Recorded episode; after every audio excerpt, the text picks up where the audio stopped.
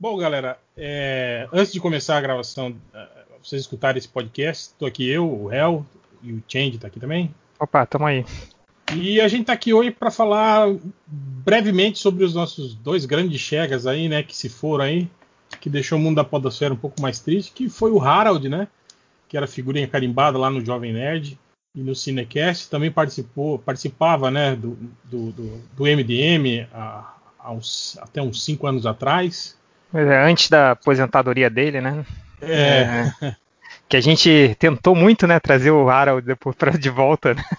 depois que Sim. ele se aposentou, que era o É nosso verdade. sonho, né? E também o Felipe Morcelli, né, do, do- um dos fundador do, do Terra Zero, né, um cara que também sempre, sempre levou muito a sério essa parada é, do quadrinho, né, do, do- do mundo nerd, e sempre foi muito, muito dedicado a isso também, né, cara, um cara que, que- que, tipo assim, que, porra, fez da vida dele para dar certo o, o, o Terra Zero e para Os Pra- projetos, né, dele também. Sim, de- sim, é, os livros, né? Lançou livros sobre, sobre o Superman, sobre o Batman. E um cara, um cara muito, muito, muito dedicado e muito estudioso, né, do, do, do assunto aí que, que, a, que a gente acabava não levando muito a sério, né, Tim? Pois é, pois é. É, que eles, eles traziam esse viés, assim, né? a- a- todo, todo, todo o trabalho do. Desde quando era multiverso ainda, se lembra? Não era. Sim, sim. É, Diverso DC, né? o... É engraçado é o que a gente estava falando aqui, do... depois que eu soube da notícia, assim, né? Que pegou todo mundo com um soco na barriga, né? É, é muito difícil, assim, e, e- e ainda mais quem participa de podcast, né? Isso é que a gente. É, o- quando eu vou nos eventos, eu sempre recebo esse feedback, assim, é, pô, Tindy, parece que, que, que você não me conhece, mas você já é meu, meu amigo, assim, né? Então, de tanto que a gente escuta vocês falando e tal, então, então, não, não só, é, né, a, a- infelizmente, a perda dessas duas grandes pessoas, assim, desses dois grandes chegas que que muita gente ficou muito triste porque se sente, né, que perdeu um amigo, né, por mais que as pessoas não conhecessem o Morcelli, mas esse é o efeito do podcast, né? É, é, então, eu não sei, o, o- foi, foi uma porrada muito grande, assim, né? Do- Dois grandes caras em, em- em intervalo muito curto de tempo. É, e, eu, e- e jovens também, né, cara? Tipo, muito assim, jovem, coisa muito jovem. nada, né? Tipo, porra, esse tipo de coisa que é, que é, que é foda, né? Mas, mas uma coisa também que eu queria falar, tipo, o, o, o, porra, o Harold, você falou hoje, né, que você, você foi dar uma busca lá para resgatar os, os, as artes que ele mandou, mandava pra gente, né, do, do MDM. E eu fiz isso também, e cara, porra, é- era muito legal ver o Harold mandando e-mails pra gente, elogiando Muito, porra, podcast, imagina, né? dis- discutindo o que aconteceu no, no- no podcast. E eu confesso que, tipo assim, eu ficava até às vezes meio envergonhado de ter um cara tão culto como o Harold, como ouvinte da gente, e um cara interessado no nosso podcast. Eu falei, cara, tipo, a gente não É. merece um cara como o Harold, né, cara? Tipo, Pois é. Ah, você lembra a primeira vez que ele mandou um, um- desenho, né? Que foi, o- acho que foi o desenho- meu desenho do Change e do Nerd Reverso. Aí ele mandou Aham. pra galeria. Cara, a gente caiu duro pra trás, né, cara? Porra, não acredito. E aí depois que a gente foi começando a, a- a- ter um pouco mais de intimidade com o Harold, né? E ele ia mandando e-mails pra gente, né? Comentando os podcasts. Esse cara é muito engraçado. Pô, galera, vocês comentaram tal livro e tal. Porra, que legal. Eu acho esse. E, e aquele português, a redação dele correta, assim, né? Pois é, cara. É, isso também era outra coisa que me deixava. Cara, quando a gente gravava com o Harold, tipo, isso que eu tô fazendo agora, ele não fazia. Tipo, isso de titubear antes de falar uma Não, frase. não, não, cara. Cara, o Não. Harold era um cara completamente eloquente, parecia que ele tinha ensaiado tudo que ele ia falar. Sim, Cara, sim, ensaiado umas mil vezes, né, cara? Sim, era impressionante, cara, a convicção com que ele falava as coisas, assim, e, e- e a exatidão de tudo, assim, né, cara? Cara, era um cara impressionante, assim. Cara, ele era tipo, sei lá, a moça do Google multiplicada por 20, assim, era, o- era, o, era o Harold falando. E, pô, é, não só. E, e- um artista completo, era um artista completo, né? Na, na parte do desenho, é, na parte da, da- da- da- do conhecimento cinematográfico, cara, era um. Sim, absurdo, né, científica. É, o cara, o cara mandava muito. Pois é. E, e outra coisa, eu estava também procurando por essas mensagens antigas. O, o, o- não sei se você se lembra quando a gente começou também a conversar mais, assim, ter mais contato com o Morcelli. foi lá em 2010, foi um crossover do, na época do multiverso DC, né? Com uhum. o MDM e com o ArgCast, cara. A gente fez um podcast junto, foi super legal. É, e depois é, é engraçado, eu, eu, achei depois uma troca minha de, de mensagem com o Morcelli, que ele, ele meio que deu uma desabafada comigo, foi um ano depois disso, foi 2011, do 2010 para 2011, assim, que ele falando, porra, Change, tô, tô mandando, tomei essa liberdade de mandar esse e-mail para você, porque eu tô, você sabe que eu sou um cara que trabalha com TI, né, com, com, com computação, com não sei o quê, e, e, eu queria mudar, é, eu queria me, me, me, eu gosto muito de redação, eu gosto muito de super-herói, meu sonho é, é tal, começar a escrever sobre isso, assim, né? É, dedicar minha vida para isso. E a gente conversando aí, falei, cara, vai nessa, não sei o quê. Aí ele chegou, na época ele chegou a conversar com uma galera também, né, com, com o Sidney Guzman, não sei o quê, sobre esse desejo dele. E, cara, é muito legal ver que, tipo, isso tem, isso é de 2010, assim. Então, 10 anos, ele, durante esses 10 anos, cara, ele meteu as caras mesmo. Essa dedicação do Morcelli era uma coisa, assim, fenomenal. Eu conheci, eu cheguei a encontrar pessoalmente com ele várias vezes, assim, né. Inclusive, lá no FIC tomar uma cerveja com ele, a gente tava se encontrando na CCXP e tal. E, pô, cara, é muito bonito, assim, quando você conversava com ele e ele contava dos projetos, né, quando ele, que ele estava fazendo, na, o, o, livro do Super-Homem, o livro do, do Batman, é, o livro do Shazam, é, tipo, a paixão, assim, cara, no olhar dele era absurdo, cara. Eu, eu, eu, eu, admirava muito, assim, essa, como você falou, que a gente nunca teve esse lado, né, essa dedicação e esse profissionalismo. Sim, sim. Cara, e o Morcelli suava isso, cara. Ele era, era dedicação em pessoa, assim. Então, é, eu não sei, é uma, a gente fica bem, bem, bem triste, assim, né. Ah, não, com certeza. E eu acho que nada mais justo que a gente dedicar esse programa agora que vocês vão ouvir a esses dois, né, figuras aí imprescindíveis aí na podosfera do meio nerd. E como eu falei lá no Twitter, cara, eu, acho que a, a, melhor homenagem é a gente seguir em frente, cara, na nerdice, em homenagem a eles mesmo, né, cara? Sim, sim, sim. E, e como eu falei, estava conversando com, com o Pablo hoje, cara, é, que sim, é um momento é, muito triste, mas também é um momento da gente sempre relembrar boas histórias dos boas características deles e é, do sucesso de tudo que eles tiveram, assim, e, e seguindo em frente, né? É isso.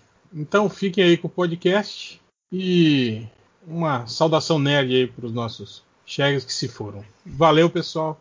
Valeu, galera. Podcast. Valeu.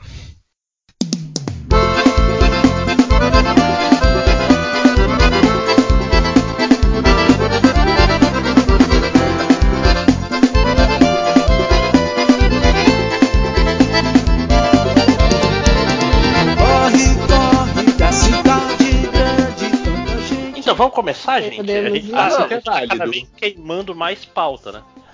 É. A gente vai comentar tudo de novo. Começando a conversar vai. sobre as coisas que a gente devia estar conversando durante é, tem, que explicar, tem que explicar tudo primeiro, né? É, pois é. Não, agora a gente vai ter que fazer o, o apanhadão, mas fique tranquilo, é, é jogo rápido. Porque tem Wikipedia, né? Aí, quem quiser saber mais, a internet tá aí pra isso, né? É só visitar o Blind, fazer propaganda do meu site, tem tudo lá. Isso, isso. Muito bem. Então vamos começar, a gente faça silêncio, por favor. Olá, tudo bem? Está começando mais um MD Mangá, o podcast que não é o podcast que você queria, mas é o podcast que você merece. Novamente. Sim, você não está ouvindo errado. Um MDM mangá seguido do outro. E mais que isso, um MDM mangá especial com pauta. Né? Não é todo dia, né? Não é só animes da, da temporada. Então sentem aí que hoje vocês vão aprender coisas. Para essa sessão de aprendizado, tô eu aqui, Máximos Despos. Olá. Tem também a Bad Félix. Oi, minha gente, tudo bem com vocês? Temos da equipe padrão do MDM Mangá também, José. Opa, e aí, pessoal? Só um, uma parte. Eu chipo Jotaro e Kakioi. Yes! Todo mundo, né? Lero, lero, lero, lero, como diria o Kakyoin. É, temos também Júlia Matos. Olá. Olá. E temos, depois de muito, muito tempo, temos um convidado no MD Mangá. E, e não é apenas um convidado, é um convidado de luxo. Uma pessoa que está aqui para dar uma aula pra gente. Então essa é a safadeza da parada. A gente quer gravar sobre um tema, a gente traz uma pessoa que sabe realmente do tema e a gente fica aqui só fazendo piada. Né? É, é o segredo do sucesso. Então, muitas palmas, muitos agradecimentos pra Pati. Oi, gente, tudo bem? Pati lá do Blind Yaoi, né, Pati? Se, se introduza, né? Faça seu, sua pequena biografia. Diga quem é você nesse mundo de meu Deus. Tá bom. É, oi, gente. O meu nome de internet é Pa- Pati. Eu sou editora-chefe do Blame Yaoi, que é o site mais antigo sobre boys love yaoi em português ou em língua portuguesa. E eu fui convidada para falar de BL hoje. Sim. Então, como, como o spoiler da Paty já disse, hoje um podcast é muito especial que é sobre boys love ou yaoi ou, ou quadrinhos com relacionamentos entre homens, mas não só isso. Yuri, que é a mesma coisa com mulheres, Bara e outros termos muito loucos que você vai aprender hoje. Então, se fudeu, começou o EAD, né? Você vai aprender coisas nesse podcast. Vai aprender querendo ou não. né, na marra. Então comece a lavar sua louça e se prepare para ouvir aí, né, Adriana Mello? Que ela, tava- ela tava matando, né? É, então faça lá o que você está fazendo enquanto você ouve e aprende um pouco. Né? Então, antes de mais nada, a gente estava aqui discutindo como começar esse podcast e a gente achou que seria interessante partir de um conhecimento padrão que todo mundo já devia ter, que é como é segmentado o mercado de mangás no, no Japão. Né?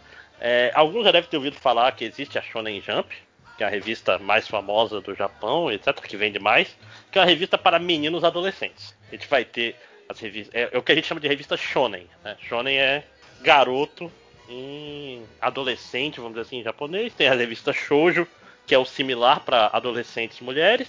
E vai ter lá Seinen para adultos, Josei para mulheres adultas e outras subdivisões. Então, o mercado editorial japonês é bastante segmentado, não é mesmo, Paty? Tem, eu errei alguma coisa? Não, é meio que basicamente isso mesmo. Eu acho que 40% de tudo que impresso no Japão é mangá. Não sei se esse dado ainda é atualizado. Uhum. É, pois é. Então, isso, isso é interessante, né? Por isso que os clichês tem mangás com uns determinados tipos de clichês, tem mangás com outros tipos de clichês, porque são clichês daquele segmento, né? E além desse, dessa segmentação, uma coisa que o Japão tem que é muito peculiar é um mercado muito forte de quadrinhos amadores, que são os chamados doujinshis, né? A Comic eu acho que é a maior convenção do mundo de qualquer coisa, né? É a maior de quadrinhos que eu sei. Uhum. É, eu, eu sou hiperbólico. Vou dizer que a maior aglomeração de pessoas de todos os tempos é a Comic. Eu posso estar errado, devo estar. Mas é muita gente, diz que faz muito calor, diz que fede muito. É, É- terrível lá Ela, dentro. acon- ela acontece duas vezes por ano, no verão e no inverno. No verão dizem que é o inferno na Terra. Sim. Mas ao mesmo tempo, por que, que ela é interessante? Porque as pessoas, é, os grupos amadores, vão lá vender seus quadrinhos. Todo tipo de quadrinhos. Quadrinho normal, quadrinho hentai, e tem um grande segmento de quadrinhos é, que são paródias ou são fanfics né, de, de obras conhecidas, e o mercado é leniente com isso. Né? Por quê? Porque deixa o cara fazer lá o, o dele ganhar um dinheirinho, porque depois a gente contrata esse cara se, for, se ele fizer sucesso. Né? Um exemplo muito louco disso é o Clamp. O Clamp era um grupo que fazia dojinshi. E hoje tá aí, ganhando muito dinheiro. Faz, faz tempo que não faz nada, né? Elas estão tá fazendo continuação de Sakura e acho que é meio que isso, porque eu não estava acompanhando com tanta intensidade. Certo. Mas não é sobre isso que a gente vai falar hoje, né? A gente, a gente tá falando mais especificamente sobre é, os gêneros, vamos dizer assim, de romance não hétero. Acho que pode ser assim que eu posso caracterizar, porque a gente não vai falar só de boys love, né? Apesar da, da Paty estar aqui para dar o conhecimento sobre isso. Vai, em algum momento a gente vai falar de Yuri também. Então a gente tá aqui para falar desse gênero e como é que começou isso. Eu, eu não sei. Eu não sei. Tá, hora, hora, da, hora da história. assim, lá na década de 70, voltando algum, algumas décadas, tinha, tava acontecendo o que a gente conhece hoje como a revolução do Sojo Mangá. Que foi quando as autoras já tinham se. se- se- é, já estavam, já tinham dominado o Sojo Mangá. E estava acontecendo muita experimenta- experimentação na época. Muitos autores estavam experimentando com histórias, com narrativas, com quadrinização. E dentro desse, dentro desse bolo tinha uma- um grupo de autores conhecido como a geração de 24, porque todo mundo tinha nascido no ano 24 da Era Showa. E era um grupo de autores que era conhecido por estar inovando com o Sojo Mangá, testando histórias. E entre essas autoras tinha duas autoras, que são a Takemiya Keiko e a Hajimoto, que são as autoras como hoje a gente conhece como as grandes precursoras do gênero que hoje a gente conhece como boys love, que na época era chamado de. Um dos nomes era chamado Shonen Ai, para definir esses primeiros mangás. Também tinha. Era um dos, um dos nomes, porque não foi. Porque não tinha nome na época, então tinha várias classificações. Tinha o Thumb, que era um gênero literário que tinha vindo da literatura sobre movimento estético, que os mangás também eram inspirados por isso. E tinha gente que chamava de Junê quando teve a primeira revista focada em histórias de romance, em histórias de romance masculinas. As obras precursoras do movimento. Tá, eu tô falando muito acadêmico. É, é bem, bem... Fechar, Não, mas, fechar. mas uma, coisa, uma coisa interessante é que Shonen Ai e Boys Love é basicamente a mesma coisa, né? Só que um tá em japonês e outro tá em inglês. Sim, só que então... os termos não são usados da mesma forma, mesmo um sendo literalmente a tradução do outro. Então, é, Nessa época tinha o termo Lemon também, né? Que usavam. Antes, do, antes de usar o termo hentai, se usava, né? Lema é pra fanfic, tem nada a ver com mangá. Lema é pra fanfic. Pra fanfic. Lemon era pra fanfic? Eu não sei. Eu tô, é... tô chutando. Lema era um termo pra fanfic, pra dizer que era conteúdo explícito, porque tinha muito takedown de conteúdo em site fanfic antes de ter o O3. Então o pessoal usava essas siglas pra dizer que, ó, oh, tem isso aqui nessa história, mas não pode falar, porque senão vão tirar sites do ar. Não, não, mas o, termo Lemon é, então... é, é mais antigo. Tem não, assim, isso surgiu no Ocidente, não tem nada a ver com o Japão. O Japão nem sabe o que, que é isso. Pois é, Paty, que aí é uma dúvida que eu até, que eu até tenho. Que quando eu estava lendo também, que estava procurando sobre, sobre esse assunto, é, é, justamente essa questão de nomes que são adotados no Ocidente que não necessariamente, inclusive, são usados no Japão, né? Que a gente tem é, essa coisa de que, às vezes, um termo que a gente usa muito aqui Lá, para eles, nem é necessariamente o termo que se usa para conhecer aquela obra. É, como, é, é, que aí é daí que vem. Hoje, lá no Japão, é realmente BL o nome que é eles BL. vão se referir a essas obras, ou mesmo. É, hoje o nome no Japão oficial para todo tipo de conteúdo, amador ou não, amador ou profissional é BL, é Boys Love. O termo Shonen Ai era usado só naquela época, depois, acho que depois dos anos 80 meio que morreu o termo, porque não fazia mais sentido usar, e também tinha briga por outros nomes. Hoje no Japão o pessoal nem sabe o termo Shonen o pessoal conhece até por termo histórico, mas ninguém usa. Ninguém usa Shonen uhum. desde os anos 80, pelo menos. Porque quando eu fui pesquisar e aí eu fui ver que não necessariamente para o Yahweh, mas para o Bara, por exemplo, que foi justamente isso, que parece que Bara é um termo ocidental, é um termo que o Ocidente usa. Sim. Que lá Sim. eles vão usar mais a questão mesmo de chamar de gay mangá. Gay com. Gay, com, gay é, mangá. Só pra, só pra, atualizar aqui, o, o, Lemon é porque o primeiro anime animado hentai que teve popular nos anos 70 lá era, era chamado Clean Lemon. Então, ah, meio tá. Eu lembro dessa pra, história. Pra animação virou um tempo para animação, não para mangá, mas para animações hentai antes de, de se se usar o termo assim. Mas é, ah, essa tá. terminologia é muito louca porque ela, tal qual o fandom ocidental, os termos mudam e foda-se, né? Tipo, não, não, se usa mais termo Cada que a gente usa o seu e, e você que se vire para tentar entender o que tem naquela história. É que, nem, é que nem, sei lá, notebook. Ninguém chama laptop de notebook nos Estados Unidos. Só, só tipo, é, é home office, né? Do jeito que a gente. Tem várias, vários termos que você importa e usa errado, né? Na prática. Uhum. Embora eu argumente que pra mim acho que a gente devia passar a adotar o BL, mas é porque eu ainda não expliquei o lance do Yaoi também. Acho que é um bom momento, inclusive, ou será Isso. que ainda não? Eu ia explicar a história que assim, do Shonen só falar que o Shonen não é mais usado no Japão.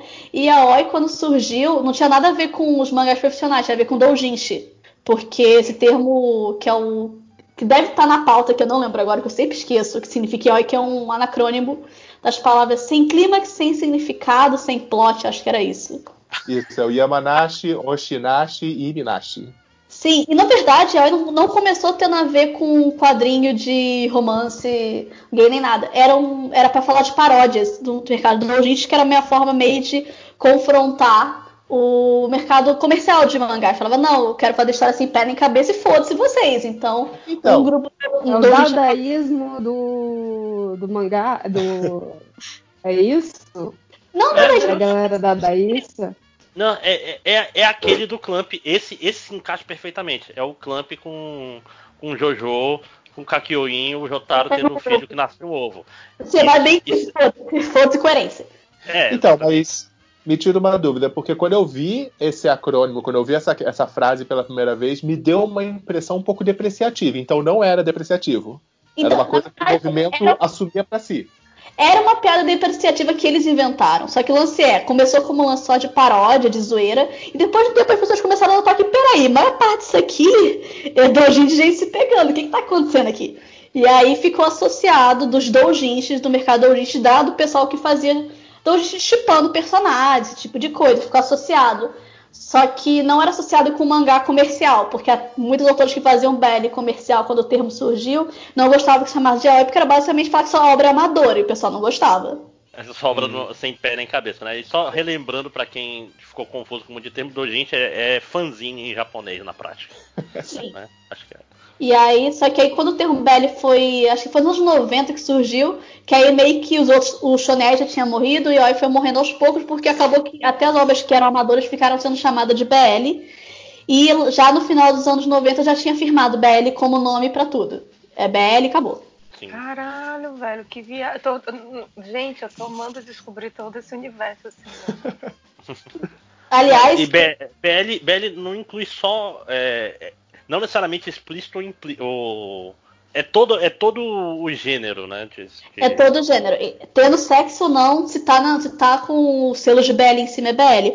Porque, não se, porque a Kit acabou criando aquela divisão de Yaoi é o pesado e o Shonen é o leve. O que é meio ridículo, porque os mangás Shonen dos primeiros tinha cena de sexo. O primeiro mangá BL, que é o Kazuki no tipo, os primeiros cinco páginas tava o protagonista saindo da cama com outro cara, sabe? Não tinha nada subentendido ali, era bem na cara. Sim. E aí, e eu, tipo, e hoje acabou, mas eu meio que defendo que eu não gosto de usar essa divisão aqui, porque cada um define o que é explícito ou não explícito, depois tá, tipo, 30 pessoas discutindo se o mangá é yaoi ou shonen, sendo que é tudo BL, não precisava dessa discussão há meia hora atrás. É, e, e aquela história, tu tem, sei lá, mangás em revista shonen, sei lá, aquele To, uh, to Love Who, é, é praticamente. A gente tá, aí tá numa revista shonen normal, aí tipo, tu vai falar de limites onde não se precisava falar de limites, né? Falar que, ah, tá, tá querendo fazer uma taxonomia a troco de nada, né? Só. Sendo que os limites são muito mais fluidos, tem, tem, tem pequenas diferenças aí, né? Sim, só que o BL no Japão meio que funciona já como demografia, porque tem revistas BL, revista tipo só BL, e você vai ler só ler BL. A revista BL, quando lança um volume, já é classificado como BL. É muito raro agora ter BL classificado fora de revista BL, basicamente. É muito raro hoje em dia. Mesmo nas revistas shoujo padrão, assim, não? É porque cost- nos anos. No, quando tava ainda anos 90 e nos anos 2000, ainda tinha mangás que a gente, hoje a gente chama, que a gente conhece como BL, que foi publicado em revista Sojo. Eu não gosto muito de é, tipo assim, é, reverter a história e falar como é que seria hoje, porque eles foram publicados num contexto diferente. Tipo Gravitation, que hoje a gente conhece como um mangá BL, mas foi publicado numa revista Sojo. Então eu acabo não querendo fazer essa lógica reversa. E eu meio que considero só o que já saiu como é o cenário hoje em dia. Se saiu hoje em revista BL, é BL. É, não, mas aquela história, tu, sai numa revista BL, BL, mas não necessariamente se não saiu, não é BL. Acho que fica mais fácil, né? Ou não? É, eu pensei assim, todo mangá BL saiu numa revista BL, mas nem todo mangá com relacionamento gay é BL. Eu acho que é meio que essa definição que dá pra ser mais clara pras pessoas. Ué? Porque. Que essa, É, essa, essa, essa, essa é a grande porque assim, porque o BL é um gênero de romances voltado em média pro público feminino, mas é que nem o lance do shonen e do sojo, pode ter romance sojo, pode ter romance shonen e vai ser romance, só vai ser tratado de uma forma diferente. Ah, entendi. Não, que legal. Moderno e- isso. Então pode ter histórias com relacionamentos gays ou lésbicos fora da tag do BL e do Yui, o que eu acho até bom, porque como o Japão é muito segmentado, as pessoas meio que já vão comprar o mangá, tipo, não, vou comprar BL, eu já sei exatamente o que eu vou conseguir nesse mangá. E quando você força a ter personagens gays fora dos nichos, meio que ajuda a normalizar, porque quem vai comprar BL já vai comprar sabendo que vai ter ali. O lance é normalizar pra fora disso. Tanto que teve um mangá Ah, que foi na Jump, que foi o Blue Flag. Que é o Ono Flag, que tem um casal, tem um personagem gay na história, e foi publicado na Shonen Jump o negócio. E acho que é. Que no fim É das isso- contas é, é, é muito isso, né? Que o ideal seria que é, é- é igual a gente quando chega aqui no Ocidente e fala, ah, tal filme ou tal novela vai ter um beijo gay. Não, gente, vai ter um beijo que por Isso. acaso é entre dois homens ou duas mulheres. Então, sabe, a gente deveria ir além desses rótulos e eu acho que nesse sentido é bom a gente ver que talvez estejamos seguindo esse caminho, né? Sim. É, foi o negócio da Tammy Gretchen ali, infelizmente, que deu essa celeuma toda, quando ninguém nunca Totalidade. na vida ligou pra campanha da Natura. Aí, de- tipo assim, quem foi o cara da campanha da Natura em 2018? Quem sabe, né? Porque, porque agora é importante, desgraça. Tipo, o pessoal fazendo, ah, meu Deus, o Sim. Brasil vai acabar porque a tradicional campanha de Dia dos Pais da Natura. Que é um, A melhor um frase que eu movimento ouvi sobre isso. A melhor frase que eu vi sobre isso foi um cara falando, mas ele é um, é um pai que não tem pinto. Aí uma pessoa responde, então, o seu pai ele te deu o quê, desgraçado? Amor ou pinto? Espero que é amor, né, minha gente? Só espero. Olha, pior que isso Não é? É, é importante isso? Não, não deveria ser. Caralho, velho, mas eu não Voltando. sabia que existia essa coisa de. É, é, voltando, né? Porque eu já tô aqui divagando na Tami Gretchen, melhor comercial Dia dos Pais da- Ah, foco. Sim, sim. Mas voltando, voltando. Uhum. Aí é meio que isso. Mas o gênero BL em si ele mudou muito desde quando surgiu até como é que ele funciona hoje. Eu acho que hoje no Japão, que sai mangá pra caralho no Japão, acho que no Ja- em mangá saem 200 mangás de BL por mês no Japão. Só BL. Caralho. É- Eu, eu, tenho, eu tenho problemas pra acompanhar, porque é muita coisa. Sim. É muita coisa. Assim, deve sair muita É. coisa boa, mas também deve sair muita tranqueira. Ah, mas aí isso vale pra qualquer coisa. É. Eu tava pensando aqui, tentando relembrar de personagens com pelo menos características homossexuais em, em mangá shonen normal. Lembrei do Kuroshitsuji, né? Como é que foi? Black Butler? Butler? É, Kurosuji, que é publicado na. Eu sempre esqueço o nome daquela revista. É na Magazine? Ou não? É, é na revista, meu Deus, eu sempre esqueço. J-Fantasy. Black Butter é já J-Fantasy. Que é uma revista shonen, mas que é popularmente, a revista shonen popularmente conhecida por fazer propaganda pro público feminino, porque só quem lê aquela revista é mulher, basicamente. Que louco. É, é um, é um, é um, é um nicho, né? Mulher que não quer ler o, o shoujo tradicional da Margaret, etc. Que aconte- é- é- essa segmentação do mercado editorial japonês é uma parada é muito louca mesmo, quando tu para pra pensar. Sim. Então, Porque meio que pra controlar, porque sai muita coisa e você tem que, tipo, meio que encaminhar de onde vai sair tanta coisa. e eu acho interessante essa eh, esse negócio da segmentação, mas que você vê que tem uma linha tênue aí nessas, nesses, é, nesses conceitos, que é aquela coisa básica que se você for ver em todo mangá shonen, você tem um personagem ambíguo ali. Ele pode não ser protagonista, mas o personagem ambíguo sempre tá lá. E aí a pergunta é: por que, que ele tá lá? Ele tá lá para despertar esse interesse dessa parcela do público que vai fazer chip, que vai fazer Doshinji, vai fazer tudo isso. Por que, que esse personagem tá lá? Eu diria que é sim e não, porque tem uma, uma longa história, uma longa tradição na, na produção de arte japonesa de personagens de androgenia. Tipo, isso vai além dos mangás, isso vai da, Sim, do sim. canon A- artístico até na- japonês de trabalhar com Na isso. Então. Não, e na história também, né? Teve o cara lá do. Qual que é o nome? Do Shinsengumi, que parecia. Tipo assim, você tem heróis históricos Isso. japoneses que eram andrógenos. Sim, tipo, tem toda uma tradição, então às vezes quando bota, nem necessariamente é pra chip. Pode que é pro pessoal aproveite pra fazer chip, não é por isso, diria assim. É, é- é muito uma Uhum. cultura, né? É, A, a cultura tem muito do. Quem são os heróis da literatura clássica do seu. da sua cultura, né? Isso, isso acaba gerando. Como se diz? É, uma onda, né? Um, um efeito borboleta muito fodido. Porque se, se na tua literatura clássica todos os homens que são considerados não super machos, não sei o que, são vilões ou são. Isso acaba gerando anos e anos de literatura que segue isso como.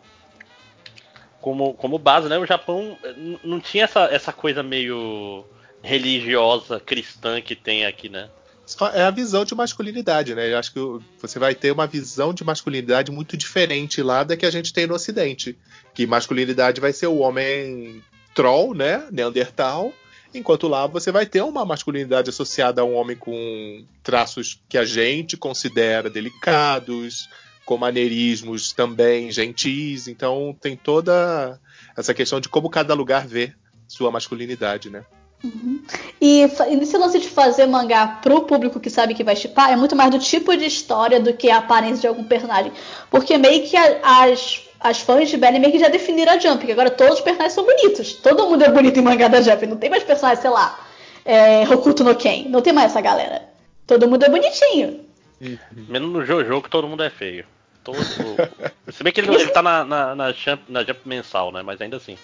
Isso não, é se bem que no. Não, não, no Steel Ball Run era, era fabulosamente bonito. Estou, estou Nossa, assim, depois do arco 4, tipo assim, maravilhoso pra chipar, mas ok. É. mas, tipo, mas, por exemplo, a história na Jump, que é muito popular com quem chipa, geralmente é mangá de esporte, é mangá que tem um elenco masculino muito forte. Ou às vezes é só porque, porque é legal, tipo Boku no Hero, porque tem muita possibilidade ali. Meu Deus. Legal. É legal. Ou porque a história é mais popular, e a história mais popular claramente vai ter chipagem em cima. Cara, o que eu, o que eu gosto muito dessa, desse, desse, desse mindset, por assim dizer, né? Desse pensamento, é que eu imagino que deve existir todo um nicho de, de masculinidade frágil e de pessoas escrotas que devem odiar o fato de que determinados personagens são chipados com outros tipos de personagens, enquanto Nossa, que quem chipa tá tipo, manda mais. Exato, Não. tipo, muitos personagens, muitas opções. Oba! Aproveitando nisso, acho que é uma ótima hora pra explicar o termo Fujoshi, porque tem tudo a ver com essa história. Porque o Fujoshi, que é o termo que eu falar pra quem é fã de BL, ele surgiu no início dos anos 2000, num fórum que era tipo for, Fortran japonês, Jesus. que é o Chuchan, que era justamente pra xingar as meninas que ficavam chipando coisa, que era Leonard, você é uma mulher podre e você não serve pra casar porque você fica vendo coisa gay aí o dia inteiro. E as pessoas viraram o quê? Vai se fuder, vai tomar no cu, a gente é tudo Fujoshi agora. É, é, o- é a versão japonesa do otaku sujo em português, né? E aí é meio que. Aí o termo hoje, aí o termo hoje não é mais xingamento, é basicamente, ah, você gosta de BL? Hoje o termo só significa isso. E aí tem o Fujoshi. Fudanshi, que é- tem o Fudanshi, que é o equivalente masculino, que é a mesma coisa, que é homem podre. E tem o Fujin, que eu descobri recentemente, que é, pra, que é neutro, é pessoa podre, não tem gênero envolvido. Pessoa, Que maravilha! Achei moderno. é, gender neutral, podre, né? Sim, pode ser podre. Bom é que podre também não tem gênero, né? Então funciona. Em Funciona. português, em português está pronto. É! Depois em português sem gênero, graças a Deus. Pô, achamos, achamos. Pra falar, a gente gosta de ver chipagem. Não, e, e falando dessa questão de ressignificar, só aproveitando também para a gente falar um pouquinho sobre um outro gênero que, que eu não sei o quanto que a Paty ela tá por dentro, né? E eu de maneira nenhuma tô me colocando aqui como especialista, é só realmente uma coisa ali que eu aqui ou ali que eu leio. Mas a gente tem o, o termo bara no Japão, ele, ele podia ser usado de maneira pejorativa.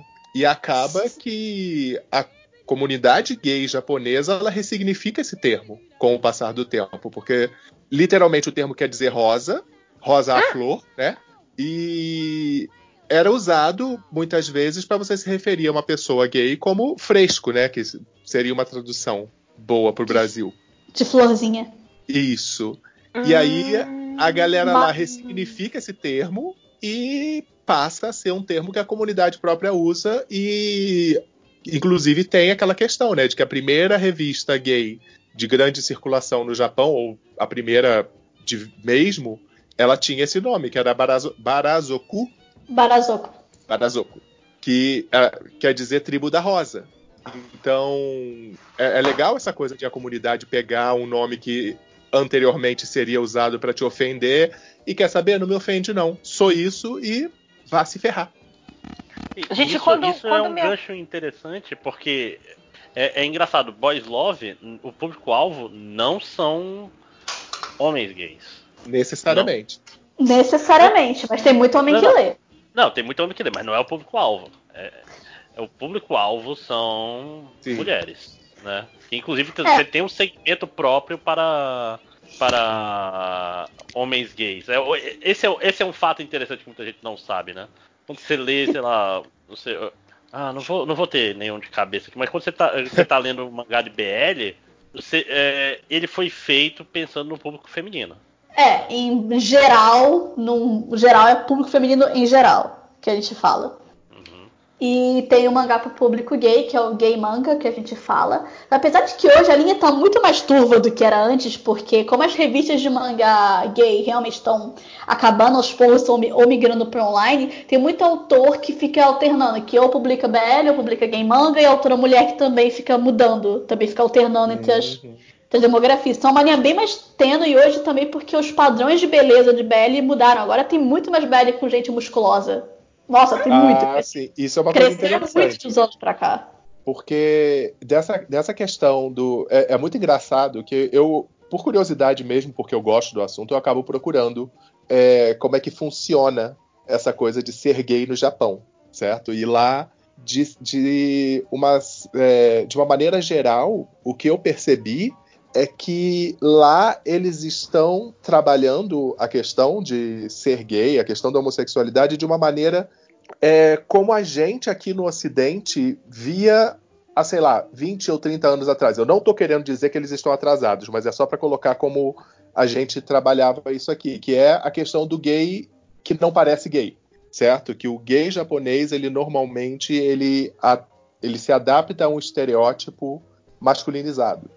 É nem que não e... parece gay, né? É que o gay no Japão parece diferente do, do é, gay. É que, é que normalmente a gente vai associar o gay é aquela coisa da pessoa que tem algum maneirismo, que tem. E aí você tem a, a, situação das pessoas que elas fogem desse estereótipo consciente ou inconscientemente.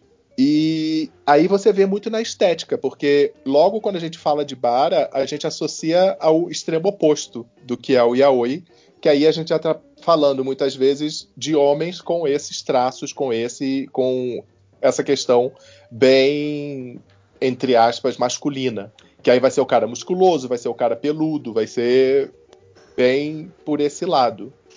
Que é o que normalmente a gente associa com o Bara. Mas eu acho interessante isso. Eu puxei isso porque essa informação que a Paty está soltando de que já tem Yaoi com a galera mais com outro estereótipo físico.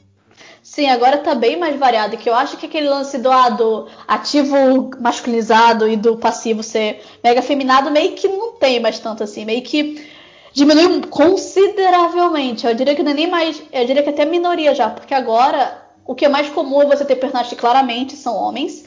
E o que é muito mais trabalhado são mais arquétipos do que arquétipo físico. Tipo, ah, um personagem calado com mais extrovertido. Ou do popular da escola com nerd. É muito mais arquétipos sendo trabalhados do que aparência. Uhum. Mas você acaba. Mas no fim das contas, e aí você me corrija se eu estiver falando errado, porque é, é a coisa de. a impressão que sempre me deu dos, dos yaoi, que, eu, que dos boy loves, que eu já cheguei a ler. Porque você vê uma coisa quase heteronormativa nesse relacionamento dos dois, né? Que você tem o cara, que, é o, que seria o ativo, que é o cara que normalmente ele tem iniciativa, ele é expansivo, e você tem o passivo que ele tem essa toda essa coisa de ser introvertido, de ser mais na dele e de ser passivo mesmo numa questão de atitude de vida, que ele aceita o que está chegando para ele. Então, é, esse estereótipo ele continua, é, é, ainda assim, ou como é que tá? Ele existe, mas tipo, se você for considerar o que é mais popular e o que é mais vendido, ele não é mais tipo o que é o que é a cara do Barry hoje em dia. Ele só tipo, ele existe porque sempre tem para gosto para todo mundo, mas ele não é mais tipo o padrão que a gente espera. Porque, por exemplo, o padrão de BL atual é muito mais algo tipo Given, que foi o anime que saiu, que eu não sei se vocês viram que saiu ano passado. Quero ver. É muito bom, vejam. Que, tipo assim, que é basicamente dois. São dois. É, são estudantes, é tudo, tudo personagem masculino de padrão, mas cada um tem seu tipo de personalidade. Não é nem mais uma questão de ah, alguém tem que ser o passivo másculo e outro tem que ser o, que passivo. Isso não tem mais tanto. E, e, esse, esse padrão aí era um padrão que tinha na, nas revistas shoujo dos anos 80 e começo dos anos 90, era para os relacionamentos héteros também, né? Era o, a menina que era pura inocente e bobinha e o cara aí dois caras, geralmente um cara que não ligava muito para ela e um cara que forçava a barra e um, e um meio de tsundere, vamos dizer assim, três caras. Se for Hana Yoridango, tem um quarto cara que não liga para ela. Mas ele, é, era, era tipo assim, você vai ver os, os flashbacks aqui. Né, do começo dos anos 90, eles são todos. Eles têm muita similaridade. Vai olhar Fushigi-Yugi. Fushigi-Yugi tem lá os mesmos dois arquétipos. É, a menina indecisa, não sei o que, e os dois caras. O cara que é calado e ela ama, e o cara que gosta dela e é intempestivo. Aí você vai olhar Sakura Card Captor. Vai ter lá o Yukito e o Choran. Aí, é, é, aí acabava, provavelmente isso acabava, como o público-alvo era o mesmo, né? Assim, a grosso modo, isso provavelmente acabava vazando pro, pros BLs também. Era bem e aí, da época. Não, e, era, aí você assim, chega você chega agora em 2020, você começa a assistir Haikyuu e aí você fica confusa com as personalidades do- dos dois personagens principais, porque eles parecem que estão um shoujo. Mas não estão. E o relacionamento pega, é igual. e você pega a galera chipar, gente. Brincadeira. Ca- Caraca, Kagami e Hinata é um chip maravilhoso. Meu Deus. Aí é o Tá momento que o fã olha, obrigado por me dar material. É basicamente. E pior é É, que, tipo tá. assim, porque Haikyuu é um anime que, assim, tem fanservice pra quem chipa, mas, tipo assim, nunca é muito, ah, vamos ficar focando no abdômen e peitoral sarado. Os caras, não, eles só são um relacionamento que é legal. E a peça-chave da história, isso já é tudo que a gente precisa. Amei. Tipo assim, legal que a gente ah, tem que dar fanservice. Não precisa dar fanservice, só deixa a história acontecer. A gente cuida do resto. Deixa eles existirem no mesmo plano e conversarem, não precisa de mais nada. Amei. E pior que esse é, o- é um padrão da Shonen Jump que tem tá, tipo, quase todos os animes, os mangás, desculpa, recentes da Shonen Jump vão acabar ter, é, tem um Sasuke em cada mangá, né? É basicamente você bota é porque tu olha, sei lá, pega Yu Yu Hakusho, se a gente voltar mais no- nos anos 90. Não, não era tão chi- ele não tinha um chip dele com o Yusuke. Talvez com o Quabra, não sei, não conheço esse. Mas O tinha quatro- com o Riei? R.A. e Kurama. R.A. e Kurama, meu Deus do céu. Não, é, não, ou sei lá, o Rukawa com Sakuragi ensinando Ankino mais pra trás, que, que é o mesmo relacionamento, né? É, Rukawa com, com Sakuragi e os meninos do Haikyuu que me escapa o nome que faz muito tempo que eu não leio. Kageyama e Hinata. Isso. É, é exatamente, é, é, é o relacionamento padrão de rival amigável. Mas, tipo, É. isso, é um padrão, isso é um clichê do, isso é um clichê do shonen, do shonen mangá que a gente se apropria porque é muito bom de usar. É muito prático. É, o pessoal nem tenta nem, nem mudar a cor do cabelo do rival, né? Sempre tem que ser preto. Sempre isso. Mas vamos, vamos, vamos seguir com a pauta, vamos seguir com a Vamos pauta. Deixa eu ver. É, expliquei a história, expliquei. É, o Belly hoje. Deixa eu ver. Acho que eu posso dizer que o Belly hoje ele é bem. Eu tenho até um post no Blind que a gente fez sobre a evolução do Belly, falando como é que ele mudou hoje de traço.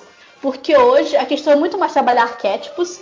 E enquanto a questão do semi-duque, que pra quem não sabe são os termos que a gente fala pro ativo e pro passivo na relação, deixou de ter aquela associação muito física, tipo, a Ug tem que ser feminino, não sei o que, sei que lá, e o semi tem que ser másculo, tem que ser forte, tem que ser mais alto, isso não é mais tão comum. É muito mais arquétipos, apesar de que a questão do papel fixo ainda existe. O pessoal japonês não gosta de surpresa, então tem que ter. Só colocando, colocando em termos, não existe espaço para versáteis no Boys Love. Tem, mas se te- tem, existe um nicho, mas geralmente o que acontece é, se você for comprar um mangá que o casal é versátil, vai estar avisando na capa, muitas vezes. Tipo assim, olha, como assim, porque japonês é bem, é bem filho da puta. Se você compra um mangá achando que a ordem vai ser tal, você vai ler a ordem outra, elas ficam puta, cara. Cuidado, versáteis. Achei ótimo. Tanto japonês tem muita briga de questão de chip. Por exemplo, tem pessoal que chipa o Kageyama com o Renato. Tem gente que chipa o Renato com o Kageyama. A ordem é diferente. E se você errar isso, elas vão ficar putas com você. Vixe. Eu nem, nem me meto com essa gente. Nem me meto com essa gente. Eu só fico na minha lendo fanfic. Nossa, achei Não. ótimo. Tem até uma cena de um anime que saiu, que acho que é o Takoi, não sei se vocês viram. Hum. Que o Takoi que tem as meninas lá que elas fujos, elas estão. Uma vez elas estão brincando, de, brincando e conversando com chipando os namorados delas. Só que as duas discordam de quem seria o Semi e Uki. As duas ficam discutindo. Eu acho que metade do anime. Que tipo, não, porque é assim, é assim assado. Eu acho muito engraçado. Eu falo que eu não faço igual, mas tem uma amiga minha que a gente tem essa discussão por causa de um chip que é muito engraçado. A gente discute, que a gente vira, não, a gente não é possível. A gente gosta do mesmo chip, mas não pode mandar fanfic uma pra outra. Que raiva. Não, eu uma- cheguei a, a ler um pouco de- de- desse mangá, acho que eu li alguns volumes, e só que tinha umas coisas que eu me perdi, exatamente nos termos. Não, ele joga, o mangá vai jogando termo em cima de você. É, total. E só um negócio, uma parte aqui do, do Semi e do Uki, né? Que você vê a questão cultural da coisa, que são termos que vêm de artes marciais, né? Que aí Sim. o Semeru Semi é e quem- ataca e o Uki é quem recebe os ataques. Então tem Meu toda Deus. uma questão aí envolvida nisso. Quanta violência, gente. Aliás, eu Então. acho que o fandom que deu origem a esses termos foi o fandom de Samurai Warriors, lá na década de 80. Olha isso! Carai! Faz Samurai tempo, Warriors. Qual, qual Samurai? Eu quero- Ah, eu não é- sei qual, eu não sei qual é o nome do desenho É o japonês. anime? O anime, Samurai Warriors, quando teve o anime, que aí o pessoal chipava eles, aí o Senil que surgiu nessa época. Que é o Yoro, Yoryoiden Samurai Troopers, que foi Samurai Warriors no Brasil. Que é um nome maravilhoso, né? Que se você parar pra pensar, é Guerreiro Guerreiro. Guerreiro Guerreiro, maravilhoso. e Então, aí foi. Eu lembro muito tempo atrás, eu não sei se é verdade, que inclusive você tem, por exemplo, o personagem, se eu não me engano, é o da armadura azul. É, ele seria lá a representação, muito a representação de, de, de um personagem ambíguo, que inclusive a arte marcial que ele luta e a arma dele é muito associada com mulheres. Eu não sei se isso é verdade, eu lembro que eu li É isso em é algum lugar obscuro por aí. Isso. É, eu não tenho como confirmar isso porque eu nunca vi Samurai Warriors. Então, tipo, eu só li quando eu tava lendo uma, uma pesquisadora comentando sobre o assunto. Foi assim que eu fiquei sabendo. Se Mas for olha, mas Naginata, interessante. é sim, deixa eu só confirmar aqui. É porque É, um esquema é, tipo- desse. é o tipo de lança longa que até hoje. Eu tô lendo mangá sobre É, com Naginata. uma, com uma é, tipo uma sujo lâmina, de- uma mini esporte. katana na ponta. Isso, é o Naginata.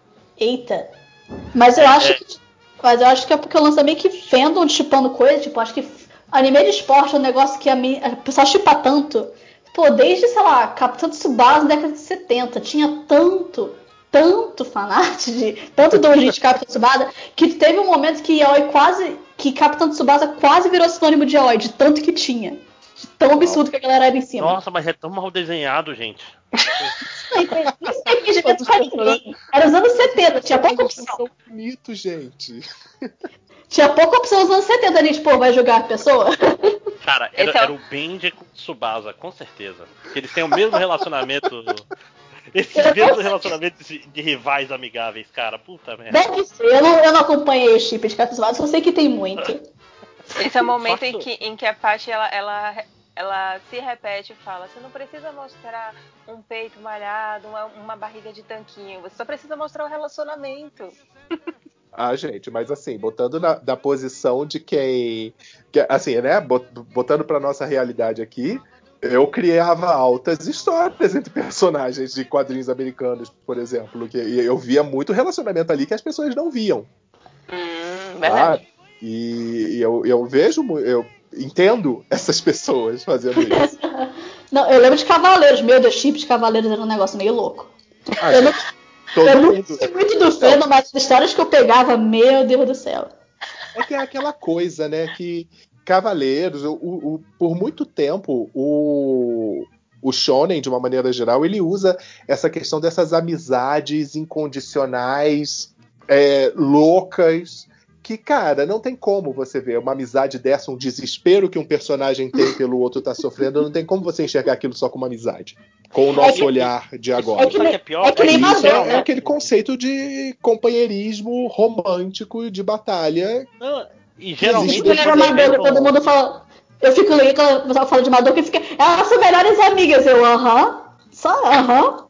Nossa, gente. Aham. E- e Super, fica- e Romura, fica- super amigona. Nessas coisas tipo Cavaleiros, tem sempre assim: ah, não tem nenhum romance. Aí o cara inventa um capítulo que aparece uma pessoa que seria a namorada de Fulano, mas fica tão artificial Sim, o aquela namorada uma namorada, né? Então. que é, fica, tipo, fica tipo o episódio 9 de Star Wars que, tem, que criam a, a Finn mulher pra ser a namorada dele pra acabar com o chip com. com o Aham, Poe. o Paul. Pouco, sabe? É tipo, só cria, cria. Tipo assim, a namorada do Shun lá, Juni, eu acho. Não sei porque eu lembro. Cuja disso. arma é o quê? É uma corrente também? Eu não lembro. Eu- É um chicote. É um chicote. E ela usa Meu a roupinha Deus. bem Dominatrix. Faz sentido, de alguma forma. É. Mas não, é isso que eu tô falando. É, aí só deixa mais forte, né? Porque é um mangá que não tem. Não tem nada de romance no. no em Cavaleiros do Zodíaco. Nada, nada, nada, nada, nada. Ele nem tenta. Não tem, não tem personagens. E isso é ok. Né? E inevitavelmente acaba. Acaba dando luz a essas a, a chips, Não, né? cara, o relacionamento de Sei e Shiryu era muito estranho. Eu só chipava os Cavaleiros de Ouro, eu não, eu não chipava de bronze. Eu não chipava, eu não chipava ninguém, tudo Gold, isso tá né? sendo. Tudo isso tá sendo muito novo pra mim, porque é, é a mudança de um olhar que eu tinha de quando eu era criança pra algo que, tipo, hoje em dia eu consigo ver esse caminho. Então, vendo esse caminho, eu acho que a forma como Sei e Shiryu um tava chamando pelo outro era um negócio muito estranho, né? Quer dizer. Então, Yoga é um cara muito estranho. A Cavaleira de Ouro é Então, foda eles Paty, acabam eu não sei matando, você. Né? É, ainda fica mais, mais louco o chip, né? Eu não sei você, mas super achava que o Mu e o Aldebaran eles eram mais que vizinhos. Yes! Sei! Eu tenho uma amiga minha que super chipa eles, meu Deus do céu. Mas meu chip Mas favorito era outro. material. Tem- não, mas ca- tem- você tem a- razão, os Cavaleiros de Ouro tem muito material. Nossa, meu Deus, você tem Milos e Camus. Capricórnio, Opa! É. Capricórnio e Aora faz sentido, não? Porque eles até têm um negócio meio de ódio, porque o Shura matou o irmão dele. Tem, amigos. tem pra todo mundo. Só não, só- é que é muita variação. É que nem anime de, é que nem Haikyuu, tem tanto chip que eu não paro mais pra contar. Depois do Pessoal, tempo você fala o sempre. Renata com o menino do bloqueio, porque eu acho aquele menino do bloqueio tão, tão chatinho, aquele de óculos loiro. Tsukishima? Ele é Eu chatinho. Eu adoro ele. Filho da puta, eu amo ele. Não, Ele é muito nojentinho. O pessoal tipo ele com o, o. Ai meu Deus, Yamaguchi, que é o amigo dele, e com o Kuro, que é o do Nekoma. Do quê? O do, é do, do outro time. É. de blusa camisa Ah, tá. Kuro, o capitão. Eu sou péssima com nomes, eu preciso de imagens, mas tipo, ok, É já uma- que dá pra chipar todo mundo. Dá pra chipar todo mundo. Eu acho que em Haikyuu devo ter tipo um, dois, um sete chips. Caralho, gente, o mundo tá. eh, Dá pra ouvir daí a minha ficha caindo? Mas, tipo, são sucessivas fichas. Ah. Mas é é um buraco de tem chip de tudo. O triste é quando você tem um chip, tipo, só você e meia de gato pingado chipa junto e não tem material. Você ter que tipo, começar a fazer commission, né? tem que começar a escrever suas próprias figs, olha a tragédia. Muito trabalhoso, eu desisti de chipar. Desculpa. Mas assim, agora vamos, vamos entrar na seara que a Belly, a vai gostar. Se, é, vocês que consomem, vocês não veem assim às vezes que rola uma certa objetificação meio tipo assim. São, às vezes os personagens são tratados como, como muletas de masturbatórias de tipo não são personagens de verdade, são só um- objetos para chipagem. Não acha que acontece isso às vezes? Eu acho que depende da história, depende do caso, porque é aquela coisa, não pode jogar todo mundo no mesmo pote. Eu acredito que tem casos de histórias que a pessoa simplesmente não sabe o que tá fazendo, tipo, é uma má escritora, e acaba tendo esse efeito, infelizmente. E tem casos que eu acho que o mangá é só ruim mesmo. Porque eu acho que o, o Gilberto tem direito de ser só ruim de vez em quando. É. Ah, Porque pode eu- ser ruim em hétero, pode ser ruim em BL também, né? Porque, tipo, o que me incomoda em, BL não é nem tanto quando o casal tipo, é só um arquétipo, clichê aleatório, só pra ter, sei lá, cinco cenas de sexo e pronto, acabou o mangá. Eu fico mais incomodada quando tem personagens gays no mangá e você tem a noção de que a pessoa que tá escrevendo isso aí não, tem, não sabe muito bem o que ela tá fazendo ali. Porque tem mangá que tu lê, não, beleza, a autora sabe exatamente do que ela tá falando, ela conhece o universo, tá de boa, vai em frente, seja feliz. E tem outros que você fica meio, hum, tá estranho aqui. Sabe tem uma, coisa, sabe uma coisa que me incomoda, às vezes? É, é aquela coisa do personagem que, às vezes, ah, eles começam a transar ou eles começam a ter um contato mais íntimo e aí sempre tem um que fica. Hã? Mas o que, que você tá fazendo? O que, que é isso? Tirando a roupa, já pego na cama, tá, você tá fazendo o quê? pois é. Cara, Isso me lembra quando eu tava. Isso me lembra quando eu tava sa- passando Given. Que Given tem um beijo no. Tá, vou contar um pequeno spoiler. Tem um beijo no episódio 9. E aí, quando chegou no final 9, tem um monte de fanboy de meu Deus, eles são gays. Eu falei, você chegou até agora e não percebeu isso? Você chegou até aqui. Você não percebeu nada de errado até agora. Cara, Mas mas, então- sabe que, que isso rolava meio comigo em. Enfim, tem algumas pessoas que me chamam de Drax, porque eu sou muito literal. E eu gosto de ter as coisas extremamente literais. E às vezes eu vou fazer algumas perguntas de forma que eu quero que você me fale explicitamente aquilo que eu quero ouvir. Então quando eu assisti a Yuri on Ice, aquele relacionamento daqueles Vamos dois lá. brother. Ice. Não se beijavam, mas tinham um anel de casamento. E eu ficava. On Ice é um caso. Ice é um caso tão diferente do resto que. assim, o lance é? Porque o lance é, Ice não é BL. Não é vendido como BL no Japão. Mas, claramente, tem inspirações e tal. Mas o lance é: o japonês não gosta de surpresa. Então, quando você vai consumir geralmente alguma coisa, você já sabe o que você está pegando. Se você pegar um anime de um manga shonen, você já sabe que é shonen, você já sabe como vai ser. Já sabe como a, como a, a banda toca. Mas quando é anime original, você tem a oportunidade de apresentar algo novo, porque geralmente você não sabe o que vai acontecer. Não tem nada para você se basear. E o anime é original. Não, não, tem canal de BL, né? Não tem horário de anime. tipo, não, não tem. E todos os animes BL que existem que existe até hoje são baseados em mangás BL, então você sabia que ia ser quando lançou. E Yuri Ice, tipo assim, eu lembro que quando começou a passar, que tipo, a diretora de Yuri Ice, a Saia Yamamoto, ela é a diretora de anime favorita. Eu tinha visto outros animes dela, eu fiquei tipo 4 anos esperando por Yuri Ice, porque eu tinha visto outro anime dela, e ela tem a maldição de só fazer anime de 4 em 4 anos. Então... Melhor trabalho. Melhor trabalho. E aí, ela lançou Union Ice, eu tava vendo, eu falei, pô, vai ser. Era o primeiro trabalho dela com personagem masculino, porque ela geralmente só faz anime com personagem mulher, e pra mulher adulta, então foi o primeiro dela com homem. E aí começou a história, eu falei, hum, o que, que vai acontecer aqui?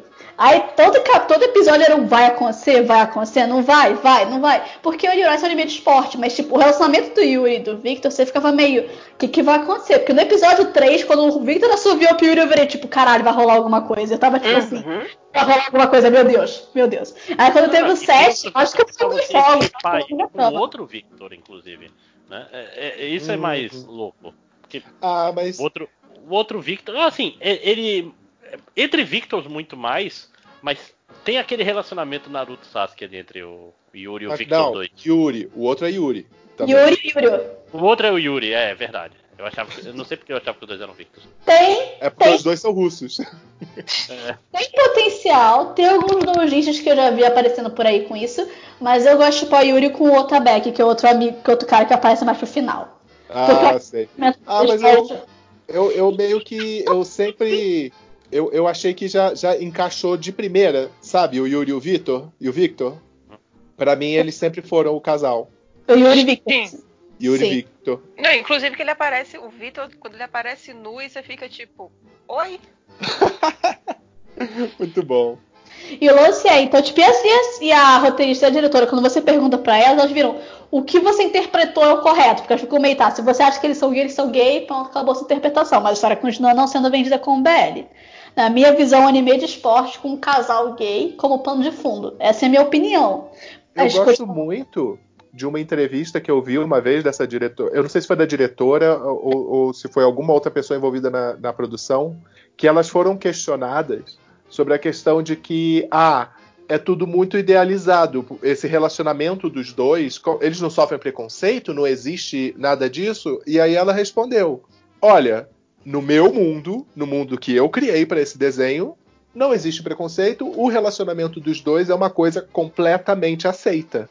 Porque eu quero que no meu mundo seja assim, e eu gostaria que o mundo real também fosse assim.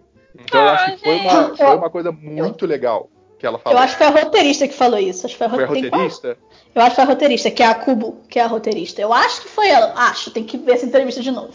Mas eu acho que isso é uma coisa muito legal, um posicionamento muito legal, que sim, é idealizado sim. E é porque é como eu gostaria que o mundo fosse.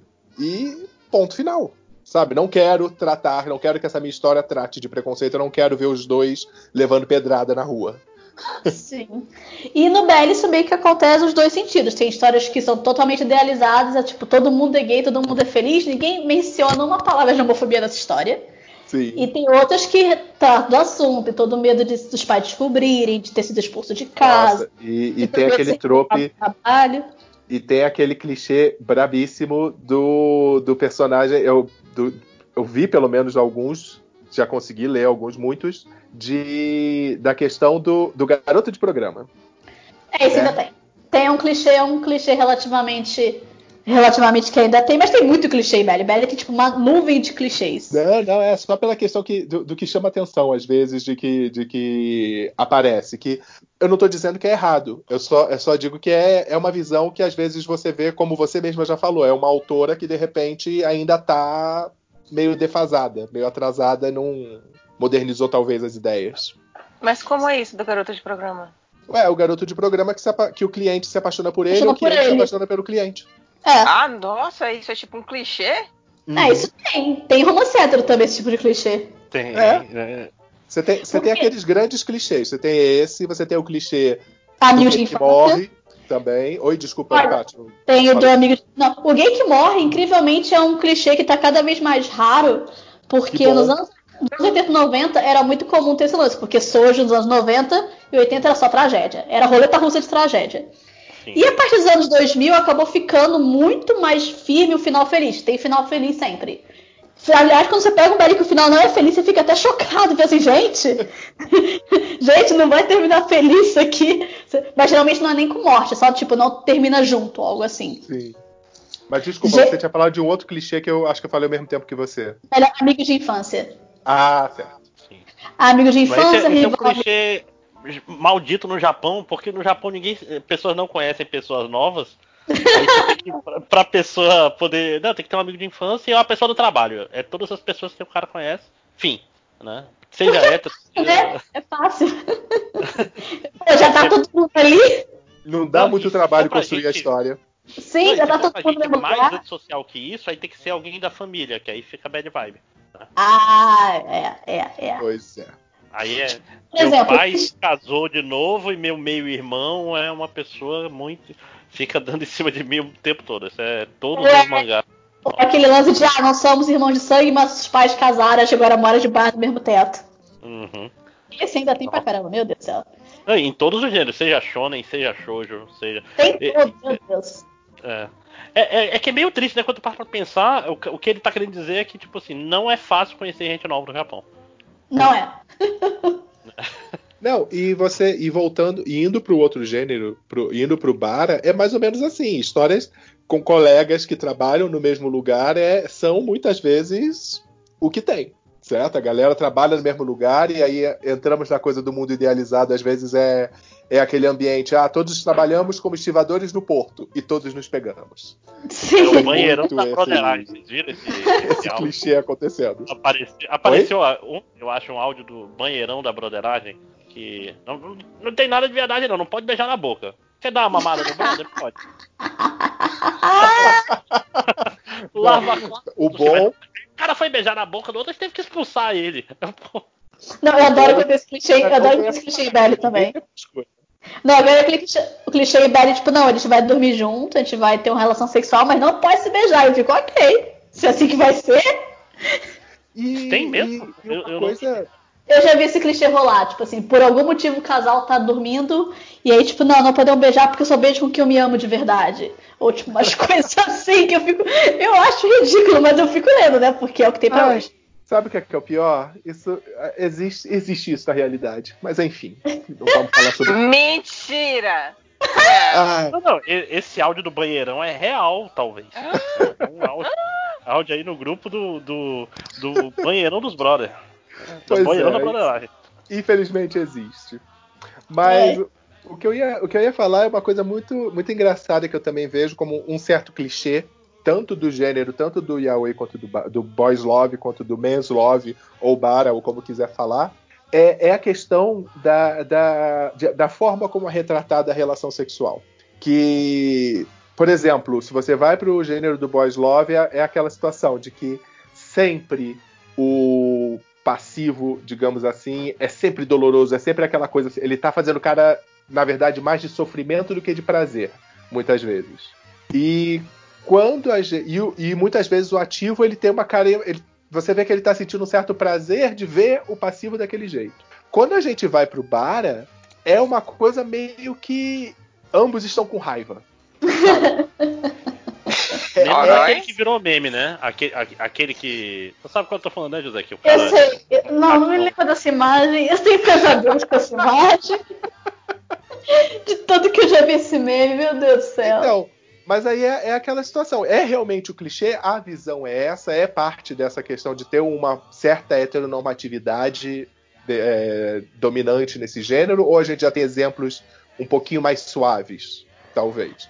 Eu acho que é um caso de que existe, mas hoje é muito mais variado, porque tem tanto BL de tanto jeito, tanto tipo. Tipo, por exemplo, no Blime está fazendo uma série de matérias sobre revistas BL, porque tem a Shonen Jump, mas também tem várias revistas BL. E de como cada revista BL tipo, tem um perfil de tipo de história. Por exemplo, a minha favorita é a Ópera, que é uma revista BL que, tipo, é meio que. Ela, ela explora muito, ela vai muito, tipo, aonde, onde, vamos fazer BL de tudo quanto é jeito, tudo quanto é tipo. Tem a Kana, que é simplesmente porra louca, vamos fazer BL malucaço, yay! E eu só fico lendo. é divertido. Por exemplo, tem um. Deixa eu pegar aqui. Tem uma revista nova BL que é a Dot Bloom, que tem uns BL muito artísticos, que eu gosto de falar entre aspas. Que, por exemplo, é uma história de época, se passa na era Edo, que é de um médico e de um ex-yakuza. Que eles vão. Que o ex-yakuza, o médico acha o ex-yakuza na neve, ferido, e leva pra casa dele achando que era um corpo, porque ele. Naquela época ele podia usar Gente. parte do corpo como coisa de medicinal, porque achava que era um cadáver. E era, era Edo. Desculpa, desculpa te interromper. Mas tem um, tem um BL recente, que eu, agora eu não me lembro o nome, que o começo é exatamente assim, só que é dos tempos modernos. Que na verdade acho que é um cara que ele não é médico, ele é veterinário, alguma coisa assim, e ele acha um cara sangrando na rua, leva pra cuidar do cara, e o cara é um Yakuza. Muito Ah, engraçado isso. Não sei qual é. Esse clichê é muito comum, me você difícil saber qual é. Mas Tá então, bom. mas- nesse mangá, tipo assim, ele acha o cara que achava que ele tava morto, quando vira que ele tava vivo, não, beleza, tá vivo, vou cuidar de você e tal. E eles acabam tendo uma relação. E é uma história tão linda, tão maravilhosa, porque, tipo são duas pessoas que assim estão feridas na vida porque o cara ele foi traído pelo o ex foi traído pelo ex-amante dele, ele não tem pra onde ir, ele começa a viver com esse médico, eles começam a se conhecer. Os dois são seres que perderam pai, perderam mãe, e eles se acham amor um no outro. E é um romance muito legal. E é muito, Legal. muito fofo. E a arte, meu Deus, a arte desse mangá, meu Deus do céu, eu amo essa autora. Cadê? Manda aí. Deixa eu pegar aqui. Vou pegar aqui uma página, porque a a arte dessa autora é muito linda. Nossa, vai ter. a- Já vi que a, lista de indicações vai ser maravilhosa. Então, eu posso. Deixa eu pegar aqui a imagem, jogar aqui na conversa, que é Yuki Tomatsu da. Meu Deus, o nome da autora é meio complicado de falar. Joguei no chat, vamos ver se aparece a imagem. A imagem é muito bonita. Que é diferente, não é meio padrãozão de. Nossa, anime. aquarelão, Uhum. né? Que bonito. Tem uma página, cara, e a quadrinação dela, deixa eu ver se eu acho isso aqui. As cenas de sexo parecem uma obra de arte. É uma coisa assim real. Olha. Vou pegar aqui. Que a cena sexo dela faz uma imitação meio daquele quadro A Onda, aquele quadro famoso. Sim. Acabei de botar uma página aqui. Ah, olha só. Aliás, hein? alguém aqui viu Golden Kamuy, o, o anime? Sim, sim. Então, o autor de Golden Kamuy recomendou esse mangá, que ele fala que ele ama esse mangá. Meu Deus. Golden Tá Kamuy é, é- Eu não achei que você ia se falar de Golden Kamuy nesse podcast. BL, você vê Kamuy, esse cara gosta de BL. Ok, deixa ele ser feliz. Não, não, porque Golden Kamuy é muito, é, é muito pesado e bizarro e. e eu li o mangá, não vi o anime, né? Mas tipo assim, o, o urso corta o cara em quatro pedaços e coisas caóticas, arranca a cara do outro. É, é bem. É, é o contrário dessa página que tu passou aqui, né? Mas o cara, o cara precisa de vez em quando ler alguma coisa leve, Máximo. Senão. É, é, pois, não, justamente, às vezes o cara que, que faz coisas muito pesadas gosta, gosta de, de coisas mais tranquilas no dia a dia, né? Já, já basta o trabalho dele. Ah, BL pode ser tanto pesado quanto amorzinho, amorzinho, quanto pesado, triste, vou chorar por semanas. Porque meio que você pode achar o que você quiser. Tem autores que eu gosto muito que podem tanto te fazer chorar quanto te fazer ficar suspirando de Deus, que coisa fofa. Eu não queria pegar tantos pesados, porque eu acho que o Fendo acaba pegando muito aquela coisa de, ah, vamos falar desse mangá mega pesado, porque eu tenho 15 anos e quero mostrar que eu consigo ler história com sangue. Isso me cansa às vezes. Ah, Ah, faz Porque tem muito. Porque tem BL que são histórias, sei lá, mais de, sei lá, terror, ou mais ficção científica, ou mais pesadas, ou com romances abusivos, e a história tem essa intenção de fato ser um romance abusivo, porque tem que most mostrando dessa forma porque a autora quer explorar isso. E às vezes acaba ficando, não, esse romance é abusivo porque a autora tá romantizando. E muitas vezes não, o romance é pra ser assim. A autora fala Mas com todas assim, essas revistas de BL, os mangás. É, deixa eu ver se eu consigo expressar direito. Os mangás são mangás sobre BL ou são mangás que tem BL? São mangás Porque- BL. São mangás que tem Ah. BL. Tem BL.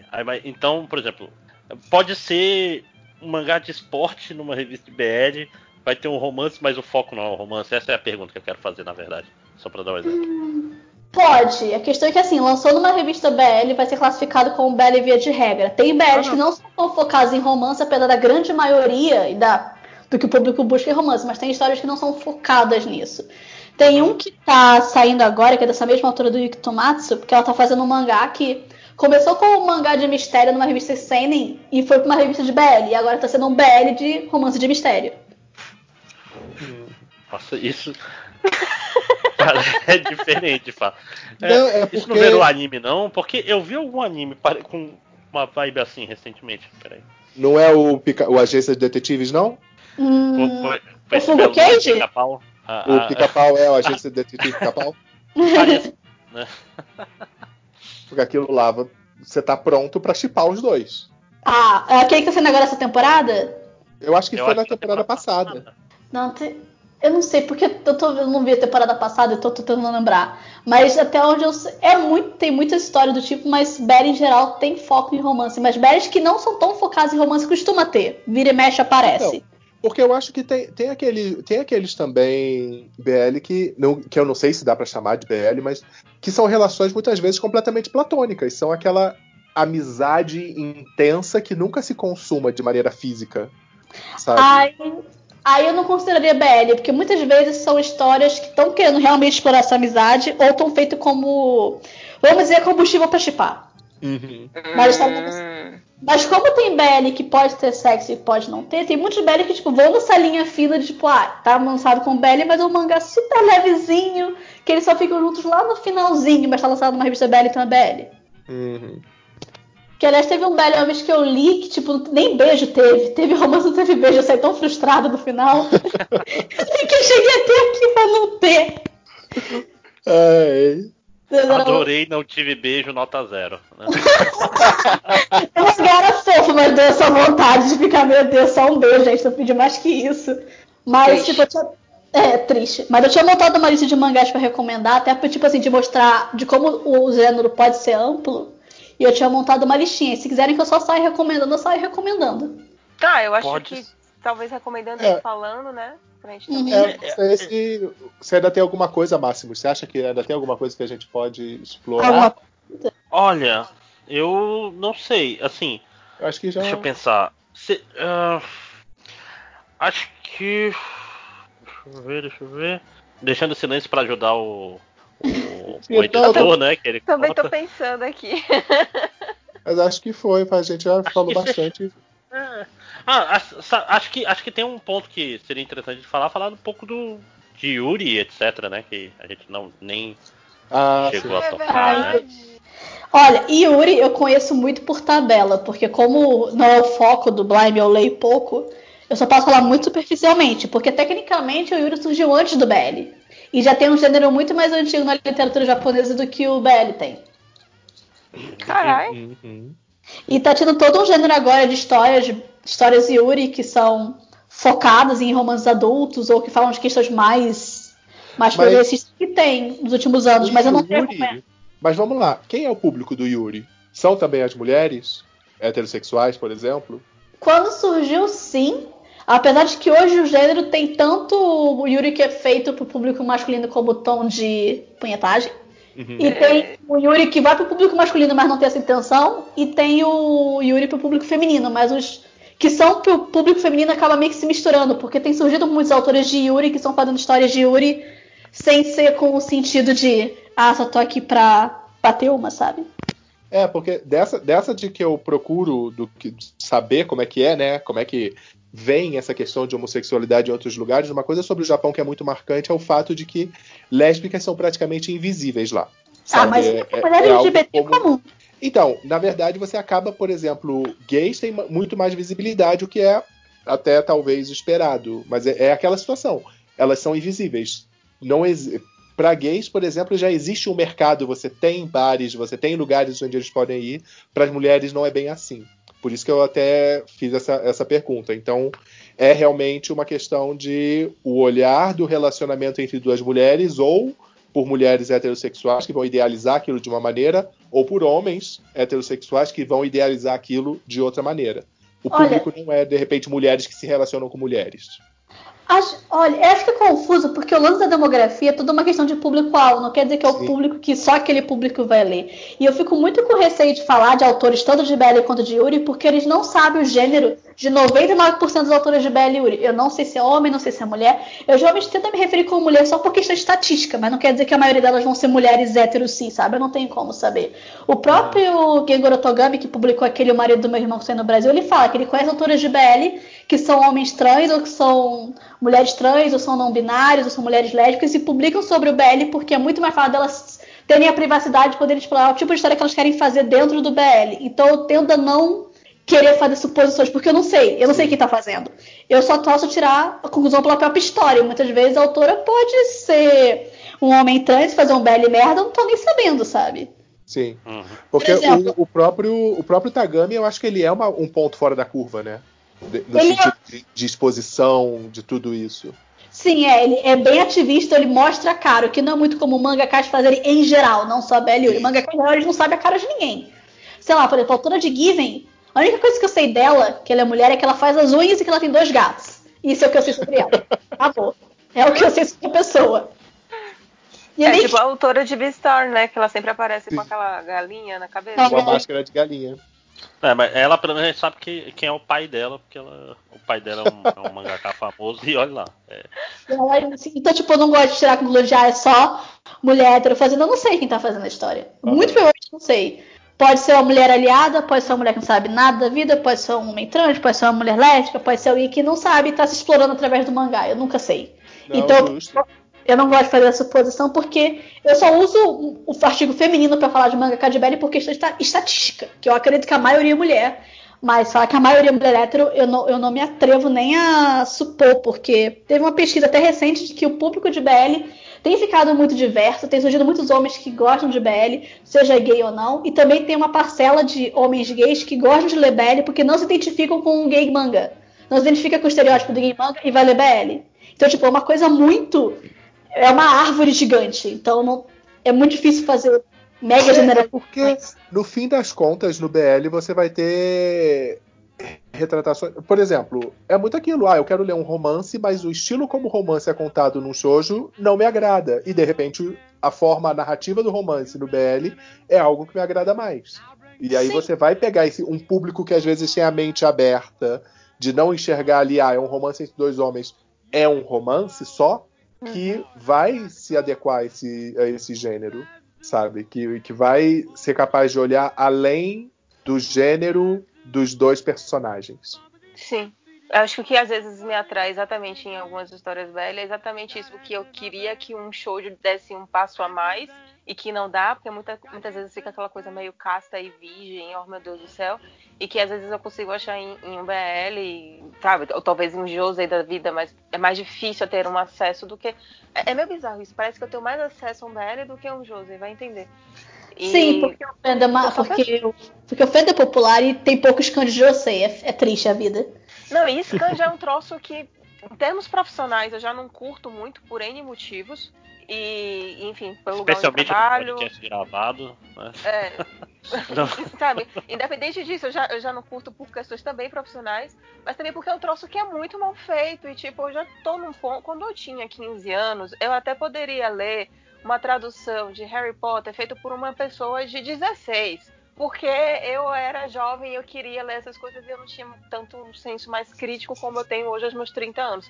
Mas hoje eu vejo um Scan e eu fico tipo, não dá, gente, não dá, não dá, sabe? Tá, a tradução tá ruim, o português tá ruim, o pessoal não passa um, um F7zinho ali, ali pra ver se o português tá bonitinho. O Não, enquadramento, a diagramação tá uma inglês, então é uma retradução, né? a diagramação Também é é uma bosta, sabe? O negócio não fica direito no balão, fica feio, não orna, não tá estético, tipo, não dá, não sabe? Tipo, não- É complicado. Assim, como PL é um negócio muito pequeno no Brasil e consumir oficialmente é muito difícil, eu acabo tendo que recorrer, tipo, mesmo tendo trabalhado como tradutora de quadrinho, como tradutora de quadrinho coreano, então, tipo, aprendi, eu sei realmente o que é isso. Mas, tipo, o que acontece é que eu não leio muito scan em português, eu vou direto pro inglês. Eu vou direto, pego o inglês e eu pago serviços estrangeiros quando eu tenho condição. Aí. Um que eu assino é a Futequia, que é um serviço de assinatura de mangá que é só BL. E eu. Olha, Eles têm 150 mangás e até o final do ano eles falaram que querem ter 400. Então eu tô tipo assim. Ah! Por favor.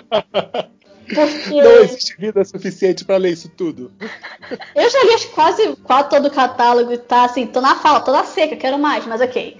É, Não, e tem uma diferença esses catálogos assim, que geralmente eles são curados, né? Que é um, é um diferencial do site. Ah, a, a editora desse serviço ela fez questão de mostrar um catálogo bem diverso. Porque tem, por exemplo, o Renta e a Oi em inglês, que eles têm muito mangá, mas é muito título meio meia boca.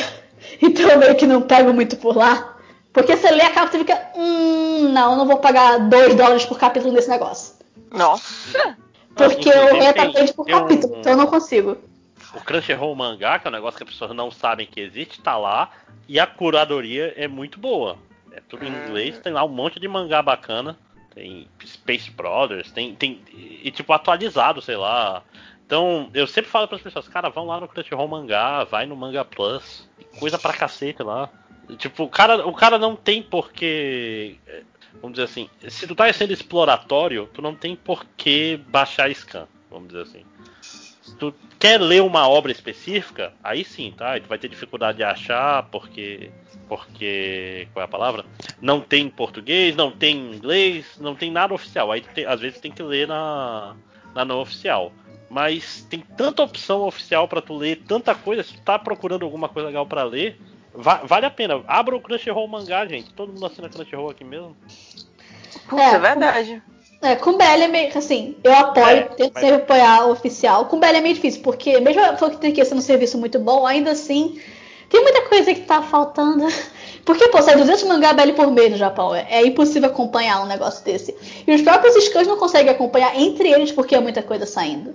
Sei lá, às vezes o mangá sai esse mês, vai ser traduzido por um scan daqui, sei lá, sete meses, e eu tenho que rezar pra tradução não ser um lixo. Então eu prefiro ter um meio oficial. Mas muitas vezes eu pego porque é o que tem. E eu tô muito curiosa pra saber como é aquela história. Mas se tiver oficial, vou tentar pagar oficial claramente. Minha gente, eu, eu abri aqui no imagem que eu tô. Meu Deus do céu, o que que tá acontecendo? No chat eu tô mandando as coisas. Não, e o pior que. E, o- e o nome do mangá é I want you so much that I will let him vi- violate me. Ah, esse mangá novo! Ah, eu lembro que você conhece. Meu Deus, que. Meu Deus. Meu Então, Deus. tudo. é pra ser diverso. Vai ter as coisas boas e vai ter os não tão bons assim. É, ele É tem que- cinco pimentinhas. Cinco pimentinhas. Ah, esse, esse site tem uma classificação de material explícito por pimentinho. Eu acho isso fan- fantástico. Tem um É furry. porque. Tem o Opa, opa! Eu não toquei nele. Eu não vou tocar nesse, ne- nesse, ne- nesse aí. Mas esse Yuki Tomate que eu mencionei tá nesse, tá nesse serviço. Como? Não, eu acho que. Esse que eu mencionei do Samurai, ele tá nesse serviço. Ele tá na Futekio. Eu li ele por scan. E aí quando lançou oficialmente, eu li oficialmente também. Sim, então, quando eu tava catando ele, eu achei esse, esse futequia, e aí agora que você mandou, eu fiz, ai, tem, ótimo. Tipo, eles, eles disponibilizam quase todos os primeiros capítulos de graça e o resto você paga. É tipo Netflix, você paga e você pode ler tudo. Ah, legal. Ah, gostei. E eles agora anunciaram na num evento, que devem anunciar mais por esse mês ainda, que eles pegaram, tipo, vários berries tipo, super premiados no Japão. Eu tô tipo assim, meu Deus, finalmente eu vou ler esse mangá. eu vou ler com uma qualidade boa.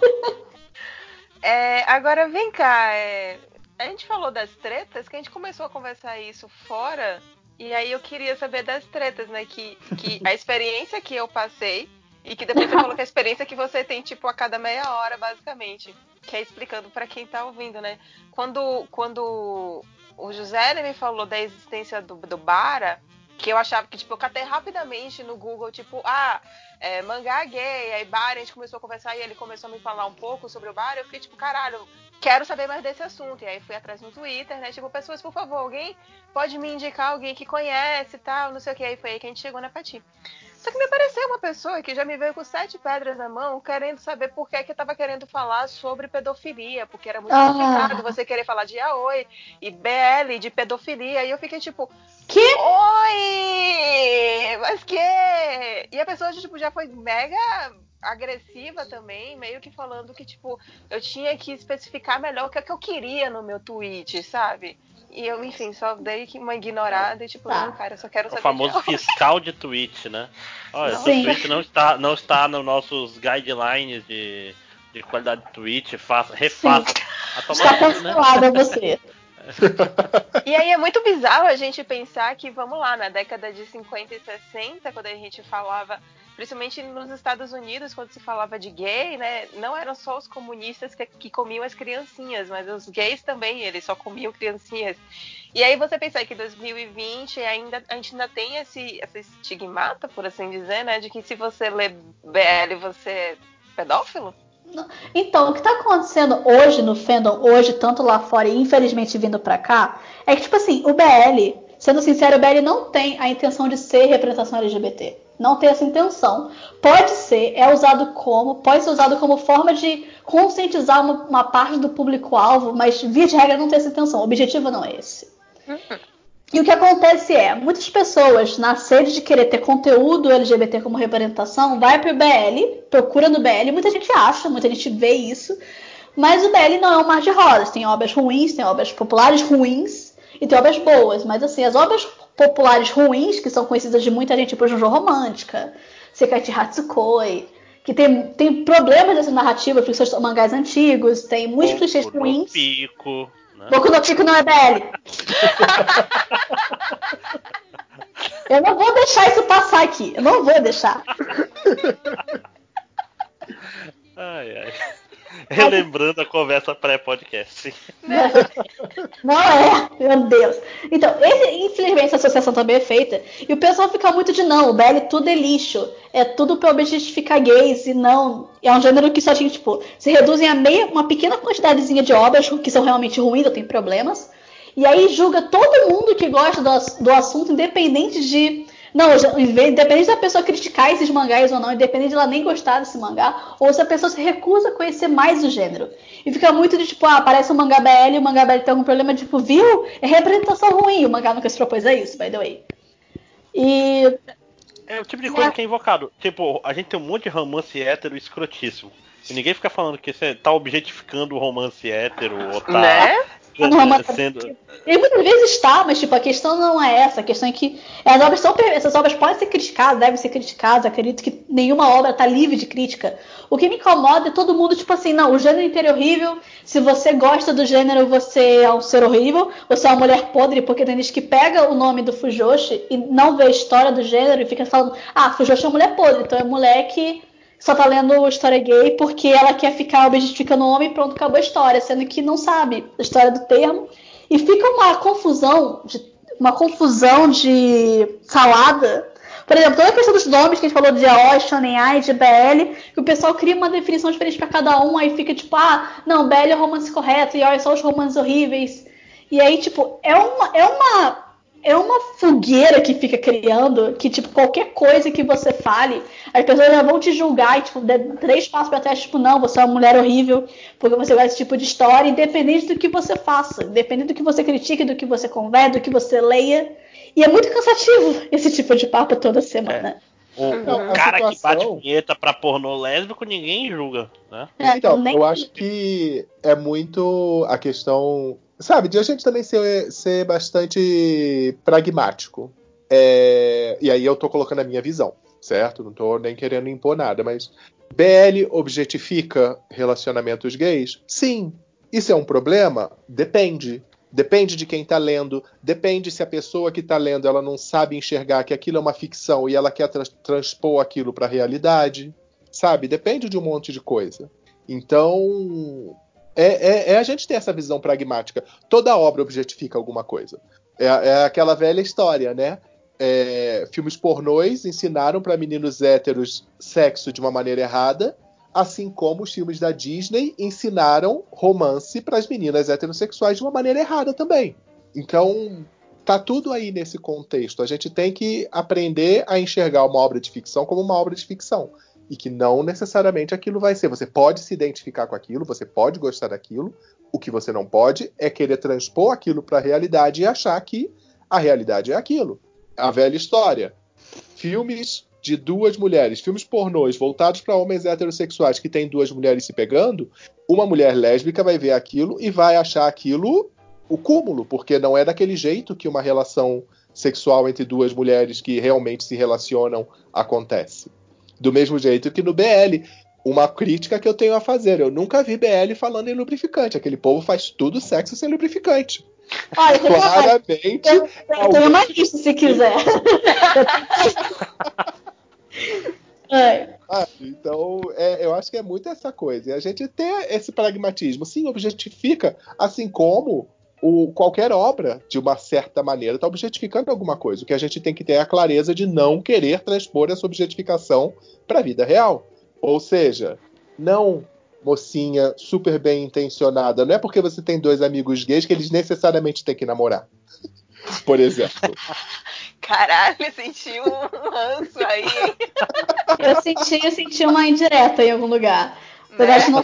Mas então, é meio que eu, é meio que eu tento falar aqui, tipo, que eu acho que objetificar a série depende do tipo de história, depende e tal, mas o que eu considero que eu acho que leva pra vida é de como você age com outras pessoas de fato de carne e osso. Isso. Por que você tá chipando, sei lá, Kageyama e Hinata Haikyuu? Kageyama e Hinata não existem, gente. Eles não são personagens que precisam ser protegidos. Mas eles não são pessoas de direitos como algumas pessoas. Porque tem gente que leva isso ao extremo. Tipo, às vezes, sei lá, você tá chipando, sei lá, uma Hero Academia. Tem gente que chipa o Midorima com o Bakugou. Ok. Tá errado. Tá errado Chip errado. Porque Bakugo tem que morrer. Meu Deus. Tá, tá errado, eu não aceito. Não aceito porque. Não porque o chip é ruim, mas porque Bakugou foi errou. Eu amo Bakugou, ok?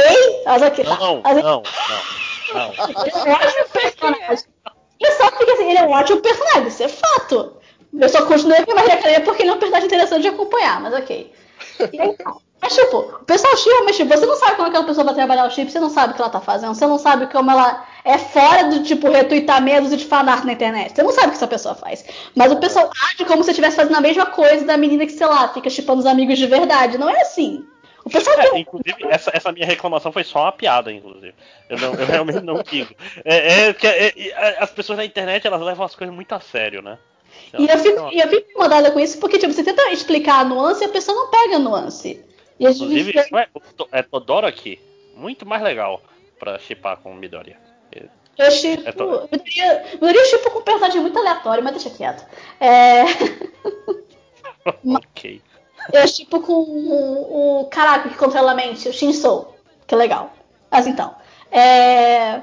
Mas aí fica meio nisso, aí é cansativo essa discussão de novo, e de novo, e de novo, e pessoa trocando de termos de novo, e de novo, e de novo. E aí você menciona, ah, pô, gostei desse mangá belly aleatório, e vem alguém com 30 pedras na mão, tipo, não, que o gênero é horrível, sei que, sei que lá, e tipo, nem se deu o trabalho de ver o que você tá comentando. Porque eu nem nego que tem gente no feno que fala merda, como todo feno tem gente que fala merda. E da minha experiência de estar no feno, sei lá, desde 2008, que foi quando eu entrei nesse buraco, geralmente quem fala esse tipo de os piores coisas que atribuem a Fujos falando merda ou serem pessoas horríveis, geralmente é meninas de 15 anos que daqui a dois anos ela vai ficar com vergonha do que ela disse, porque ela vai perceber a merda que ela falou. E não, a minha de 15 anos não precisa receber ameaça de morte na internet porque ela falou uma merda, sabe? Sim. É, então, eu acho que, quando. Ninguém tem que receber ameaça de morte na internet. Seria. É Né? evitar. Seria uma ótima lição. Acho que a questão também é que quando você trabalha, principalmente quando você é mulher, né? Mulher ou algum tipo de minoria, e você trabalha com algum tema que não é tão mainstream, é, infelizmente vai terminar caindo nessa coisa de que você vai ter que estar sempre se repetindo. Tanto é que muitas vezes eu acho que acontece de, de fazer uma espécie de, de postagem ou então de um conteúdo que vai ser tipo básico. E aí sempre quando é, acontece de novo essa- esse tipo de, de questionamento, de problematização, tá tipo, olha, não, tá aqui, você é novo aqui, né? Tô sentindo que você, você tem um cheirinho de novinho aqui, né? Pega isso daqui, lê, e aí depois a gente conversa. E assim, é, é, quer queira ou quer não, eu acho que o BL termina também sendo um tema muito nicho do nicho do nicho do nicho do nicho do nicho. Então vai ser foda, vai estar realmente todos os dias aparecendo uma pessoa nova e Uhum. querendo problematizar de uma forma bem escrota, com os parâmetros bem escrotos. Só que, tipo, calma, né? Não é assim que, que, que é a vida. E é aquela É, tipo- situação, né? Que o. É sempre o pior exemplo, é sempre aquele que ganha destaque. Uhum. É, sempre a opinião ruim é a que todo mundo vai se focar. É, como a Paty, a Paty já falou, é obra ruim que vai virar exemplo pro gênero e por aí vai. Então a gente tem que, de repente, dar uma parada aí também nisso. E aí eu Evitar- fico meio evitar porque... pegar o exemplo extremo como o que classifica tudo aquilo. Sim. E, e aí, tipo, é meio cansativo, porque o BL, eu acho que o BL, principalmente nos últimos cinco anos pra cá, da última década pra cá, o gênero cresceu e explorou tanta coisa que, tipo, por exemplo, o que eu, o que eu estava reclamando hoje no podcast, que é o mangá que vai ter filme que o pessoal tava problematizando e sendo canalha no argumento, falando que era pedofilia ou algo assim. Se você lê o mangá de fato, os- o personagem, um dos personagens dele saiu de casa porque ele, ele tava de casamento marcado. Ele falou pra família que era gay, ele saiu de casa, foi morar com a avó. E ele tá, tipo, meio que numa incó- incó- incógnita na vida. E o garoto que volta pra começar a querer ter um relacionamento com ele, ele fica, não, tipo, eu não quero arrastar você pra essa vida. E ele só muda de ideia porque ele mora com um casal de lésbicas que fica falando que não, ele não pode se prender ao que os outros pensam do que ele acha. E é um mangá que fala sobre a questão da sexualidade, ser feliz, de admitir que você gosta de, do que você é. E eu ficava muito puta de ver esse tipo de argumento canalha de pessoas que não leram o mangá e não viram que a mensagem realmente quer passar. E aí eu ficava puta com isso. Sim, Porque com pô, é, razão. uma obra, é uma obra maravilhosa que pessoal joga no lixo por causa de um detalhe. Eu ficava, gente. Já que a gente tá, tá falando de canalice, de obras que- e de. E de. E de. E estranhas, eu queria uma coisa importante. Vamos. vamos o ouvinte que tá aqui é um, é, um, é um menino novo aí, cheio de preconceitos na vida, tem a mente errada. Se você fosse falar assim pra ele, olha, pega esse mangá aqui, lê ele, você vai gostar. Vamos dizer assim, um BL para todas. eh, vamos dizer um BL de entrada. Né? BL de Ou entrada. A maconha, a maconha dos BL, né? Que é o Nossa. Você faz e vai para as drogas mais pesadas. é, que que assim, diria? pá.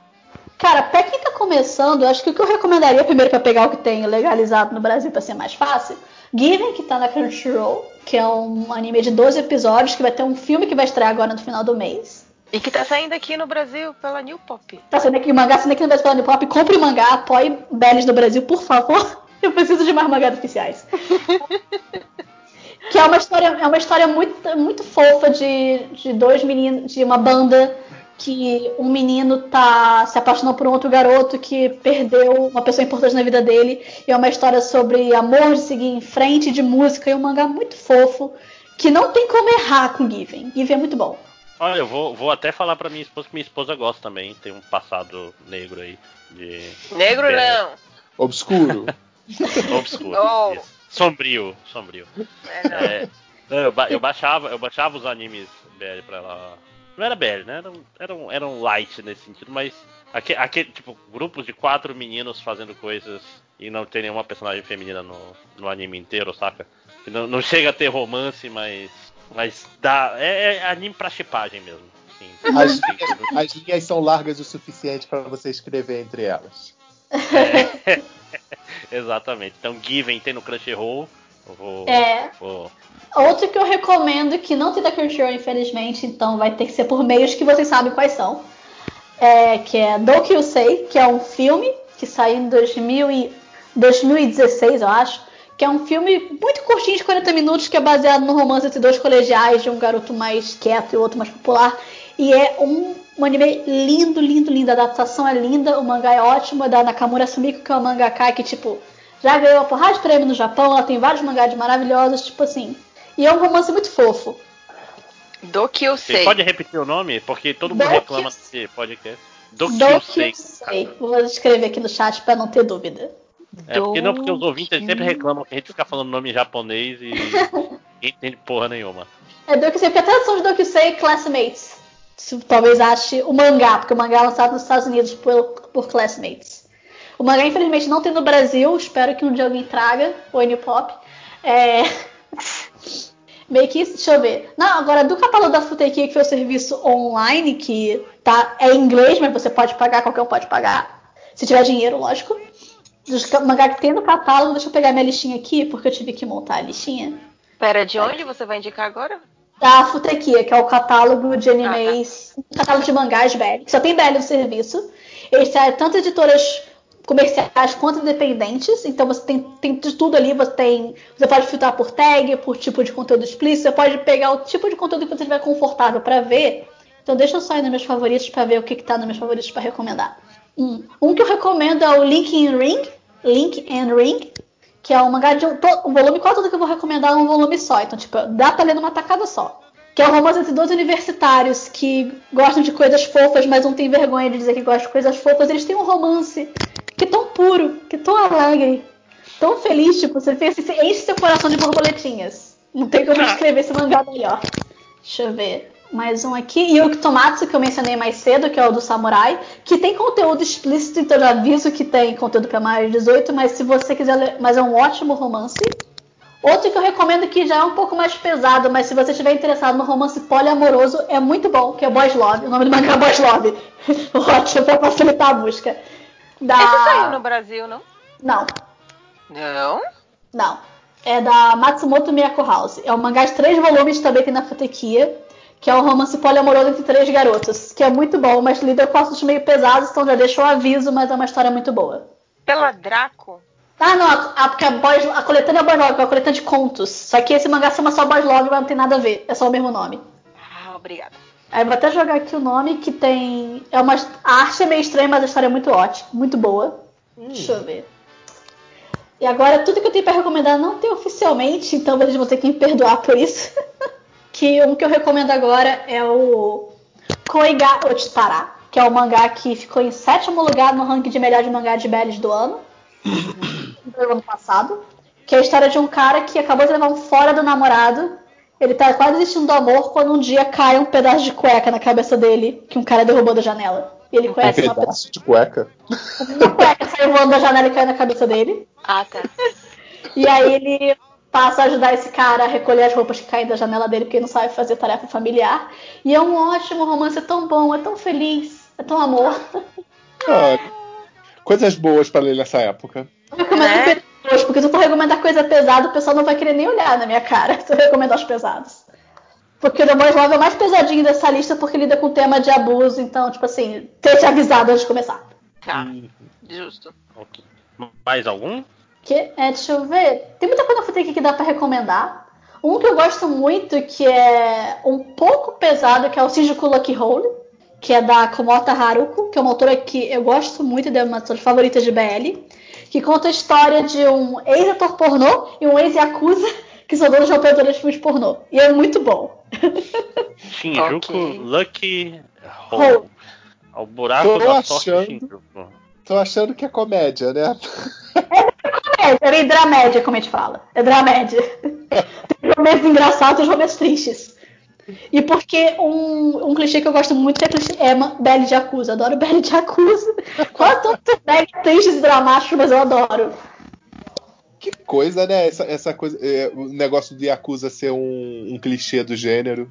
É um bando de homens para vida um pelo outro. É muito fácil. Nossa, gente, a arte é muito tchutchuquinha. Eles tomam banho juntos e Isais, tem, tem, tem todo um... É a broderagem, né? É, um, é um, a, a Nissan jazem, jazem no, no Japão, né? Eles são irmãos. São Onissans. Né? São ani, anikizagem, né? Porque é Yakuza. E tem todo esse lance de que, pô, é família, e tipo, é muito fácil fazer material. Mas tem um que é o Saizuru Torio Habatakanai, que eu não sei se eu vou recomendar, mas é um mangá belly muito popular, muito famoso, ganhou filme que tô esperando sair o DVD pra eu baixar. Meu Deus, eu quero ver esse filme.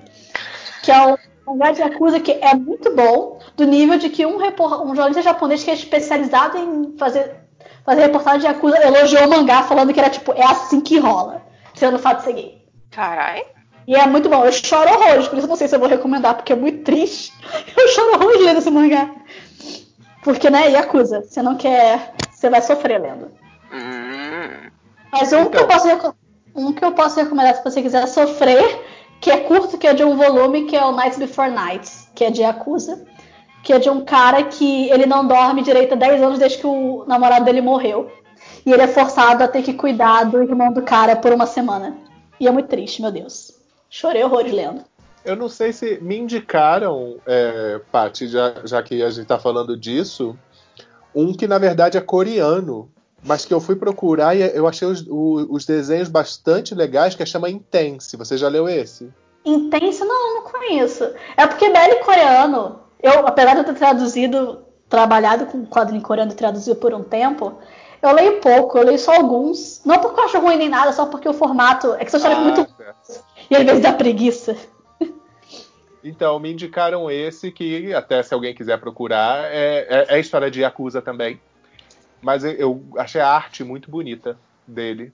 Aliás, ah. um mangá que tem arte muito bonita, que a Futeki vai trazer, que eles anunciaram, mas ainda não está no catálogo, é o Momotomanji, que se passa na Era Edo. Que é, o, é uma história entre um ex-prostituto, como eu tinha comentado, e um bombeiro. E é muito linda a arte, muito, muito linda. Tipo, a cena de sexo parece arte de ukiyo-e, aquela arte tradicional japonesa, e é muito lindo, muito lindo. Uhum. Deixa eu ver se eu acho a arte aqui. Que é, eu, tô, eu tô surpresa com um bombeiro, na verdade, que o conceito de bombeiro Porque o bombeiro da Edo, que é o tipo, que era a galera que tipo, e subia nas casas com faixas pra avisar de quando tinha incêndio e tipo, bateu e destruiu o fogo na marra, tipo, é muito foda. Bater no fogo até ele morrer. Né? É meio que isso. Vou botar uma imagem aqui do mangá. O mangá arte é muito, muito detalhezinha, muito linda. Legal. E tem três volumes até o momento e a Futekia licenciou esse mangá, graças a Deus. Porque tem eles por meio não oficial, que eu leio por meio não oficial, mas é tanto coisa de época que, tipo, o próprio Scam bota página de glossário de tanta coisa que tem que ficar explicando. Nossa, coisa fofinha esse, esse do bombeiro que você falou. É. Né? Ó, mas aí, ó, José, tá, tá sorrindo, ó. É, Tá sorrindo. tá- Olha só. não- não tá fazendo cara de, de dor e sofrimento. Ah, porque, porque eu lance que, tipo, os dois sofreram muito na vida, eles são felizes um com o outro. Eu sou totalmente a favor de histórias assim. Eu acho, eu acho que eles, na verdade, eles descobriram o lubrificante. Existe lubrificante na era Edo. Porque o bombeiro, Eu acho, bombeiro eu acho, eu acho eles usando, se eu não me engano. Pior que eu acho que eles usando, cara. Por sinal, histórias com lubrificante. Deixa eu ver agora. Se eu achei que roltei, porque é uma indústria de filme pornô, então lógico que tem que ter. Qual? É, o que eu recomendei do Cindy Lucky Hole tem menções a Ah, É uma- Boa. Eu ver, tem que lembrar agora. Eu tô lembrando de uns que tem, mas tipo, é muito, vamos dizer, mais de 18 pra indicar. Então eu também. Eu só vou jogar a imagem no chat e vocês não me julguem muito por isso. Só vou fazer isso. Ah, não estamos aqui pra jogar ninguém, inclusive. Né? Quem somos Fique nós? tranquilo. é. Eu vou jogar a imagem aqui, por favor, não me julguem muito. Eu tô, tô- tô esperando algo muito pesado, pera aí. Ah, de boa. Ah, de boas. Que essa é a capa. Tá, o- que por dentro, meu Deus. Deixa eu ver se eu acho aqui mais claro. Tem que tentar lembrar, porque é muito mangá. Aí o nome acaba. Acho que, acho que já, já deu um bom começo. E eu acho que as pessoas elas podem visitar o Blime, né? Pra Sim, também. que- Tem, tem resenha, tem glossário. Se não tiver na dúvida, a gente tem um grupo até no Facebook, se você quiser entrar para pedir recomendação, é só gritar a gente no Twitter mesmo. Uhum. Boa. É, José, você tem alguma recomendação? Cara, eu tenho poucas, porque na verdade, é, em termos de. Assim, Bara eu vou indicar pra quem realmente tá atrás do gênero, porque vão ser histórias realmente mais, mais explícitas, normalmente. Pelo menos as que eu já tive contato, tá? Então. Muitas vezes não tem muita história, eu vou muito pela arte, que tem muitos que eu acho a arte interessante, certo? Então. Geralmente vai- com homens, homens mais parrudos, assim, né? Sim, você vai ter os homens mais parrudos, que aí a gente, como a gente já mencionou, que você tem o, o Tagami, né? Que eu acho que é o traço que normalmente as pessoas associam ao Bara. Que pra Ah, quem é. tá ouvindo e não, e não sabe, é o autor do mangá que saiu agora no Brasil, né? O, Isso. Marido o do meu namorado do, marido meu- do meu marido irmão, que não é Bara, não é Boys Love, não é Men's É- Love, mas recomendo pra todo mundo. Que é, É assim, Semi, na verdade. É, exatamente. É, e, e recomendo. E, inclusive, você vai entender o que é esse traço, porque o cara ele tá lá desenhando o estilo dele mesmo. Hum, nossa, achei o traço dele super limpo. Do, do Tagami? Sim. É, mas pensa, o caráter design também é o, pa- é, é o padrão do Bara, vamos dizer Isso, assim. exatamente. Hum, entendi. Então, Cara, e, e se você, for- assim, e né? se você procurar uma foto dele, ele é um personagem dele. Acho ótimo. É, ele é. ele é um personagem. Então, assim, eu realmente. Indicações, indicações eu não vou ter, mas eu acho que quem curte, se você curte coisas é, mais explícitas, mais nesse sentido, cai dentro, porque é, tem muito material, certo? Certo. Você tem alguma coisa pra Brasil- indicar? Ou- Cara, eu acho que a única coisa que, é- que me vem à mente que eu li e que eu vou descobrir agora se ele é bom ou não, porque a gente vai ter o, o crivo de uma especialista, que Hum. é o da Kaiti, que tem no! Crunchyroll. Ah! Eita. Eu não sei o que interpretar dessa reação. Da Kaiti tem o grande crime de ser chato pra caralho. Vai é ser um o mangá ou anime? Os dois. Eu não consigo ler o mangá nem o anime porque são muito chatos. E o romance é ruim, o romance é abusivo e fica culpa- culpando a vítima desse anime. Meu Deus. Eu fiquei tão... É, o anime realmente ele, ele começa com isso e você já acha meio, meio, meio bizarro, mas no mangá eu fui ler algumas coisas e eu fiquei tipo meio meio tipo, gente, O anime, o anime só avisa o negócio e o anime não é bom. Ah, eu achei bonitinho o romance. Nossa, que bom então que o meu, o meu, meu crivo é tão baixo, né? Porque então eu vou começar a ler umas coisas boas e vou me apaixonar muito. Fiquei feliz. Ah, mas Porque eu acho que é aquele caminho normal, né? De você ir descobrindo as obras. Então, às vezes você vai num crescente de encontrar coisas boas e passar a a, a ver. Ih, como é que eu gostei daquilo que eu já li? Sim. Sim. É. É tipo assim, quem começa com Dakaiti é só lucro, porque você tem como ir pra cima depois dessa. Exatamente. Vocês aí só tem como melhorar. É, eu, eu vou fazer a recomendação de velho, tá? Que é Seu a recomendação antiga, que é um, é um negócio que ele sofre os problemas de ser um, ani- um mangá velho e barra anime velho, que é o Wish do Clamp. Mas é tão Nossa. bonitinho, assim, que é. Ah, o Wish é fofinho. Mas que é eu, não, tipo- diria- eu não diria que é BL, mas é um romance muito fofo. É um Então. romance, é porque é- um anjo tecnicamente é um ser ambíguo, mas ele é ele tem- é marcado como homem na série, né? Os dois anjos. Tanto É porque, na verdade, no japonês eles, é tudo não binário, porque no japonês você consegue falar das pessoas sem usar gênero. Então, quando traziam aqui pro Brasil, teve que botar tudo no masculino, porque, segundo a língua portuguesa, é a forma neutra de se referir a alguém. Mas, no geral, todo Não, mundo é não é- binário. É que eu li, eu li em inglês também, mas aquela história. É, ele tem. E, e o Clamp tem um histórico, né? De, de BL, vamos dizer assim. E a, Então. e a questão é que é, é super bonitinho. Apesar dele ter um negócio meio. ser meio o quê, né? Que tipo. Tem o, o, o- mais frágilzinho e o. E, e o o cara- armário. e o- é, sim. Mas é, é- é- é bonitinho, é simpático. E, e é claramente um, um remake do. do Dojinshi do. Do, do Jojo, né? Não, todo mundo tem a teoria de que o Ishi é basicamente o doujinshi do Jotaro do Kakyoin disfarçado. Sim, aquele mesmo, inclusive, que é, que é maravilhoso esse, esse Dojinshi. Vão atrás, inclusive, vão atrás desse Dojinshi que o Jotaro Ka- Kakyoin tem um filho. Porque sim, É muito bom. né? Não, e falando É. de Clamp, é, que não é. Eu não sei se dá pra classificar como Boys Love, provavelmente não, mas você tinha, teve Tokyo Babylon também, né? Tokyo. Bible. Nossa! eu vou ficar triste agora se eu lembrar de Tokyo Bible. Ah, eu gostei de Tokyo Babylon. Eu- Tem eu um gosto. temático. Oi? Desculpa. Eu, eu gosto de Tokyo Babylon, tipo, não é BL e tal, mas eu gosto. A questão é que o final é tão destruidor de corações que eu tô tipo assim. Ah, depois tem, tu tem X aí, que é pra ser só destruir o coração, basicamente. né? É pior, não dá pra Babylon, vão pegar e vão fazer pior. Como é que eu posso destruir mais essas pessoas? É porque no, no X o, o Fuma também é o Kakyoin, né? Que O, o Clamp realmente gosta de, Gosta. de Jojo. Chip de Jojo. Isso nem é o melhor chip, decepção, mas ok. Eu sinto que eu, me- que eu tenho vários chips em Jojo, mas eu sinto que eu fui enganada pela Clamp, porque o Jotaro Kakyoin não é tão forte assim como o chip comparado a outros chips. Aí Eu só fiquei me sentindo enganada. É, eu tipo o Kakyoin porque foi até onde eu assisti de hoje. Eu não, eu não, fui, eu não fui muito além.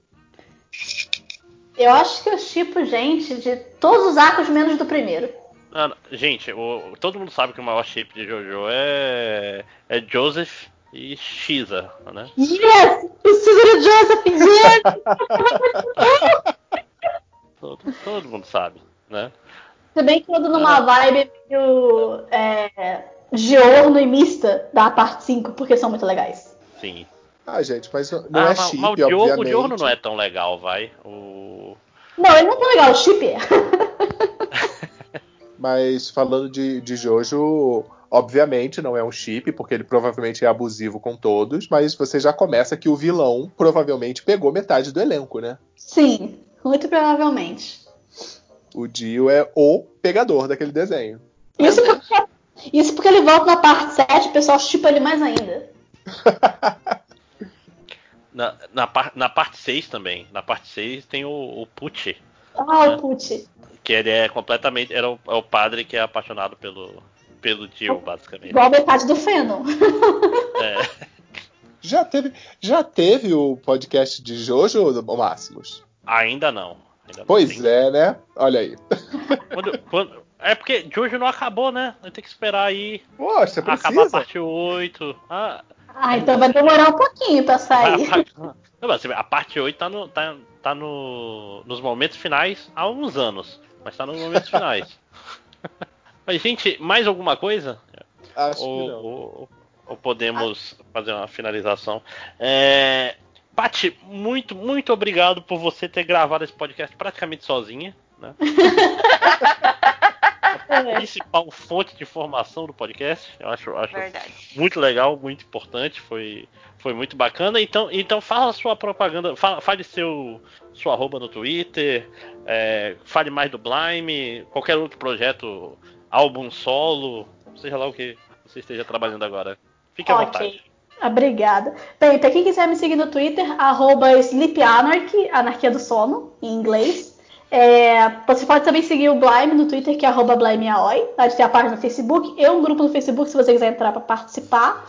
Fora isso, eu tenho um Medium que eu escrevo de vez em quando, mas tirando isso, eu tô desempregada mesmo. Então, se tiver freelas pra mandar, vocês podem mandar pra mim. Freelas Você é quê? tradutora, você Eu sou tradutora, é... jornalista, redatora, pau pra toda obra. O que vocês precisarem de comunicação, eu tô dentro. Massa. Mas é isso. Muito obrigada pelo convite. Inclusive, é, se a gente te chamar pra coisas que não sejam relacionadas a BL, você também participaria? Sendo anime e mangá, eu tô dentro. Fechou. Opa! Então, né? Porque senão fica aquela coisa, só te chamam pra sua especialidade, a pessoa quer falar de outras coisas às vezes. né? Na temporada que vem da Crunchyroll, a gente já sabe que os animes que ela queria ver tá tudo pra temporada que vem. Aí ela participa também com a gente. Aí eu participo. Ficar falando do anime de Hypnosis Mike, do anime de rap, vai ser divertido. Não, você não vendo elogiar Gibiate, eu ficaria muito feliz. Qual? Gibiate, Agora anime ruim. Gibiate. Meu Deus. Eu tenho que lembrar o que eu, o que eu vou ver na próxima temporada. Tirando o anime de rap. eu só tô esperando. É, é terrível. Meu Deus, não duvido. Que a única coisa que eu tô vendo, sei lá, é o Ramefurá que eu tô terminando de ver da temporada passada. E Bananear. Que Bananear é perfeito. Nossa. Hum, vou depois botar na minha listinha. É um anime de dois minutos de um gato que é uma banana, não tem como errar. É um anime perfeito. Todas essas palavras são as palavras corretas, né? Anime de Dois minutos de um gato que é uma banana. O melhor é que ele só fala Nyan, mas quem dubla o Nyan é o dublador do Eren de Attack on Titan. Então se souber sabendo disso é melhor ainda. Meu Deus. É o Eren falando Nyan por dois minutos. Cara, isso, isso lembra quando o George Clooney participou de, de South Park e, na- e dublou um cachorro. Né? Cara, Era um cachorro gay, inclusive. no- Olha só, fechando o Circle. Ah, só falar de South Park, South Park tem o melhor casal gay da TV americana, só digo isso. que é o Greg e o, e. E o Ah, sim. Pra mim tu ia falar do. Do Big Gay Al com o seu Não, escravo, não. que não é, não é Não. tão bom assim. Isso a gente não menciona. E é muito interessante que é um episódio que o episódio que eles se juntam pela primeira vez ele é justamente sobre Fujoshi, né? Sim, é muito bom esse episódio. É maravilhoso. Quando eu vi, não acreditei que aquilo estava acontecendo. Fiquei, isso é real, gente.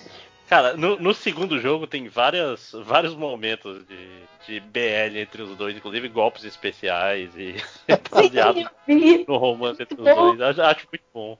Legal.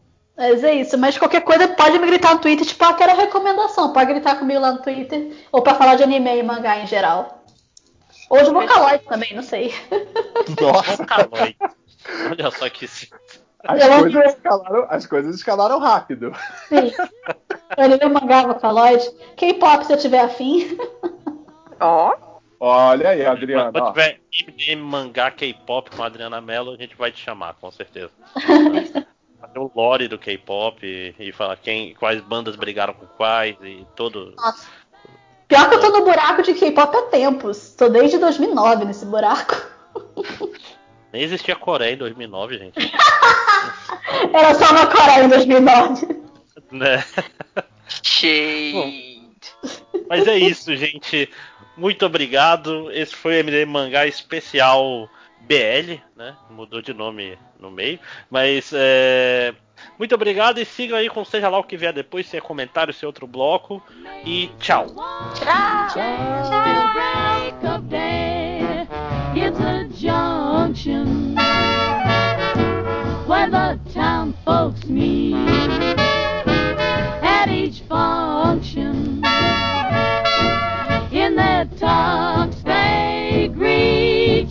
come on down.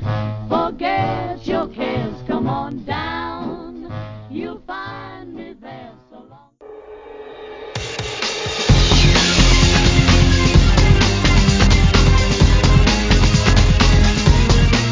Olá para você que me ouve, eu sou Gampo de Cavalcante e esse é mais um MD Monas. Hoje comigo no episódio, Thomas Groto. Oi! Rodrigo Menezes. Oi, gente. E Camila Cerdeira, do podcast Visão Voador. Oi, gente, tudo bom? Pra quem ainda não sabe, o MD Monas é um spin-off do MDM feito pelas gays do Bichas Nerds. Então fica o convite, por caso de você gostar do que ouvir aqui, procurar a gente no seu agregador e assinar nosso feed. A gente tá em todos os agregadores de podcast. E também nos sites parceiros, o Tapioca Mecânica, o Só Mais Uma Coisa e o Super Amiches, além do nosso próprio site, bichasnerds.podbean.com. Siga também nosso Instagram e nosso Twitter pelo arroba bichasnerds. O assunto hoje não é um assunto legal, é um assunto necessário. A gente vai falar sobre transfobia e é por isso que a gente convidou a Camila para ajudar a gente. Por favor, Camila, se apresente para quem está nos ouvindo. Oi, gente. Meu nome é Camila Cerdeira, eu faço parte do Bisão Voador, um podcast sobre bissexualidade e cultura pop. Eu sou fotógrafa, eu sou escritor, eu sou uma pessoa não binária e os meus pronomes são ela, ele e elo. Bom, antes da gente entrar na pauta em si e sobre os, os últimos acontecimentos né, dessa semana, do, do mês passado, de- eu queria, Camila, que você explicasse um pouquinho pra gente o que é ser uma pessoa não binária e por que você atende por todos esses pronomes. Tá, vamos começar então do começo. A gente tem basicamente dois gêneros conhecidos que todo mundo conhece, que é o masculino e o feminino, homem, mulher. E como a gente tem dois gêneros, isso é chamado binário. São dois. Bi. E aí, algumas pessoas não se identificam com esse binarismo. O que é isso? Eles não se identificam exclusivamente como homem ou como mulher. Existem pessoas como eu que têm o gênero fluido. Então, às vezes eu me identifico com gênero, às vezes eu me identifico com outro. Existem pessoas que não se identificam com gênero nenhum, que são chamados a gênero. E existem literalmente muitos outros gêneros dentro dessa, dessa questão de não binariedade. Então a gente diz que tem um termo guarda-chuva, que é o não binário, que é alguém que está fora do binarismo entre homem e mulher. Mas lembrando que pessoas não binárias são pessoas trans, e existem pessoas trans que são binárias. Por exemplo, homem trans é homem, mulher trans é mulher. Então eles estão dentro do binário, mas são trans. Entendi. Então tem uma diferença entre o não binário e o agênero, né? Isso porque o não binário é que. Tá, me explica de novo pra ver se porque eu fico confuso. Vamos lá. Imagina o LGBT. O LGBT ele engloba um monte de gente. Tem o gay, tem a lésbica, tem o bi, tem o trans, tem todo mundo. Mas ele é um termo que engloba todo mundo. O não binário é isso. Ele é um termo guarda-chuva que engloba um monte de gente. Mas dentro do não binário existem vários grupinhos de gêneros diferentes. Combinar, é, eu só ia comentar que até a, a Camila pode me corrigir se eu falar uma besteirinha aqui, tá? Mas é importante também a gente entender que existe uma diferença de gênero e sexualidade que a maioria das pessoas desconhece. Mas, por exemplo, Camila comentou que é bi. Essa é Sim. a questão da, da afetividade e da sexualidade de Camila. Isso não significa nada em relação ao gênero de Camila. Porque mesmo sendo uma pessoa bi, ou seja, que gosta de se relacionar com homens e mulheres, Camila se identifica como uma pessoa não binária, ou seja, que não é necessariamente não é não se identifica com nenhum dos dois gêneros completamente, talvez seja essa palavra, mas sim como Isso. algo que fica é, ali no- na meiuca, né? Até porque gênero a gente tem muito que a sociedade tem que entender muito que o gênero é muito mais uma expressão social e de de identidade de como a gente se apresenta para o mundo e como a gente se vê do que uma questão biológica ou afetiva, que são outras coisas, né? Sexo biológico é, e a questão afetiva sexual é, são diferentes da expressão do gênero e do gênero com o qual a gente se identifica. Falei besteira? Não, não falou não. Por exemplo, eu acho que muita gente lembra de Sense8, que era uma série que tinha protagonismo trans. E a gente tinha nome, que tinha uma namorada. Ela era uma mulher trans e ela tinha uma namorada. Então, essencialmente, ela era uma lésbica. E é isso. Uma mulher trans, ela pode ter qualquer sexualidade igual uma mulher cis. Não tem mulher cis que é hétero, não tem mulher cis que é bi, não tem mulher cis que é trans, que é, que é lésbica. Uma mulher trans pode ser a mesma coisa, ela pode ser hétero, ou seja, uma mulher trans que é hétero vai gostar de homem. Uma mulher trans que é lésbica vai gostar de mulher. Uma mulher trans que é bi vai gostar de todos os gêneros. Sim. eu vou tentar ser um tantinho mais prático. E aí, to todos vocês, pelo amor de Deus, se eu falar alguma merda aqui, ou quando eu falar alguma merda aqui, pelo amor de Deus, me cortem. Quando a gente fala de gênero, a gente está falando sobre a nossa expressão diante da sociedade, a maneira como eu me apresento para o mundo, como eu me entendo enquanto pessoa. Eu posso me entender como homem, posso me entender como mulher, nos dois extremos, né? Posso me entender como homem, como mulher, e entre um e outro, eu posso me entender como nenhum dos dois, eu sou a gênero, ou posso às vezes me entender como homem, às vezes me entender como mulher, e aí eu sou gênero fluido. Mais ou menos. É porque assim, quando a gente fala a forma como eu me apresento na sociedade, Hum. por exemplo, existem muitas. Todo mundo conhece a- o estereótipo da caminhoneira, da lésbica masculinizada, de cabelo curto, com aquele trejeito machudo.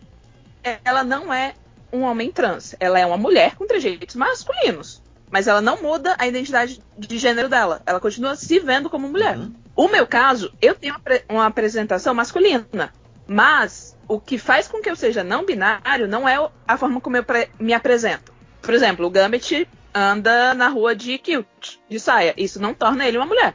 Então, uma pessoa não binária é mais sobre a mente, como eu me vejo mesmo, como eu me reconheço como pessoa, do que a forma como eu me visto ou como eu me mostro socialmente.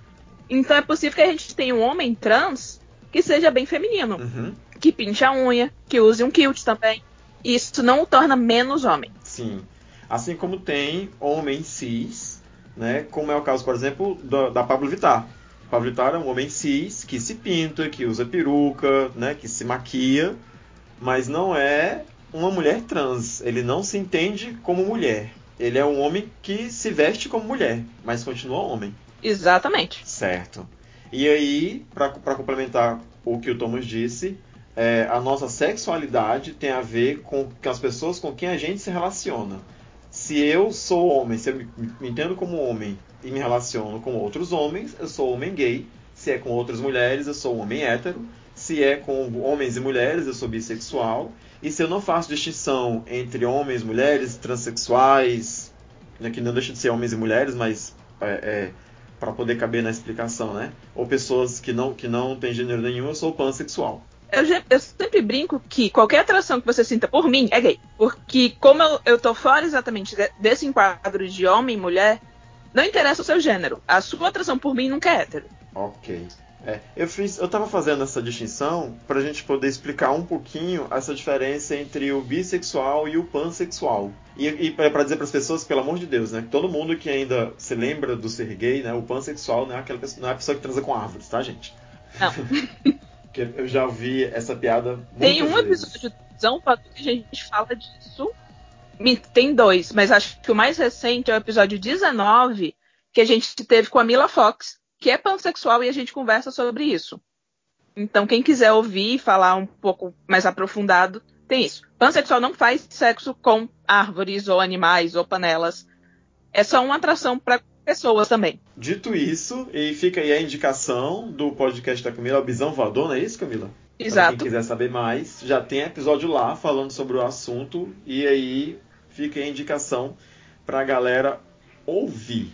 Entrando bem na pauta que a gente pensou pra hoje, o que, que tenho pra dizer, né? Pra começar com as polêmicas, eu vou tentar deixar a questão das irmãs Wachowskis um pouquinho mais pra frente, mas nesses últimos 30 dias, dois episódios de transfobia foram escancarados para o grande público.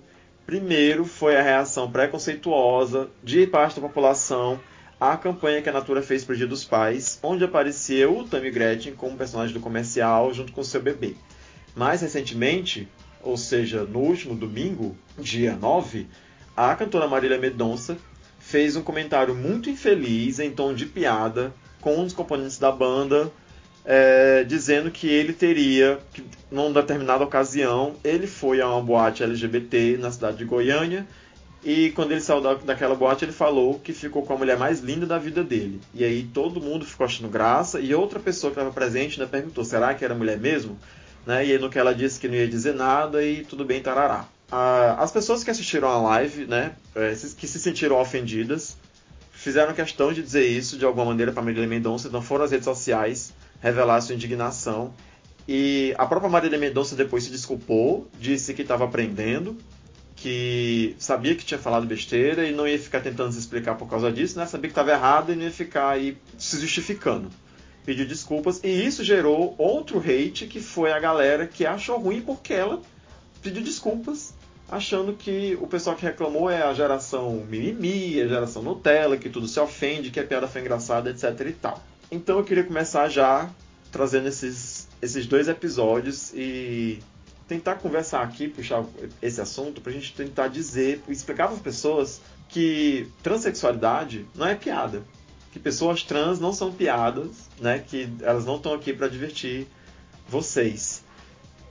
Vocês acompanharam esses episódios? Sim. Eu só queria só fazer uma observação, porque quando ela falou da boate, ela em momento algum falou de forma explícita que era uma boate gay. Ela ficou. Quem se lembra da boate Diesel? Aquela boate lá de Goiânia. Não, Tipo ela não assim, disse, mas todo mundo não sabia que a falou. boate diesel, todo mundo entre aspas, né? Todo Sim. mundo que conhecia, que, que é de Goiânia, que conhece a cidade, conhece a boate, sabe que é uma boate LGBT.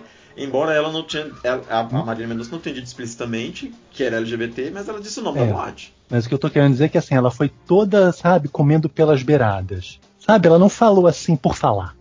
Né? A, a, a maneira como ela escolheu falar daquilo foi bem intencional para fazer uma piada, sabe? Tipo assim, ela foi, né? Foi realmente uma é, muito intencional, não foi? É, eu, eu queria Muito aproveitar esse episódio, mas eu queria aproveitar esse episódio para falar que assim, obviamente a gente não tá dentro da cabeça da pessoa, né, para saber até que ponto a gente é, pode afirmar que o que ela falou depois disso é real ou não.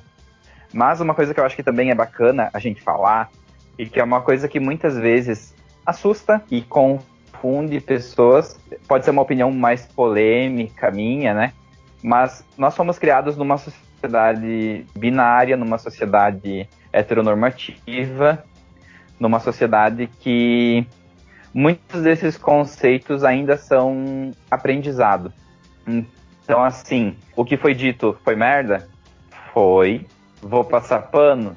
Não. Mas eu achei a, a postura depois do episódio de dizer, olha, gente, eu falei merda, é, eu tô aprendendo.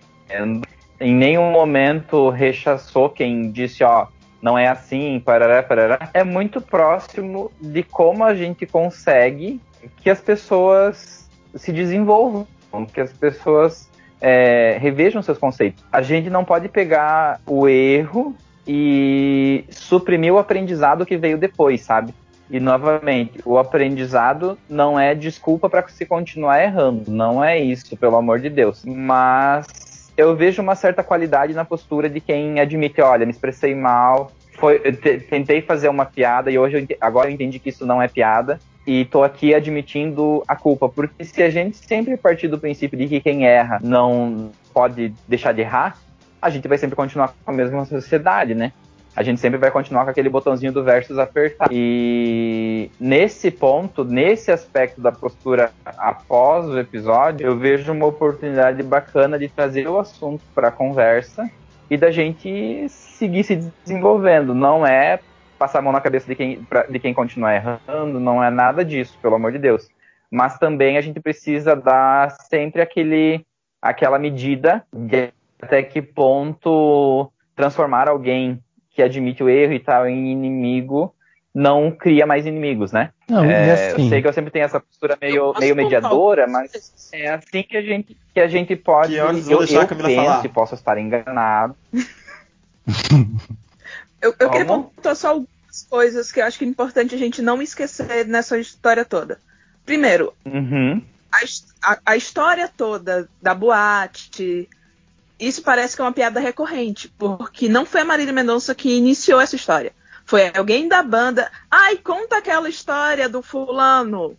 Ela, ai, aquela tal da boate. Então parece que é uma piada recorrente. Então é algo que eles já fazem comumente na banda e que é algo que eles estão sempre rindo em cima desse coitado. E isso é um problema por si. E aí tem toda a Hum, questão de. concordo. Ah, ela não disse que era uma boate gay, mas ela já deu a entender que a, que, tipo, já ficou implícito que, ah, é a boate fulana de tal, quem sabe conhece. Já era uma piada por si só. Desculpa, mas uma boate LGBT não é para ser motivo de piada. Alguém ir numa boate LGBT não é para ser motivo de piada. E aí depois tem a coisa do, ah, ele, ele fala que pegou a mulher mais bonita dele na boate.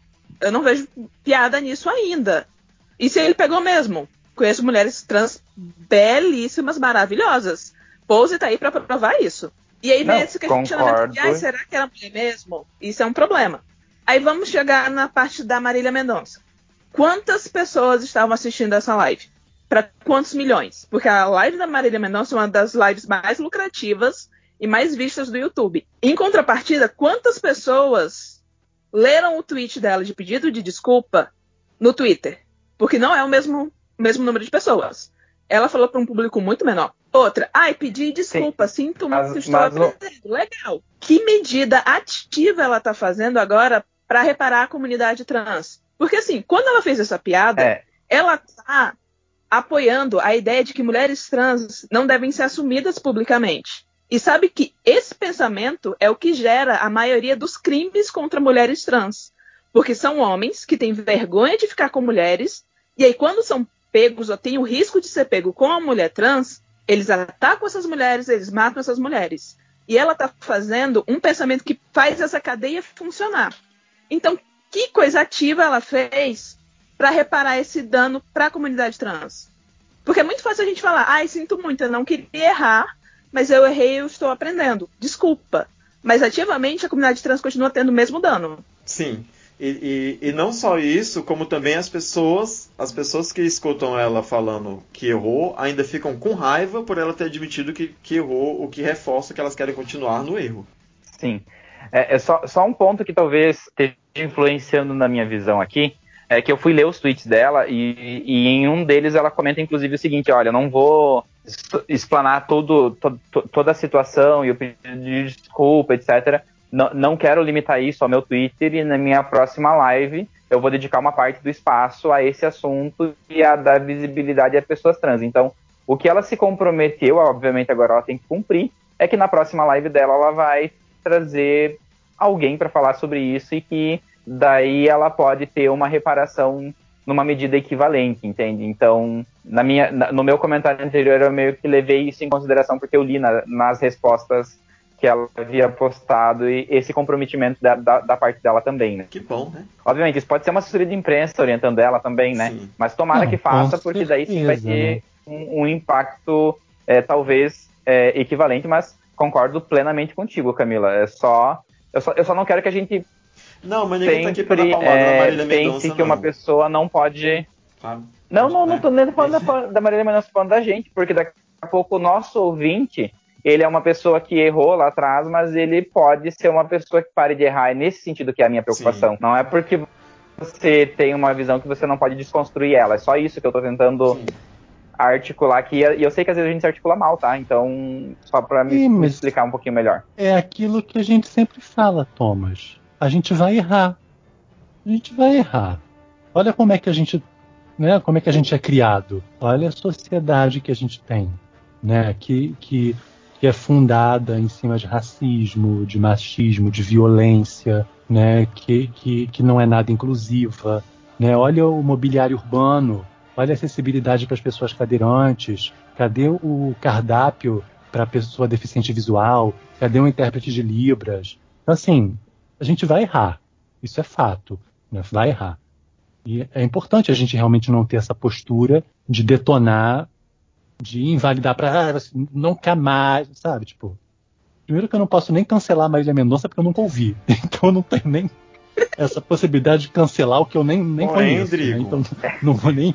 Tem, a gente também precisa pensar não vou numa, numa outra coisa. É, é que é diferente eu, Gambit, que tenho claro. três seguidores no Instagram, cometeu um erro. Outra coisa, Sim. Marília Mendonça, como a própria Camila já reforçou aqui, que tem centenas de milhões de pessoas assistindo a sua live no Instagram, ver ela, ela reforçando isso. O que eu sei também, e que talvez seja isso que todo mundo está querendo dizer, né, é que o, que o comentário que ela fez, antes que alguém dissesse para ela que estava errado, pro meio, pra bolha dela, pro meio que ela vive, é uma coisa normal porque ainda se tem na sociedade, e aí eu, eu, peço, vou, eu dou mais uma vez a, a, a palavra para Camila para falar sobre isso, é que é, as pessoas continuam pensando, reforçando o pensamento de que mulheres trans elas não são mulheres trans porque elas se enxergam dessa maneira, porque elas querem ser plenas consigo mesmo, porque elas querem estar no seu, seu acho, a palavra é essa, no seu estado de plenitude com o seu próprio corpo, com sua própria aparência. Sua, não, as pessoas acham que as mulheres trans são mulheres trans para enganar os homens. Né? Essa piada velha do cuidado com quem você vai ficar no carnaval, não vai encher a cara para não beijar mulher de tromba, sabe? Esse tipo de comentário escroto que a galera faz, que de achar que as pessoas trans estão no mundo para enganar as pessoas cis. E não é assim que funciona. É muito um reforço. Assim, eu entendo que as pessoas cometam erros. Nós vivemos em uma sociedade preconceituosa e esse preconceito é estrutural. Então, eu entendo. Mas uma coisa que eu queria muito que as pessoas começassem a perceber é: não é sobre você que está cometendo o erro, é sobre quem está sofrendo com ele. Então, quando você comete um erro, eu entendo que você se sinta mal. Mas não leve isso pro pessoal e pense, meu Deus, eu sou um monstro. Ou as pessoas vão me odiar. Não é sobre você isso. Então, a questão da Marília, eu não acho que a Marília Mendonça seja uma pessoa horrível. Eu acho que ela fez um comentário ofensivo e que, infelizmente, esse comentário vai afetar muito mais vidas de outras pessoas do que a vida da Marília. Ela vai continuar seguindo a vida dela normal, se ela quiser. Ela vai continuar vendendo os shows dela, ela vai continuar vendendo os discos dela, e isso não vai mudar a vida dela. Mas ela talvez esteja fermentando a ideia na cabeça de alguém que pode agredir uma mulher trans.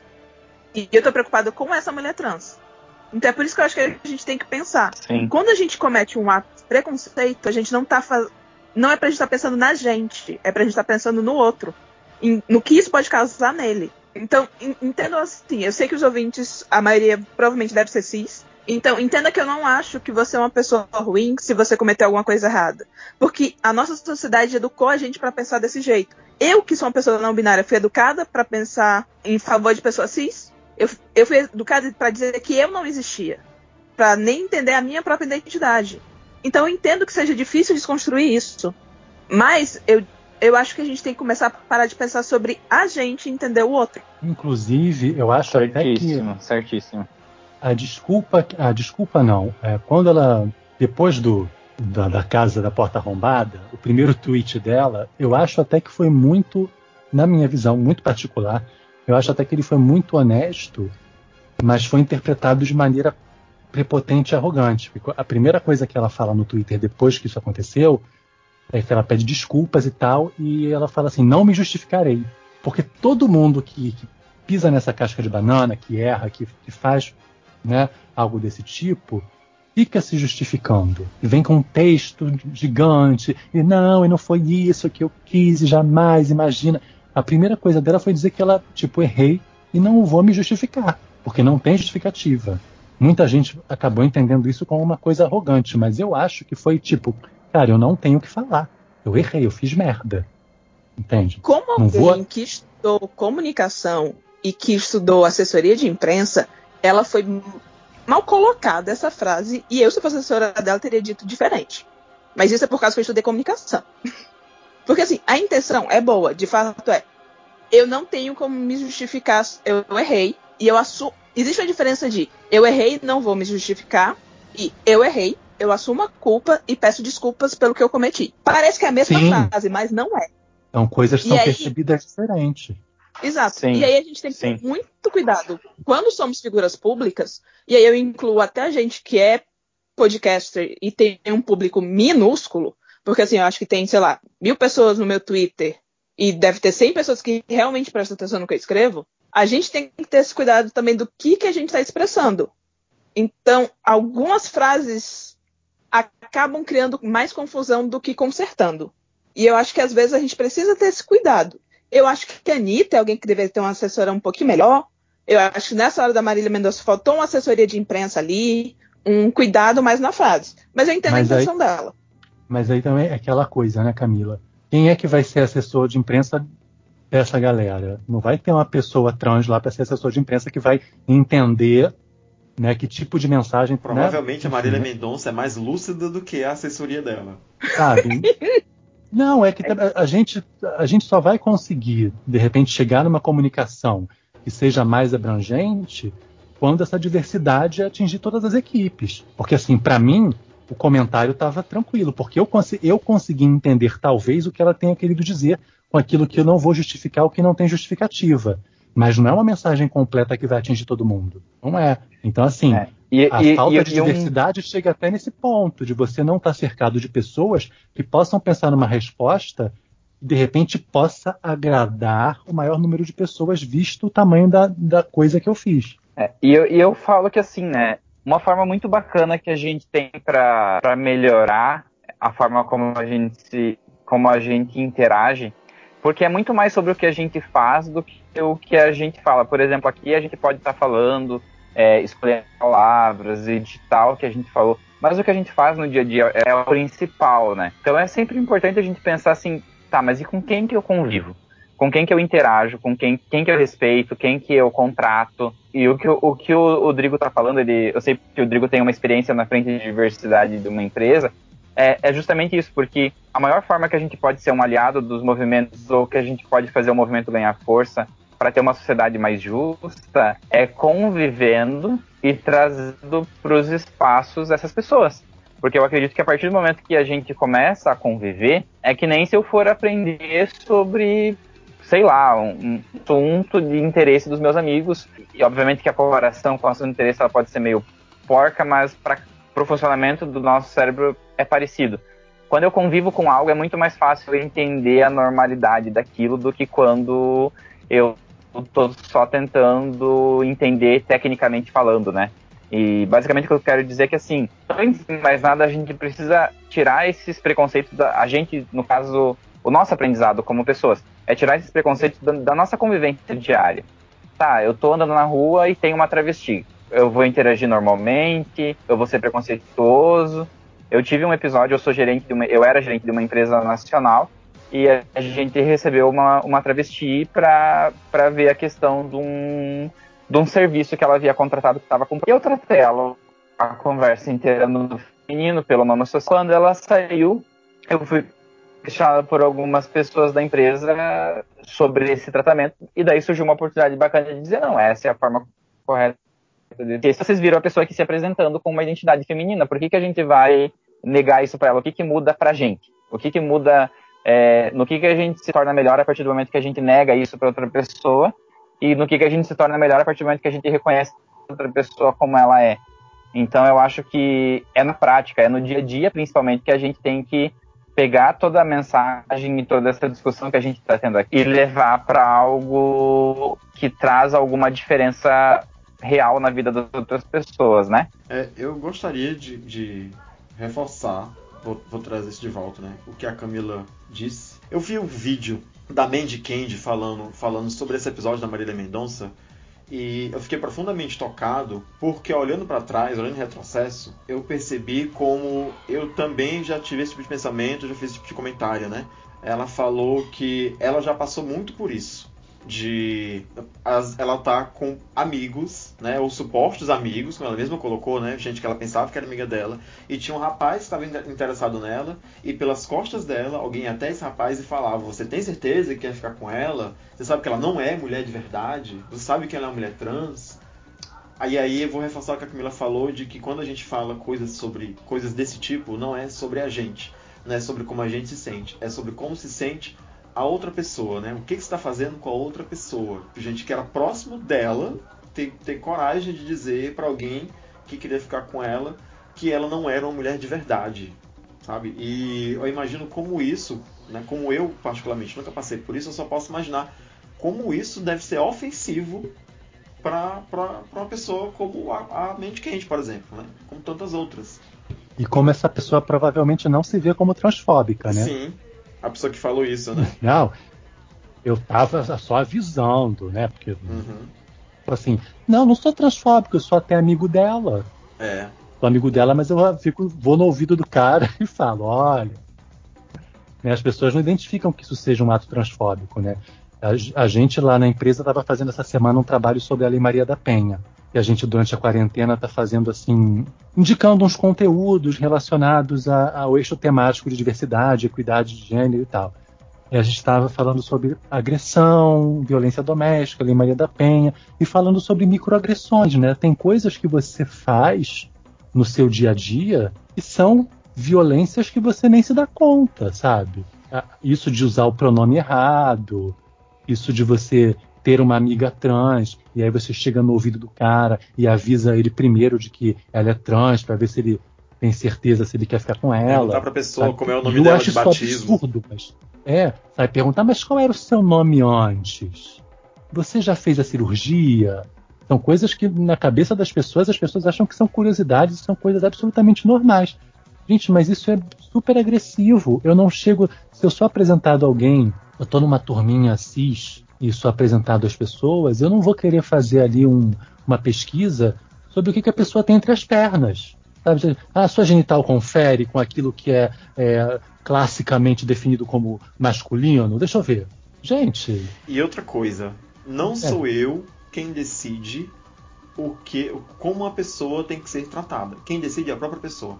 Eu tô falando isso porque eu vi vários comentários no tweet da Marília Mendonça, comentários do tipo, ah, agora fulano que nasce homem e quer, e quer se vestir de mulher e quer que ser chamado de mulher, o problema é dele, sabe? Ah, a mulher nasceu mulher e, e quer ser chamado. Os comentários tiveram sobre a, o Tami, por exemplo, na, na, na campanha da Natura, né? Nasceu mulher, não tem pinto e, e quer, quer, ser, quer ser tratado como homem, nu- nu- nunca vai ser, nunca vai ser. E, gente, velho, o que o Thomas falou aqui, o que que muda isso na tua vida, cara? Cara, é a pessoa, não é você quem diz, não é você quem decide como é que as outras pessoas têm que ser tratadas. São as pessoas quem decidem. A gente não tem que tratar as pessoas para quebrar esse paradigma, né? A gente não tem que tratar as pessoas da maneira que a gente gostaria de ser tratado. A gente tem que tratar as pessoas da maneira que elas querem serem tratadas. E assim, dá, dá uma importância pro pinto, né? O cara, o cara fica tão paranoico com pinto, com pinto. Se o pinto fosse importante, ele lavava o dele, ele nem lava o dele. Tá tocando com o pinto dos outros, gente. O pinto é tão importante que as pessoas não estão nem lavando. Então, assim, vamos deixar. Pinto por pinto dá pra comprar, gente. Eu tenho vários. É, E você pode ter coloridos, com texturas. Então, assim. Inclusive que fazem trabalhos melhores do que os que já que acompanham o corpo. É, pois é, tem aí várias. Pô, Muitas possibilidades. várias possibilidades. Existe muita essa obsessão com a genitália, a gente chama até de genitalismo. É achar que isso define alguma coisa. Tem muita gente que a- adora alegar a biologia, tipo, nessa hora todo mundo vira doutor em biologia, que vai falar que ah, só tem XX, só tem XY, só tem isso. Gente, não, isso é mentira. Deixa eu contar uma coisa pra vocês. A gente aprende isso no Fundamental 1 e no Fundamental 2, que não. Existe muito mais cromossomo do que XX e XY. Existem pessoas intersex, que é o que a gente antigamente chamava de hermafrodita. Então, por exemplo, você pode encontrar uma mulher trans que é XY. Existe um caso famoso, que é uma quadrinista, que é a Sasha Leó com Juba. Ela foi designada homem quando nasceu. Se identificou como mulher trans. Foi, foi pro Japão fazer a transição dela. Lá ela foi fazer uma bateria de exames e descobriram que ela era XY. Minto, descobriram que ela era XX. Que ela tinha os cromossomos designados feminino. E agora? Nasceu XX, se identifica como mulher trans, mas tinha um pinto. Você faz o quê? É, Nesse e momento assim, os é, ouvintes é a estão mesma igual a galera que quando Nazaré você... calculadora, né? Estão igual o meme da Nazaré. Não, não, e a mesma, a mesma pessoa que pega a biologia nessa hora é aquela pessoa que depois ela, ela nega a biologia quando a gente apresenta dados e estudos, por exemplo, sobre a questão que existe a, a transexualidade no reino animal. E agora, né?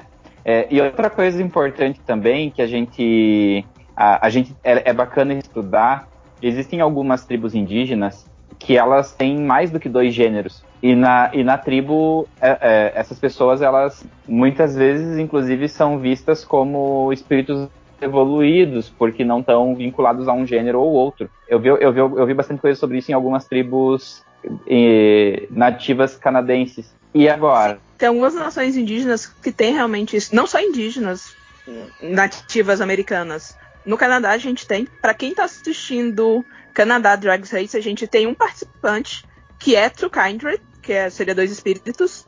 que é como se fosse um corpo humano com dois espíritos dentro, então seriam dois gêneros, algo similar ao gênero fluido. Além de nações indígenas, a gente também tem povos africanos que também têm isso. Os Igbos têm um termo para isso, eu não vou lembrar agora o nome, mas tem um livro que é Água Doce, que é escrito por uma pessoa não binária desse gênero específico, Igbo, que conta a trajetória de um personagem se reconhecendo e passando pela trajetória do que é descobrir toda essa espiritualidade de ter um gênero que não é nem masculino nem feminino. E é um livro muito bonito. Quem quiser ler, o nome é Água Doce. E, e isso são culturas ancestrais, gente. São culturas que estão há milênios aí. Não é coisa do Tumblr. É, a gente, a gente vive numa sociedade que, pelo eurocentrismo e pela forma como ela foi colonizada e às custas de massacre, sangue e religião, a gente vive numa sociedade que ela adotou um normal, mas esse normal ele não, não era universal antes. Eu costumo brincar quando eu vou falar com meu filho sobre português, né?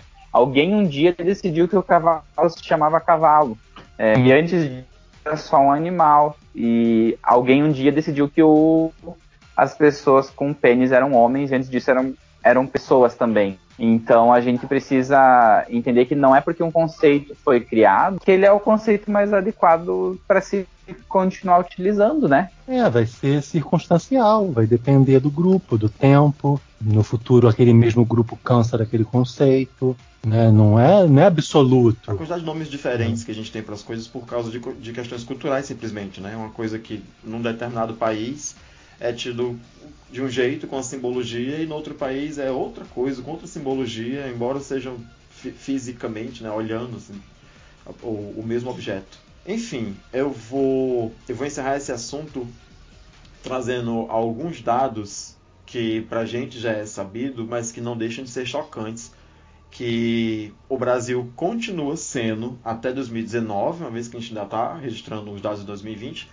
como o país que mais mata pessoas transexuais no mundo. Em 2019 foram registrados 124 casos, o que dá uma média de 3 pessoas trans assassinadas é, é por dia. É isso? Não. 124 casos, isso não dá 3 pessoas por dia, porque senão dá mais de 360. Acho que a média é uma pessoa trans a cada 3 é dias. 3 dias. É. É eu que sou burra. É isso bom, mas o que eu quis dizer foi isso. É uma pessoa trans é morta a cada três dias, sendo que esses dados são da ANTRA, o que quer dizer que não são dados oficiais do governo. Por quê? Porque o governo não contabiliza essas mortes. Muito em parte por má vontade política, muito em parte porque, como não havia o crime de, de homofobia, de transfobia registrado como crime, era difícil registrar isso nos, nos meios oficiais, porque não, não existia a, a qualificação do crime. Para vocês terem noção dos crimes que aconteceram em 2019, apenas 11 suspeitos foram identificados pela polícia. Além disso, essas pessoas têm cor e têm gênero. Dos casos de morte, de morte por transfobia, 82% das pessoas que foram mortas eram pretas e 97% eram do gênero feminino, sendo que 67% eram pessoas que eram profissionais do sexo. Os estados que mais matam a população transexual são São Paulo, seguido por Ceará, depois Bahia e Pernambuco. Era isso. Vamos entrar no próximo assunto? Só completando. A estimativa de vida de uma pessoa trans é de 27 anos. Isso mesmo. Eu bati o recorde já. É, já, já passou de. Já é uma privilegiada. É, já, já, já tô além da conta. Eu acho muito doloroso você dizer que viver mais de 27 anos já te torna uma pessoa privilegiada é muito complicado para a comunidade trans, no geral, as pessoas que eu conheço, porque assim, eu conheço pessoas que têm um certo, um certo privilégio, têm acesso à internet, mas isso é uma coisa que bate na, na mente de todo mundo quando faz aniversário. É tipo, ou eu tô chegando perto do 27, ou eu passei desse 27, e agora? Gente, mas diminuiu, porque da última vez 35, que eu lembro era 35. 27. Gente, que horror. Vamos falar de coisa boa? Vamos falar de iogurteira do Top 10? Não. É, essa semana também. Não sei se foi bem essa semana, deixa eu verificar isso aqui antes de falar, antes de falar essa merdinha. Foi essa semana, a notícia é do dia 9 de agosto. As irmãs Wachowicz, a Lily e a Lana, é Wachowski.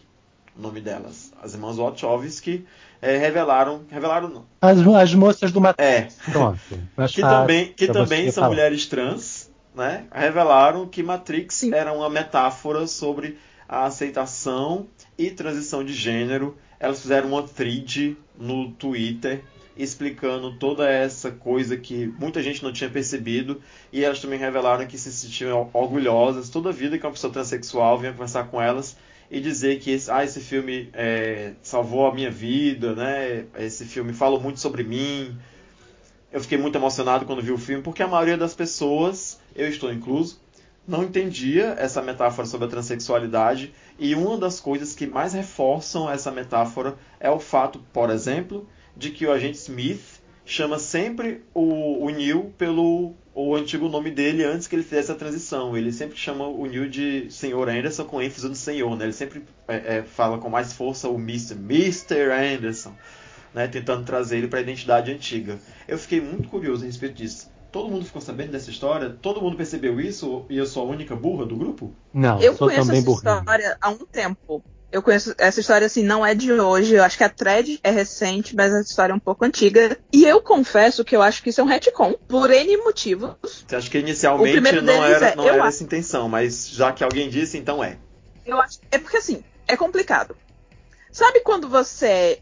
Vamos falar aqui uma coisa que vai ser comum pra todo mundo quando você se toca que você é gay. E aí você, tipo. Tem gente que sabe que é gay desde, sei lá, 4, 5 anos de idade, ok, beleza, mas a maioria das pessoas que eu conheço foi se tocar que, tipo, opa, era lá pela sua adolescência. Mas aí você passa a lembrar do que você fazia no passado e você fica, caramba, eu fazia isso, né? Isso era bem gay da minha parte. Eu acho que foi mais ou menos isso que aconteceu. Matrix foi feito há 21 anos atrás. Naquela época, eu não sei se as irmãs Eita, Wachowski tá sabiam fazendo. que eram pessoas trans. Eu não sabia que eu Aí era trans até, sei lá, dois anos atrás. Uma delas tá fez a transição, acho que antes é do terceiro filme ser concluído. Uma delas. leitinho. Ou iniciou a transição, eu me lembro dessa Mas notícia. como eu sei que você Mas a outra foi bem depois. também, É chegada É, a outra foi, foi bem depois, tipo, foi se pós-Sunset até. um pouco, Eu soube da primeira irmã pouco antes de Sunset acontecer, que eu soube que ela tinha transicionado. E aí eu fico, tipo, faz muito tempo. E- inter- Essa janela que me deixa confusa. Eu acho que talvez tenham elementos de história pessoal delas, do que incomodava elas, de coisas que elas se sentiam necessidade de contar, mas talvez elas não entendessem completamente que, tipo, ah, era por causa que eu não sou uma pessoa cis. Isso às vezes acontece, tipo, eu tinha muito incômodo disso na escola, de certas coisas que eu não queria fazer, que eu não queria ser posta num- nessa questão. E eu era muito fã de Matrix também, coincidências ou não, não sei. E aí eu não sei dizer o que, o que veio primeiro. Então, às vezes eu acho que é um retcon. O que não fez errado, elas são as criadoras, elas podem fazer o que quiser. E eu acho que é muito mais importante a gente olhar para a obra Sense8, por exemplo, sobre a questão de, de transexualidade, aceitação do eu, que é uma obra que tem isso no, no texto, não no subtexto. Porque eu acredito que a mensagem fica com menos ruído, né? Já que a gente está falando de comunicação. Então, beleza. Talvez já estava embrionado, talvez é algo. Tem um monte de, de talvez justamente porque está no subtexto. Mas daí a gente tem Sense8 que tem isso no primeiro texto, que tem, é, na minha visão, a verdadeira protagonista é uma mulher trans, então a gente tem é, uma mensagem muito mais forte quando ela tá justamente às claras. Obviamente que é uma mensagem que pode ser contada agora também, né? Mas eu concordo contigo que é uma mensagem que ela é, talvez seja até sutil de. Thomas, pra mim deu uma cortada. Não, eu só falei que é melhor quando a mensagem tá no texto do que quando ela é sutil. Ah, tá. Então, eu vou entrar com as datas aqui. Matrix é de 99. A primeira irmã que anunciou a questão da transexualidade foi em 2012. E a outra foi em 2016. Mais de 10 anos Foi depois bastante do tempo, filme. já, foi bastante tempo já depois do filme. Mas, gente, podia estar tudo ali, né? Dentro delas. E... Eu acredito que, tipo, é, é inevitável você que cria algo não botar um pouco de si dentro do personagem. Então, eu acho que sim, existiam coisas e existiam incômodos que elas sentiam que elas colocaram em Matrix pra criar aquele universo. E depois, agora, tipo, elas olharam, caramba, eu fiz isso trans. Era, Ficava ali o tempo era todo. mais do subconsciente, né? Vou colocar isso aqui, que são questões É. minhas, sem saber que é sobre transexualidade, e depois, nossa, não é que era? Tem, um, tem uma história minha que é muito engraçada, que assim, foi o primeiro. Eu fui. Primeiro livro que eu fui. Vou escrever um livro seriamente agora. E aí eu fui refazer um conto. Eu fui fazer um reconto de A Bela e a Fera, que é protagonista começava a questionar o gênero, o próprio gênero. E ela questionava se ela era um cara, se ela era uma garota ou não, porque o interesse amoroso achava que ela era um homem. E eu comecei a escrever essa história, eu parei no meio e tal, e vida aconteceu. E aí eu me percebi não binário, eu fiquei. Eu fui. Eu peguei, achei esse manuscrito esses dias no meu computador, eu fiquei. Olha só. Olha eu questionando através dos personagens. Que a gente não faz? Eu acredito nisso também. Eu acho que é muito forte isso. É muito provável que com o público tenha acontecido como aconteceu, por exemplo, com o Homem de Gelo.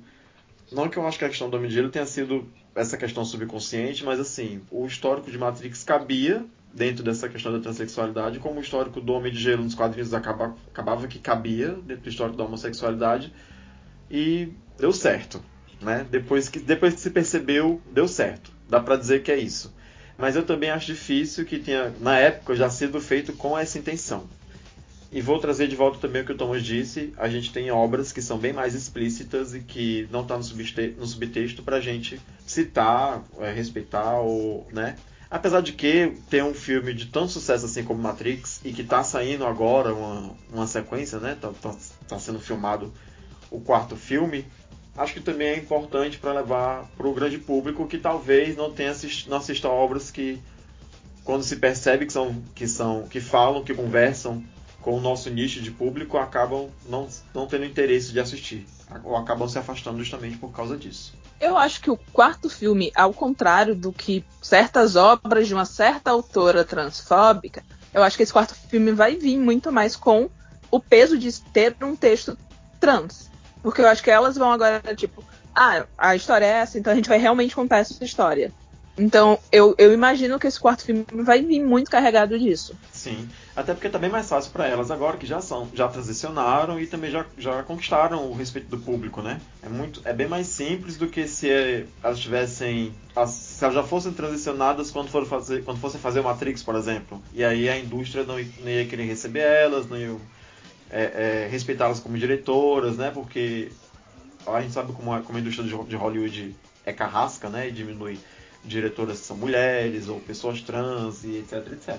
Bom, eu acho que a gente já encerrou o assunto. Eu espero que você que viu a gente tenha entendido o que a gente falou. Se você não tiver entendido alguma coisa, nos pergunte, procure a gente nas nossas redes sociais, procure o podcast da Camila, o Bisão Voador, procure Bichas Nerds. Ou fique aí boiando também na sua vida sem procurar nada. Procura o Google, que eu também não sou professor de ninguém. Não sou escola.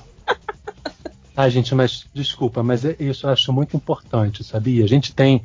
A gente tem esse, né, esse papel de explicar com carinho, pegar Sim. no colo, né, fazer um cafunézinho.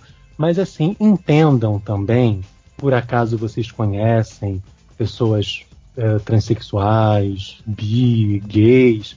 A gente não é o Google. Uhum. A gente, no nosso dia a dia, enquanto civis, pessoas normais, CPFs que estão lá trabalhando nas empresas, etc, etc, etc, a gente não é o Google, gente. Hoje a gente tem muita coisa aí na rede e se você digitar e der enter, sabe, na primeira página você já resolve muita coisa vai ter muita coisa assim meio confusa, é possível. Mas assim, faça um esforço e não use seus amigos como Google. Porque é chato você, gente, ser, ser pensado toda hora numa rodinha. Rodrigo, você que é gay. Como é, até como é que é até porque, né, Rodrigo? A gente é só um recorte da comunidade LGBT. A gente não detém é, todas as informações. A gente não é embaixador, sabe? Eu não sou embaixador. A gente não é dono da verdade, do, vale. a gente tem as nossas próprias opiniões sobre as coisas, são opiniões que podem estar erradas. É, a Camila falou uma coisa também muito importante. E, tipo assim, você vai errar e você não é um monstro. Fica tranquilo com isso. Você não é uma monstruosidade, sabe, que saiu lá do Tártaro, sabe, que saiu lá debaixo de Temícera, quando as Amazonas quebrou lá aquele ferrolho daquela, daquele troço. Você não é um bicho que saiu lá de dentro, sabe? Ser uma pessoa, entendeu? Tenha compromisso em não machucar quem está ao seu redor, entendeu? Você não é uma monstruosidade, você vai errar, mas vai no Google, vai no Google. Ouve a gente, depois vai no Google. Não sobrecarrega seu amiguinho. Só, ouve a gente que, é- que pelo menos você se diverte um pouquinho do que só ficar lá digitando É. coisas no Google, né? Mas quando o que a gente falou não der conta da curiosidade que você tem, aí você taca lá o dedo no Google, digita o que você quer saber e enter, tá? E não fica enchendo o nosso saco, porque eu não tô aqui para desconstruir, não é minha obrigação ficar desconstruindo ninguém, eu faço porque eu quero. E a gente não pode, a gente, a gente tem, a gente não pode sentir, a gente sente muitas vezes esse peso, né, de representar. Ah, a gente não fala por todos os LGBTs. Dito isso, Camila, eu vou te agradecer mais uma vez. Muitíssimo obrigado por ter aceitado o nosso convite, por ter vindo aqui enriquecer a nossa conversa. Eu espero que você tenha gostado do papo também. O papo foi ótimo. É muito bom ver pessoas comprometidas em ter esse diálogo sobre transexualidade, sobre transfobia.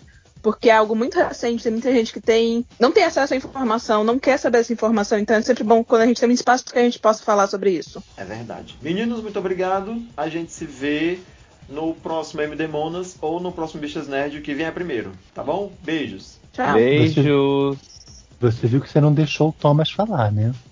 Mas ele tem espaço pra falar. Você Você já todos os episódios você eu vou ser falei, agora por causa disso. Tá, porque, né? Eu estou negando a voz das coleguinhas. Thomas, muito obrigado É. por ter participado. Você quer dizer mais alguma coisa, meu querido? Eu só quero pedir pra quem tem. Quem, quem trabalha em RH, quem é dono de empresa, quem tem algum nível de influência, dá uma olhada no teu quadro de funcionário, dá uma olhada nisso. Eu acho que um- uma das partes mais importantes de inclusão é quem a gente contrata, tá? Então eu, eu queria fazer todo mundo fazer essa autorreflexão aí e ver porque o, o preconceito nos processos seletivos ele não é explícito, a gente não percebe que a gente tem ele, mas a gente tem.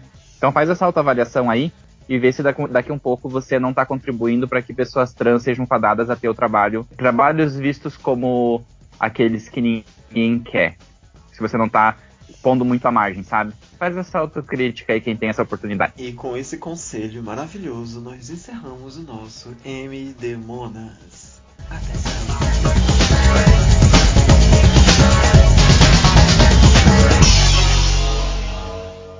Filho da puta! Não ganha uma!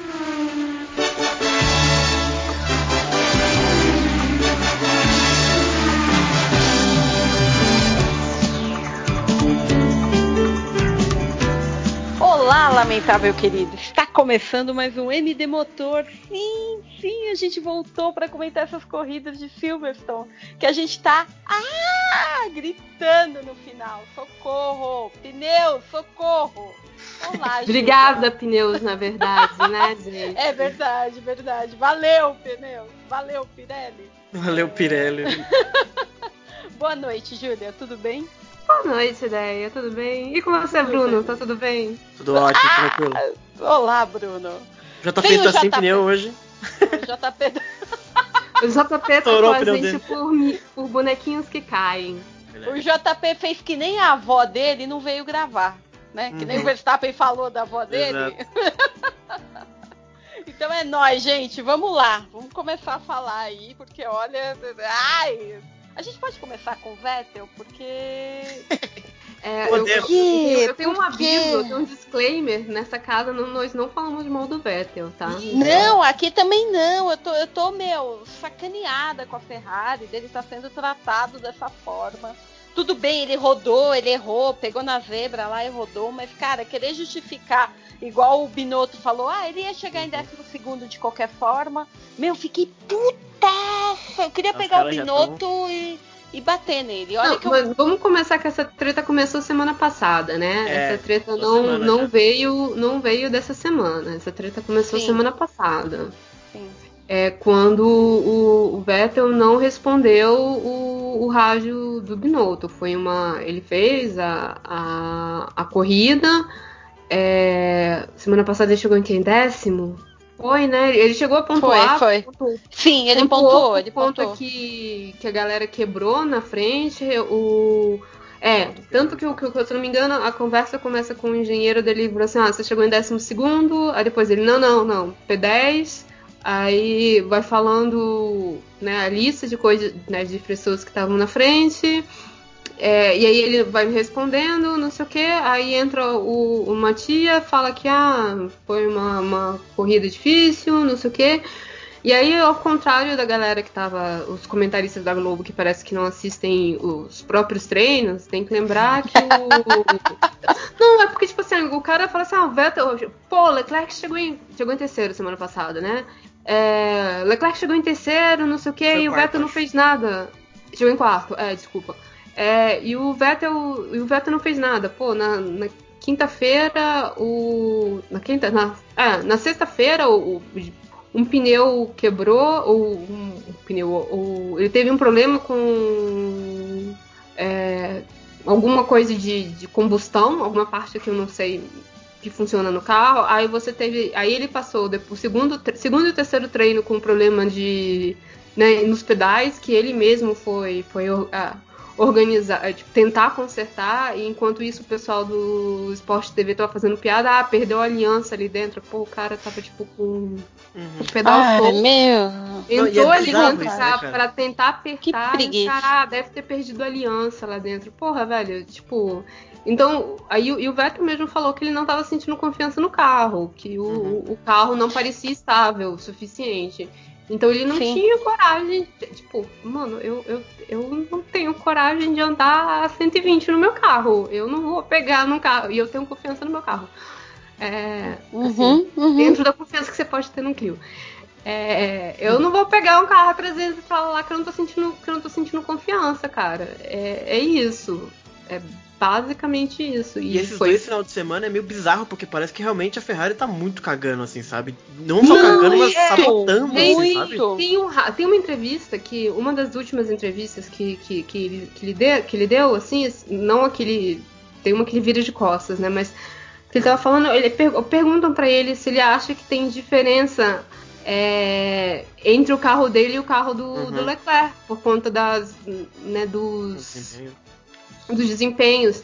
Aí ele, ele, tipo, ele quase que ele fala assim, eu quero acreditar que não, mas tem, sabe? Mas, Não, e porra, não é possível como não tem? ter também. É. Como Não é tem? possível não ter. É, Porque assim, eu não sou o maior fã do Vettel, mas assim, também tá muito, muito absurdo, assim, sabe, a diferença. E não era tão grande assim também. E essas coisas que ele faz, tipo, ele ter que corrigir o bagulho sozinho, saca? Ele falar como é, o, o rádio de hoje, a questão da, da estratégia, sabe? Então tá meio muito. E a Ferrari, ela tem meio histórico, assim, de, de sacanear mesmo alguns pilotos mesmo. É, Sim, foi, sim. foi o que eu comentei. Teve, teve um ano que, por exemplo, te- teve um ano, o último ano do Irvine, é, crianças, o Irvine, ele foi um piloto, ele saiu pro Rubinho entrar. Sim. O, o Irvine estava numa situação mais ou menos como essa do, do Vettel. É, Ele já sabia que ele ia sair, já estava, foi alguém alguém quebrou a, a- né? Porque normalmente essas saídas só, só são anunciadas do meio do, do ano para frente. Só que exatamente em Silverstone, o, o Schumacher deu uma porrada e quebrou, as, quebrou a perna. as duas pernas, né? Foi as duas? Ou foi uma? Eu não, sei se faz duas, alguma ele quebrou. É, é, mas ele, ele quebrou e ele ficou fora do campeonato o resto É. do ano. E aí entrou. Foi o Sato? Caraca, Mika Salo. Foi o Mika- Não, foi o Salo que entrou? Foi o Salo, sim. Ridículo. Caraca, eu, eu achava que era um japonês. Caraca, É o viajei Salo. muito. Foi, então, foi o- o. E aí entrou. E aí o Irvine começou a competir com o primeiro. Como se fosse o primeiro piloto, Sim, né? sim, da, sim. da, Uhum. da, da Ferrari.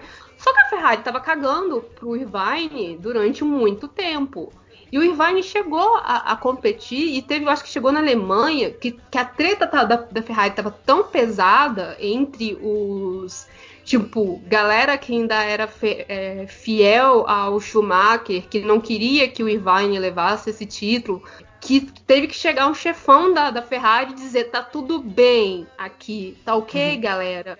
Porque o, o, o Schumacher, Schumacher que era um babaca do caralho, Sim. né? É, falou, Uhum. sabe, não acredito que o- Irvine leva esse, esse GP, não. E ele não levou por muito pouco, por um caso de destino, tá? É, em Ah. 99 ele, ele disputou o título, né? Ele, o Sim, Mika ele- Hakkinen, o, o Frentzen, foi um puta campeonato 99.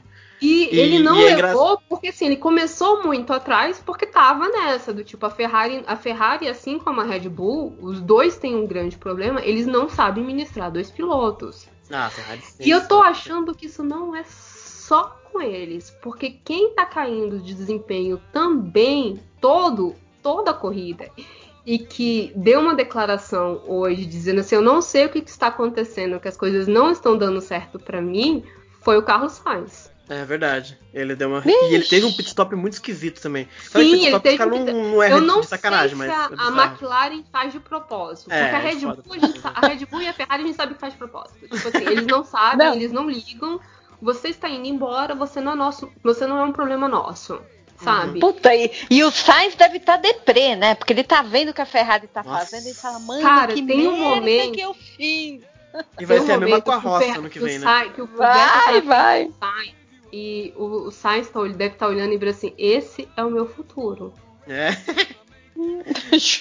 Uma lágrima grossa rolando. É, a, esperança dele e a de vários outros é o quando mudar o regulamento em 22, né? 22, Aí, mas Todo mundo espera, é. né? Mas ninguém sabe também. Mas aí é Mas, tá. mano. São, é- são muitos. Porra, eu vou passar um ano nisso aqui, Vai. porque, tipo. é- E ele tem, Não, mas e ele é tem que é garantir que o lugar dele pra tratado, 22. Tem isso também, né? Com- É, que? Ferrari. Tem- como ele vai ser tratado, ele tem que garantir o lugar dele pra 22, porque a gente não, eu não sei se o contrato dele já é de vários anos, ou se é por pelo ano, né? Não, é 22, 23. Ele tem Ah, então. dois anos. Não, ele vai pegar 21 e 22, então. É, 21 e 22, desculpa. desculpa Isso, tá, tá, tá. Ah, então eu, beleza. eu não sei em que ano estamos, gente. Desculpa. São viajantes do tempo. É o ano do corona, né? Tipo, Ah, o ano sim. do... É, é o, é, o, é, o- é o ano 2021 da era cristã, É. então a gente perdido no, no tempo. Nossa, eu nem falo. É, então, dias aí, assim, aí voltando, você tem todo, eh, todos esses problemas, e aí você tem o, uma tia falando com ele, né, tentando dizer, pô, você fez, não sei o quê, e o Velta simplesmente não responde, porque ele tá puto, cara. Do tipo, eu preciso de vocês, e, e, assim, isso é uma coisa que todo paddock comenta, é que ele chega cedo, ele é um dos últimos a sair, ele tá lá envolvido com os mecânicos, é, ele sabe mexer no carro de, de ponta cabeça, é, ele sabe do tipo, vamos tentar isso, vamos tentar aquilo, e ele não é reconhecido. E aí, na hora que pedem áudio check, né, do tipo, ou teu, teu, teu rádio tá, tá funcionando, que ele responde, é, eu fiz, É. fiz o meu melhor e foi isso. E dessa vez é, rolou dois momentos de climão, né? Um quando a Ferrari pede para ele entrar no pit depois de colocar ele para dar 10 voltas com pneu duro. Uhum. Hoje, Pra- né? Essa foi hoje. É. Essa foi hoje. Pra liberar. Pra ele não, porque ele ia tá, voltar na frente do Leclerc e ele não queriam que o Leclerc perdesse tempo ultrapassando o Vettel e corresse o risco de Uhum. blá, porque o Leclerc estava em outra estratégia. E aí o, o Vettel já tinha conversado com eles que não valeria a pena fazer o pit dele para colocar ele em grande tráfego, né? Então se fosse para fazer pit deveria ser um pit antes ou um pit depois, quando não Uhum. tivesse tanta gente entrando. Foi por isso que ele falou isso. Vocês sabem que vocês que vocês é, Uhum. estragaram tudo. Porque eles Sim, conversaram antes, sim. né? Ele fala isso. É, né? Sim. e- Ele falou, o motor não aguenta, pega trânsito, ele perde potência. Então ele É, não então pode ele perde pegar. tempo, ele perde potência. Assim, ele não tem motor para ultrapassar tanta gente, porque a Ferrari não tá com, com grande motor. Então ele, te- ele perderia muito tempo fazendo coisas. E eles fizeram, eles adiantaram o pit do Vettel para atrasar o pit do, Le- do Leclerc, para não ter que botar os dois na, no mesmo tempo. E eles falaram isso, né? Que tipo assim, que sim, a gente fez para facilitar a vida do Leclerc. A gente, tipo, pô, ele teria mais chances, vamos botar dessa forma. Uhum. E aí Uhum. no final, aí o- a, a Ferrari não responde, no final é, a Ferrari fala, ó, você chegou em décimo segundo, dá aquela, aquele debriefing, né? Desculpa. Uhum. Ah, é de, ah, gente, não sei a palavra em português. Fala o que tem que falar. Desculpa aí, desculpa. Ó, Fui quem chegou em primeiro, alfabetizada, não lembro, não chegou em tal, coloca o, né, tipo, é, botão 1 em tal lugar, botão 2, vai e aí Uhum. desacelera. E o, e o Vettel, tipo, aí uma tia entra e o Vettel nem, nem tchum, ninguém se fala. E aí depois você teve as declarações, tanto do Vettel quanto do, do, do, do Binotto, é, nas, nas entrevistas, diz, cada um dizendo, e aí o, o Binotto falou que o Vettel já tinha estragado a corrida dele e que ele ia chegar em 12 mesmo, então foda-se.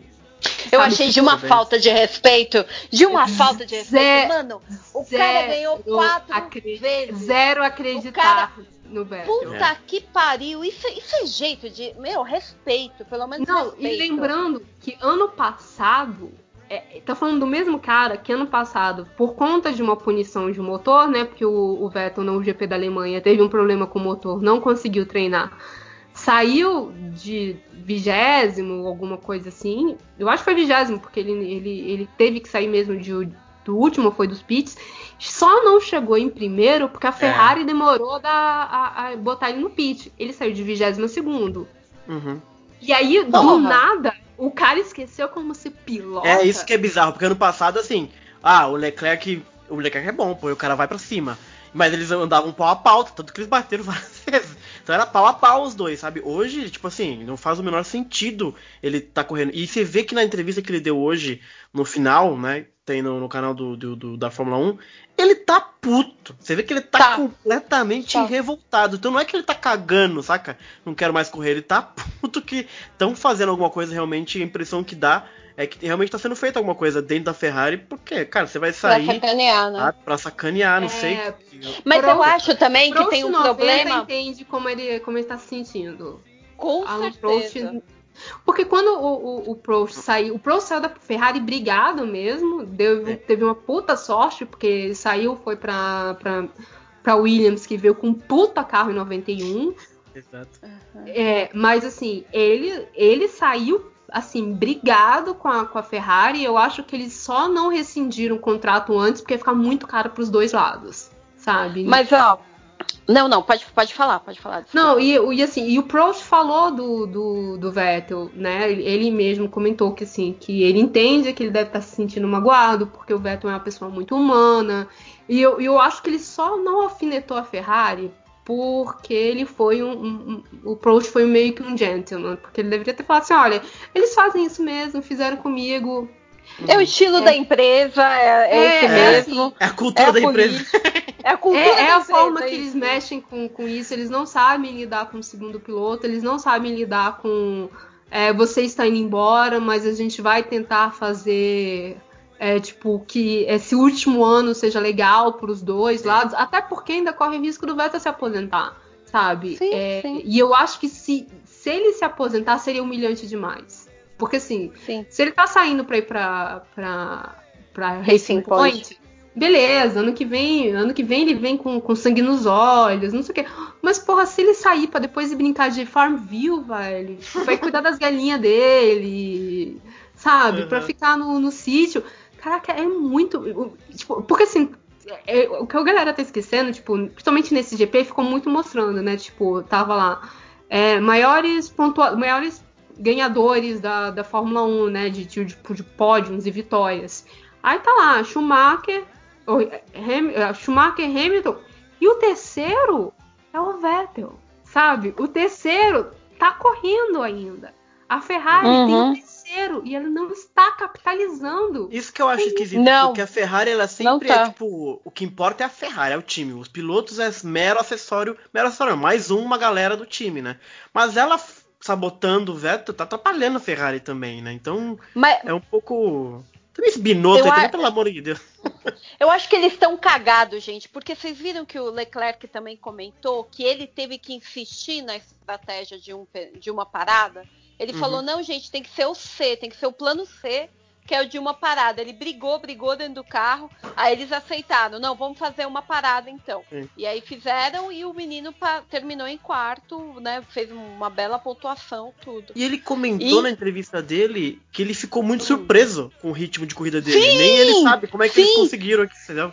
Então, Sim, tipo assim, a ele parte fala- equipes Ele achou mesmo, que ia terminar no mesmo lugar. Isso! É. Ele ainda falou, eu achei que, que eu ia terminar no mesmo lugar e tava ótimo. Se eu terminasse no mesmo lugar, eu falei, caralho, tá muito ferrado o carro. E não sabe o que aconteceu. Parece que a Ferrari realmente tá um circo, ninguém se entende lá dentro. Gente, a melhor imagem que eu vi pra resumir, assim, tipo, que os caras sempre postam nos comentários da Ferrari, né? Porque a Ferrari, é, como todas as outras, eles colocam eh, a posição que os pilotos começaram e terminaram, né? Aí eles sempre colocam aquela sequência do filme Rush, que tem o, Nick Lauda, ai, o James Hunt, eu falei certo o nome? O, Falou o piloto? certo. O James Hunt. E aí tem, tem lá o, Nick Lauda reclamando da Ferrari pro cara. Aí tem a sequência de imagens assim, ele falando, isso daqui é, é uma, é uma merda, não, não, não funciona, é uma, uma, é uma shitbox, né? Ele fala. Aí o cara, você não pode falar isso. Aí ele, por que não? Ele, é uma Ferrari. Aí, aí ele responde pro, pro cara, é uma, é uma merda. Tipo, como? Co- Que outro nome que eu vou dar? É uma Ferrari, mas é uma merda. E é isso, gente. É, é, é só tá com ali, sabe, o manto vermelho, o cavalinho, né? Mas, mano, tá uma bosta, uma bosta. E vai ser uma Eu- bosta pro ano que vem também. Vai, vai, vai. Coitado do Sainz. Vai, vai precisar ter muita paciência. E ele e o primo vão, vão passar muito nervoso lá no box. Vão. Assim, vai precisar de muita, muita terapia, muito amor e carinho. Sim, sim, porque olha, socorro. Mas vamos voltar pra semana passada? Vamos falar do- da Sim, corrida que sim. começou chata e terminou assim, com todo mundo É. mordendo as cadeiras. Caraca, o que foi, o que foi aqueles pneus estourando, né, no final? Vários, vários. Tava aquela corrida, e assim, é, eu, eu não sou fã do Verstappen, não, não, não vou com a cara dele desde o pai dele. É, é, eu, eu herdei um ranço, fazer o quê? É, e, e assim, o, o, tem um momento no, no, no- que, o, que abre o rádio, e aí o Verstappen pergunta: e aí, vocês estão vocês estão bebendo água? Que não sei o quê, porque ele tava entediado, né? Sim. O quarto, ele não chegava no- nos dois primeiros, que era o, o Hamilton e o Bottas. É, e o quarto lugar também não chegava a ameaçar. Então ele tava brincando de, É. de dar voltinha, certo? Tá? E aí ele falou assim: "Ih, vocês estão bebendo água, vocês estão se tratando. Beleza. Muito sacaneando, né? Muito tipo, É. ai, tá aqui tá, tá chato aqui. E aí, e aí, por conta do, do, do safety car, a galera fez o pit mais cedo. Né? Todo mundo sabe, a gente coloca os duros e vai, e vai né, até o final. Beleza, mas aí o pneu resolveu quebrar assim. Alguém me perguntou o que eu queria? Vocês combinaram comigo? E aí Fazer você tanto de tem. volta, né? É, aí você tem assim, é, o, o- primeiro o Bottas, aí o, aí assim, aí o pessoal diz que aí a, a, a Red Bull diz que o, o Max também não duraria no mesmo pneu. É, eles falaram isso também, é verdade. Eles falaram que assim, a gente colocou para dar a volta mais rápida mesmo, porque a gente chegou, mas a gente também, a gente muito provavelmente o pneu dele não iria durar. Uhum. E aí, no final, aí você tem, aí na mesma volta, você tem o Sainz e você tem o Hamilton. Nossa, o Hamilton. E você é tem o. Hamilton não reclamando dos pneus.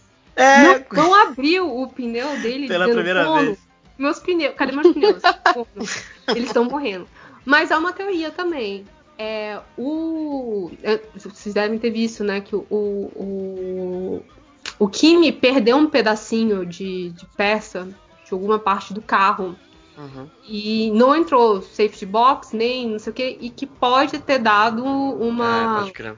Pode ter ajudado a dar furinhos em alguns dos pneus. Porque assim, não faz sentido, porque a gente, o pessoal é, zoou o Kvyat, que ele, ele deu uma torpedada, acho que Uhum. 17, é, volta 17, alguma coisa assim, mas o pneu dele estourou.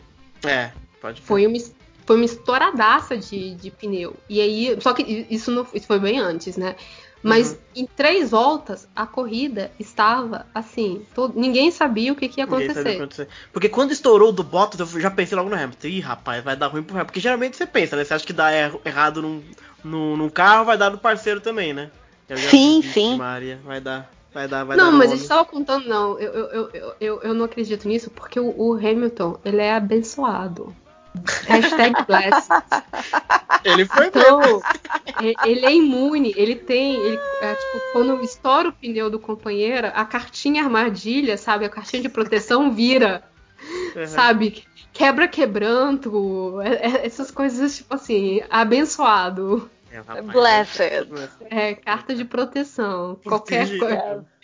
Qualquer olho gordo, qualquer coisa assim, não, não pega nesse rapaz. E, e, e aí a gente foi ver os gráficos, o, o Bruno também, o, o Bruno também joga coisa, e a, e a gente joga, a gente joga o joguinho, e o, o 2020 até dá pra ver, né, o pneuzinho é, meio ruim no final do, da- do- É. dos treinos e não sei o quê. E assim, ninguém leva a sério, nem a gente. Tipo, tá lá o, o carinha mandando a gente entrar pra, pra trocar o pneu e você vê assim, beleza, segura, segura a onda aí, deixa eu mudar minha estratégia. Aí você baixa enquanto muda a estratégia, obviamente. Mas porque você não consegue fazer duas coisas ao mesmo tempo. Guiar e, e mudar a estratégia do, do, do, do jogo. Mas assim, ninguém leva aquele negócio. Eles botaram no passado e a gente não levava aquele ali fora. Porque, tipo, se Uhum. fosse assim, tipo, o. Gente, o Hamilton não deveria ter ganho o GP do, do México, ou foi dos Estados Unidos, do México. É, e dessa vez eles acertaram. O gráfico da Pirelli acertou. E, Pois é. e Ninguém ficou todo acreditou. Ninguém, é, ninguém, tipo assim, ficou todo mundo assim, carai, velho. Mas é isso, Pô. né? Deu uma puta emoção numa corrida que tava muito chata. Porque na Tava, verdade, tava. Silverstone era, era, era muito legal, mas esses carros novos aí que você não consegue andar colado, sabe? Você não consegue andar por causa do ar, do ar quente lá que desestabiliza tudo. Então fica muito monótono, né? Porque você não pode andar colado mais. Então a, a pista é muito foda, mas a corrida não dá pra passar direito. é eu um eu negócio acho chato. Silverstone chata pra para um caralho. É, Eu acho, é. eu acho que assim, tem corridas que são bacanas de você jogar e tem corridas que são Uhum. bacanas de você assistir. Uhum. É, Silverstone, eu, eu não gosto nem dela pra jogar, mas eu entendo quem gosta.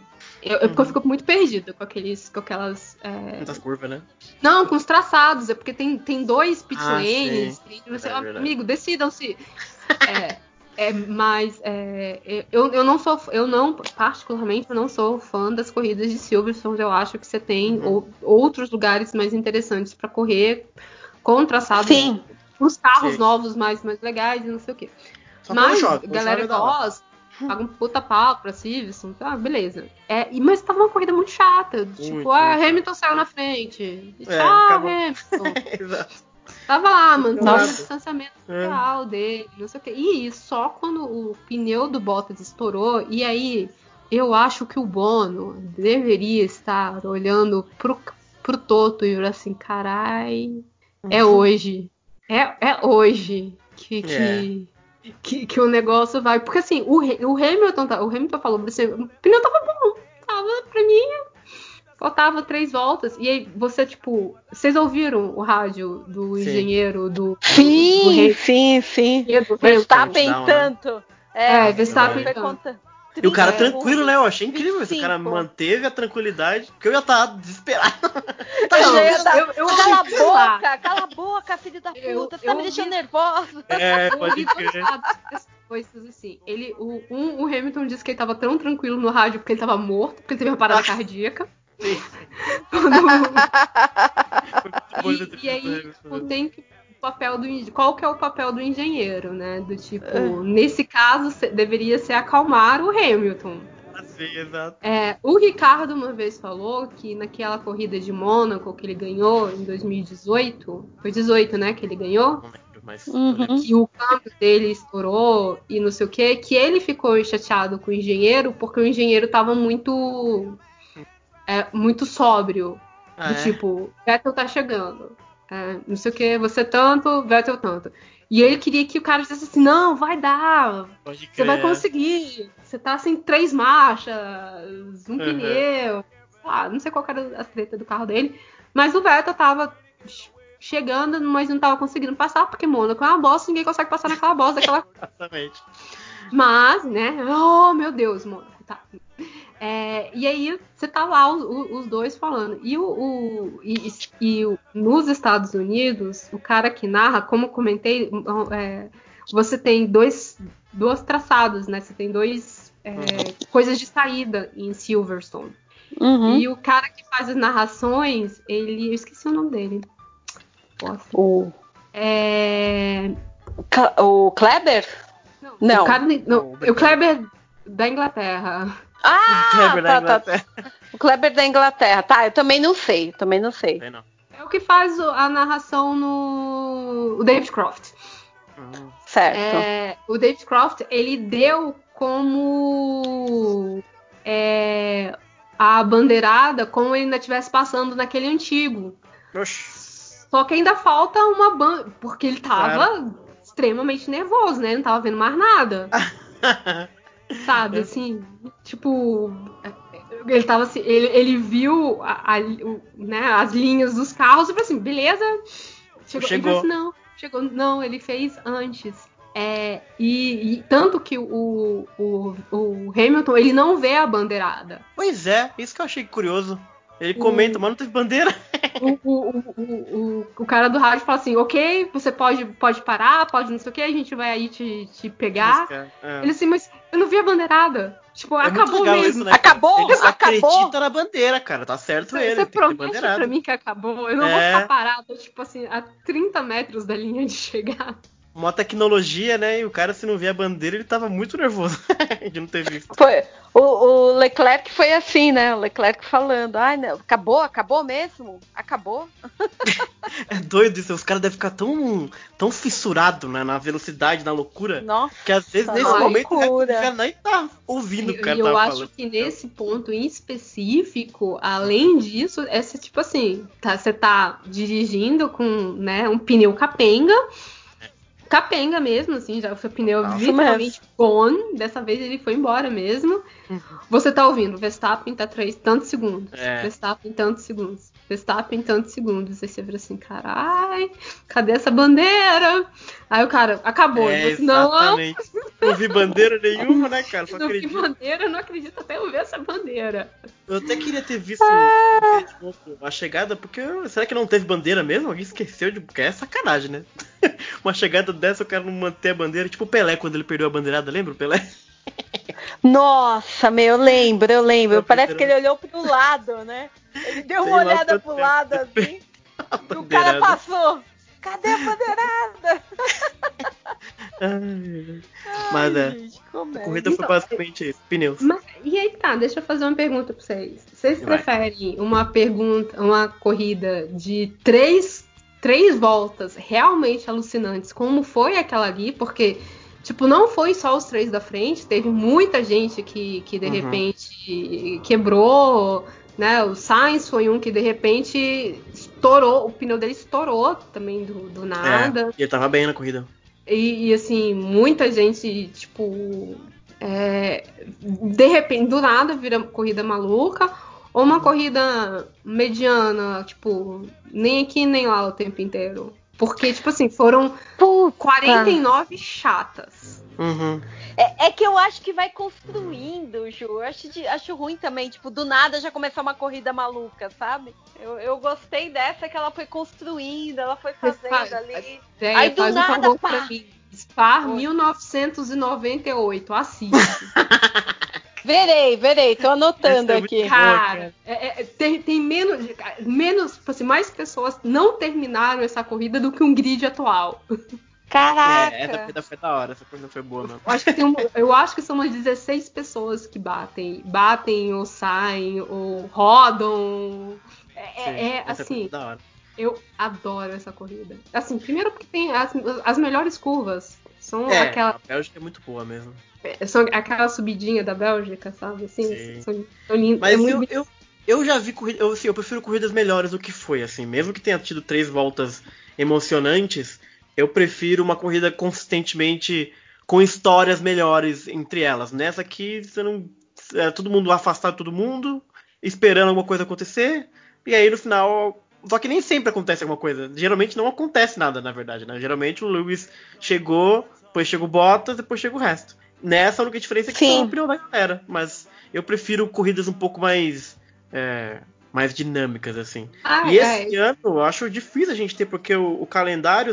Ah, não, tem Monza. Monza é sempre uma corrida da hora. Imola é legal também. Mugello não faço ideia do que acontece lá. Mas a E, próxima, por exemplo, cara, é a Espanha. Mu- Puta Muge- corrida chata também. vai ser, Mugello vai ser um porre, porque não tem lugar pra ultrapassagem. É, é tipo Mônaco 2. Ave Maria. É, mas, mas tem Spa. É, ah, é, tem Spa. Spa é legal. Spa vai ser Spa é legal. legal. É, Eu, eu, Bom, eu, eu não sou fã Eu- de, de Imola, eu, Uhum. particularmente, mas que bom que a gente não tem mais é, uma, uma curva com determinado nome, porque a gente Ah, ia sim. ouvir Aí é as tropa demais. viúvas invocando o dia inteiro o nome, né? E Ah. teorias das, das- das conspirações, né? Vindo de todos os lados. Mas a gente, mas tem, ah, eu esqueci o nome de Portugal que parece ser um circuito Essa eu não bacana. conheço também. É. A próxima é Espanha. É Espanha. Também é Circuito da passar, ninguém Catalunha. passa ninguém lá. Aí a gente vai ter Spa, vai ter aquelas du- é, um, do- um final de semana sem corrida. Aí vem Spa, aí vem Itália, Toscana. É. Se não tiver mais também, se não, não confirmarem mais e tal. Não, Mas é tá, isso, eu tem- prefiro. tá confirmado, assim, é porque ainda não soltaram, mas parece É. que o, o final vai ser tipo em dezembro lá em Abu Dhabi mesmo. Uhum. Falando que vai ser meio perto do Natal, né? É, então, que parece que, que assim, que não Uhum. tem por que não ter é, Abu Dhabi, Ah. porque é fácil de controlar e, e dinheiro de óleo. É, Vai ser a penúltima. Desculpa, pode falar. Principalmente por conta da- do patrocínio que eles deram para a McLaren no início do ano, né? O, que eles fazem parte, tanto que quando o, no- na primeira corrida que o cara chegou, o Lando chegou em quarto, é, tipo, ele tava dando entrevista pra Fox Sport e o, o Sheik ligou pro, pra parabenizar. Caraca. Aí, aí vem o, o- Esqueci o nome dele. O cara da. O, o chefe da, da McLaren para a entrevista, vira assim, ó, que o Sheik quer falar com você, tá? Ô, Dona Sky, segura aí. Tem um. Sim. O cara que, que pagou nossas contas aqui, que fez o empréstimo, Caraca, gente, imagina, imagina. quer falar com, com, com o Lando. Pode, né? O, o poder do cara, né? Tipo, para aí, TV. Espera aí. O Dinheiro, né? O poder é dinheiro, né? Nesse mundo é forte. Petrolhão, né? Petrolhão. Pois é. Ah, gente, por que, que você acha que, que Latifi tem tanto. Bom, ó, eles estão colocando o GP de Ah. Abu Dhabi como o último 27 de novembro. Eu achei que ia entrar dezembro. Mas ainda Não, não, mas tá é que ainda colocando. pode. É porque de- depende do. do porque estão falando de uma segunda onda. A China quer É que verdade. volte. É, a China quer colocar o GP dela na, de volta no, no coisa. É, Você tá com Ó, a, tá aqui, ó. Tô, tô. Etapas adiadas, né, devido ao surto de coronavírus, sem data definida. GP do Bahrein, GP da China, é, Bahrein Sakir, GP da China Xangai e GP do Vietnã Hanoi. Então, Os três é, tão- Bahrein, eu não sei muito bem, mas é porque Bahrein é muito pequeno também, não, não, não tem como. E aí seriam duas corridas no Bahrein, porque o Bahrein tem como você fazer duas corridas lá, fazer Uhum. um traço normal e fazer um traço tipo oval.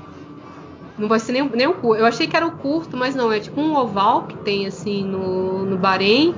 Eu não sei como é que tá o estado do Vietnã, mas a China é, ela tem muito poder de barganha para conseguir. Então, e aí a gente não sabe se entra um ou dois GPs. Então a gente não sabe como é que fica a data. A gente sabe que o Bahrein, Bahrein não, a gente sabe que Abu Dhabi vai ser o É, último. Vai, vai, fe- vai fechar. É o que eles estavam É, falando hoje. Sabemos que termina lá é, as coisas. Então, como tem ainda esses, esses que foram. que ainda não foram oficialmente cancelados, é, a gente, o calendário ainda pode mudar. Assim, eles estão tentando fazer o, o máximo de corridas possíveis. Porque Uhum. assim, é, todo mundo o Hamilton tá quebrando todos os recordes, tá fazendo de tudo, né? E já vão reclamar que ah, não foi um calendário completo, ainda mais porque esse Uhum. calendário deveria ter 22 corridas, ia ser puta Uhum. calendário grande. Então já vão tentar desmerecer. Então É. eu acho que a, a- e, e, assim, muitos e a FOM precisa de grana, né? Tipo, a FIA, a FOM precisam de grana. Sim. Esse, é, é, o de Portugal, eles não vão pagar. Eu comentei isso no último, né? Ele, esse É, da Europa e esse segundo GPs, muitos não estão pagando. é, porque eles pagam, né? Para receber Sim, a Fórmula 1. Então, assim, quantos mais GPs pagantes eles tiverem, melhor. Então, para eles vale a pena colocar um circuito da China. Para eles vale a pena. Aí eu não sei se eles teriam coragem de ir para a Rússia, porque a, a, o trem tá tenso na Rússia. É. Mas é, mas da China, tentar. Aí eu não sei como é que vai estar o Vietnã, mas o Bahrein, essas coisas para eles valem a pena. Então, assim, é capaz de o calendário ir até mais ou menos o início de dezembro, até porque, por mais que seja inverno para lá, é o inverno de 25 graus. Então, assim, tipo. Sim, sim. Veremos, Não é né? nevezinha, né? É, Eu não. Hum. E botaram mais um na Alemanha, né? Fecharam mais um na Alemanha, que o, que o Hamilton até. O Hamilton, não, o Vettel até comentou, perguntaram pra ele como é que vai ser coisa lá. Ele só riu, do tipo. Tipo, vai estar frio, pra- vai tá frio para um caralho. Deve ser esse de 11 de outubro, o GP de Eiffel, Nürburgring. É. Ah, o Nürburgring. Nürburgring. Esse aí. Nürburgring. Caraca, vai estar mal friaca pra, pra eles. Nossa, nessa época eles nem passam perto da Europa, estão tudo pra cá. Mas Nürburgring também pode ser bom. Tem uma corrida muito boa de 99 de Nürburgring, que é. 99 foi, meu- foi um dos melhores anos. Só corrida louca. Não, e é bom que já vai ter passado a, a comemoração da Ferrari também, né? Que é a de, É. a de Mugello. É, já vai estar outro clima já. Uhum. Mas enfim, vai ter corrida bastante ainda. Vai, vai. A gente tá, tem de- 14. No total são 14 corridas confirmadas, mais essas Uhum. três que estão falando, né? Porque acaba tendo, igual, igual GP da Inglaterra, GP do aniversário de 70 anos. É tudo na Inglaterra, então Uhum. acaba sendo isso. No mesmo lugar. E o retorno do Huckenberg, pessoal? Ai, meu Deus do céu, gente. E aí eu tô Não. pensando nisso, porque assim, o Tcheco saiu por causa do Covid, e assim, a turma não tá tão obedecendo assim o isolamento. Eu- Imagina se o Leclerc acaba pegando, sabe? Ele vai pra Mônaco na festinha dele. Mas é, a, Tem que botar a alguém lá primeira pra pilotar. comida de rabo do Leclerc foi por conta disso. Então, por Foi, falando. foi. Eu fico Ah, o perguntando não vão Bottas, ter mais o pilotos. Bottas vira e mexe. É. Vira e mexe, ele tá furando isolamento. Tá, tá- sai com foto com, com, com fã que tira com ele e tudo.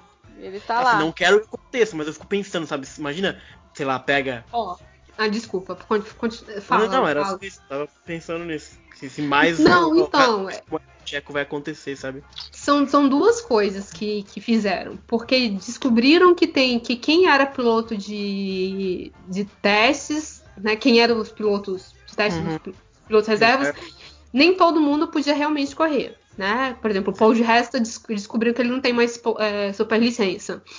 E o Eita! outro.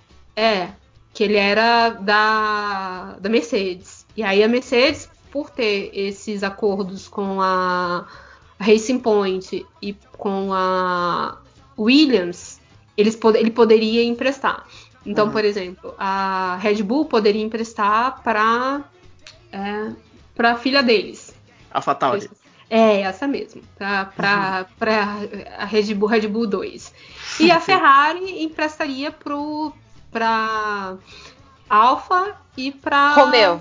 Pra Hans. E pra Haas. Hans, ó. Tá. Hanso. A Haas que é, que é motor Ferrari. É, Hanso. É, a é motor Ferrari, né? E a, a Renault tem. A, a Renault tem a, a, a escolinha deles, né? Uhum. Só que você tem um problema. Que é a tal da, da superlicença. É. Porque por mais que você tenha as escolas, por exemplo, é, nem todo mundo ali tem superlicença. Uhum. Que, e- que virou um, uma. que vira uma barreira. Então, assim, por mais que essa garotada mais nova. Seria até interessante botar eles pra. É. Eu é que tá. tem- tem- eu vejo um lado interessante e vejo um lado não interessante. Porque assim, tem muita diferença do carro da F1 pra, da F2 pra F1. Opa, caramba.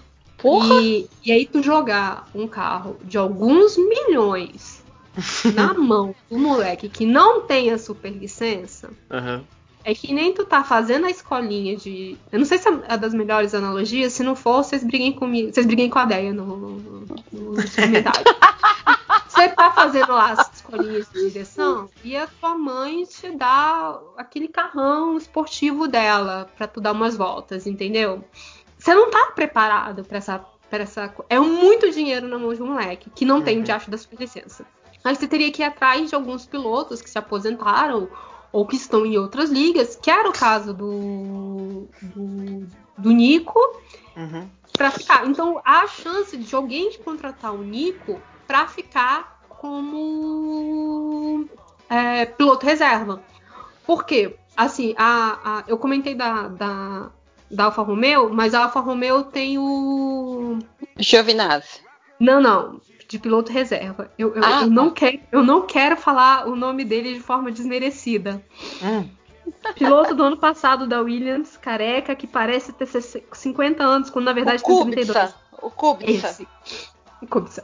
Verdade. Ah, eu não sabia que ele tava lá. É, tanto que, de novo, é, é- esse, nessa, no primeiro treino, ele, É, ele- treinou no lugar do Raikkonen. Essa semana, no primeiro treino livre, ele treinou no lugar do Giovinazzi. Verdade, verdade. Por quê? Porque, porque treino dá ponto pra, pra superlicença, e aí, no caso, pra ele não ficar só no simulador, é, pegar ritmo, entendeu? Então, Uhum, é, uhum. as- É quem ingrato isso, né? Porque eu... eu. Desculpa, pode falar. Não, é, então, as a- algumas, assim, no caso, elas, a, a Alfa Romeo tá fazendo isso, então tá botando assim, bem, eu já tenho esse piloto que tem super licença, eu vou colocar ele pra caso realmente aconteça alguma coisa e, tipo, ninguém tá, tá imune, sabe? A- a- Pode acontecer. Da mesma forma que na, na segunda corrida da, da Áustria aconteceu, mas era uma galera que estava vindo, né, pra, pra Áustria, que chegaram com Covid. Então, Uhum. imagina se tivesse encontrado com alguém antes, 10 minutos antes, sei lá. Uhum. É, então, pode acontecer para manter. Então, por exemplo, a Red Bull tem o sete câmera, que tem, que eu acho que tem superlicença, que eu tenho que conferir, mas eu acho que tem, eu acho que ele pode entrar. E aí eles estão Ah. fazendo isso. A Haas que tem o outro brasileiro, né? Que é o... Então, acho, acho, que, acho que a Haas tem o sete câmera, não é? Não. Eu não sei, não é? Não, é- não é, É, o, eu acho que é a Haas, O Pietro? É. Ah, é? Não, Não, talvez é seja o Pietro, Pietro, gente. mas eu acho que o Pietro não tem superlicença. Aí eu já não sei. Mas eu tava falando que é meio ingrato isso, porque assim, a, a Racing Point ela tinha os reservas, né? Que era o Gutierrez e um outro cara que também tinha corrido já na Fórmula 1. E aí quando acontece uma situação dessa, pô, o cara deve achar, pô, agora chegou minha chance. Aí não é a chance dele. Aí pega o Huckenberg, deve Então, ser um pouco chato, né? o, o outro tava com. tava na. Qual que é o nome, gente? É, ele tava na Fórmula E. Ah, entendi. Tá tendo Fórmula E, inclusive? Acabou hoje. É mesmo? É mesmo. Ah, Foi um português que ganhou. Ô, louco. Queria ver mais da Fórmula E, mas não faço ideia onde assiste essa porcaria. É, Fox Sports. Quando ela Ah. quer funcionar. Entendi. E aí, e, e além dessa da, da- da polêmica do, do Tcheco, né, do, do Nico Huckenberg, essa semana a Racing Point foi punida, né, no, no, na- na- no tal do Foi. copiar a Mercedes. Tomaram 15 pontos, né? Então, mas Ah, essa punição- foi? Eu não sabia disso não, gente. Foi? Essa 15 punição deles é pontos? muito, é muito esquisita. É, você pode explicar o caso, Bruno, enquanto eu vou Assim, encher minha garrafa, tá?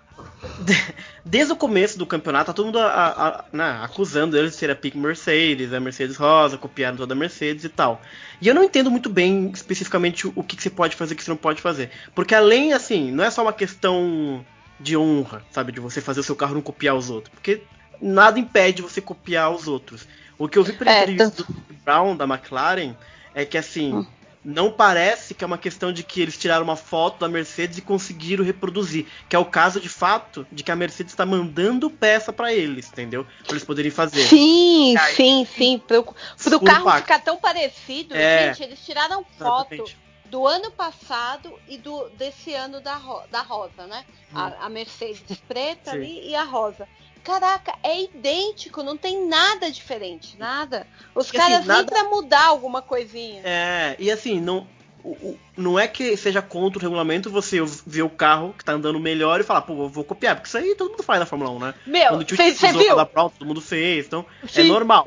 Né? Meu, estourou a roda no GP passado, os caras foram lá e já cobriram Pra ninguém Claro. ficar vendo qual que era a É. estrutura da roda. Eu achei, falei, caralho, olha o nível de detalhe da, E é sempre da- legal do assim, projetado. piloto, né, olhando o carro do outro, o que tem Sim, e tal. sim. O Vettel, o Vettel, É, o Vettel, meu, dá uma secada nas Mercedes sempre quando ele conseguia chegar, né? Ele, ele E dava nesse cada. caso específico, é, o- a problemática foi o tal do freio lá deles. É, não sei, eu não, entendo nada de mecânica, gente, mas enfim. Aparentemente não. o freio lá do, do pneu traseiro, todo mundo tava vendo que tava tipo idêntico da Mercedes e todo mundo pensando, gente, não é possível que o cara tirou a foto e fez igualzinho, tá ligado? Não, não E aí, tem como, né? essa- e o problema seria justamente porque como a Mercedes e a Racing Point têm essa, essa parceria, ou sei lá, eles são muito próximos, a suspeita é de fato de que eles tenham. A Mercedes tenha mandado esquemar o esquema das O- paradas. Sim, o projeto fazer, foi todo. Que aí não pode fazer. É, exatamente. Que aí não pode fazer isso. E aí tomaram punição. Realmente a FIA a- a- acatou a reclamação. E a grande pergunta que todo. Tem um vídeo muito bacana na- no, no canal da Fórmula 1, entrevistando todos os, os team principals, né? A Claire, o Cyril, a turma toda. E Hum. todo mundo fala isso. Ah, então quer dizer que se eles descobriram ou aceitaram que o freio era de fato contra o regulamento, que mais de repente não tem naquele carro, né? Que pode também estar fora. Que não foram só uma questão de tirarem foto e fazerem igual, mas que tem uma, uma parceria maior que não deveria ter entre as duas. Pô, mas a Racing Point, ela tomou menos 15 pontos? Porque ela ainda tá em terceiro. Ela só Não tá foi isso, eu não sei se tem a- vai apelar, etc. É. Ah, a- tá, entendi, entendi. Não é, não é automático. Não sei se é, mas eu vi essa notícia aí e a turma toda conversando sobre isso, né? Mas parece que vai dar ruim sim pra eles. Tomaram multa de dinheiro também. E Ó, aparentemente. gente, eu, eu te falo, tomara que dê, porque eu acho isso daí de uma. É palhaçada, pô. É. Pô, que Assim, graça se dá tem. O esporte começa a ficar isso, né? Começa a simplesmente quem tem dinheiro copia, consegue as coisas de modo ilícito. Não se Uhum. tem mais a- aquela coisa do, do projeto, de se fazer funcionar. E a Claire falou Deus. isso, ela falou que eles são uma equipe que sempre prezam, né, para manter esse espírito. E Sim. que eles não. E, e, e a Williams tá nesse. tá junto com as outras equipes, foi uma surpresa também, porque a Williams também tem parceria com a Mercedes, que tem o motor deles. É o motor, não sei se é o motor. Mas enfim, Hum. esse ano eles estão mais alinhados com a Mercedes. E mesmo a Williams entrou pra protestar também. Porque parece É, mesmo ao- que a, Mer- a- que a, a Racing tá. não é que tá só copiando, tá, tá sendo ajudada a copiar pela Mercedes, né? Meu, você acha que foi sério o negócio que estão falando? Que Hum. falaram pro Huckenberg ir pro, pro box, pro Stroll chegar na frente? O Stroll chegar na frente? Olha, Eu Acho que fiquei, não, falei, gente, que possível, baixaria. Se foi isso mesmo, o é uma Hulk, baixaria. ele falou que o pneu dele tava muito ruim, realmente. Tipo, no final ele, ele deu uma entrevista dizendo isso. Eu não sei se ele engoliu uma parada dessa. Principalmente que não tem contrato, tem nada, sabe? Então, Sei, sei, muito sei. bem falar essa foda-se, cara. Eu não Onde cheguei? O que, que eu perdi? Vi, estão falando gente- mal do, do, Do, Stroll. Huckenberg, do Stroll e Huckenberg. Ah, não, não, não, tá, tá. Mas aí, já foi o caso da, da compra do. Sim. Ah, tá, É. beleza. Sim, sim. Aparentemente sim. Mas eu acho que não, acho que não. Eu, eu achei muito estranho realmente chamarem ele. E assim, ele deu um pau no Stroll na semana inteira, sabe? E assim, ele correu Nossa, bem, cara, Racing Point. muito. Eu acho que a, a turma tá pensando assim, cara, eu acho que esse carro poderia render um pouco mais se não fosse o Stroll. E mesmo o Pérez, cara. O Pérez é um bom piloto, mas ele não tirou tanto do carro quanto o Huckenberg tirou em duas semanas, cara. Saca? Eu duas vou, semanas. eu, vou, eu vou falar duas coisas polêmicas sobre o Stroll. Vai. tá? Vai, pol- É, sim. A polêmica da vez. Ele, ele, ele, ele, ele não fez F2, né, Bruno? Eu não sei, não faço ideia. Eu, se eu não me engano, ele, ele pulou uma categoria é, por conta né, do que o pai dele tinha dinheiro, a, a, a, a Williams precisava de grana, o cara tinha, vou fazer o quê? Mas a gente, vamos lembrar, ok, não foram das, das, das corridas mais normais, mas no primeiro ano dele com a Williams, tá, tudo bem, que a Williams ainda corria, an- andava um pouco naquela época. É, ele pegou pódio com a, com a Williams, tá? É, quando o Hulk é, aposentou, o, o Stroll tinha pódio e o Hulk não. Tá? Verdade. Ah, isso quer dizer alguma coisa? Não. Mas Hum. é, não dá pra dizer que ele tá lá só porque ele foi pago, tá? Assim, Não, ele- não. Ele, ele, ele tem algum talento? Tem. O problema é que ele é muito afobado. É, por exemplo, tem, um, tem, um, um- tem um caso dele que é fantástico, que ele tá reclamando que alguma coisa dele não tá funcionando, e aí o, o, o cara do áudio falou assim, é porque você tá apertando o botão de. o botão do rádio. Ai, meu Deus, que vergonha! É, eu acho que estava reclamando do DRS, alguma coisa assim, aí alguém só fala Ai, assim, não! aperta outro, aperta outro botão, sabe? Assim. Então, ele, ele tem, ele tem esses problemas. Eu não acho ele muito ruim, tão ruim, assim. Eu acho que a galera pega muito no pé dele porque ele é muito rico. E sim, o pai dele comprou uma equipe pra ele. Como, filho? O que, que, que que você quer fazer da vida? Ah, eu quero ser piloto de Fórmula 1. Ah, eu queria também. Pô, não vou conseguir. E, e aí o pai dele viu que pode ser. É, quando ele comprou a, a Force India, né? Que aí mudou de nome. E ele conseguiu. Porque aí também tem o, o fato do, do cara ser é, um bom administrador. Que foi mais ou menos o que o, Toto acabou fazendo com a, com a Mercedes, galera. Vamos lembrar que quando o Toto pegou a Mercedes em 2014, a Mercedes não era lá uma Mercedes. Sim, tá. Pegou, pegou? Meu trocadilho maravilhoso. Então, ele, ele, ele botou uma grana lá, ele puxou os investidores, ele deu garantias, né? Não, Alguns bilhões aí faz com que você, né?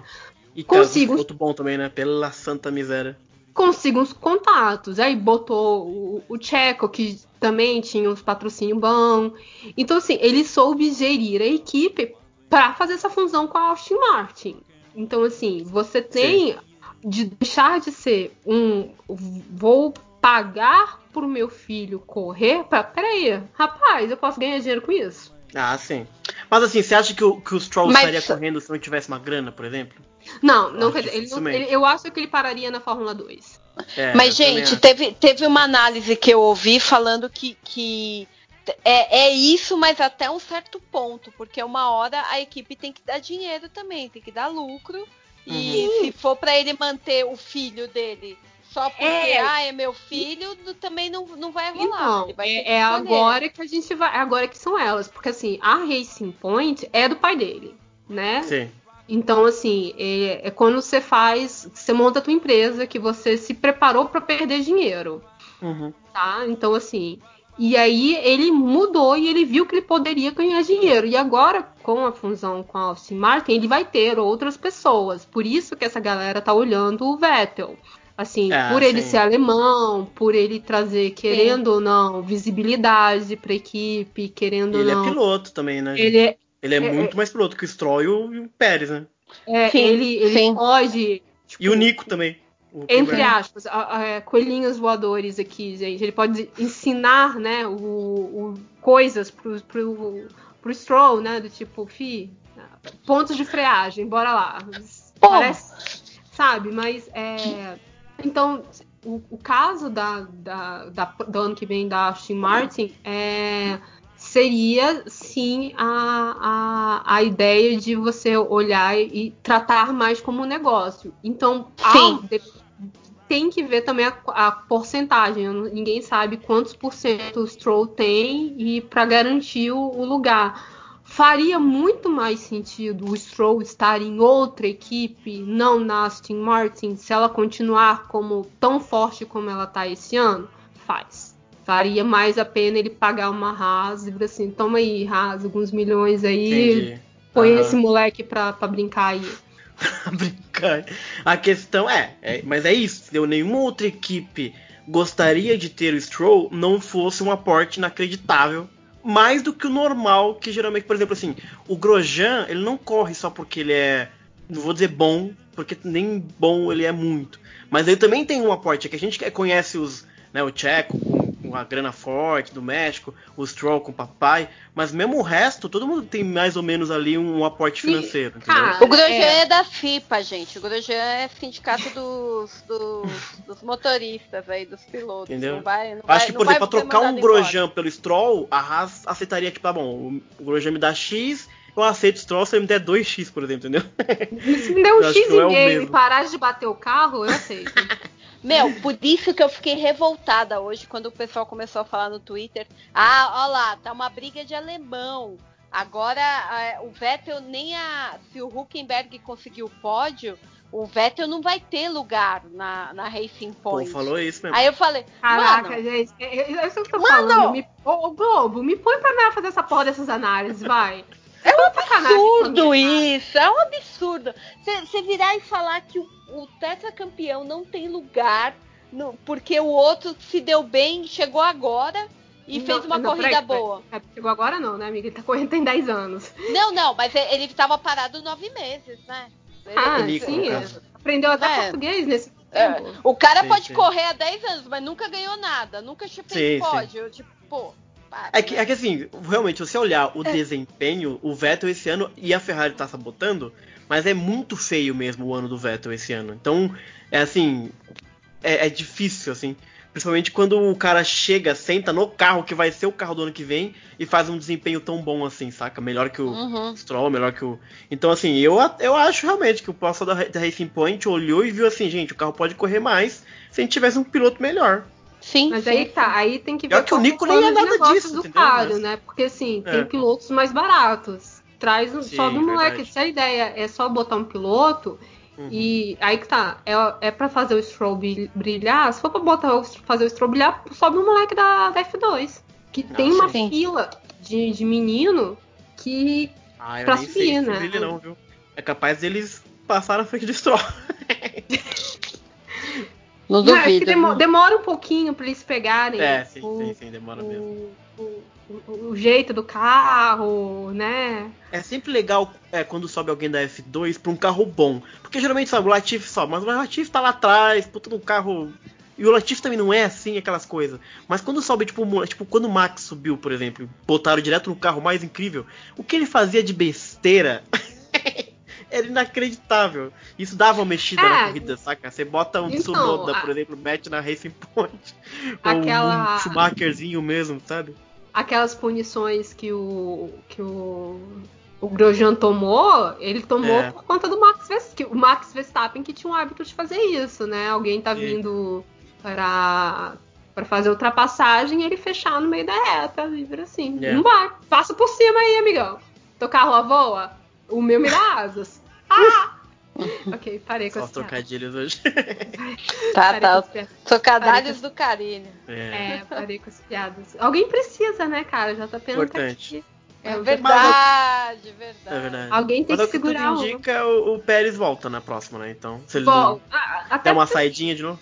Por mais que ele oficialmente não tenha nada, não foi dito nada, e outra, é, para os grandes é, coisas da Globo, né? Os grandes. Se for quebrar, se fosse para quebrar o contrato do Pérez, o contrato que- do Pérez tinha que ter sido quebrado até 31 de julho, tá? Fora que não, é, deve ser barato, né?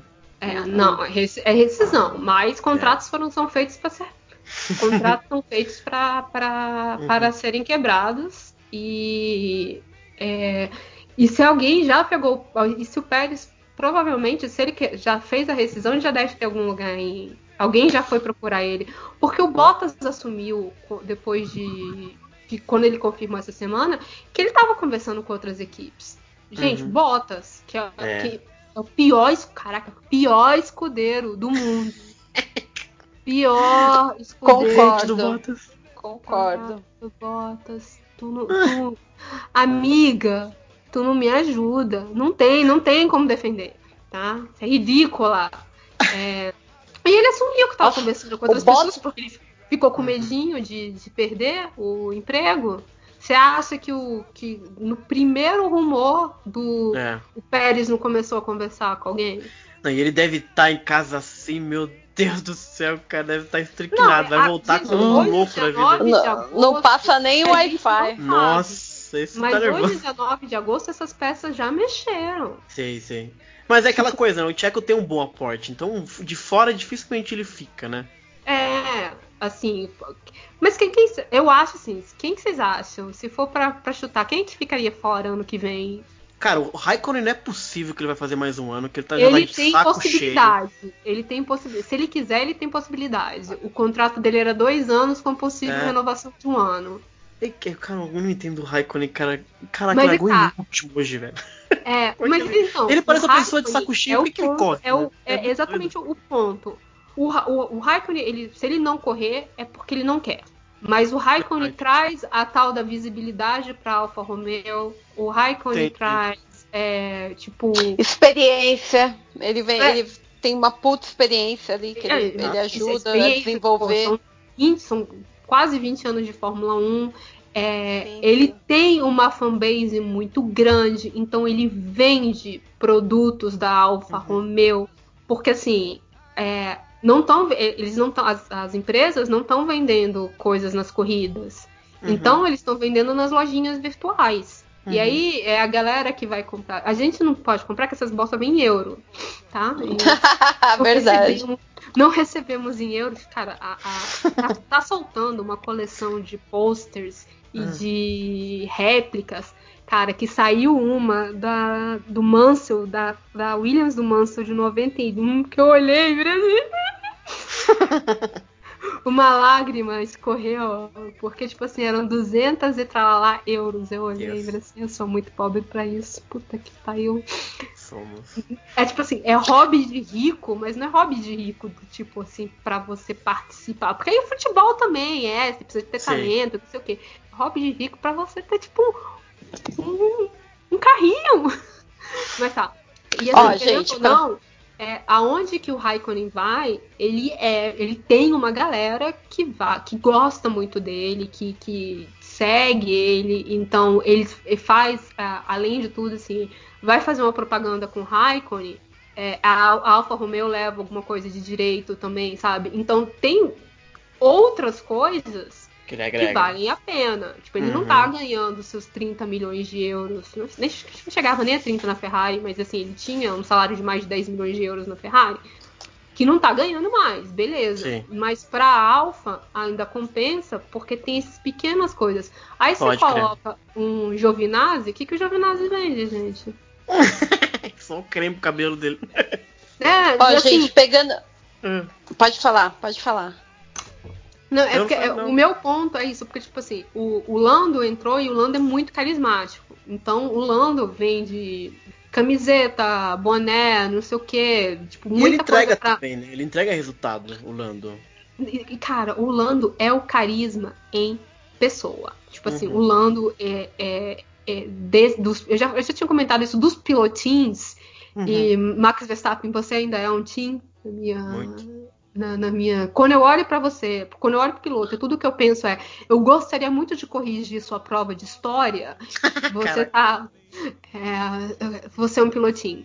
É, eu, ele entrega, ele é muito carismático, então ele consegue vender. Ele, ele já chegou com um brand, né? Que ele é, ele e o setzinho, né? Do, do Lando Norris e não sei o que. Então ele, você compra. Eu compraria coisas, uma camiseta do, do- da McLaren pelo Lando, isso que eu nem sou tão fã da McLaren assim. Então eles conseguiram esse cara, mas tem, tem gente que tipo assim que você olha e vê assim, cara, uma samambaia tem mais. Gente, sabe quem tá Ó, gente, vendo, vendo, deixa só, só pra gente falar de todos, né? Aqui vendo pela, pela ordem aqui. A Ferrari tá com o Leclerc e o Sainz, né, pro ano que vem. O Sainz tá até 2022, o Leclerc tá até 2024.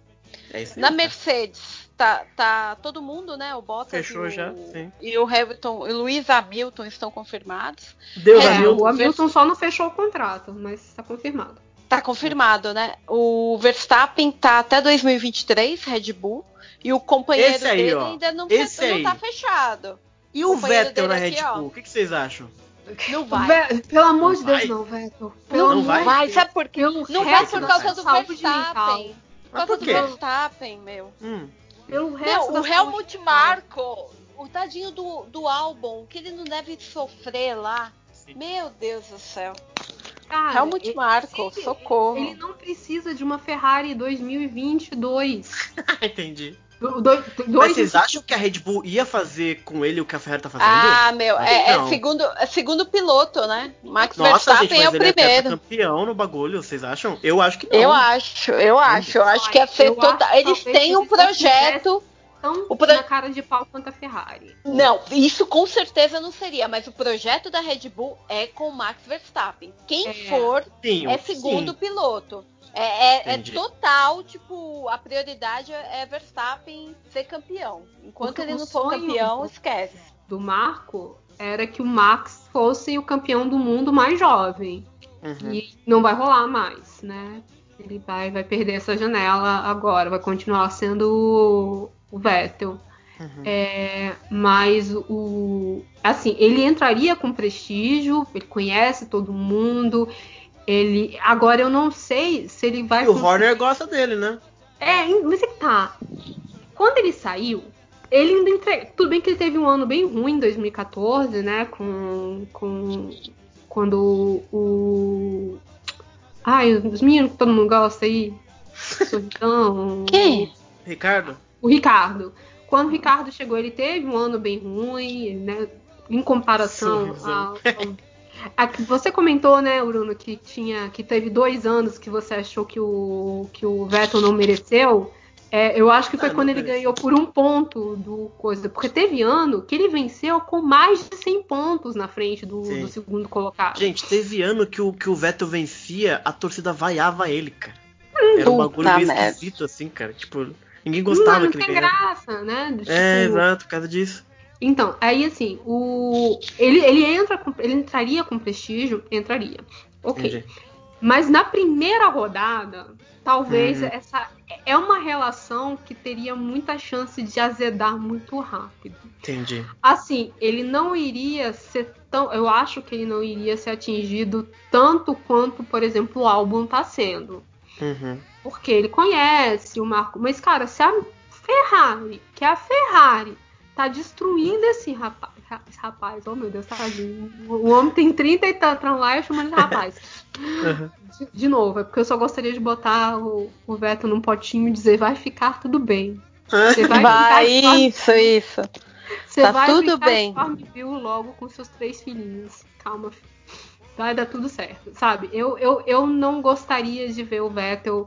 Eu preferiria vê-lo numa é, corrida, numa empresa, numa coisa menor que respeitasse ele, por exemplo, como a Uhum. Alfa respeita o, o, o Kimi, do Uhum. que ver eles num moedor de pilotos de novo. Como Ai, não, pelo amor de é, Deus. a, a Red Bull. A Red Bull. E a Red Bull não dá. A, a Red Bull é o, o, o- é o Verstappen e assim eles ele tem ele tem outros dois pilotos para ele moer caso eles queiram, né? Eles podem querer moer o Gasly.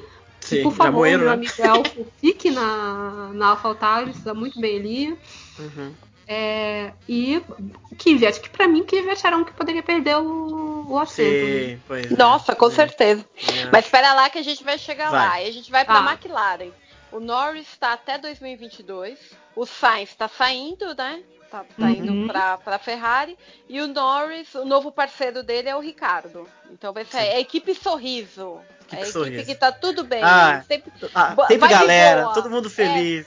Sabe Vai Caraca, vai ter o, vai ser assim, a McLaren tem aqueles tem um, os vídeos que ela faz mesmo, né, do tipo mostrando o, o- a semana do piloto ou o backstage, não sei o quê. E aí se vocês perceberem, o Sainz tá aparecendo bem menos.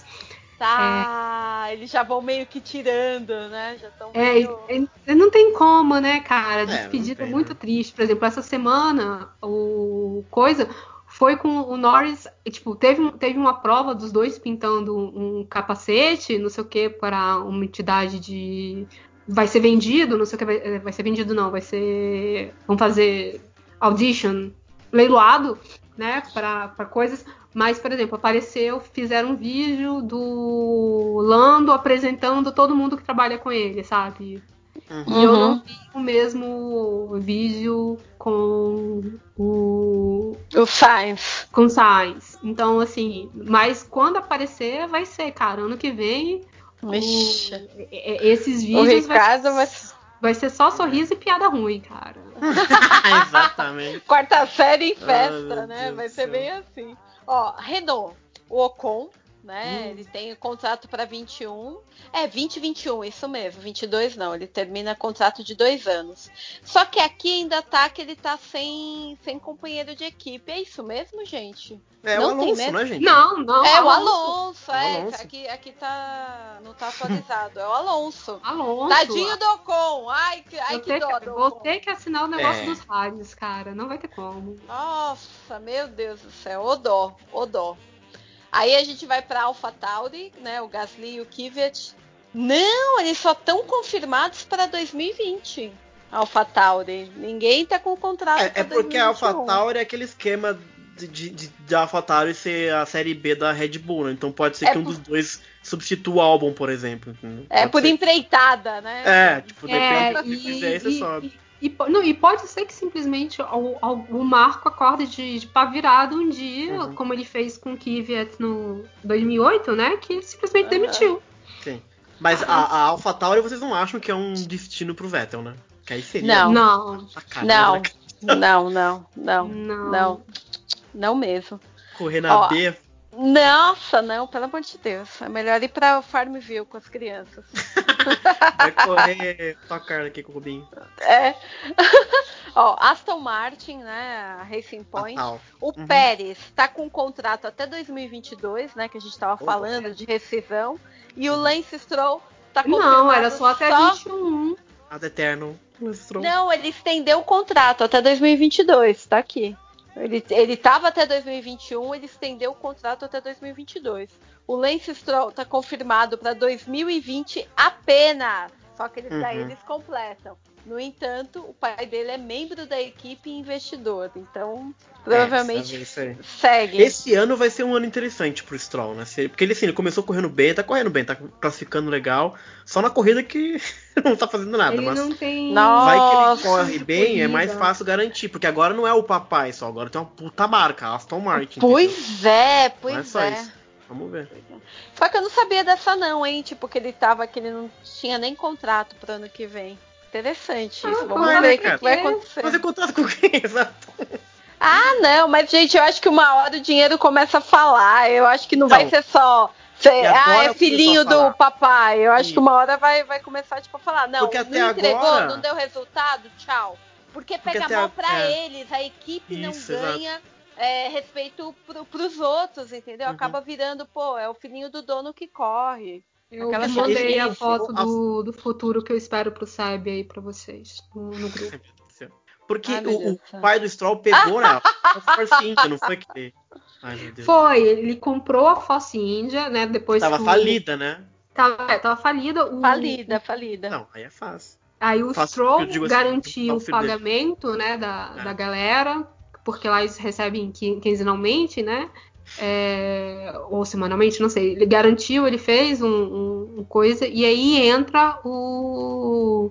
Porque eles não sabiam nem se ia, se ia terminar o campeonato. Isso é bem contado no primeiro Drive to Survive. É, pra quem- pra quem Sim, sim, sim. Isso é bem contado no, no Drive to Survive. Eles pegaram. Eles deram muita sorte nesse, nesse, nessa questão, né? Porque não tinha a Ferrari e a Mercedes, mas pegaram muito, muito drama.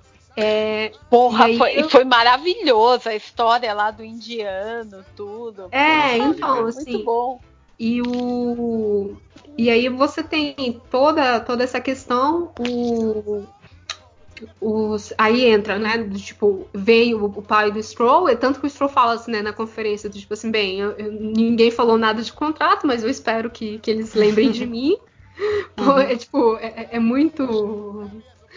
É, assim, não que eu esteja com medo de não ser contratado, mas vai que, né? Mas Uhum. ainda era outra, era outra situação e mas agora a gente, a gente não sabe. É, é bem É porque complicado. nada impediria, por exemplo, se ele fosse bom mesmo, dele ter ficado na Williams, né? Mas não, cara que não. ele foi pra onde o pai dele- Nananina não. Não, mas cara, aí é sacanagem, porque a Williams, a Williams tava numa maré assim. Tava. É, o, a- cê- vocês viram o, tato- o teto de gastos, a, a diferença de- desse ano? De tipo, a Ferrari ela gasta 435 milhões de euros no- no- nos carros dela pra fazer isso. Fazer Tá. isso que eles estão fazendo. É, exatamente. merda. a Mercedes gasta 10 milhões a menos, tá? Caraca, gastar menos, a Ferrari tá de parabéns, né? É, é porque Ah, a tá, Ferrari é tá. italiana, tem que pagar jantar pra todo mundo. é aquela, Caralho, aquela gente. palhaçada, gente. A, a Ferrari, a Ferrari não sabe. A Ferrari tá tentando ser engraçadinha agora com aqueles desafios. E, cara, é só uma vergonha alheia atrás de vergonha alheia. Eu, Assim, meu Deus do céu. Contratos, por que assinaram? Né? É, tá. E aí o, o. Aí, se você for olhar, vai descendo, vai descendo, vai descendo, não sei o que. A Williams gasta 130 milhões. É, não, é muito pouco, você é louco. Caraca, gente. Oh, meu é, Deus. 2000, tá minha, minha Tem esperança é 2022. 2022 a Williams vem aí. A Williams vem, vem. Tem, tem um gap aí de, de. Tanto que assim, o fato de, tec- de congelarem várias tecnologias é interessante para Williams, até para ela se reestruturar, porque assim, tem uma galera, eu acho que quando você vai trabalhar na Williams, pelo menos nos últimos 10 anos, você tá- sabe onde é que você tá indo. Então você vai meio que pelo amor, sabe? Assim, Uhum. tipo, eu quero, eu quero ter, tipo, o, o Wzinho da Williams no meu currículo. Uhum. Porque só isso explica. É. É, o- Continua a lista aí, Vamos- vambora. É. É, é o que eu fiquei pensando aqui no, Hum. na situação. Bora lá, Alfa Romeo. Nenhum piloto foi confirmado para 21. Ainda é isso mesmo, gente? Não Porque sei, o, não- o Raikkonen tá sem contrato. O Raikkonen ele chegou em 2019 com um contrato de dois anos. Então acaba agora mesmo.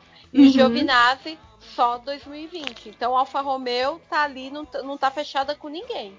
Assim Então. como a Haas. Deixa eu já juntar Ah. as duas aqui. A Haas também, não tem nenhum piloto confirmado. Então, Grosjean esses e quatro aí, gente, podia trocar os quatro. Podia vir gente Podia, nova, sangue podia. novo. Podia. O Vettel Olha, podia encaixar numa das duas ali também, pra fazer uma graça. Tava ótimo. Bora, bora. É, eu acho que o, o. Ai, gente, o Grosjean sai. Eu acho que o Grosjean não Cara, fica não é mais um ano na. Os dois, na os Fórmula dois. 1. eu Calma, mulher, de- deixa, deixa eu dar meu pitaco primeiro. Gostaria dos Não, dois, não. gostaria, porque eu também não gosto do Magnussen, não. O outro que eu tenho Não. ranço desse pai. Uhum. É, Eles não entregam, né? o, o Magnussen é outro muito afobado, gente. Sim. Gente, aí, por exemplo. viram? O Nossa, desculpa, e Magnussen junto é receita pra desastre. Os, os- os dois, assim, são muito. Cara, o Magnussen voltando pra pista hoje, que quase, quase que ele bateu. Pegou o Latifi. Porra, meu Deus do céu, que perigo aquilo. Eu não entendi muito. Eu não entendi o que aconteceu ali. Ele não Ele viu. não olhou o não- retrovisor. Como Nada, ele não olhou nada. Ele não olhou nada. Ele Teve até uma voltou. brincadeira, não sei se vocês viram no canal do, do- da Fórmula 1 com os pilotos, aquela coisa de falar a primeira coisa que vem na sua cabeça com a palavra. Aí a palavra era perigo. Aí alguém falou Magnussen. Ai, meu Deus do Eu céu. não lembro quem foi, acho que foi o do Ricardo, se foi alguém. Muito bom. Puta, velho, maravilhoso. É, Mas, é, quatro aí tá de sacanagem. Então, é- o problema é porque aí a gente ainda tem um problema. É, pro ano que vem é capaz da Haas continuar, porque ainda tem isso da Haas não ficar. Ah, não, não pode sair. Não gosto de quando sai equipe, eu gosto que fica equipe.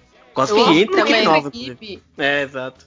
E não estão mais falando, né? Porque teve um. qu- Quanto tava aquela coisa, né? Ai, tá cancelado, a gente volta, estamos vendo o calendário. Tava se falando muito da Haas. É, se ia vender, se não ia. E aí acalmou, ninguém fala mais. Não sei se, se resolveram alguma coisa e ainda vão falar. Então, é porque tem o Pacto da Concórdia, que ainda não foi assinado, Uhum. né? O Toto mandou uma pro, pro Binotto hoje.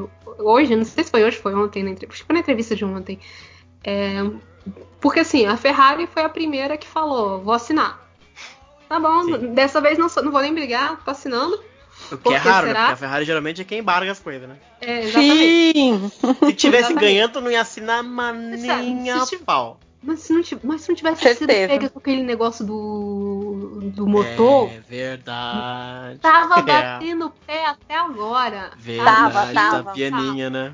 É. É, e aí o, o Toto falou que tem algumas coisas, né, que, que, que algumas...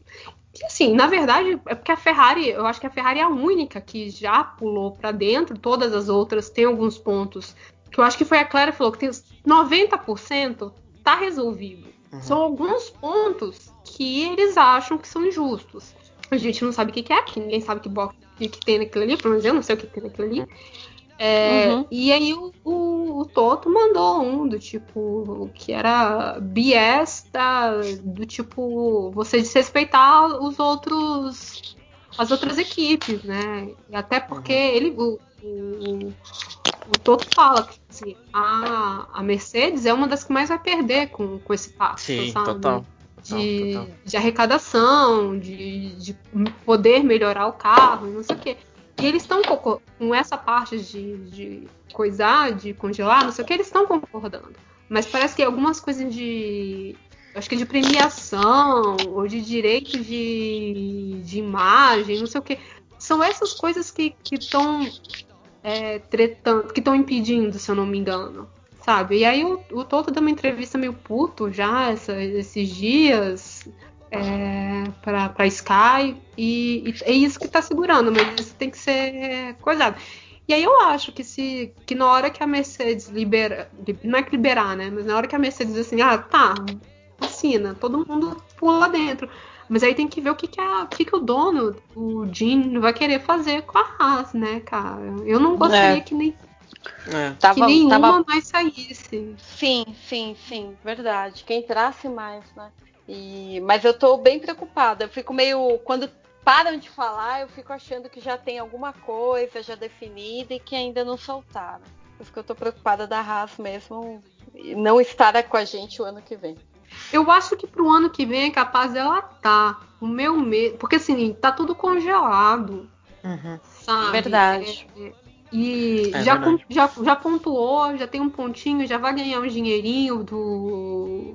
Né, de, da premiação lá. O meu medo é 2022. Então, mas com essa ideia toda de diminuir custo, etc., que é a ideia de mudar o regulamento para 22, a, a perspectiva é até que entrem novas equipes, não em 22 logo de cara, mas que criem um, né, um ambiente mais Vá democrático, puxando, né? mais é, que mais Pois gente é, consiga entrar que na Fórmula gente- 1. Mas o que, que aconteceu? A gente entrou de novo, a gente tava com. Quando a gente tinha várias equipes, né? De novo, que a gente teve mais de 20 equipes em 2008, a gente teve uma, um- uma quebra enorme, né? De, em bolsa de valores, e não sei o que, muita gente ficou sem grana, e aí você teve equipes desaparecendo. O que a gente está vivendo de novo, um Verdade. cenário de, de, de novo que você tem perdas de. é, a, a, a Mercedes teve que demitir gente, a, a Ferrari teve que demitir gente, então assim, não é um dos lugares mais fáceis você acordar e chegar e falar assim, vou montar uma equipe de Fórmula 1 Exato. do Só zero. quiser muito, assim, sabe? Não, e ainda mais porque não, a não né? ser que alguém pegue e assuma a Haas, né? Do tipo, Uhum. é, faça o que vem acontecendo nos últimos anos, né? Que provavelmente chegue alguém e absorva a Haas. Algum Sim. bilionário, sei lá. Bem, é, dinheiro, dinheiro do Oriente, né? É, tipo, assim, Ásia, Ah, sim, sim. petróleo, é de onde vai barato, né? E aí nem dá pra dizer, né? De, tipo, petro... dinheiro do petróleo, sei lá, algum shake aí do. Querendo lavar um dinheiro, né? É, Sempre tem alguém. Né? Não, algum algum shake com dinheiro pra gastar. E aí, Sim. assim, ah, compra aí uma.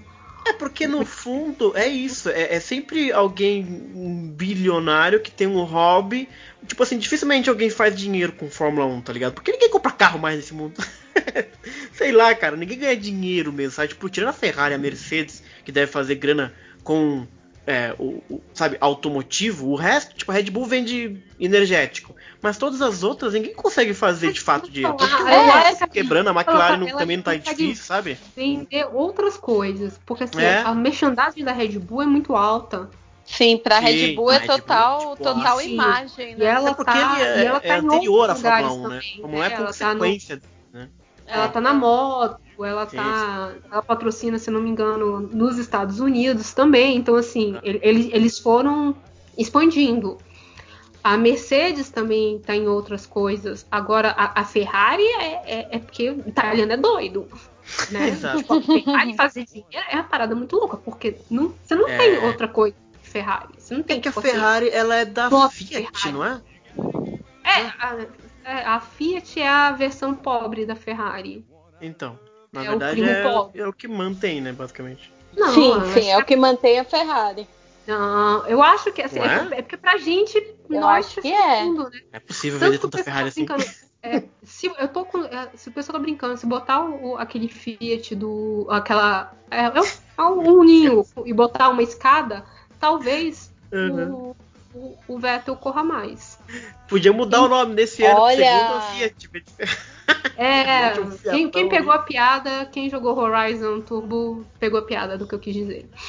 Tá? É, é- é- é a piada com joguinho de videogame, porque eu estou muito, muito abrangente com as minhas piadas hoje, gente. Nossa, gente, olha só, a Fiat, há 48 anos, a Hum. Fiat roubou a Ferrari da Ford. Meu Deus. Aí, há três anos, três, quatro anos, é 2016, é, ela- a Fiat Chrysler, né, que juntou lá com a outra fabricante de carro também, aí ela, ela, peraí, uh, aqui ó, pela primeira vez em 69, a Ferrari não é mais controlada pela Fiat. Na manhã dessa terça-feira, 5 de janeiro de 2016, 800 80% das ações da grife italiana que pertenciam a, foram disponibilizadas no mercado financeiro. Ih, rapaz. Não sei o que significa Então- nada disso. É, Mas- tipo assim, mas mas, não mas, tipo, a vivem de vender não carro manda vermelho, na né? Ferrari. É, é, é, é isso. É, então, a Ferrari faz, faz, faz- a Ferrari como coisa de marca, né, de esportes, faz dinheiro porque é italiano. Isso é uma parada que, que a gente tem que reconhecer, porque agora sim você começa a ver boné da Red Bull e da Ah. Mercedes por todo lugar, mas quem curte é, corrida mais velha, você via da, da primeira, né, do tipo de Adela, né, para começar a vir Adelaide ainda, até o Japão, todas tinham é, galera de vermelho, a, a de, de vermelho com cavalinho Sim, e, sim, sim. Sempre foi. e não sei o que. Então, assim, é, essa parte eu acho que querendo não influencia bastante. Eu não sei se dá os 400 milhões de euros que a Ferrari ganha. Não, Mas claramente dinheiro não é problema pra Ferrari, porque ela é a que mais investe, então não deve ser o caso, né? Deles estarem com problema. É, e assim, você, e tipo assim, toda vez que alguém compra uma Ferrari, não é como se saísse assim, tipo, ó, que carro barato que você comprou. Exato. No- no- nossa, que, que coisinha, que, que chuchuzinho, né? Assim, gente, você ter. Porque assim, a Mercedes ainda tem carros, não, não para nós, mas assim, carros A, B, C para os europeus. É A. Renault, a Renault tem uma parte estatal, né? A gente esquece Sim, de sim. falar da Renault. É verdade. Vê- Ela parte da Renault é da, da França. Uhum. Ah, tá. E então, assim, eles têm, tipo, né? Eles, eles vendem carros de luxo, tops, assim, que você olha e vê assim, carai, mano, até. Mas Ferrari não. Ferrari é daquele de tipo. Uhum. É só Ferrari, sim. É, Ferrari é meia, meia crise, 50, bateu 50 anos, meia crise, tá divorciado, os filhos não Sim. falam mais com você. Vou comprar uma, por que não? Uhum. Mas mesmo a Renault, a McLaren, acho que até passou no quando nas entrevistas com o Cyril e tal, que assim, não compensa tanto pra Renault, porque eles perdem mais dinheiro na Fórmula 1 do que ganham de volta, assim, é- chegou a ter esse tipo de coisa, sabe? É, é muito mais marketing, mas assim, acaba como a Renault fica lá em décimo e oitavo, quando o Alonso vencia era lindo, né? Mas então acaba sendo uma coisa tipo assim, de manter as equipes mais pelo pela garagem, pelo garagismo, acabou- assim, por querer fazer, é, sabe? Porque de- é, são poucas as equipes que têm um retorno que mantém a parada mesmo, assim, sabe? Tanto que tá, tá cheio de gente. O Stroll chega e compra, o índio, o, o, o indiano lá chegou e comprou a, a Force, que na época nem lembro o que, era Striker, acho que era Jordan, depois foi virando. Porque acaba virando de quem quer hobby mesmo, quem quer fazer a coisa acontecer. Tipo a Williams, que é uns garagistas que gostam de correr e arranja aí uma turma que ajuda ele, sabe? Pras marcas é, é foda você ter balanço positivo com a Fórmula 1, parece. A impressão que dá, não sei. É, não, eu concordo com vocês. Assim, eu acho que se ainda fosse mais equilibrado, se, se ainda tivesse assim, É. ah, um, agora essa daqui, essa venceu, aí aquela ali, aí na próxima a outra venceu, não sei o quê, talvez ainda valesse a pena para de marketing, de botar o nome, né, do tipo, sei lá, no, sei lá, no, no quarto, no GP passado, o Uhum. Ricardo tivesse ganho. Seria interessante, É. bem interessante para para Renault. E aí, sei lá, um milagre do destino, uma Williams ganha, sei lá. Uhum. Pro Eu próprio acho, esporte, né? eu, a- eu, mas- acho, eu acho que deveria ter uma regra no, no regulamento que se chegar alguém da Williams em quinto, todo mundo abre. Abre, deixa passar, deixa vencer. É. Pelo amor de Deus. O cara ainda tá vivo, assim. É. né? Enquanto o Frank Williams tá vivo, cara, dá, um, dá uma vitória pra esse homem. Quem sabe na Espanha, semana que vem. Aquele cara que é muito otimista, né? É, quebra todo mundo. A gente sai, É, a gente vai até a Espanha, vai botando. sabe aquele meio, aquelas últimas três, três curvas ali no, no final, antes da, de pegar a reta do box, a gente sai botando taxinha. Todos os pneus estouram. Sobra só seu.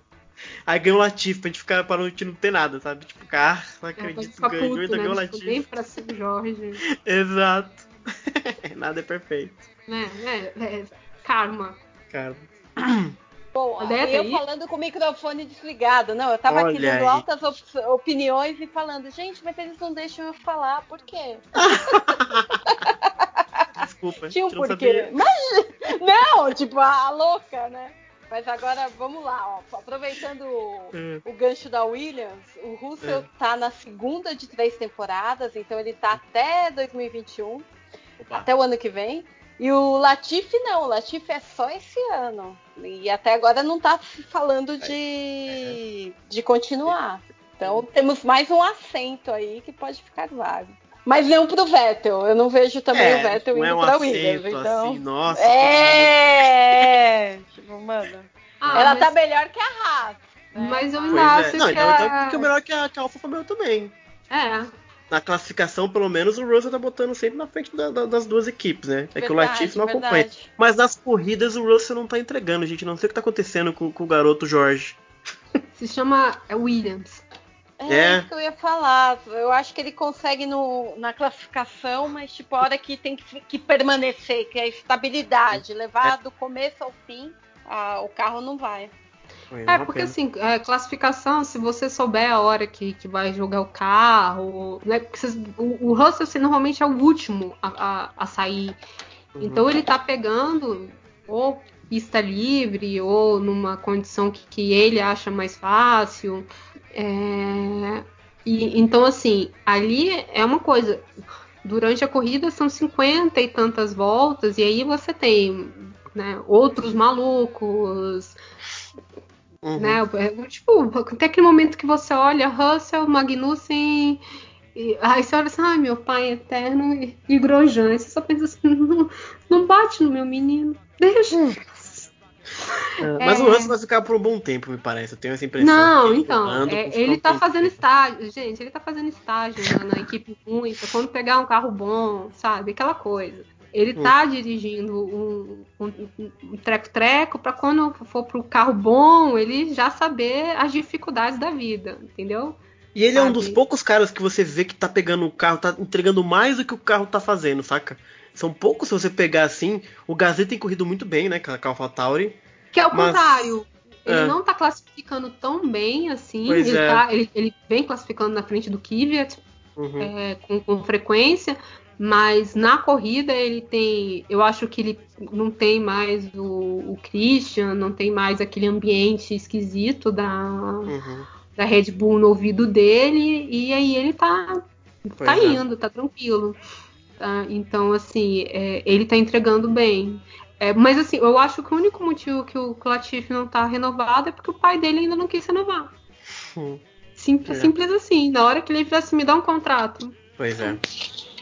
Nossa, verdade, né? Ali também é, é din-din, né? Dinheiro canadense ali tá, tá chovendo.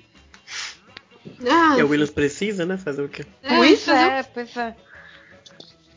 Dependendo Mas é como isso. for, renovam. E? E quem vocês acham que vai embora? Só pra gente terminar. Ah. Aqui, Cavando ó, quem a caveira eu dos acho, outros. Quem eu acho? O Kimi É. Raikkonen vai, o Giovinazzi fica. Uhum. É, o, Giovinazzi, o Giovinazzi tem cota, né, cara? Ele é italiano, cria da Ferrari. Uhum. Fica pelas cotas. É, É Você mutou seu microfone rapidinho, Déia. é eu, eu- foi, foi sem querer. Eu tava mexendo aqui. Eu, eu quero voltar na lista ali de pilotos. A Haas, pra mim, vão os dois embora. Não ficam nem o Grosjean nem o Magnussen. O Grosjean sai da FIPA e aí ele pode ser mandado embora. É, Não tem- eu acho que não tem nada que diga que ele não possa se mandar embora sendo da FIPA, não. É, é, é uma- é um cargo que você faz porque você Uhum. quer. Tá? Nesse caso, sim. né? Bem, é, é o único jeito de me explicar por que, que o Grosjean ainda tá, é porque, ele é da Porque tempo. Não, é tempo e preocupação.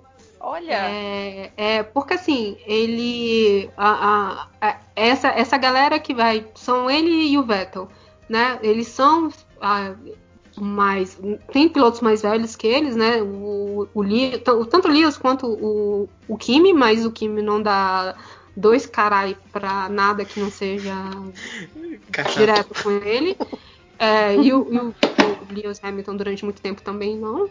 É, é uma coisa que você faz de intermediação. É, porque assim, tipo, antes, antes mostrava, acho que agora não mostra mais, que tinha uma reunião dos pilotos que eles discutiam do tipo, ah, na curva tal, a coisa tá muito alta, na curva tal tá muito baixa, tal tipo de manobra não deveria ser permitida, a gente está preocupado com isso, a gente está preocupado com isso. Eles que, aí eles acabam fazendo essa intermediação entre o, o que, os, o que os pilotos acham perigoso. Você, você nunca viu é, as imagens? Ficam re- eles sentadinhos ali, tipo. Sim, sim. Tipo Paulinha, né? Sim, É, sim, tipo, sim. Paulinha, Antes, é quando. Eu esqueci o nome que eu- o Charles estava vivo. Era o Charles que, que Uhum. intermediava, né? E aí eles falavam, olha, eu, eu- eu, né, normalmente depois do primeiro teste de, de teste livre, quando você ainda tinha três, eles chegavam lá e falavam assim, ah, eu acho que, sei lá, a curb tá muito alta, ou tal curva Sim. tá perigosa, ou, sei lá, na chuva isso aqui não vai funcionar. E eles acabam fazendo essa intermediação, sabe? Levando as preocupações do Certo. piloto. Então é uma coisa Certo. que você faz é, voluntariamente, do tipo, por preocupação. E talvez o, o, o Grosjean, por ter causado tantos acidentes, queira. né, Vira do presidente pra ver se você toma jeito. não, é É, porque eu já pois é. machuquei tanta gente, eu vou ver se os meus acidentes é, não machucam as pessoas. Se eu for bater, mas a, a pessoa não morre. Ai, que horror! Mas você tem um acidente do, do Grosjean que é bem, bem, bem, né, bem sério que explica muita coisa. E o Sebastian Vettel eu acho que é o tipo dele. Tipo, ele tá, ele tá no esporte há muito tempo e. E sei lá, é- é- como usando as palavras do Prost, ele é muito humano. Hum. tá? É. Então, assim, ele pode ser demitido. Pode ficar tranquila, ideia. Pode, então, então é isso, gente. Na Alfa Romeo também, acho que o Raikkonen vai embora. Acho que ele não fica, não. O Giovinazzi fica, o Raikkonen vai embora. Eu, que- eu, eu acho também. Que tá de saco cheio, ele não tá agregando mais nada, sabe? Nem o. Sabe, nem os rádios dele mais são tão engraçados, sabe? Já deu, Raico. Mua, mua, Vai curtir. aquele negócio. É. O barulhinho que Sabe? ele faz. Mua. Caraca, ele desceu o chuapo no, no, no cara, no estrategista, no, no cara do rádio dele, não foi nem no estrategista dele, por conta de uma dessas. É, de. Pediram pra entrar. Quando ele Ah, entrava sim, sim, entrando pode no. crer. Não foi, não, foi na última, né? Não foi Foi na, na última. semana, não. E aí na hora que ele entrou, ele. Né, falaram que não, não, alto, alto, alto. Aí ele mandou, aí ele mandou, tipo, um, eu já estou dentro e desceu o chulapo É, xingou pra caralho. em finlandês. Também o engenheiro também tá. Compara, compara com o engenheiro do, do Puta que Hamilton, que pariu, tudo né? tranquilo, o outro tá completamente O desesperado. outro é completamente perdido, sim, mas também Ai, eu, eu acho que o Heineken não é uma das pessoas mais fáceis de trabalhar. Tudo que o pessoal, o pessoal da Alfa falava, tipo assim, ele faz a estratégia dele, mas, Uhum. tipo, cara, ele, ele tá aqui porque a Ferrari, tipo, teve um pingo de respeito e virou assim, ó, a gente tá te demitindo, mas você quer continuar correndo? A gente manda lá pra, pra Ferrari C. Não é nem a Mas- ver. Não, é, a, a, a Alfa Romeo é. a na verdade, é, é a, é a avó da Ferrari, que a Ferrari, sabe aquele parente? Sim. Sabe? Eu acho muito linda a camiseta da Alfa Romeo. Acho Eu muito acho muito bonito. assim, bonito o símbolo da Alfa Romeo. Sim, É, sim, é sim. bonito. É bem clássico, tudo as cores também são bem bonitas. Uhum. Hum. Mas É. eu, eu ainda não tô vendo lugar pro Vettel, hein? O Vettel na Ah, não, Romeo? o Vettel, o o Vettel agora é só Racing Point ou é, Mas aí não sai. Ou Ra... Não, Haas é Ferrari também, então nem. nem tchum, só não gente. vai. Gente, é, eu, assim, eu não posso. Né, como se eu conhecesse muita pessoa, né? Assim, se fosse ami- amicíssima. Tô aqui discutindo os problemas do homem com ele agora no WhatsApp, fazendo terapia. É, eu não vejo é, ele indo para algum lugar onde ele vai se estressar mais Uhum. por um tipo, assim, ele não precisa provar, ele- na verdade ele precisava muito, seria muito legal ele enfiar a, enfiar a cara do Binotto no asfalto quente e esfregar com, tipo, vencendo a Ferrari, mas não, não é isso, mas assim, eu acho que ele não precisa, e eu acho que quando ele fala que, que quando ele nas entrevistas fala assim, ah, eu tenho tempo, não sei o quê, é, ele não precisa desse tipo de ambiente. Então, pra que, que ele vai ter um chefe como o, o, O louco o né? Gunter? Sim, Porque sim, o, sim. o Gunter, o Gunter é italiano, gente. O Gunter é maluco. O Não, Gunter é é, alemão, é o alemão? personagem. Não, ele é Não, italiano. ele é, ele é Ah, é? suíço, não é? Não, então, é porque assim, gente, vamos lembrar que depois da Primeira e da Segunda Guerra, os mapas mudaram. E aí, uma área que era da, é, da Áustria, a Áustria perdeu, né, quando se separou o Império Austro-Húngaro. Ele fala alemão, ele tem, né, o Guter Steiner, Uhum. né, ele tem esse sobrenome levemente, né, não, não é um Giuseppe, é, Uhum. é, mas ele é italiano. Juro pra que você, se você entrar na Wikipédia dele. É verdade. Caraca, que legal. que legal. É. Agora, É. você que tem aí o contato do Vettel, então, no Zap, você acha que É. ele sairia e iria pra uma equipe tipo a Williams, que não tem condição nenhuma de disputar nada, por exemplo? caraca, não sei. Eu não, é, o Will É, eu Williams- acho que Ponte não, ainda gente. assim tá lá faz- tá o terceiro, tá correndo. Agora, você acha que o Vettel iria pra uma equipe que ia ficar brigando lá atrás? Eu acho Então, que eu não, acho que gente. não, eu acho que até pela falou isso, história. ele já falou isso em, em É? entrevista. Ele, ele não. Assim, ele, ele gosta de correr, é, ele gosta. Deixa eu perguntar aqui pra ele rapidinho. Tião! Tião. Não, ele, é, é, ele gosta de correr, ele já tinha comentado que, que ele quer continuar a ser competitivo e também que não faria muito sentido ir para uma equipe que é, ele estaria só para, para ficar dando voltinha. Sim, sim. Com- Que não seria o caso do Ryan, sabe? Do Kimi, sabe? Então, pro ano que vem, é só Racing Point que ele tem. É, é, é, exatamente. Ele tem É. a opção. Agora ele tem a opção Racing Point. O Toto não quis me ouvir. Outro que eu mandei várias mensagens, mas a gente não conseguiu chegar num acordo. Né? Ele preferiu manter o, o, o Valtteri. É, aí manda assim, vocês podem correr contanto que tenham cuidado. Ah, o É, Valtteri sim. vira assim, beleza, pode passar. É, e o Hamilton. é, o nível a cor do Hamilton, Com- tadinho. Contanto que eu tenha cuidado, beleza. Ter cuidado é não bater no, no, no- no Hamilton, entendi. É, então, é, é isso, é um dos dois. Eu acho que. E, Hum. e se ele se aposentar, eu só fico. É isso que eu, tipo, que eu fico triste. É que a Ferrari tá moendo o último É. ano dele na Fórmula 1, assim. Ah, mas ele tá novo ainda, né? Se o Raikkonen foi e voltou, o Alonso foi e voltou, ele é capaz dele ficar uns dois anos também voltar, sabe? Quando mudar o regulamento, dar ter uns carros Pode novos. ser, ele correndo, pode de pegar um ano pode ser sabático. Ele, ele É. que ele pode pegar um ano sabático. Sebático. Excelente, Tá, tá sensacional. JP representado demais nesse ano podcast. sabático. Muito. Ele pode pegar um ano sabático e, e ficar lá cuidando das galinhas dele. Ele tá com um bebê recém-nascido, nasceu no final do ano passado. Eu, eu Vai- acho que, que a galera pode até confundir, achar que é arrogância, tudo, mas eu acho que, meu, a gente tem uma história. A gente, eu digo, a pessoa vai lá, faz uma história, conquista, né? O cara conquistou quatro títulos. Gente, por mais assim que falem, ah, porque ele fez isso, fez aquilo, ai, porque ele tinha o melhor carro, tinha. Enfim, o cara foi lá e conquistou. Ele fez um trabalho um ano inteiro, foi lá e conquistou um título. Quatro vezes.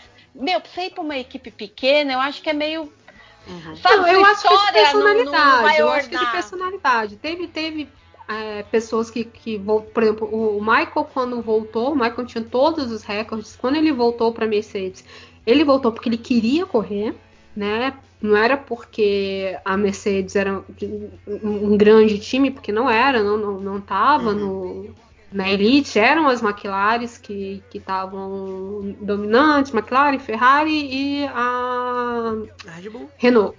E ele voltou porque ele tava afim, sabe? Voltou porque ele achou que a história dele não tava. Coisa, ele sabia que ele teve um título só nos dois, três anos que ele ficou. Na, um título não, desculpa, um, um pódio, desculpa. Na, na- mas ele quis voltar. Ele queria. Ele queria continuar correndo. O Rubinho, por mais que ele não teve títulos na, na Ferrari, ele ficou muito tempo na Ferrari. é, e depois ele aceitou correr em, em equipes menores. Ninguém entende por que, que ele não ganhou 2009 na Brown, né? porque nasceu, nasceu para ser escudeiro, esqueceu como é que faz para correr e ser para ser primeiro, só pode. Então eu acho que vai muito da, da- das pessoas, sabe? É, Tá viciado também em velocidade, não consegue parar, né? É, então, parar. foi uma coisa que, o- que o Entendi. Rubinho falou no, no, no, no podcast, acho que um dos primeiros podcasts do Globo Esporte, que ele fala que depois que ele parou, ficou mesmo, não sei o que, antes dele. Ele ainda fazia os. que ele parou mesmo com o estoque, tinha parado tudo, que ele sofreu até um acidente sério. Quando ele melhorou, ele falou assim: eu preciso correr. Uhum. Tipo, eu, eu acho que as pessoas ficam meio que viciadas nessa, nessa É, adrenalina. Exato. E outros não, outros simplesmente param e vão viver a vida. Tem um que foi fazer vinho, sabe? Uhum. Pois é. O Ed Já Jordan foi, o Ed Jordan foi fazer equipe de Fórmula 1, agora é comentador, comenta- comentarista. Comentador é ótimo. É, a- outros mudam de categoria. Então, assim, eu acho que depende muito da. Do perfil, né?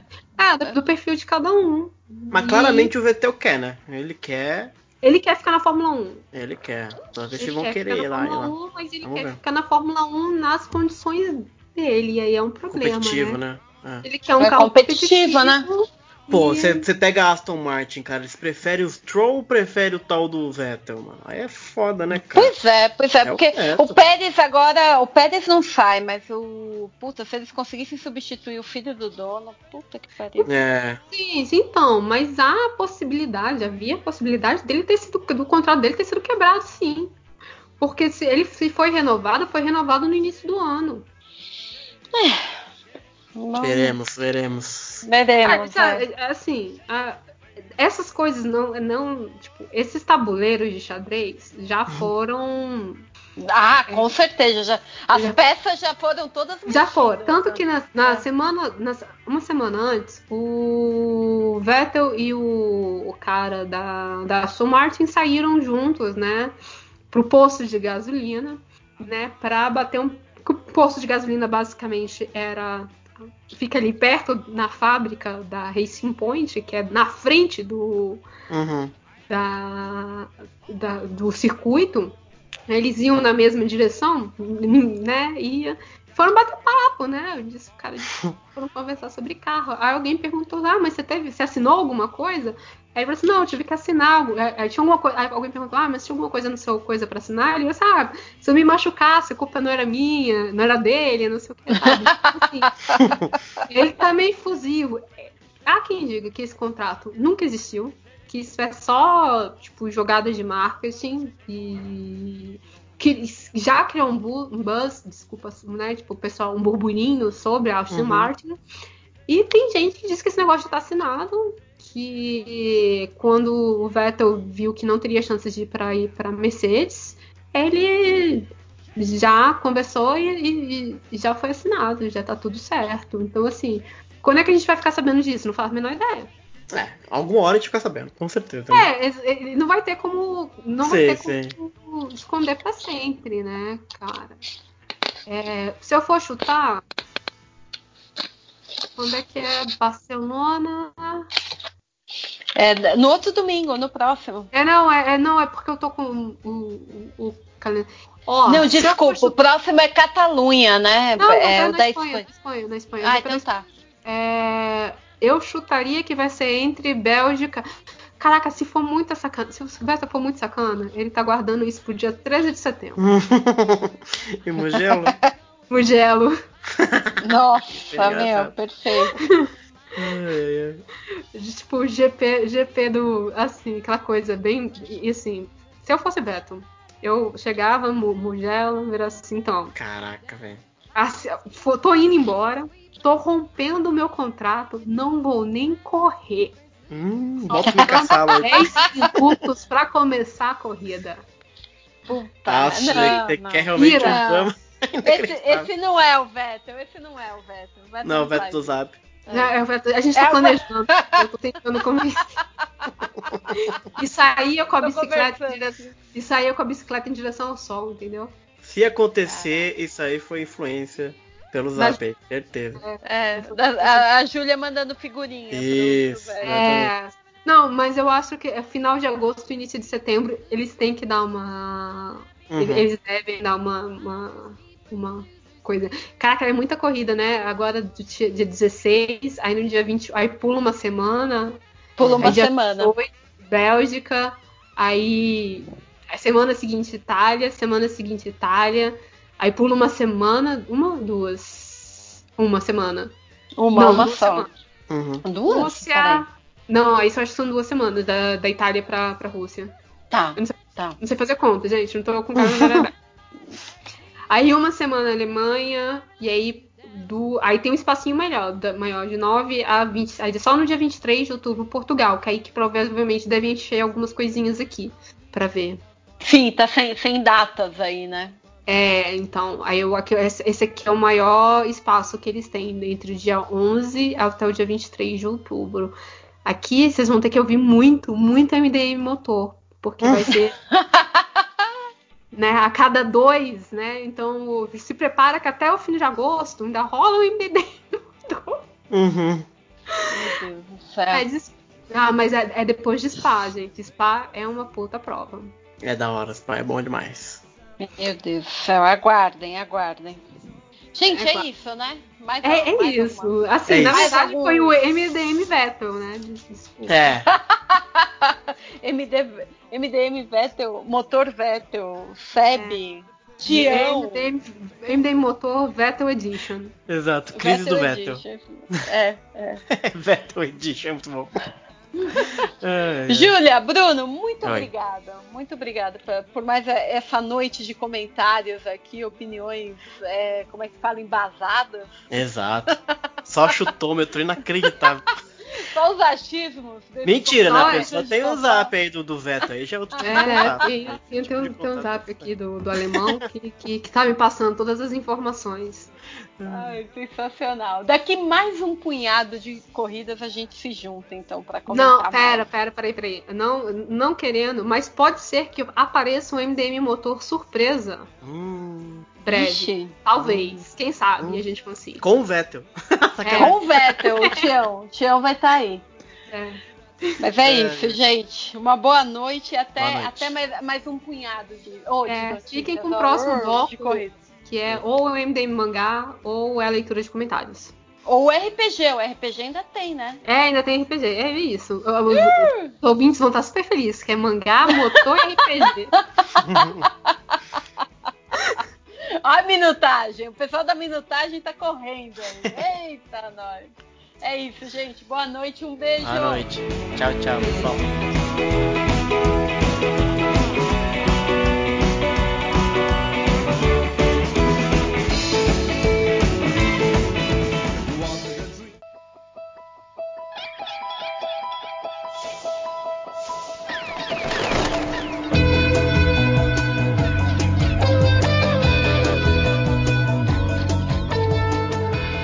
Mas enfim, foda-se, né? A gente não vai falar sobre futebol, a gente tá aqui pra falar de DC. DCM, DCM é o nome do, do- da parada. E tem muita coisa pra falar da DC. Tem muita Ah, coisa, muita Deus, gente, então- muita, muita gente grilada. E a gente já pode começar já metendo o pé na porta aí, falando da. da- do, do, do passaralho, né? Como a galera tá falando, né? Ô, A e que- guilhotina. olha, trabalhou mais que a guilhotina na, na França, cara. Foram, foram aí, segundo estimativas, mais de 800 demissões aí, né, na área de, de, de- de mídia, né, da, da, da Warner. E impactou diretamente aí a DC Comics e a gente vai falar um pouco sobre isso e também sobre outras coisinhas aí que aparecerem aí. Certo?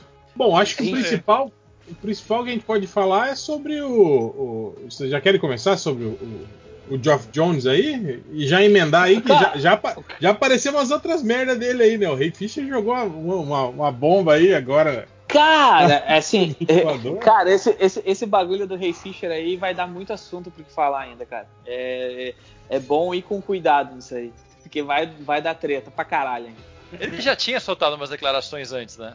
Já, Sim, mas ele- hoje ele, ele, ele falou especificamente do Jones, né, É, cara? da outra falou- vez ele falou do Edon, né? Que o Edon tinha um problema. Ele, ele disse que o Ah, ele Edon foi. Jones também já. É, ele tinha, sim, ele tinha permitido os abusos do Edel. É, exato.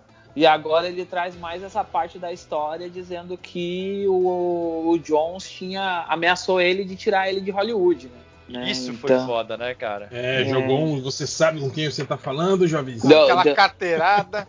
É, ele, deu, ele deu a carteirada de, de executivo fodão da, da Warner naquela, naquele momento, né, cara? Cara, Então- e, foi, e foi mais ou menos o que. Eu lembro na época do, do MDM, quando ele foi. Quando ele pediu demissão do cargo dele lá de, de, de- de diretor criativo, e aí ele, tipo assim, ele virou meio que um cara responsável.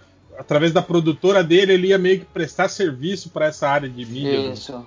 da DC. E aí eu falei que era um tipo de. de, de- de- tipo assim, o cara foi demitido para mandar mais, na verdade. Tipo assim, porque o cargo que ele tinha era meio que aquele cargo, né? Decorativo que a gente falou, né? A gente tinha até a- aquelas declarações que falavam que quando ele tava no set de- do, do Lanterna Verde, ele ficava completamente isolado, igual um João Bobo lá, um Zé Mané, que ninguém nem sabia quem que era. Tipo, quem que é esse cara? O que, que ele tá fazendo aqui, né? Ah, esse é o cara do gibi lá, pô. Ah, foda-se esse cara aí. E aí, ele com, com, com esse outro cargo dele, né, trabalhando diretamente no desenvolvimento de roteiros tal, tipo assim, em teoria ele ia ter mais poder, né, de, de, de- de- no- no- no- nos, nos produtos ali do que, do que o, o, o- cargo figurativo que ele tinha antes, né? E eu, eu não sei se isso é meio o que tá, o que, o que rolou agora de novo, né? Principalmente com o Jim Lee, né? Eu vi as pessoas falando que talvez ele, ele não tivesse perdendo poder, né? Mas sim, talvez. É, é, é, só, só para explicar, tá? O Jim Lee, nesse, nesse passaralho todo que aconteceu, o Jim Lee ele subiu de cargo. Ele não caiu de cargo. O Jim Lee ele virou, ele tava com dois cargos acumulados. Ele tava com o cargo de CCO, ah, fazendo o trampo enquanto não alcança, não encontravam ninguém para botar no lugar do Jones. Ele tava fazendo isso quebrando o galho e ele tava sendo publisher junto com o Didio. Quando o Didio saiu, ele ficou com os dois cargos para ele. Então ficou muito pesado. Aí a Warner chegou e disse pra ele assim, ó, seguinte, tu vai sair do publisher, tu vai ficar e a gente vai te passar a CCO e todo mundo dentro da DC vai responder pra ti a partir desse Meu momento. Deus, que desastre. Então todo Mas o Então- papel dele não é ficar. Não é. Eu tinha lido que ele ia ser uma, um cara que ia ser a ponte entre a DC e as produções DC fora dos quadrinhos, não, era, não é, isso? É, é exatamente Não, esse o isso é um rumor, né? Porque ninguém Não, não. confirmou. Não, é exatamente esse o trabalho do CCO. Ele vai, o que, que ele faz? Ele pega ideias da, da DC e apresenta para o Warner. Que Só teoricamente que- era o que o Jones fazia uma época, que não era? é, o Jones, o Jones fazia isso até ser demitido. Era esse o trampo do Jones, até ser demitido não, até ele virar diretor de não sei o que lá, que ele virou o pica das galáxias do, do, do DCU lá, do, do DCU. Aí ele, enquanto isso, ele fazia tipo assim, ah, faço o roteiro aqui, não, vamos pegar a série do Flash, eu vou trazer esse, esse, esse produtor e vou fazer um bagulho. Ah, esse quadrinista aqui eu vou puxar e vou botar aqui nesse gibi para fazer algo para mim que vai depois botar lá na transmídia. Então era mais ou menos isso que o Jones faz. O Jones Aí eu vi também que ele vai ser um dos responsáveis por fazer um pouco do.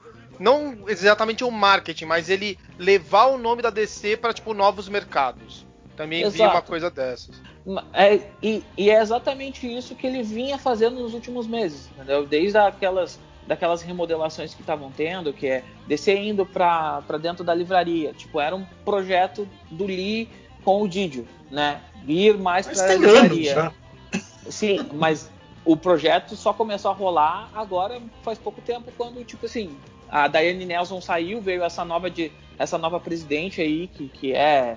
que tá cuidando da, da DC, eu não sei até quando essa presidente vai cuidar, vai cuidar da DC. É a mina mas das graphic novels ou não? Ah, eu não me lembro o nome dela. Eu me lembro que ela parece a Amanda Waller. Sim. Parece. Mas, tu olha pra ela, tu tem medo dela. Tão fodona que ela é. É, e aí essa é, é com essa mulher, né? Com essa, eu vou depois procurar o nome e eu trago. Mas é ela que tava tipo gerenciando toda a DC nesse sentido, toda a entertainment, animação, não sei o que, não sei o que, não sei o que. Tudo passa por ela. E aí foi ela que deu o aval pro Didi pro Lee começarem a tocar pra frente esse, esse projeto aí, conseguir desligar a Vertigo de vez, trazer a- o Black Label, montar, esse, ah, montar contratos melhores pros, au- pros autores poderem começar a querer trabalhar no Black Label também, porque era um problema da Vertigo, que estava amarrando a Vertigo era esse problema de royalties. Então eles tiveram que rever essa questão de royalties para poder trazer mais autores para trabalhar nesses gibis de herói, para levar para as livrarias. Então era um trabalho que a DC vem tentando tanto que a DC conseguiu ter superávit, né? Teve lucro na, na questão de livrarias. É, ela, ela olha para esse mercado com muito carinho porque ela vem tendo muito lucro nesse, nesse mercado. E isso o Didi tinha falado, acho que em 2015. Cara, era, era meio. Era meio 15 que tava, falou isso. Era meio que a gente tava falando no, no, no, no- no grupo esses dias atrás, né, cara? Tipo, que. que é- essa mudança meio que tá parecendo. Tá dando. Eita! Peraí, peraí. Entrou num eco Um erro na Matrix. A voz foi acelerando no eco. né? Ó, E todo mundo. Deu. satanás isso aí. Não, é não, o vai lá. É o capeta. Não, quem tava falando que é meio que uma, uma. Parece um caminho meio que inevitável esse, né, cara? Da, da- da- das, das- dos gibis aí estarem migrando pras, pra, pras livrarias, né? E esse tipo de. de- É. de- e virando uma, uma coisa de publicação de uma de luxuosa, né? Tipo, meio que. E eu acho que também tem a ver com um público novo também, né? Que eu acho que a- o público mais novo que tá surgindo, eles não estão preocupados em ir numa comic shop pra comprar. Eles querem ver Não, o que tá numa livraria e pegar. É, exatamente, nem liga pra mensal. É, e, eu- eu- o, custo mensal é alto também, né? Eu, eu não É. sei como é que é esse movimento lombadeiro lá pros Estados Unidos, né? tipo, eu não sei como Hum. se, se- se lá isso tá, tá, tá É, impactando é, desse jeito, né? Ele é, ele é muito forte ao ponto de hoje ter eh, comic shops, né? Que são voltadas só pra, pra TP, só pra É, encadernado. Porque, porque até algum tempo atrás o encadernado saiu no final do ano meio que como o encalhe, né, cara, lá nos Estados Uhum. Unidos. Era meio que, tipo assim, você comprar uma edição encadernada, aquele, aqueles gigantes, era meio que tipo isso, né? Você tá assumindo que a revista encalhou durante o ano e, e, e aí você tá comprando É. ela em promoção no final do ano, né? Mas agora Mas parece que não, bem né, cara? É. Mudou bem. É, o, o- e a ideia e a, a DC, pra te ver como isso é uma coisa que vem dando muito certo pra DC, tipo, que nem a, o gibi do, da Ravena, que saiu faz pouco tempo, que tem o Gabriel Piccolo desenhando e tem aquela outra moça que ganhou Ah, prêmio Cami literário. Garcia. Cami Acabou de sair Garcia. no Brasil. e- isso. Acabou de sair no É, Brasil. esse, esse gibi aí, ele é um gibi que tipo vendeu tão bem que foi figurou na lista do, do New York Times de best-seller. Então isso é muito importante para um gibi, né? Tu conseguir pegar um gibi com dois potenciais artistas e tu conseguir botar isso na lista do, do New York Times. Isso dá muito mais visibilidade para eles que um top 100 dos, mais, dos 100 mais vendidos do mês dentro da, das comic shops, entendeu? É, é, é essa visão que, que, que a galera, tipo, que é muito fã tipo, de flop, não sei o que, não, não consegue desligar. Tipo assim, lembrar que, querendo ou não, a DC é um negócio. Os caras eles vão olhar pra lucratividade pro bolso deles. Né? Eles Óbvio. não vão olhar pro fã dizer, ai fã, tudo bem, pega isso aqui pra ti e vai lá ser feliz. Eles vão ajudar o fã quando eles acharem que é necessário eles precisar do fã. O Mas. negócio do fã porque o fã dá dinheiro. Se não dá É. dinheiro, eu não quero mais o fã, porra. Exatamente isso. Então é, é uma. É uma é um, eu acho que é um passo gradual que a DC está dando para cada vez mais ela ir pro lado da, das livrarias. Eu, eu li aquela thread do, do Conway, eu achei ela um pouco apocalíptica demais, assim, ah, vai ficar 90% do mercado pra Bastante Marvel. apocalíptico. É, né? Eu acho, eu acho ela do Conway. Quem é esse cara? Jerry o Conway. autor, Jerry Conway. Ah, tá. Tá bom. E, e eu achei ele, eu achei ela um, um tanto quanto apocalíptica, porque, tipo assim, ah, 90% do mercado vai ficar pra Marvel. Cara, não, a, a DC não vai largar as comic shops, até porque ah, as comic shops seguraram muito a barra da DC durante um tempo, mas ela vai mudar. Ela não vai pagar Ela acabou de Diamond. fechar acordo com uma nova distribuidora também. É, ela não vai pagar a grana que ela paga pra Diamond pra Diamond entregar o produto dela ruim. Se ela puder melhorar a forma de entregar o produto dela, ela vai melhorar. Foi uma coisa que, tipo, eu conversei com um pessoal que mora nos Estados Unidos, no Canadá, eles falaram, cara, é, é diferente. Enquanto, tipo, quando a Diamond me entrega gibi, ela me entrega numa caixa, tudo bagunçado, capa rasgada, que demora para mim voltar ao retorno, a, a, a nova distribuidora, ela me entrega com com a caixa toda certinha, ela me entrega plástico bolha entre os gibis, ela me entrega um, um produto com muito mais cuidado e mais rápido. Por que, que eu vou manter na Diamond? Então é. São coisas que, tipo assim, a galera não entende muito é, é, essas mudanças, mas são coisas que eu acho que estão trazendo melhorias pro mercado. Assim, a gente só vai saber a longo prazo mesmo. É, e também tem, a gente tem que parar pra pensar que todo esse movimento, além da parte do lucro, é, a gente tá vivendo uma situação mundial que tá muito tensa, né? A gente tá vivendo uma porcaria de uma pandemia, e isso afeta todo mundo. Não tem como pensar que não iria afetar. É, é um E a DC é a única que tá mexendo o rabo para fazer alguma coisa né, nesse sentido, né? De mudar a distribuição, garantir vai ter ponto de venda, já que a, a boa parte das comic shop ou estão fechadas por causa da pandemia ou já estão começando a falir por causa da pandemia. Sim. Ter a livraria garantida que vai vender online e tudo.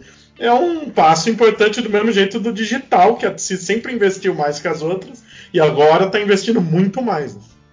E que pode ser um caminho mesmo. Mas enfim, agora falando especificamente sobre, sobre e- essa enxugada monstra aí que a, que a Warner deu e que afetou diretamente a DC, como a gente tava falando, tipo assim, é meio que tendência isso, né, cara, essa, essa, essa, essa redução aí, né? É, é, outra também, como a gente tava falando, é, o cinema meio que depois do, do, né, do- do- da Marvel aí, né, o, o, o cinema meio que virou o produto principal, né, cara, dessas divisões de, de entretenimento aí. E o quadrinho, cara, é só o cocô do cavalo do bandido, né? Não- praticamente não, não tem mais. É pra pegar mais- nome de saga e usar no filme, né? É, exatamente.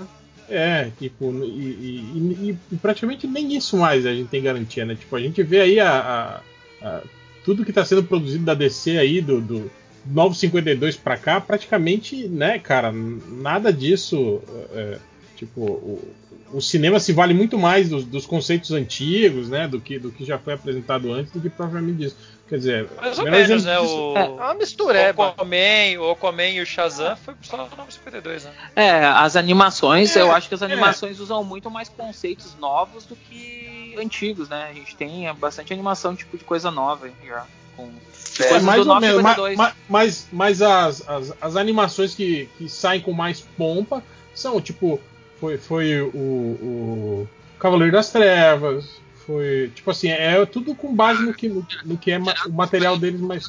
Piada Mortal, o, Não, o foram Foice e poucas. Martelo. Não É que do, muita a do daquele- universo todo que criaram lá, como é que era o nome? É... É universo aquele meio. Nova 52. Isso, isso. É, que o único gibi desse universo que, que é pré-952 que eles usaram foi a morte do Superman, se eu não me engano. O resto. Não tem é... o contrato É, de Judas foi- também? Tem o contrato Também de Judas também. tem. Judas tem? Tem. O Contrato de Judas é o mais novo, né? Que saiu, acho que é um dos últimos que saiu. O último que É. saiu foi Liga da Justiça Dark, que eles encerraram esse universo, inclusive. Isso. Ah, E é ruim.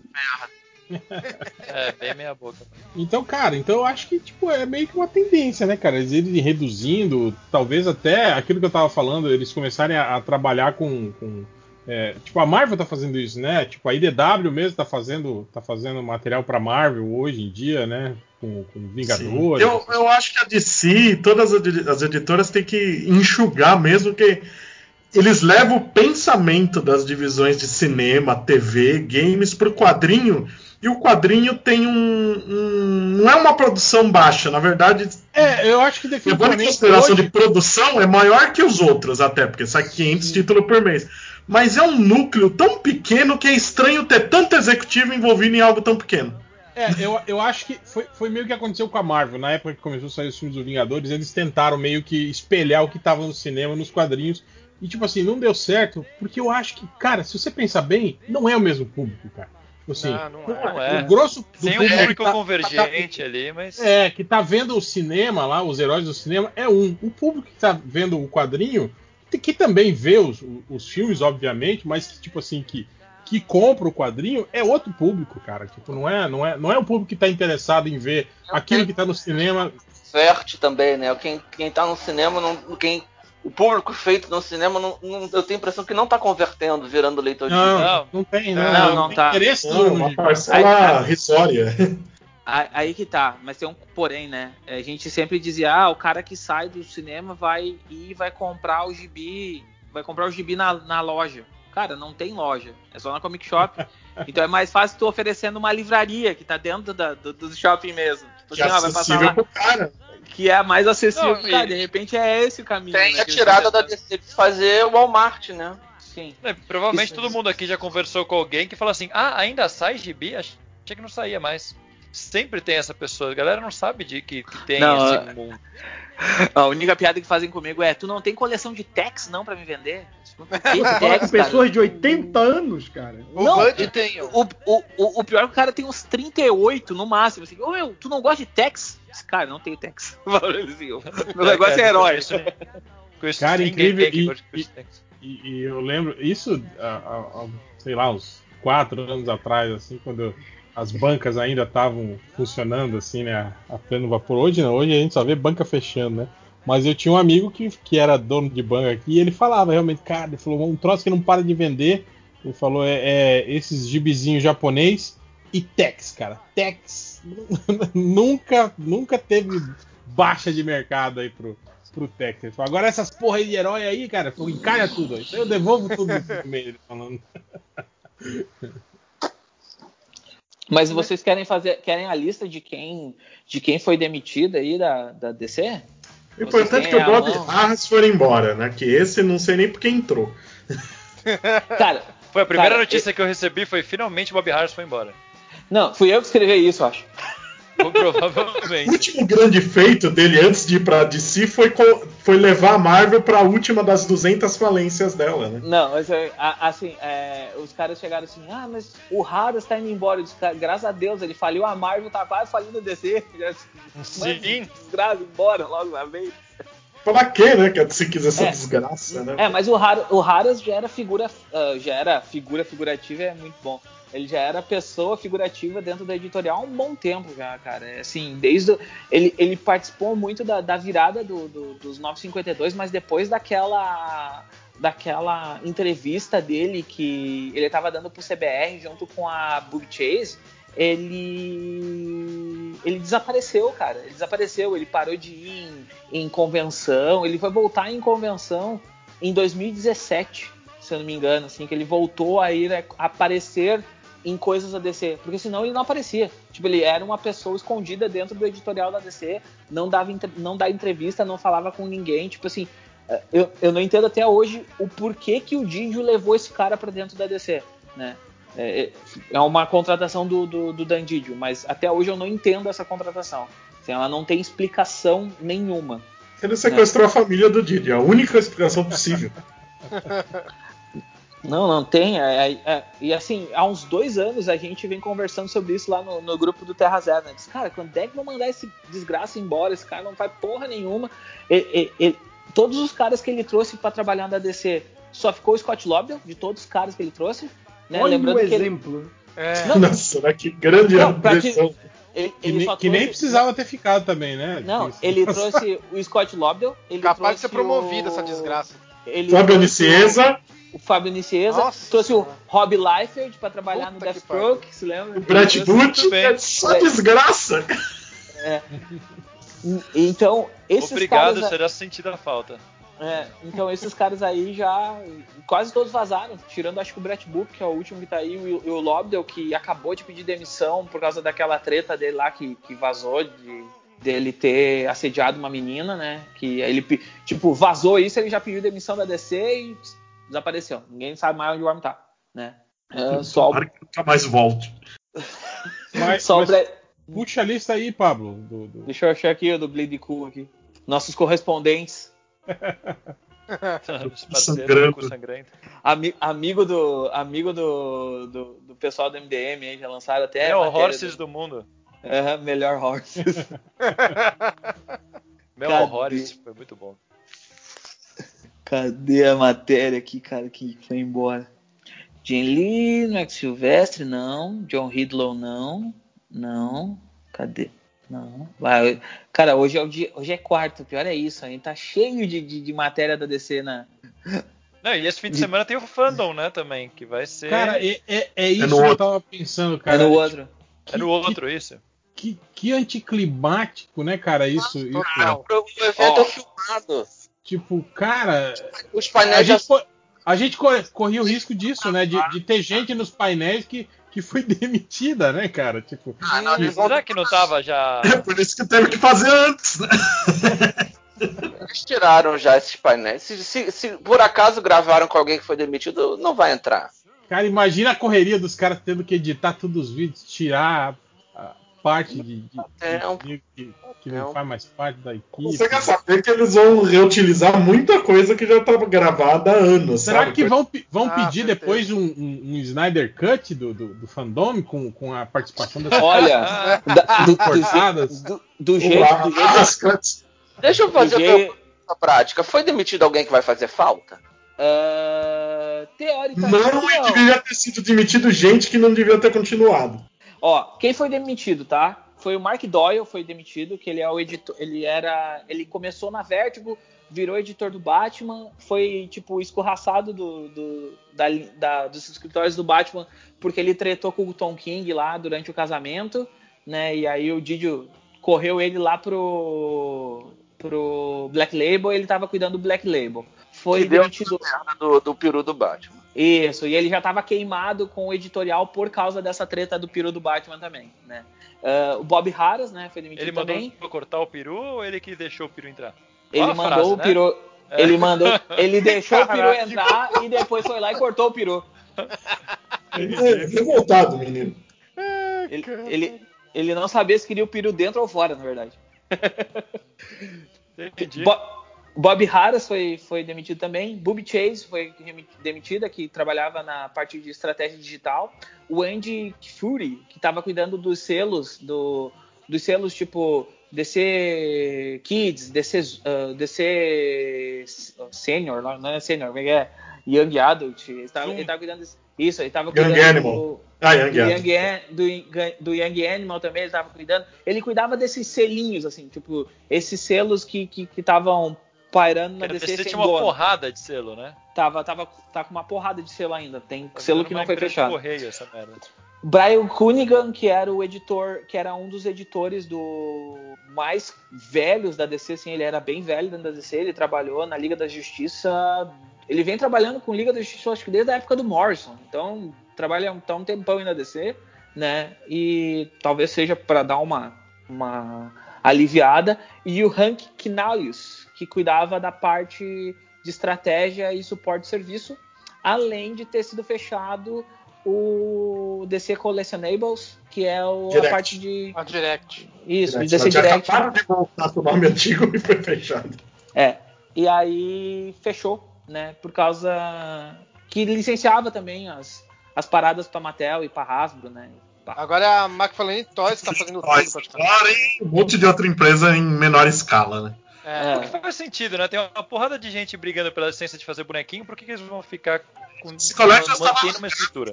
Dinheiro, coisa do Batman. Eles fizeram os bonecos animated de vender, as estátuas do preto e branco, e o resto era só repintura de, de, de boneco velho. É, então não fazia sentido eles manterem isso com tanta empresa foda brigando pra fazer. Cara, e, eu- e pior que eu vejo agora aqui o mercado nacional desses. aquelas coleções de que vende as miniaturas, cara, tá tudo em, em promoção de, de 60%, 70%, assim. Também é uma fortuna, tá em 60% e continua caro. Ô, cara, cara, eu sempre, eu sempre lembro quando eu, eu sempre lembro quando eu vou na, na CCXP e eu saio de lá, tipo, os caras com uns caixão assim, e eu olho, meu, os loucos, os loucos gastaram, tipo, quatro salários nossos pra comprar um boneco aqui dentro, velho. Que, que loucura. É muito mais caro. Foda-se boneco. Não, os caras vão na CCXP pra comprar o dobro de preço, né, cara? É, É, Assim, também. Nos quadrinhos da DC não demitiram nem 10 pessoas. Sim, os quadrinhos não demitiram 10 pessoas. É, é, é aí que tá. É, é- E muito executivo da DC Universe também, né? Foi. Assim, É, tipo, mas aí- um escândalo na internet dizendo que a DC ia acabar, que. Sei o que, por causa de demissão de 10 pessoas. É, aí a galera exagerando. É Cara, assim, quando teve aquele tapa-buraco do Convergência, que foi a mudança da DC, né? Que ela foi de vez pra Hollywood, por causa da mudança saiu muito mais gente do que saiu agora. sim, É, e rolou o mesmo papo, né, cara? Quem que era o. o- o- a- além do Life, tinha um outro cara que era o. Ah, é o cara do Comics Gate lá, o. o Ethan Van Sciver. É, o- o Van Skyver. Eles dois que estavam, né, puxando essa linha aí de que a DC ia acabar em menos de dois anos e não sei o que, blá blá blá blá blá Mas blá. aí era por causa Ah. da lacração. É, não, não, mas aí que tá. Mas tem, tem um porém, tá? O, o, o Rob Liefeld falou que a DC ia acabar quando ele tava com um contrato na Marvel. O contrato dele terminou na Marvel, ele falou, bom, tu vê que a DC é uma grande editora e não sei o que. Claro, tá, tá precisando de dinheiro, né, cara? Tem que arrumar um trampo em algum lugar. Aí já começou a puxar saco da DC. É. Podia limpar a bunda de elefante, né? Mas assim, eu acho que é- eu, eu, eu, eu- foi, o que eu, foi o que eu falei dentro do Twitter, assim, eu acho que a galera tava fazendo, tipo, um, um, um griteiro, assim, demitiram 600 pessoas na DC. Cara, na DC Comics, demitiram 15 pessoas, vamos dizer, que demitiram os staffs que não foram colocados aqui, tá? Que, que não eram pessoas que eram diretores, tá? Executivos. Demitiram mais uns staffs da editora mesmo. Ah, editora assistente. Cara, eu fico triste dos caras perderem a demissão, mas a galera tá fazendo um griteiro assim do tamanho do inferno. É muito engraçado, né? Porque aí eu vi gente, fala- é, principalmente os artistas, né? Que conhecem artistas de lá, falando, ah, mandando todo o meu carinho pra vocês, tal. Legal de fazer isso, mas, tipo, nenhum, nenhum pessoal da, do- desse campo criativo mesmo, os desenhistas, vão ter que perder emprego, ninguém. Sim, mas, Tá mas tudo continuando normal, gente. Não, foi os caras falaram exatamente assim. Começou esse griteiro, aí, tipo, começou os caras a mandar coraçãozinho em cima do símbolo da DC. Tipo, a DC é maior que, que os seus funcionários, as, as pessoas que estão demitindo eles. Era essa a ideia, né? Aí o Tom Taylor vem lá e diz assim: Ô galera, olha só, vocês estão fazendo. Estão fazendo um estardalhaço à toa. Os gibis continuam saindo e a gente tem muita coisa legal para liberar ainda. Então calma, não, não dá para vocês entrar nesse. Ah, mas vai ter entrar, vai ter DC fandom daqui a duas semanas. Pera, a gente não sabe. Os caras de repente já estavam preparados para essa diminuição. Ah, a demissão foi muito correndo. Cara, os caras. O Didi foi demitido em março. Para mim, isso aí vem sendo pensado desde a época que o Didi foi demitido. Vai dizer assim: ó, bom, vamos, vamos diminuir a cadeia de galera aí, vamos ver quem que a gente precisa, quem que a gente não precisa e vamos fazer o que tem que fazer. E o momento para fazer é durante uma pandemia. Porque, querendo ou não, o movimento diminui e é mais fácil tu fazer mudanças bruscas. E outra coisa, a galera tem que analisar que desde a compra pela AT&T, ela vem desmontando, não é a DC, ela vem desmontando a Turner. Porque aqui a gente Uhum. fala muito Turner quando a gente fala do esporte interativo da TNT, lá fora eles nem usam mais o nome Turner tem dois anos. Eles mudaram para Warner Media e a outra divisão com Warner alguma coisa. A, a AT&T A transformação deixou da HBO também, né? Sim, eles sempre deixaram bem claro que eles queriam fortalecer a marca de, de mídia, que no caso era o Warner, e a HBO, que aí o, o máximo que vai ser isso vai ser o HBO Max. É que a galera também exagera, porque. E, e na série de tweets do Jerry Conway fica meio claro que é aquela visão do de uma grande empresa está comprando e a galera vai se livrar de tudo que é pequeno. Não, peraí, eles sabem que o quadrinho dá muito dinheiro. Não o quadrinho em si, mas a propriedade intelectual. A parada É. que dá dinheiro hoje é propriedade intelectual, sim. A Warner vai pegar uma propriedade intelectual de 100 anos e vai jogar no lixo, claro. É, nada a ver. Cara, Superman, medinho, né? Batman e Mulher Maravilha, cara. Porra. Não, o que É, pode cara, acontecer é uma reestruturação tal, mas a galera já começava assim, ah, porque a DC vai ser vendida. Da onde? Qual que seria a lógica de vender a propriedade disso, cara? É, Cara, rolou- E vocês a, a DC já, já reformulou tantas vezes em tantos anos, cara. Ana- Cara, eu Ano- acho possível até parar de ter mensal, mas vender a, a DC é impossível, cara. Eles não Ano passado, acho que ano retrasado, rolou. Teve até youtuber aí fazendo vídeo falando que a, a Marvel tava para comprar, a Disney, né, tava para comprar É. a, a DC, né, a parte de quadrinhos da DC. Como, né? Ia, Como? ia se desfazer disso e não sei o quê.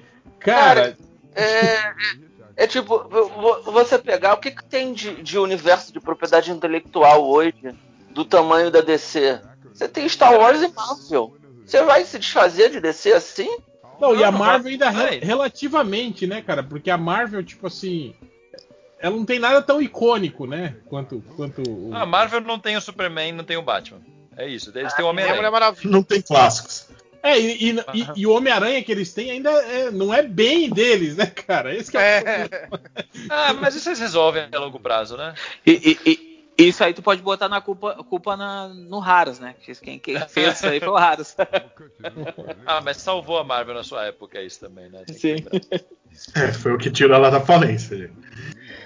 Pois é, então, tipo, na boa, esse assunto tá rendendo muito mais do que merece, cara. Sério.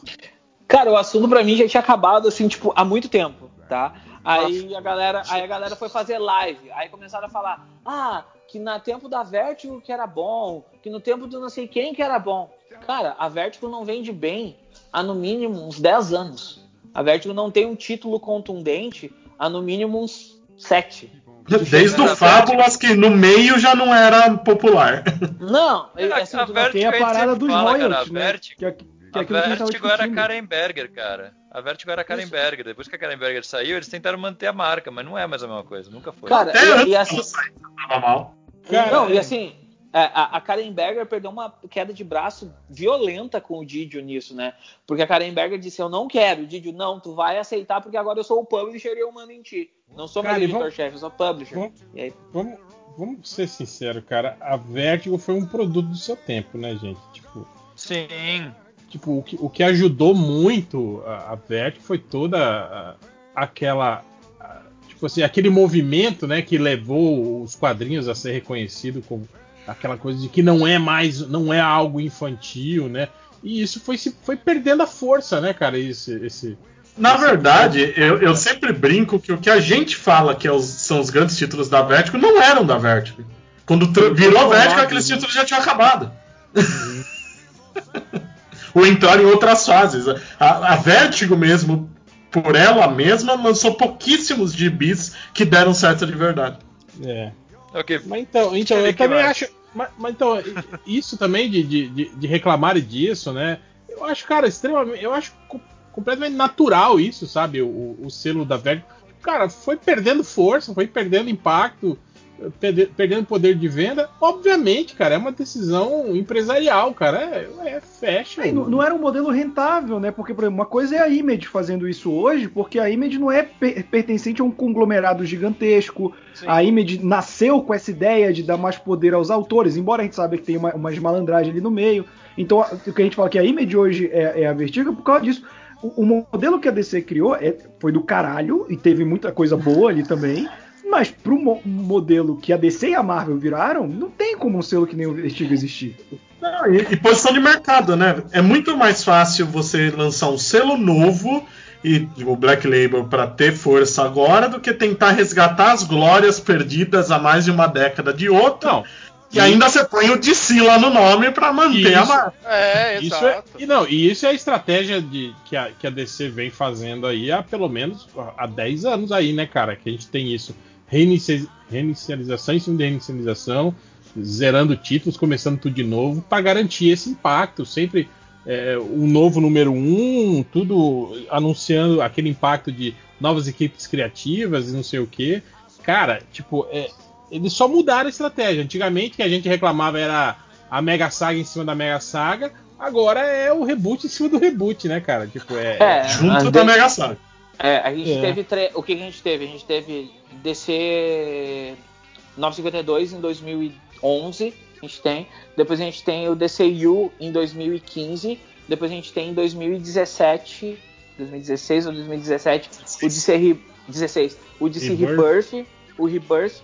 Em 2018 a gente tem a nova era dos super-heróis lá, que, que é aquela safadeza do, do Didio que ele criou lá pra, pra derrubar. E aí a gente ia ter gerações agora. Essa era a quinta onda, no caso. Que foi Pois é. Não, e- bloqueada. e- em períodos de tempo cada vez menores, né, cara? Tipo, a gente tem a, a- esse tipo de reinicialização. Quer dizer, não sei se isso é bom também pro, pro, pro mercado, né, cara? Tipo, você. Eu acho que eles estão nesse, nessa estratégia meio que para tentar. Porque eu acho que deve ter um dado aí de mercado de que toda vez que você faz reinização, você cria um ponto, um novo ponto zero e isso atrai uma parcela X de, de leitores novos, talvez, não sei, né, cara? Tal... Sim, no Brasil sempre fizeram isso. As editoras de tem- a, a Ebal já fazia isso, cara. Cada número 100 eles zeravam para atrair leitor novo. E muitas É, vezes funciona. Eu Estados lembro Unidos- quando teve o- os novos 52 no Brasil, os títulos da DC que sempre venderam menos que os da Marvel bombaram e até os da Marvel começaram a vender mais na época. Não, Renovou o interesse também. no mercado. Lá fora também, lá o fora Novo também. 52 liderou, acho que por uns, uns 4 ou 5 meses, assim, de, Sim. de Eu lançamento. lembro porque a Marvel subiu as vendas também por causa do 952. O, o Rebirth também. O Rebirth também aumentou as vendas por causa disso. O Rebirth fez, fez a mesma movimentação. Se lembrando que o Rebirth é o que a gente esteve mais perto de tipo de manter todo, de manter o mercado mais ou menos organizado, né? Tu tinha 26 É, mas- títulos só, tu só tinha 26 títulos e o restante era tudo minissérie. Era tudo tipo assim, ah, vamos fazer uma minissérie e vamos ver o que dá. Muito bem trabalhado, né? Né? Era, É, era mas, essa mas- ideia. e que, mas que era a ideia do Novo 52 no início também, né, cara? Era, É, mas era... o 52 era 52 títulos, 52 era títulos, muito aí era metade, É, né? 52 Não, não, mas, mas, mas, mas eu tô falando Chato essa que- estratégia do, do- do- dos runs curtinhos, né? Eles falaram que eles Ah, queriam sim. ser, que fosse no máximo seis edições, né? Nada, nada que Ah, cada arco isso. com seis edições, sim. É, exatamente, né? Ah, Mas, mas, cara, o Rebirth não veio com isso, não. O Não. Rebirth já chegou com arco de 4 anos do Tom King, cara. É, é, É, mas é o, o Batman do Scott Snyder também foi isso, né? é, o, o problema era isso, né? Não, que, tipo, o, Bat che- o chegava, Batman do Scott chegava a, a nova reinicialização e o arco da, da reinicialização anterior não tinha terminado ainda, né, cara? Esse que era Não, o, tava o- o o- problema na DC. O, o arco do Scott Snyder no Batman tá durando oito anos já, o maior arco que tem. Não largou o osso. né? o, bicho, o bicho não solta de jeito nenhum.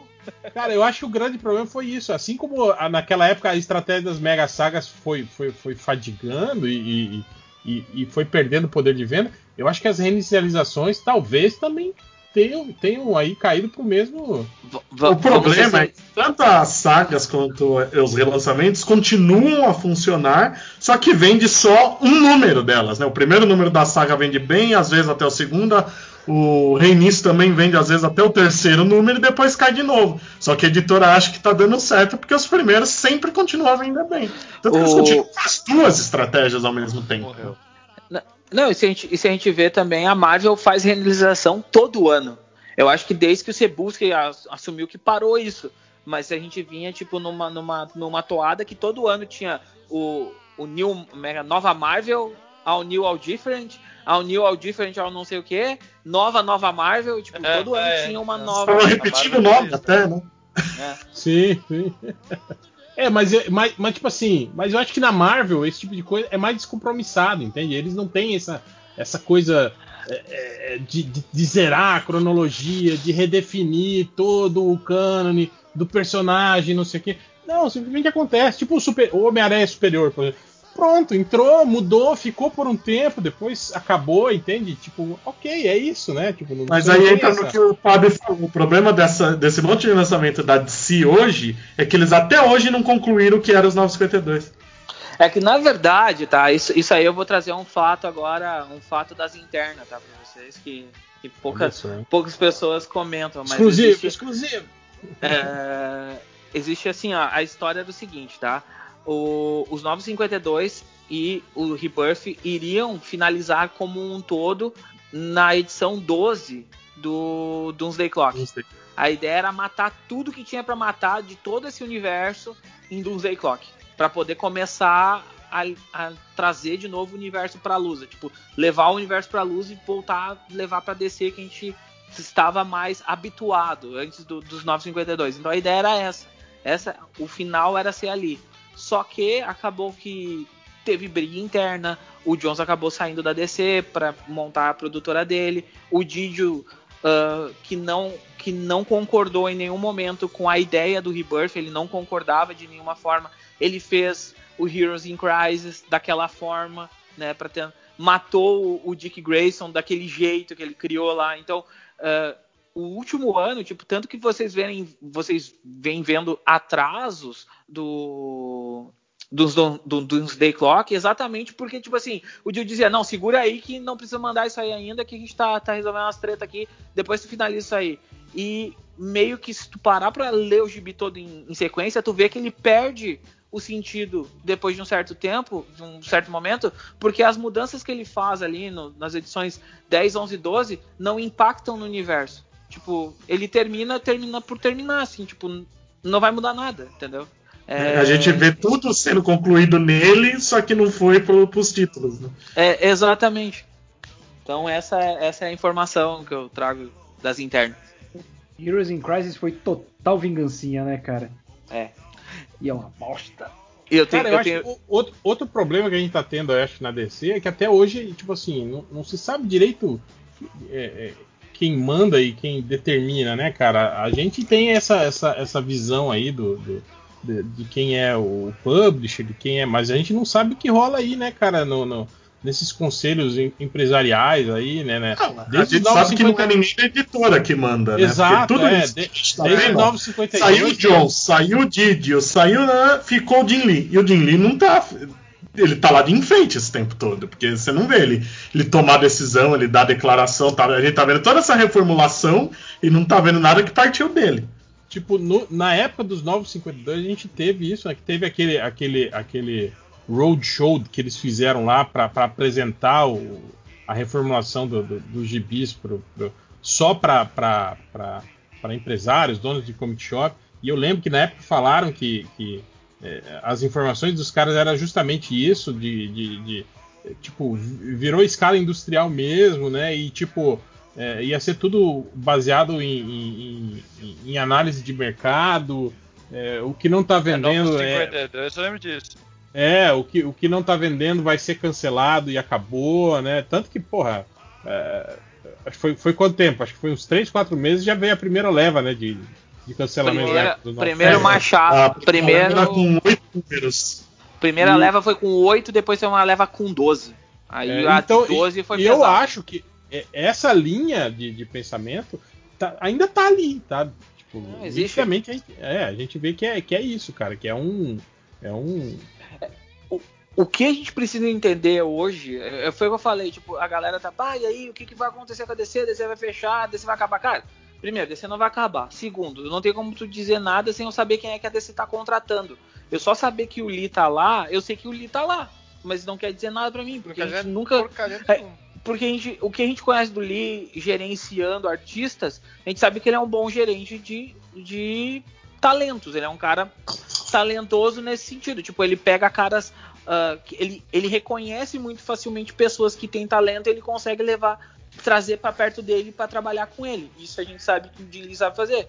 Mas quem é que vai ficar atrás da, da, parte criativa mesmo? Quem é que vai ser o cara que vai chegar lá e dizer assim, oh, meu, quem sabe a gente leva o universo para cá? Quem sabe a gente pega o Wally West e não, não faz uma história que nem Heroes in Crisis. A gente faz uma história dele viajando no tempo, tentando salvar a família, né? Não, mas o Wade já fez isso, tá? Mas a gente faz isso de outra forma, de repente né? Então, Mas eu acho um que o problema, point, né? Eu acho que o problema, Pablo, é que tipo assim, talvez não falte uma pessoa que tenha isso. Eu acho que o problema é isso, é tipo assim, começa a fazer essa saga, aí vem os primeiros relatórios de, de vendas e análise de mercado, e aí vem a canetada, entende? Vem a diretriz falando, ó, oh, isso não tá dando certo, tem que mudar isso, isso aqui, não sei o quê. E aí é nessa hora que a gente vê essas sagas que, que mudam repentinamente de, de, de, de de rumo do nada, né? Ou que são que, que, que a gente vê que era algo que estava sendo planejado e aí é tem que terminar ali é, e por aí vai, né, cara? Tá, eu acho que a DC ultimamente aí teve um monte de saga aí com, com meio com essa cara assim, é, que, gerando essa estranheza na gente, assim, do tipo, cara, tá, ok, isso vai até para onde vai isso, né, cara? Tipo, né? Essa linha toda do, do, do, do metal mesmo foi isso, né, cara? Do tipo, ok, e daí, né, cara? Tipo. É, é, é, na verdade a linha do metal ela, ela serve exatamente para te manter o Scott Snyder, tipo, o Scott Snyder trabalhando, criando bonequinho junto com o Capulo e dizendo assim, cara, olha, ó, faz, tu vende, eu sei que tu vai era, vender, então tipo, faz aí, cara, é, é nóis. Era tipo, a, era tipo a época do, do que, que, o Jeff Leb era, era um grande nome também, ele a DC meio que fazia isso, né? Tipo, davam o, o, o, o Batman e Superman Superman pra Batman, ele. né? É, e É. tipo, não, deixa ali, essa revista aí segue fora da cronologia, É. foda-se, né? E, É, mas e- e- É, esse, gibi, metal é esse, gibi, esse gibi era especial por causa que ele tava pagando as custas do, do, do filho dele, né? Do, do tratamento do filho dele durante o Superman, Batman Superman. Então tem essa história por trás, a DC meio que deixou por causa disso. Mas o. é, não, o Snyder- mas, é, mas é um material que eu acho que, que na época fez sucesso, né, cara? Fez, fez sucesso pra fez caramba. sucesso. Trabalhava gente Mas- pra caramba. Mas é, é tu- mas tanto o metal quanto essas coisas do Web vende pra cacete. Ah, e o Web tinha seus, seus arcos legais ali no meio. Tinha muita porcaria, mas tinha os arcos legais. Não, Sim, tem o, arco, tem o arco que traz o Superman do Reino do Amanhã, que eu acho legal pra Que é caramba. ruim. Eu, acho gosto, legal, eu é. gosto muito Não desse, é- aquele do não- Pacheco. Não era o Superman do Reino da Manhã, velho. só era um cara que usava a mesma roupa que ele. Ah, tá. O... Mas tem, tem coisas legais, assim, tipo. Que nem eu tava falando esses dias, cara, o Snyder tá lá fazendo metal. Tipo, cara, eu tô cagando pra história. Eu tô lá pra ver os bonequinhos que o Capulo vai criar. O Capulo Você que fica sustentando essa merda, então, Pablo. Porra, a gente o aqui reclamando meia hora e fica o Pablo incentivando esse mercado aí. Cara, eu tô- é foda esse cara desses caras aí, desse nex, ficar sustentando esse tipo de coisa, cara. Fazer o Inadmissível. quê? Fazer o quê se eu sou rato de, de, de, de, de cara? Não, e, e, cara, e essas coisas que ele tava comentando, de, de, tipo, a, a parada vai ficando cada vez mais nonsense, nonsense. Tipo a porra do Batman que ri, que é o cérebro do Coringa no Nossa corpo do Batman que ri, que foi feito.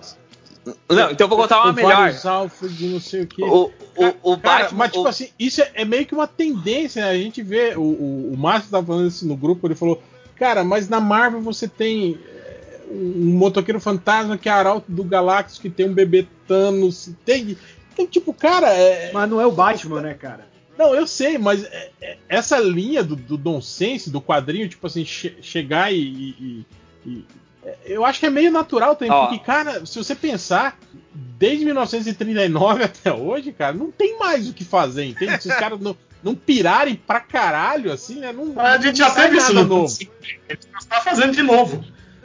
É, é, é, é que, é que, na verdade ali, nem, o- essa, essa coisa de criar algo totalmente fora da casinha parece que vai virar meio que uma regra dos, dos, dos autores, porque é, existe uma parada que eles vêm, os autores vêm falando muito, que é criar a sua marca dentro do- dos universos ou criar coisas originais ao ponto da, das editor, da, da não, das produtoras olharem para aqueles, ó, isso aqui dá um gibi, bah, isso aqui dá um boneco legal, isso aqui dá uma animação, que é essa parada de tentar marcar. Quem fala muito disso é o próprio criador do, do, de- do- desse motoqueiro, motoqueiro cósmico, né? Ele, ele diz exatamente isso. Diz, meu, eu vou criar um bagulho totalmente maluco, mas assim, se der certo, vocês vão usar e vão me pagar os royalties. E aí eu tô feito É, na vida. O, Entendeu? o Lloyd Mas não- sempre fez isso, o Morrison sempre foi isso. foda em fazer isso. O quê? Ele não recebe royalty pelo motoqueiro cósmico. Não, mas ele ganha, ele, ele fica associado. Então, tipo, É. quando vão fazer coisa com ele, tenta envolver ele. O Morrison faz isso pra cacete, cara. Faz o Snyder sempre- tá fazendo isso loucamente. Vocês viram aquela época, né, que ele tava fazendo o Batman azul, azul, ah, azul, ah, lá. Zurenar. Zurenar. Zurenar. Zurenar. É, Zurenar, é, é, que eu acho que uns, uns 10 anos antes o Alan Moore tinha dado uma entrevista falando sobre isso, que ele falou, não, que ele, ele tinha se retirado do mundo do, do super-herói, ele falou, mas se por acaso você é, é, fizer... Aí ele falou isso, ah, talvez trabalhar com os conceitos mais loucos, né, juntar, pegar, resgatar aquelas coisas é, idiotas, né, dos anos 50 e tal. Cara, eu falei, olha que filho da puta, o, o, o Morrison fez exatamente isso. Caralho, Morrison. O Pablo vai ficar bolado contigo. Eu lembro Mas que eu até fiz um post no. Tá copiando o cara certo, cara. Tentando... Olha o Snyder tá copiando quem? É, É, pois é, tem Não, isso, não. né? E, cara? e- Tem- e outra, né? Tem Não, não, lixeiras mas- e lixeiras, né, pra você Ah, revirar. é. Pelo menos, Ô, pelo menos eu- revire uma lixeira boa, né, cara? Eu, eu vou dizer uma coisa: o, o Snyder tá revirando a lixeira do Morrison com a liberdade do Tá. Morrison. O Morrison chegou e disse pra ele assim: não, não, faz aí, faz aí que eu tô junto contigo. O Morrison escreveu um negócio do metal original até. Ele já Sim, deve sim, na primeira. brother. Sim, sim, eles são brothers, sim. Eles são brothers. Na verdade, o Morrison. Na Snyder- verdade, o, o Snyder fez assim, ó. Eu vou te explicar o que o Snyder fez. O Snyder chegou num momento de metal que ele não sabia o que ele ia fazer.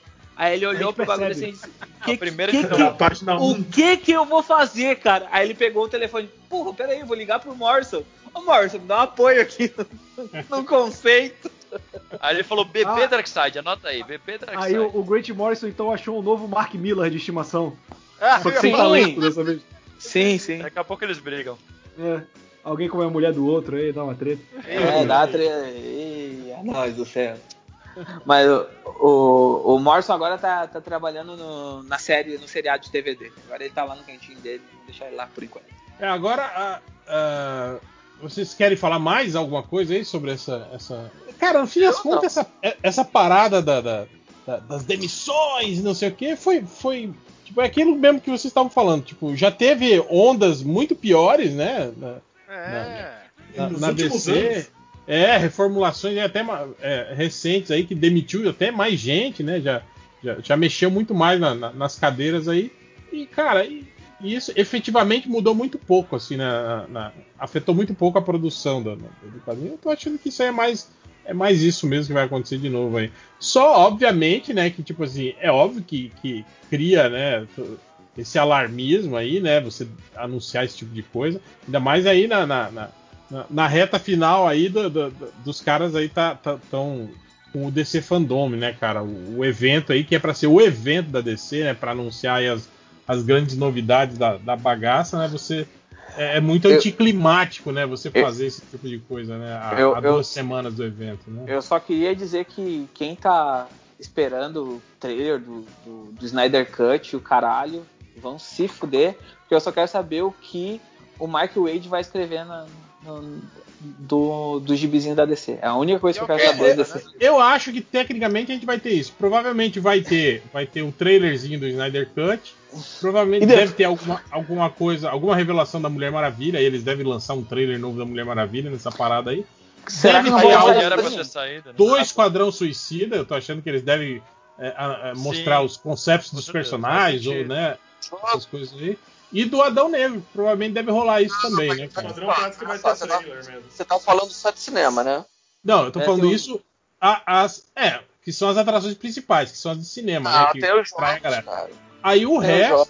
Não, sim, também. Os jogos, né? E aí agora o resto, né, com relação a, a quadrinhos, isso aí, cara, vai ser só isso aí mesmo. Novas equipes criativas, né? Novas, novas sagas vindo por aí e blá blá blá blá blá blá. E eu acho que vai ter muito também esses painelzinhos do tipo, isso que as pessoas estavam achando aí do, do Ah, o Val Kilmer vai ter o Schumacher. Eu tô achando que vai ser só um painelzinho de, de comemoração, como foi aquele, como foi aquele do, do, Do Constantine. É, alguma coisinha assim, Ah, o né? Schumacher Vai ter- morreu, né, cara? Então vai ter alguma É, homenagem, vai ser alguma uma coisa. É. o Schumacher, vai ter o do Snyder Cut, vai ter.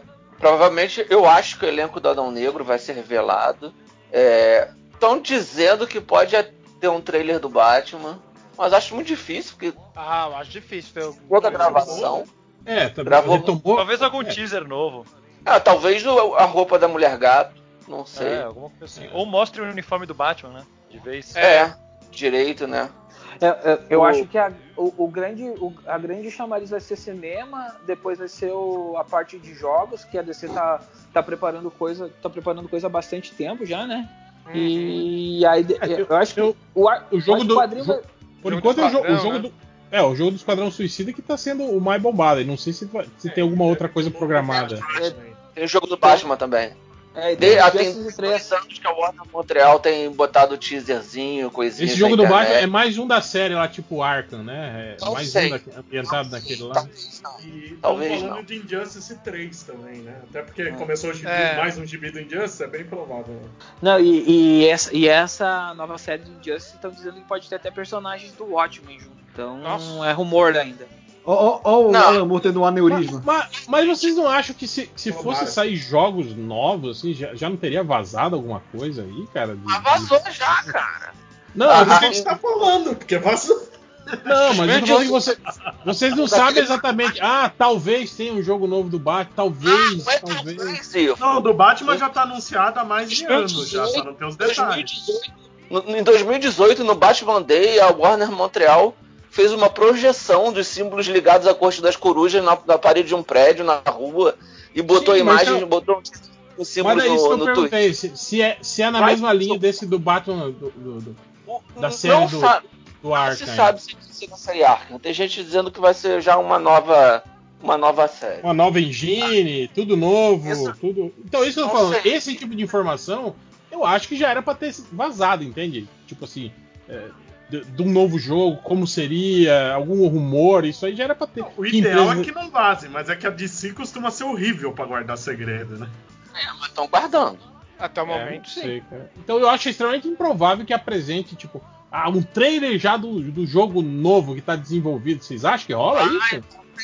Eu acho, o jogo mais- costuma manter tem- mais em segredo que outras mídias. É, tem no mínimo dois anos que esse jogo do Batman, que a Warner Montreal anunciou esse jogo do Batman, cara. Vai ter alguma coisa pra mostrar, não tenha dúvida disso. Eu acho que no máximo um, cinema, um cinemático safado ali eles mostram. Isso, eu duvido. Cara, não sei, a minha aposta é que tem. Eu acho muito Ah, difícil. deve, deve não ter. ter, mas eu acho que não vai mudar a engine, não, cara. Se duvidar, vai ser tipo o Arkham Origins, que é, se passa antes, por isso eles colocaram a Coxa das Corujas, sabe? Eles não vão jogar essa engine fora, até porque ela não tá totalmente desenvolvida e tal. É. Mais um, jogo, mais um jogo chato, repetitivo. O que interessa é que eu vou estar lá no Taekwondo, eu quero que se foda. O- e vai ter um monte de anúncio de animação.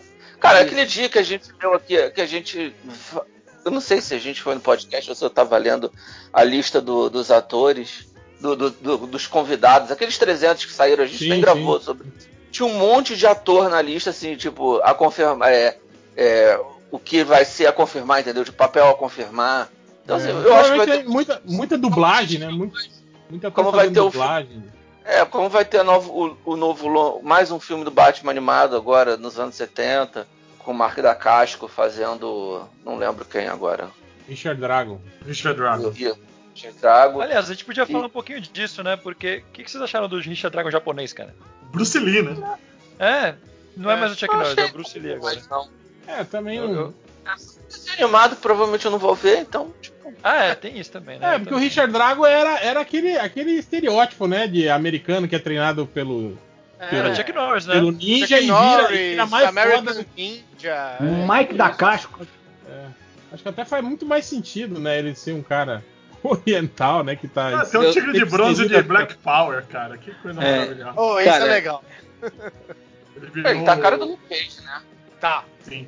Ele virou o personagem do Tekken, o mestre do. Ah, e a- a- ah, isso também é uma boa pra gente especular também, né? Que teve o, o vídeo lá dos, dos atores dando parabéns pro James Gunn, todos eles meio que dando dicas dos seus personagens, né? E o Idris Elba parece que vai ser o Tigre de Bronze mesmo, né, cara? Assim espera. Foda. Porque tava tinha um rumor gente- que ele ia ser o vigilante, né? Eu prefiro Ah, eu- que seja o tigre é, de eu bronze. É, eu cheguei a ver até gente apostando que ele ia ser, tipo assim, o pistoleiro, né? Tipo, ia ser só um. Ele ia uma ser o pistoleiro. Não, Mas é... é- logo que contrataram, acharam isso e já desmentiram.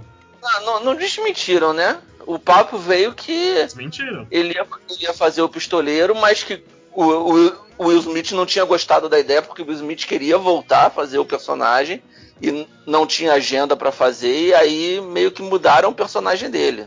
Esse é o boato, né? Nunca ninguém, ele nunca foi oficializado como pistoleiro e nunca, nunca, nunca ninguém disse o personagem dele, né? Esse é o grande problema de notícia de cinema hoje em dia, né? Só tem os boatos, a confirmação não vem. Não, é. que o pistoleiro era um boato, que o Will Smith ficou chateado porque quer, quer fazer o pistoleiro de novo. É um, é um, é um boato também. Que até agora nenhuma notícia concreta sobre quem ele vai ser foi dada. Não tem Eu nem, sei notícia. qual- eu nem sei a que ponto tá as filmagens do, do, do, do- do filme. É, for- não foi suspenso o finalzinho dela ali por causa do. Pois não, é, tá isso. pronto. O. James Gunn falou que eles estão editando. Ah, então, então o qual é que foi suspenso? Foi suspenso o Batman, então, e o, o Shazam. Foi esses dois que foram suspensos. É, o Shazam nem começou, né? O Shazam É, o, Adão, o Adão Negro, né? Que ele tá Adão falando. Adão O Negro. Adão Negro eles começaram a fazer alguma coisinha porque o Dwayne Johnson até mostrou uma foto essa semana.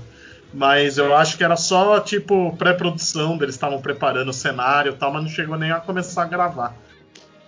É. É, eu acho que o elenco do Adão Negro vai ser revelado no fandom. É, e talvez o do Esquadrão Suicida também, aquele teaserzinho com, mostrando o visual dos personagens, alguma O coisa James assim. Gunn deu a entender que deve sair um trailer. Ai, É, é uma é. boa. Assim, tipo, eu, eu tava empolgado com o DC Fandom, aí eu fui ler sobre o formato, eu já fiquei com preguiça da parada. Eu vou que as ficar paradas- comprando- tudo, né? tudo pré-gravado, né? Tudo. nada. Nenhum um painel ao vivo. você entra no, no evento. É tipo um parque de diversões interativo, né? Tem a área do cinema, a área do. não o quê. um- a porra de uma live, assim, tipo, em sequência as paradas e acabar, não. Palestrão que tá tudo bom. Ah, eu, eu não, eu prefiro assim, cara, dividido por. Que é como Não. é o evento mesmo, né? Com painéis Não, mas vai separados. ser 3D, com, com áreas, Ah, com- eu- com personagem. Eu não vou me Não. dar o trabalho, não. Vou ficar de olho Ah, nas eu- notícias, assim, tipo, no, no Ah, depois que eu vi hoje que quem organizou, criou esse visual todo foi o Jim Lee, eu já, achei, já sei que não vai ser legal. Todo mundo Mas- de gola alta. Mas que, que hater é esse com o Jin Lee, hein, cara? Puta merda. O nome disso é Ele é Ruim, bicho. Porra. É bom senso que chama. Caralho. É. Vocês têm hate com esse cara que é ruim. Não, então. Ele que tem hate Pablo. com a gente pra fazer merda. Não tem defesa, cara. Oi? Não tem defesa. E Claro que tem, cara. É um- Eu, eu acho um puta artista. Eu sempre falo Ah, não, peraí. Ah, Eu não, acho. é, Eu acho. Padre Bom. Sabe quando ele desenhou bem antes dele ser famoso? Cara, é, o traço dele funcionava ali no, no Justiceiro. Então, antes de ser famoso. Foi no Justiceiro É. que ele começou a estourar. No Justiceiro, na Tropa Alpha que ele fez, acho que até antes do Justiceiro era legal. Uma Tropa Alpha é porque o estilo dele é completamente diferente, né? E desenhando pra entrar no mercado. Sim, é, e aí, aí era bom. É, enfim, eu não, não curto, não. Ele é um cara que. Parece que ele desenha com um model sheet, assim, né? É tipo. É tipo a Filmation, é tipo o desenho do He-Man, assim, que todo mundo é. Tem o, me- o mesmo corpo, se move do mesmo jeito, né? Não, é o Só mesmo um molde, né, magneto cara? de 80 anos, forte que nem o Batman. Que é o mesmo corpo do Gordon, que é o mesmo corpo do Batman, que é o mesmo corpo do Superman. Do padre, né, também. Do padre, meu Deus, o padre bombado, pelo amor de Deus. O Gordon aposentado era o melhor, cara. O Gordon aposentado com músculo maior que a cabeça. Notícia, E o crocodilo que virou um demonita usando a roupa do lagarto, nunca esqueçamos. Que, que notícia que mais a gente tem de interessante? Pô, você tinha feito aí um, um, um- briefing aí pra gente, lembra? A gente pode falar do lance dos três Coringas, né? Eu tava fazendo Nossa, isso, isso é outra coisa também, né, cara? Que demo- demorou pra sair. Não, demorou e mudou, né, cara? Porque agora, tipo assim, já definiram que um dos Coringas não sorri, né? E as imagens anteriores eram sempre os três Coringa- Coringas sorridentes. né? Não, esse é o Coringa que não sorri, olha só, uma ideia diferente. É, Ah, e e os a- até onde que eu o- vi, ele, ele, esse daí, pelo menos, ele tá na pose, né, de, da primeira aparição do Coringa, em 1940, e que naquela época ele, ele não era tão sorridente assim. Ele era um cara que era, ele era mais sério, ele era mais ladrão de joias e tudo mais, então eles acho que eles querem passar esse, mais ou menos essa ideia pra isso. Aí. Não, a ideia ali é é, muito que ele, estranho, né? ele é o fodão, ele é o gênio do crime, ele é frio e calculista, então ele, ele não sorri. O Coringa que não sorri. Ele é o Peak Blinder. Ele é o Hit, É um ele é o Hit. Ledger. Ele é o Hit Ledger. Coringa que não sorri, né? Que ideia de jirico, cara. Mas enfim, Cara, o- vamos ver o que que vai virar disso aí, né? O, o que mais me impressiona é isso, cara. É a imbecilização do Batman, né? Que não percebeu que tinha um andar a mais na, na Torre Wayne, né? Que não É. percebeu que, que ele lutou a vida inteira contra três Coringas diferentes, né? E, Pô, o Gordon Ah, isso até faz sentido. O de Morrison explora bem isso de que o Coringa sempre mudava de personalidade, né? Ah, não, não Isso faz eu acho sentido legal. nenhum. Eu, eu não quero que tenha três Coringas, mas a parte dele não perceber faz sentido por causa disso, que o Coringa mudou de faz. personalidade 200 vezes já, né? É, e eles Vai. soltaram outras capas também, então dá a entender que tem mais Coringa do que só três. Tem, tem o 70 Coringa, o Batman que ri, tem um milhão de Coringa aí. Isso, Ah, não, eu tô falando do arco, né? essa porra da, O ótimo é é que demorou tanto pra sair que vai sair junto de outra O- saga do Coringa que tá os- na mensal, né? Os três Coringas é, é, é, é- é cronologia normal, né? Não, não tá em nenhum Teoricamente sim, mas tá no Black Label. Essa é outra cagada. Ele é na cronologia normal, mas sai pelo Black Label. Caralho. Olha, eu, esse, esse título aí é o título que eu não sei como eles vão encaixar e o que, que eles vão fazer, cara. Porque isso aí era pra ter saído, tipo, junto com o do Rebirth, né? e não saiu. É, Antes, eu- era pra ter saído no Rebirth. Esse negócio dos três É, Coringas é o último arco dos 952. É, é o, É. o Batman na, na cadeira Mobius. Não, tanto que quando, quando a gente tava fazendo pesquisa do, do Coringa, cara, é uma história que me preocupava. Que o 952 termina meio que, tipo, deixando gancho pra cacete pro Três Coringas e cagaram pra isso porque atrasou demais, sabe? Tretas de Hong Kong. Ah, que saco Podia isso. esquecer, né, essa porra. O- Falando em Black que- Label, que nem, tem- é, é que nem o título que vai sair do Don Hiddlow, do John Hiddlow agora, né? Do, do Cara, mas- do cara mas- ali. Cara, o que eu acho meio foda é isso, cara. Tipo, é, é a DC, tipo assim, ela, ela inova, aí apresenta coisas novas, investe, né? Tipo no, no, no, no Talon lá, lembra? Tipo, ah, forçaram Uhum. esse cara como um novo personagem, deram um título pra ele, e não sei o que, blá, blá, blá, e aí morreu na praia. Sabe? né? Tipo, Não, o personagem, cara, o, é o- o- o personagem literalmente morreu. Ele morreu mesmo. Sim, Acabou. sim, pois é, mas, mas é isso que eu falo, cara. Tipo, cara, como é que eles querem, tipo, eh, criar uma nova. eh, que, que era meio isso, né, cara? Você criar novos personagens, fortalecer um novo público, ter no- novas opções aí, né? E aí, Aí no primeiro cara, probleminha, o baixa de venda cancela, né? Tem que ter um Pois pouco é. de consistência. É, né? manda Não pra dá pica, é. tão Hum, rápido. Hum, Mas, mas foi uma coisa que, que me chateou muito na, na mudança do Superman, entendeu? Tipo, cara, eles foram lá, criaram um personagem que, que tipo, funciona, que é o John. Aí o o John tava, tava, tipo, vendendo bem e ele foi lá e meteu um gibi que é chamado Super Sons, com os dois filhos, os filhos do Superman com o filho do Batman, que tava indo muito bem. Aí, tipo assim, chegou bem e disse, ó, isso aqui não vai servir pra mim, bota fora, isso aqui também não me serve e acaba. O bem. John eu vou jogar lá pro, pro, pro, pro, pro, pro futuro e ele vai virar um legionário. É isso aí, é nóis. Pois é, Cara, é, mas, eu, velho, não, o Super da- dava, dava uma puta animação, né, infantil. Dava. Dá, muito muito, bom conceito muito bom que foi jogado fora, cara. É muito triste. É, mas eu, não- eu, eu, eu, eu, eu, eu queria, eu gostava muito do, do dele, né? Do, do Superman fazendo o papel de pai ali. Eu acho que tá fazendo falta. Ele é muito mais interessante nesse papel. Mas eu gosto do, do moleque ter ido pra Legião. Assim, tipo, não desgosto, não. Ele podia ir pra Legião, só não precisava ter envelhecido. É, mas aí seria uma criança no meio da Legião, sacou? Tipo, eu, eu, eu, É Eu- o melhor que nem inventavam esse namoro dele com a Saturne agora. eu aceitei bem. Eu aceitei bem. Tipo, eu, eu fiquei contrariado quando saiu a notícia, mas lendo, eu aceitei, ficou bom e pra mim tá de boa. Ah, Não Eu me só acho que é uma ideia que já utilizaram naquela fase que ele tinha o, o, o Christopher, que foi a mesma coisa, era um molequinho, só que não era filho dele de sangue, Era né? Era do do Zod. Mas, mas chega a mesma coisa, aí desapareceu, aí depois ele volta adulto com alcunha de Asa Noturna, sabe? Tipo, ah, O próprio, o próprio Conner chegou aí pra Legião dos Super-Heróis, todo mundo vai pra Supergirl, mesmo assim. Supergirl, Cada legião são tem um mesma super história. diferente. A DC não consegue bancar essa ideia. Tirando o, o, o Damian, porque eu sei lá, eu gosto do Damian, mas eu não entendo muito porque que ele deu certo especificamente, mas ela não consegue Ah, porque é bancar. um moleque sequelado, violentinho e tal, né? É, É, Eles não pode que deu certo, né? É, é o público, né, cara? É a, é a geração Deadpool aí, né, cara? Que se amarra nesse tipo de personagem. Não, mas e- ele, o, o Damian tem um negócio interessante dele tentar se controlar pra agradar o pai.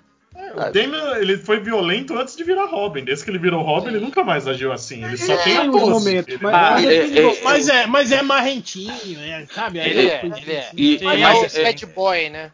É, ele, é, é- ele, ele é o bad boy, ele é o bad boy, mas ele é, ele é tipo, ele é o bad boy até o momento que ele encontra o irmão mais velho, e aí tipo, o coração fica mole, ele não consegue falar direito. e, É, eu acho, eu acho legal isso, a forma que ele. E tem É uma coisa do tratado com humor, né? Os Eu vou outros- explicar o porquê que a gente, porquê deu certo o Damian e o John e depois deu certo como Super Sons. Toda, no, no caso dos dois sozinhos e no caso dos dois juntos tem um, um nome só que fez tudo isso. Foi o Peter Tomasi. É. É. É, sim. Mas tem um lance do, do, do Damian. é, também tem um lado de humor que, que ele é sempre tratado como um idiota pelos outros, sabe? É. A, a própria, a própria capa da Legião no- na, na- na edição que ele vai, que, o, que, que, ele, que ele é levado pro futuro, todo mundo com cara de bolado, porra, todo mundo trata o Damian como um moleque chato. Dentro do gibi. é o Tomasi, né? O Tomasi que fez isso. E, e- Sim, e- isso nossa, tipo, ele é um personagem interessante. Eu, pelo menos, prefiro ele do que a porra do chato do Tim. Mas. Aí, Olha aí que- você me obriga a sair do podcast agora mesmo. é Tá acabado. nóis, né? ei, Eu sabia que eu ia provocar vocês. Eu tinha um bosta, cara. Foi. Mas o, mas o Tim Drake até nem, nem, nem é Robin mais, né, cara? Tipo, Ele é Na verdade, sabe, voltou. né? Não é já Robin faz voltou. uns 5 meses, gente. Já voltou, já voltou, já voltou, já voltou. Já voltou no último preview que saiu, ele tá de Robin de novo. É, Ele já voltou? Já voltou. mas aquele preview tem jeito de mostrar o passado. Tem oráculo, Tim Drake. La- volta. tipo largou, assim, mas- largou, mas ele- largou a alcunha de Drake. Só. mas ele foi Robin. Tipo assim, ele, ele chegou a ser Foi, Robin. Ah, No Renascimento, ele- eles, re- eles recuperam toda a cronologia antiga dele. E ele, na- quando começa a Justiça Jovem do Bendis, ele, ele volta a ser Robin até virar Drake. Ah, e podia ser Red Robin, não tava ruim Red Robin, cara. Tipo, só fazer um Ah, uniforme. Sim, bem melhor do que essa bosta de Drake que fizeram agora. Bah, que uniformezinho bem feio, né, cara? Ah, Cara, o uniforme é feio, o codinome dele é o sobrenome dele, é tudo errado. Marreco. Codi- É o Marreco. Marreco. Marreco. Marreco é muito bom. Imagina né? tu chegar e dizer assim, eu sou o português, Marreco. Eu sou o Tonho, Tonho Marreco. É o, é o Moro, né? Marreco Podia ser, Podia ser essa roupa que ele tá usando agora, só que vermelha e uma capinha. Pronto, tava, tava sussa. E é uma merda que teve. Ah, não, mas numa boa, o Canto aí no, no grupo pra gente, cara, esse uniforme marrom ele de fundo, que aí o, o cara não desenha com muito detalhe, parece que ele tá de cerola no fundo do quadrinho. Mas é, Verdade. é isso que eu tô falando também. Cara, uma coisa que eles precisam. que a DC precisa rever urgente é tirar o Jim Lee da- da- dos concepts, cara, dos, dos- dos novos Sim. uniformes, acho paradas. que ele não né? anda fazendo há muito tempo. Não cara. é ele que tá fazendo, hein? Faz tempo que não é ele que tá fazendo. É, Cara, não, mas- mas fez, deve a, última vez que ele fez foi nos 952. Mas tá todo e mundo. talvez ele tenha ajudado com aqueles personagens do que vieram do metal lá. Cara, mas tá todo mundo seguindo a linha, de- o- o- a cartilha dele desde aquela época, então, cara. Porque, cara, é a mesma coisa, cara. Então, esse é o problema de ter um cara desse no comando. O pessoal quer Olha, puxar saco que- e segue o estilo quem- dele. Quem, Não, quem mas às tava vezes, é uma, às vezes é uma determinação, entende? Às vezes tem um.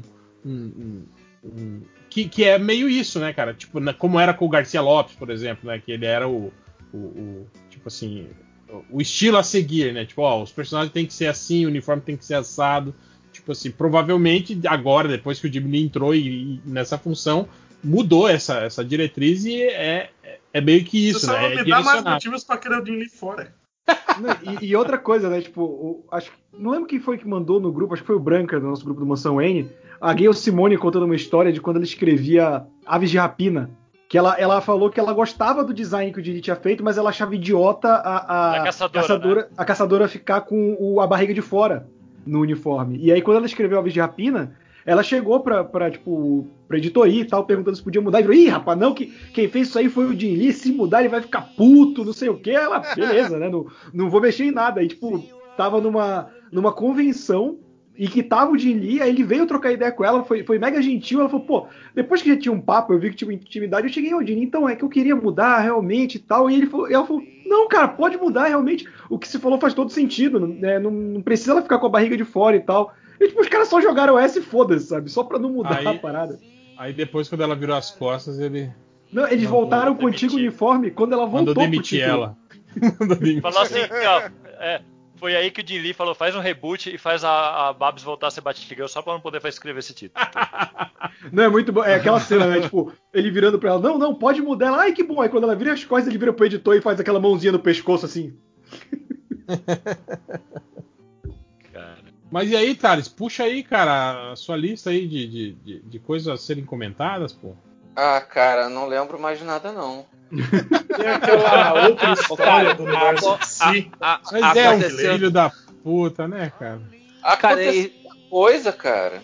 bah, aconteceu muita coisa nas últimas duas semanas, tá doido, velho. Eu tô puxando aqui, vamos ver se eu acho alguma, o alguma Ryan- coisa pra falar. Tem o curtinho que o Ryan Reynolds fez do, do Lanterna Verde, né? O Reynolds Cut. Ah, com o. Com o terminando com o, o Tom Cruise no, no papel do, É. Lanterna. o- sei lá, tô vendo aqui, procurando aqui. Isso é muita coisa, cara. Tem o logo da Warner Max, tem Esquadrão versus Liga, a gente já passou por ele, né? O jogo. Tem o Terry Crews no fandom. Ah, é que Ah, ninguém sabe verdade. exatamente, né? É o pra que, mim que ele tá fazendo lá. até Ele- agora. Às vezes também pode ser o dublador de alguma animação, né, cara? É, pode ser. Pode, eles podem fazer uma animação do Seria Ryan. da, da- do desodorante lá dele pra descer. Vai fazer o filme do aço. É, eu acho que tem, tem muito problema também, cara. Tipo assim, de- deles anunciarem um monte de gente, assim, né? Que a, a- a gente fica imaginando que esses caras vão fazer filme, vão fazer não sei o quê, e na verdade é só um- uma participaçãozinha, assim, né? Tipo, às vezes o cara vai apresentar o. Uma, um- vai ser o apresentador de, uma, de um painel, por exemplo, né? Ele vai lá o pessoal pra não se informa, né, e fazer as balançar, né? E o pessoal não se informa direito, né? O Giancarlo Esposito, por exemplo, saiu, aí todo mundo, quem ele pode interpretar? Tá, Ele já tá na série animada da Arlequina. Não é quem ele vai fazer, ele já faz há quase dois anos, já, o pessoal não se informa. Tá, é, quem ele Ah, faz? o, o novo rumor é que o Exposito vai ser o novo Professor X da Marvel, viu? Foi ia ser maneiro. Porra, esse eu ia gostar, cara. Esse aí Pois que é, é o. No, na, na, no, no- no- no- ele, no- ele faz ele faz quem na Arlequina? Me deu branco agora. Ah, mas ninguém lembra, né, o que ele Não faz. O cara que informa, falou porque isso. Cara, eu não tô escrevendo a notícia pra Trabalha pesquisar. com isso, arrombado. Tá aí cagando barriga. Ah, porque as pessoas não pesquisam. É, essa foi foda. Quando a gente entra nos sites, ele tá como personagem a confirmar, mas deve ser pra falar da Arlequina na terceira temporada, talvez, né? É, acho que já está Vocês viram, confirmado. vocês viram que ah, saiu um, um estudo das séries mais pirateadas durante a pandemia. né? E a série da Lex foi Luthor. uma delas. Ele faz, ele faz o Lex Luthor. É, isso mesmo, ele é o Luthor.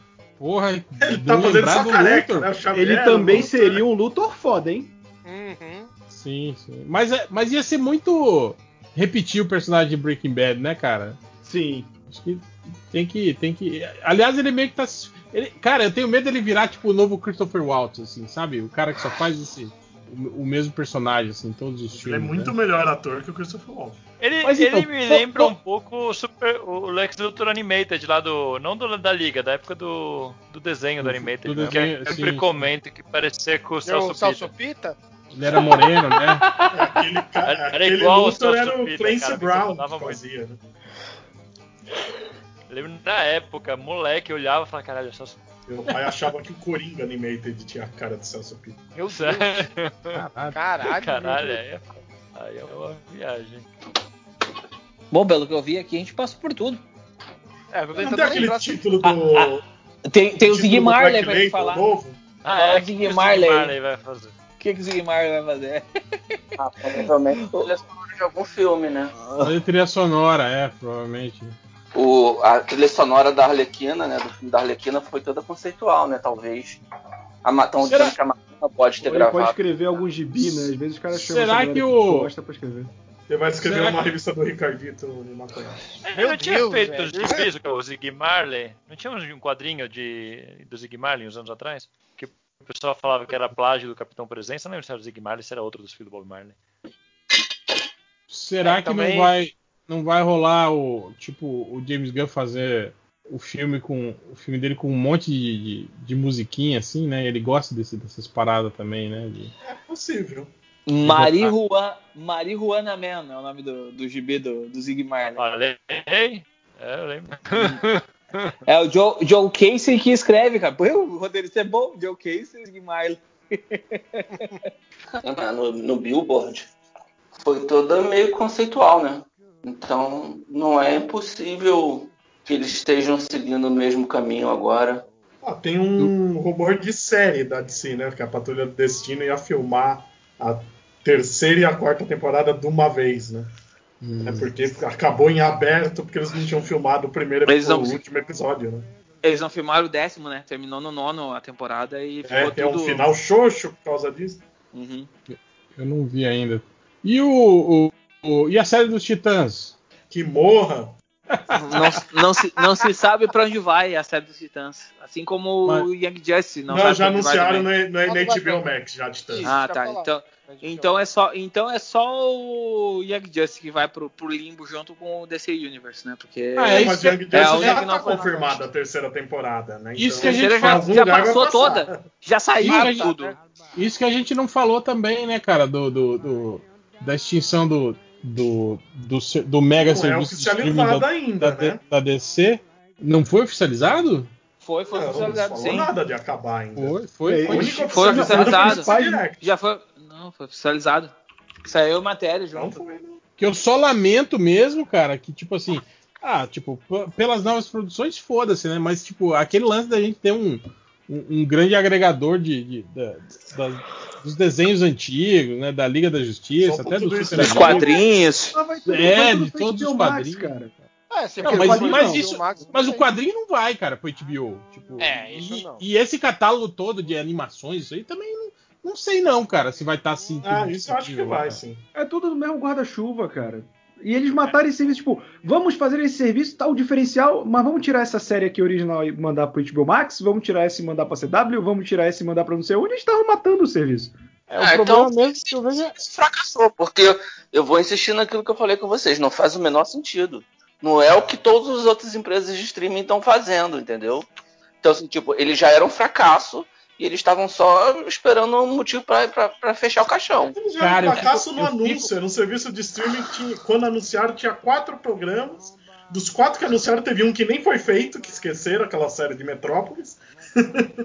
era, um, era um serviço sem produto. Era muito imbecil aquilo. Cara, agora eu fico pensando se eles já tinham a quantidade de grana que foi gastada, entende? Pra, É, é. a plataforma, Ó, ó. essa parada toda. Pra, pra mim, o que aconteceu foi assim, ó. Os caras começaram esse projeto antes de, de baterem o martelo da venda da AT&T. Aí eles foram jogando, foram tocando e disse, ah, putz, agora vai ter que botar pra frente, vai ter que botar, virar. Quando virou, eles disseram, ó, AT&T, tá aqui pronto. Não, não, a gente não vai usar isso aí, pode deixar isso de lado. Foi exatamente isso que eles fizeram. Pode ser isso. Deixa aí, deixa aí. Nunca mais vou mexer nessa merda aí. Eu já tenho meu projeto aqui. Deixa aí parado. Vou pagar os caras ali parado, depois eu mando eles tudo embora numa, num passaralho só com 600 emissões. É, o, o triste mesmo é isso, né, cara? É a gente não ter a, a compilação dos quadrinhos, todos, tipo, a grande biblioteca, né, de, de HQs da DC ali, toda. Que não era do jeito que eles falaram também, né? Que eles disponibilizaram bem menos do que foi prometido.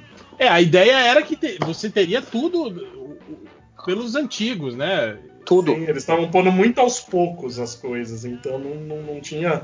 Acho que não tinha metade do que se esperava. Isso Ah, foi ah, um brainstorming que a galera se empolgou e na hora de fazer foi perdendo o fôlego, né? Não, puta, vai ter tudo. Não, ah, não, não, co- não coloca isso aqui, não. Não dá, puta, não isso aqui cabe, não, pô. puta, foda. É, tem Quando que aumentar chegou o na espaço. prática. É. E no, e no anúncio oficial eles também disseram que iam ter em várias, em diversas línguas, né? Tipo, era pra ter É, português, espanhol e É, coisa. nunca foi para outro país, né? Só teve nos Não. Estados Unidos. Só- É. Não, chegou lá. Exatamente por isso que eu acho que, tipo assim, a gente chegou e disse, ah, tá aqui o projeto. Não, não, não, não vamos usar essa merda, deixa isso aí parado. Não vou É trabalhar verdade, nisso essa aí. é, é a maior prova mesmo. Um, um- mais de um ano depois e não ter ido para nenhum país é a prova do fracasso. Vocês Não, lembram que na época que saiu isso, saiu aquele filme do Teen Titans Go to the Movies, né? Que a grande Uhum. parada, Uhum. grande, o grande plano do vilão é que eles vão lançar um serviço de streaming da DC, onde o Robin ia protagonizar uma série onde ele era fodão e, e badass. Que foi o que eles fizeram de verdade, né? A série dos Titãs. A série dos Titãs saiu exatamente naquele momento. É muito bizarro. Não, isso, isso, aí, isso aí deve ser piada interna, cara, dos caras. Eles, eles, Tenho eles- certeza que era a, piada a, interna. a, a, a, a, gale- a galera do, do Teen Titans Go é, é, assim, ó. é- eu acho que é a único lugar que tá funcionando que diz assim, ó. Não, tá funcionando, tá dando dinheiro e pode deixar fazer o Teen Titans Go. É a única parada que eu tenho certeza que, que a DC não vai Sim, mexer. sim. Vai- Deixa eles fazerem o que eles quiserem, né? Eu Cara, vejo e- muito com, com os meus filhos, assim, tipo, tá ficando repetitivo já. Ah, imagino. quantos anos tem? Seis anos, eu acho que já tem. Tem. É, que seis é seis anos, anos. pelo menos. Tá na Seis hora de anos. mudar tudo de novo, né, Eles cara? assim, eles De começam a encerrar transformar- essa animação e começar uma nova animação. Nossa, vocês vão perturbar o Deus de não sei o que. Cara, tem uns cinco episódios assim. Hum. Tá ficando manjado já pra caralho. Aí, É. aí a DC vai, termina a animação pra fazer outra diferente, aí todo mundo, ah, não, não podia ter terminado, por quê? Era muito boa. sim. é Como sempre foi com todas as outras animações dos Titãs também eles faziam. Ah, falava, não, eu gostava dos titãs originais, né? Falava do. do Não, desenho. é, é, já vai dar para ter destruído a, a pré-infância, a infância, a pré-adolescência e a adolescência. Aquele da turma Titã, da Filmation, né? Tipo, aquele, aquele que vale. Aquele que é o. Aquele que tem o Kid Flash de cabelo preto. Cara, e outra, outro problema que a gente tá vendo aí é o- os filmes aí que estão se empilhando sem ser lançados, né, cara? Tipo, Sim. Mulher Maravilha, né? E, e aí é, já tem os outros que vão ser retomados, né? E cinema não reabre e, e eles não decidem se lançam faz o lançamento em streaming, que eu acho extremamente improvável isso, né? É, Eu, eu acho que a Warner, a Warner será a última a tomar essa decisão de fazer lançar filme em streaming, tá? Pra mim, ela não vai, ela não vai seguir essa linha aí. Até porque a Warner é a- é um pouco mais conservadora nesse sentido de lidar com, com cinema e Mas ela foi a primeira a lançar um filme em streaming na pandemia. O filme que ela lançou na pandemia em streaming. Trolls lá? Scooby. Ah, mas é, um- é uma animação, né? Sim, essa é a primeira que fez A isso. desenho não conta que é de criança, né? Que nem o Troll, é o Trolls que teve, o Trolls 2 que lançaram em streaming, deu mais de um milhão de E dólares. deu uma cagada com a AMC, né? Mas uma coisa que eu tava vendo, eu tava, eu tava vendo aí os caras falando, falando que, que o, o- o custo pra você lançar um filme desse, tipo assim, um blockbuster em streaming, tipo assim, você teria que pagar 49 dólares, cara, pra você assistir o filme. É o streaming. O Mulan Mas vai é, sair Mulan 35, tá saindo né? nesses preços. O Scooby aqui no Mulan é Brasil. 120 reais, não uma coisa assim? É, então, o Scooby saiu acho que essa semana agora no Brasil, né? Que na- lá fora já faz mais de mês, dois meses. Aqui ele tá custando, acho que a locação, não é pra você baixar, é só pra assistir uma vez. Se, eh, se não me engano, é R$ 46,90 ou R$ 49,90. É muito caro. 39.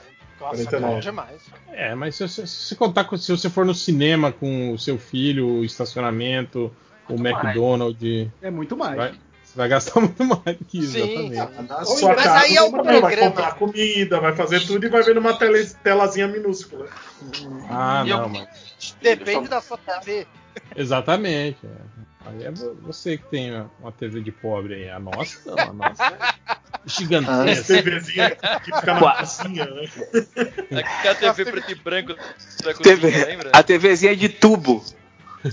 Aquela que é junto com o rádio, lembra? TV e rádio, lembra? Putz! A telinha bem pequena.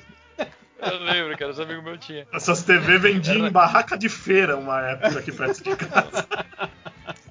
Maravilhoso, ficava na cozinha ali com o rádio ligado, ligava a TV preto e branco, era isso aí, cara. A, a, a TV de assistir a novela na, na cozinha com- fazendo comida. É. Era isso mesmo. Cara, mas então, tem, um puta problema. Eu vi agora, eu tava lendo uma matéria mostrando que teve uma cidade lá nos Estados Unidos que reabriu a- as aulas, né, nas escolas. Cara, em seis dias eles tiveram quase mil novas contaminações entre as crianças. Tipo, crianças tiveram Que que, surpresa, né? que entrar em Caramba, né? isolamento. Parece né? até como se estivéssemos no meio de uma pandemia. Porque, Bom, obviamente. Não, e obviamente Mas teve que aqui no você. Brasil também, não lembro em qual cidade. E obviamente que criança também, né, cara? Pra você manter controle de. de- de- É né? possível. É impossível. Distanciamento.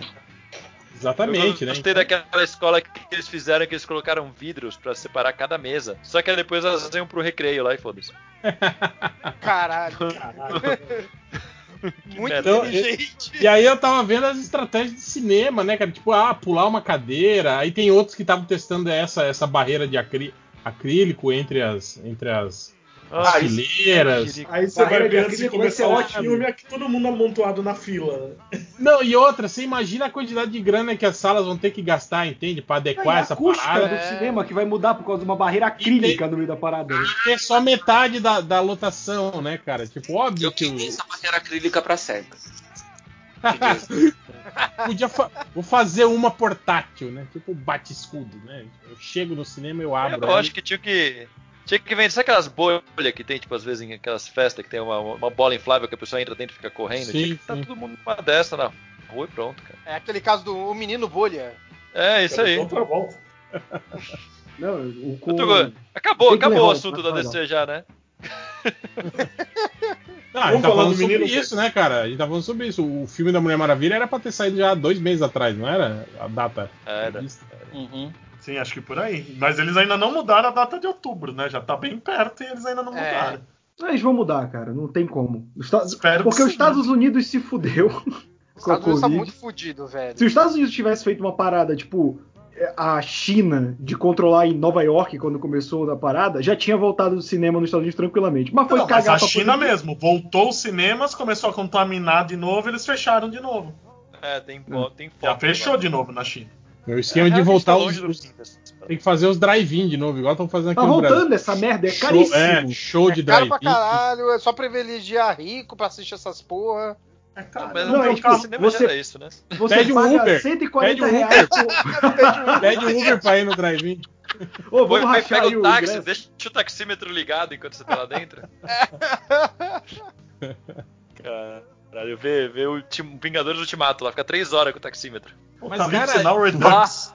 Cara, mas de uma boa, tipo, esses caras eles têm que, têm que, têm que tomar uma decisão logo, entende? Não dá pra ficar esperando eternamente acabar. Mas é o que eles estão fazendo, eles ficam enrolando. Esse Exato. negócio de pôr cada vez dois meses pra frente, sendo óbvio que não vai, não vai ser isso, é muito bom. É, é a vacina, é a vacina da Rússia agora. Todo mundo vai estar esperando a vacina russa, vacina comunista, pra salvar Pô, o mundo. E eu já vi que teve já Paraná e, e- e Bahia já se deram contrato já com a empresa farmacêutica russa pra fazer a vacina no Brasil, cara. Tipo, pô, a vacina nem, nem foi testada ainda. Não, Foda-se. mas não só essa, como as eu só outras, já aceito tem a criação- esquemas. Pode falar. Pode falar. Pode falar, fala, fala aí, cara. Já tem esquema de, de, de, de, de quererem marcar começo de vacinação para janeiro e continuar as- a, pesquisa depois. Então você vai vacinar Caralho. primeiro para depois Nossa, pesquisar. Vai vacinar É, tipo, depois. é, é, o Brasil vai ser a, a, a fase teste, né, cara? Da, Sim, da vacina sim.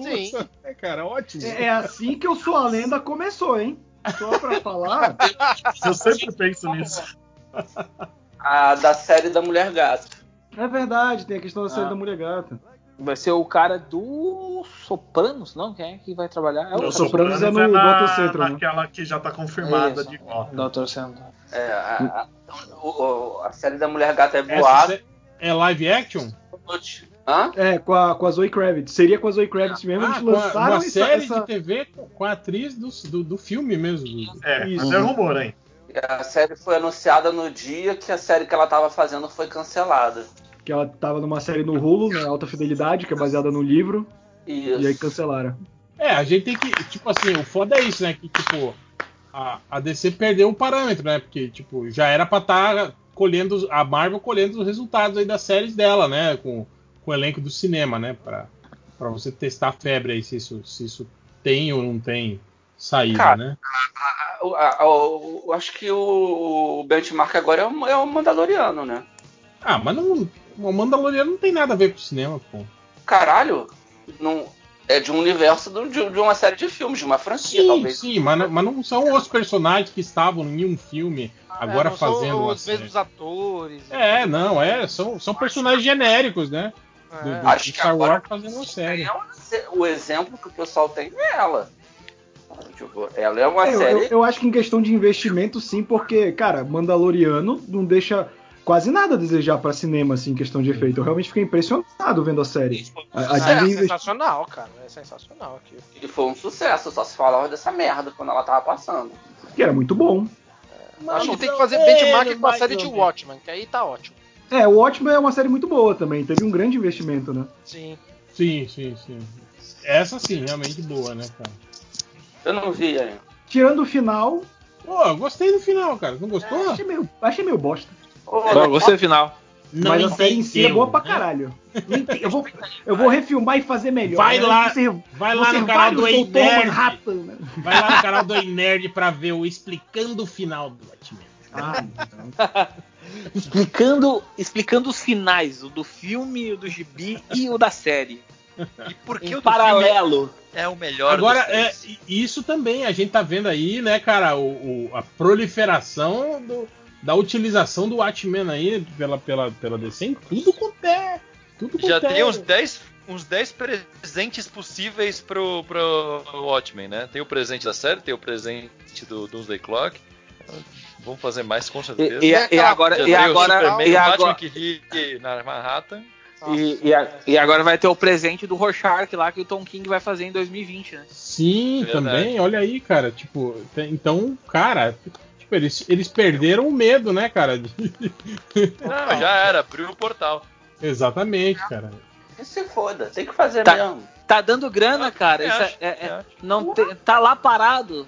Que- por que não vai Ah, usar? e aí- Usa! E cai na mesma porra do ah, estragou minha infância. Cara, o quadrinho original tá lá. E é melhor do que todo derivado, né? Exatamente, Continua vai ser sempre derivado. a, a base do, do- da parada. Acaba com esse choro, bicho. O meu gibi nunca pegou fogo por causa de uma adaptação ruim. Não, Eu- senão vai ficar que nem a É. galera que fala que que o Batman tem que caminhar pro Cavaleiro das Trevas, senão tá errado, Não. porque aquilo que é o futuro. Não, cara, faz o que você quiser. Pega o Watchmen, faz tudo o que você quiser. Faz. Quer fazer o- eu acho que tinha lançar. Trevas, né? Quer fazer o Batman que que ri? lançar Ele pode Watchmen rir, cara. Babies. Tinha que lançar o Engraçado que o Watchmen Batman ri, né? E o. Coringa não ri. É, Tá numa É, o mundo, é um mundo sem lei nenhuma, né, cara? o contrário. Eu sou. Ri, Eu eu não, eu não, não tô acompanhando nada do metal, só vejo a galera soltando uns spoilers de vez em quando. Outro dia eu vi o multiverso que ri. Eu já falei, tá bom então. Não, agora, agora, agora tem o Batman trevoso. É, exatamente. Batman Trevoso é. Cara, eu, falou cara, eu, podcast eu, passado. eu, eu me divirto demais eh, lendo isso, cara. Eu, eu passo o tempo inteiro rindo dos nomes. Nossa, Eu queria que o. Snyder um dia pegasse todas essas paradas que ele inventou de flashback, de conceito absurdo, e juntasse, porque, cara, a gente tava outro dia discutindo. Que isso, gente? A gente tava outro dia discutindo aquele título do, do All-Star Batman que ele fez, que tinha os- o, o- que o Alfred era o, o Cavaleiro das Trevas do Exército Inglês. Tipo, ele era o agente secreto que tinha o codinome Dark Knight. Uhum. Por quê? Que porra é essa? Ué, o Alfred dele não tinha perdido a mão também? Lembra? Tinha, O Alfred tinha. Não, perdeu o Alfred ficou com a mão guardada uns dois anos até reimplantar. É muito engraçado. E aí reimplantou como se nada, né? Mas essa, essa eu dou o braço a torcer que não é culpa do Snyder, porque o Snyder ia matar Ah, o o Alfred Alfred na, na morte da família. Só que aí teve aquele tiroteio no cinema que deu morte, né? Na época do Cavaleiro das Trevas, do Dark Knight do, do Nolan. Aí a DC proibiu de matar o Alfred por causa disso. Eles acharam que ia ser de mau gosto e tal. Aí ele, eles fizeram essa porra da mão no lugar. E aí mataram agora. de- né? Pô, e teve o, e o Coringa Imortal, hein? Que fim levou? É um dos três. O Coringa Imortal Foi é os mesmo? três Coringa. Sim, ele é os três Coringa, do, faz parte do arco. Mas é aquele negócio também, o imortal que eles põem lá nunca foi confirmado que ele realmente era imortal. O, o Imortal que morre no final. Porque É, ele morre, então. né? Cê- cê- Como todo o arco do, do Snyder na mensal, né? Que o Ah, vilão então, morre no final, Sandy normalmente Júnior estavam desmoronamento. Ah, Sandy não. Júnior estava errado. Obrigado, Carlos. Nada. Com isso, acabamos a vida do Carlos. Ah, quem dera. Não, falando- Vocês estavam falando mal de quê? Do Snyder. Do Snyder, Snyder do, escritor, do quadrinho. não. É, do quadrinho, não do cinema. Você sabe o que eu acho? do outro, né? Essa, essa série dele que ele fez agora do Batman, saiu aqui no Brasil recentemente. Com a cabeça do Coringa numa lanterna. Isso, achei uma merda, mas eu gostei do final. É, quando acaba a gente fica aliviado, né? Oh, meu Deus! Me É melhor do que ver um bate um bate tiranossauro ou um Batman que tá vivendo na, Eu tem um- é um. Batmóvel com consciência. fazer essa coisa que eu... tipo, tipo a galera que fazia o He-Man, sacou? Tem que deixar ter um. Tem que ter um autor que pira, que cria essas coisas absurdas. É que nem o Starro, ele acertou no Starro. Sabe? Não, o Jarro eu gosto, é a única Jarro, coisa que eu dou o braço a torcer. O Jarro Mas gosto o jarro é tipo, é tipo botar uma cereja no topo de um bolo de merda, que é a Liga da Justiça dele, né, cara? O Jarro é muito divertido, cara. eu gosto. Mas ele acertou o jarro. E assim, tipo, eu acho que tem que deixar autor de gibi fazer esses absurdos. É, só que ele, ele acerta um não Ele consegue. só faz isso, né? Então, talvez faltasse um, um editor nele, é tipo, tipo criança, sabe? Criança vai pegar um martelo e a mãe dá um tapa. Cara, não, pá! Não, no, no Mas o amor, Snyder é é, uma criança. A gente vê os Cara, stories dele, tudo ele brincando com os bonequinhos, é pura criança. mas é Eu meio foda isso, porque o tipo assim, Tiranossauro, o Batman Tiranossauro, eu acho que quadrinho de super-herói tem que tem que ter esse isso aí. lado do absurdo. Só Mas que é que tá. O eles problema morreram a gente esses aí. tira sarro, Tem que ter, mas só o que tem que problema ser é isso. É que não tem história ali. É, assim, ele É. podia ter essas ideias e dar pra outra pessoa escrever. Só Mas, isso. mas, mas É, Thales, é, eu, então. acho que, eu acho que tem uma diferença entre você pirar isso e levar isso como uma piração mesmo, ou do, do que você pirar isso e meio que tentar dar aquela cara séria, adulta, sabe, pra isso. Isso, isso aí eu não gosto, não. Ele, ele, ele pouco não, dá não, o metal não é isso. Metal A não, metal. o- Ele- eu, não, eu não li metal. A cabeça do Eu Eu também acho que a editora quer vender assim, mas ele mesmo não. Isso eu concordo. Cara, é, é- o metal é total era, era de prata, assim. Ele, ele, ele pira no estilo era de prata mesmo, assim, tipo, cara, não faz sentido e galera, tudo bem, não De não faz tá sentido. levando a vai- sério mesmo, É, levar tipo a assim, pena é, galhofa. não. é, exatamente Desde a primeira isso. edição você vê que ele não tá levando a É, sério. mas- eu li o mas- comecinho do mas- metal e já fiz. Mas é, a do Coringa andando pra lá e pra, lá, pra cá. Mas então galho- é meio que é meio que vocês estão falando aí, mas tipo assim, toda a- o, o Marte em cima leva a crer que é uma série Sim, tipo, editora pesadona, né? Uma- mentindo. É, exatamente, uma série Mas aí que pesada. a DC fez com o casamento do violenta. Batman. bem. Inventou que ia ser o casamento, que ia mudar a vida, sendo que quem tava lendo a revista já sacava que não era. É, o- É, mas o casamento, o casamento rolou igual, né? Do mesmo jeito. Termina o rank com o casamento lá, né? É. Sim. Vamos ver o que vai acontecer agora. O que importa, então- gente, é que o, o Scott Snyder dá aula de roteiro numa faculdade. Olha o medo que isso vai causar pro futuro. Mas peraí, mas, mas então aquela, aquela realidade da mulher gato casada e grávida do, do Batman tá, tá, tá, tá na cronologia também, isso. Então, isso é um negócio que ficou. Quem foi que outro roteirista falou que aquilo não era na cronologia? Ele não, ele não fala que não é na cronologia. Foi o James Ele Gunn, só que é o que fala que, título agora. que o título do Batman com a Mulher Gata não vai se passar no mesmo ponto cronológico que o dele. Não quer dizer que É, não que tá na metal não se passa também. É, o pessoal não soube interpretar o que ele falou. Cara, e quanto tempo será que vai levar pra esse filho dele com o mulher gato crescer e já tá virar um. um- Se não vier uma reformulação logo depois apagando ele, né? É, virar um novo Ela, Damian, né? aliás, que já é, pro- é, vai ser filha, né? Vai ser uma filha. Vai né? ser Helena. Vai ser É, Helena. A terceira Helena Helena, Helena. que a mulher gato dá à luz. Essa novela do Manuel Carlos, essa porra, bicho. A Helena vai crescer e vai pra Legião. E aí vai, Vai- ser- E, e- e vai morar no Leblon. Cara, o- eu tô achando que vai ter algum. Alguém da família Batman na Legião. Então, mas eles já Eu- eu- mostraram que tem um planeta Gotham, que é o Obscure, que o Damian Wayne foi o maior vilão da história. Eu ainda tô apostando na Gotham Girl indo pra Legião dos Super-Heróis porque é a única coisa que pode salvar esse personagem. Eu acho que ela nunca mais vai aparecer, na verdade. Deixa ela, deixa ela. Ela é muito chata. Cara, Eu pra mim é uma que vai- personagem que tem que ir pra quem vai- Legião e ela vai ser representante de Quem- Gotham lá e pronto. Quem vai, quem vai vai ser o Duck. Vai ser o E Duck Cass- que vai. E a, e a Cassandra Cain, que, quando- que voltou, e aí? O que, que virou dela? Ela tava Ela é nos? Renegados que acabaram de ser cancelados. Ela é uma menina que fala muito. Agora. De É, música nem tá no a, a, a, a uma, a uma chorona. Mas, não ô, Fábio, você falou do, do Duke indo pra Legião. Você lembra que tem uma história do, do Tom King? Que é a, o- é a- a Gotham Girl falando que ela é casada com o Duke, eles estão falando do futuro. Sim, sim. Então, eu acho que os dois vão pra Legião. É, é, é, é, é, pelo, pelo que diz- deixava entender é que os dois iam pra Legião, os dois iam pro século 30. É. E tanto que tem um, tem um, um- não sei o que que é, um- tem um bagulho num- numa história da Legião que tem, tipo, os dois lá juntos, tipo assim, Ah, dois mesmo? heróis do século 30. É uma parada, assim, tem uma treta nesse sentido. Podia- me manda isso depois. Indo como um casal ia ser maneiro. Porque já tem um lanterna. Tem um. Tem um Senhor Destino agora. É, é uma senhora de destino de quatro braços, né? Caralho. Shiva. O tridente do Aquaman tá lá. Só tá precisando que alguém pegue pra usar. É. Pra ter uma Amazona e ter um alguém da família do da Bate-família, é. Não, dois- é, é só, é só fazer. Só, só alguém querer fazer. É, eu acho legal. Sempre me incomodou a Legião ter poucos representantes dos heróis do presente. É, é, é contra o conceito de legado, né? Ah, mas eu acho. Eu, DC, né? Eu acho. É, mas eu acho. Eu acho. Eu acho desnecessário, cara, ter versões de- dos heróis já conhecidos na Legião. Porque a Legião era justamente pra isso, mostrar o- heróis de outros planetas, outras coisas. Você mistura, tem, tem, É é, a Legião, tem espaço pra tudo. O que não falta é personagem inútil na Legião. Aliás, a, a Legião mesmo, né, cara, era um projeto que podia né, render animação boas aí, Bom, né? Sim, com certeza. Teve um há pouco tempo, né, da Liga com a Legião.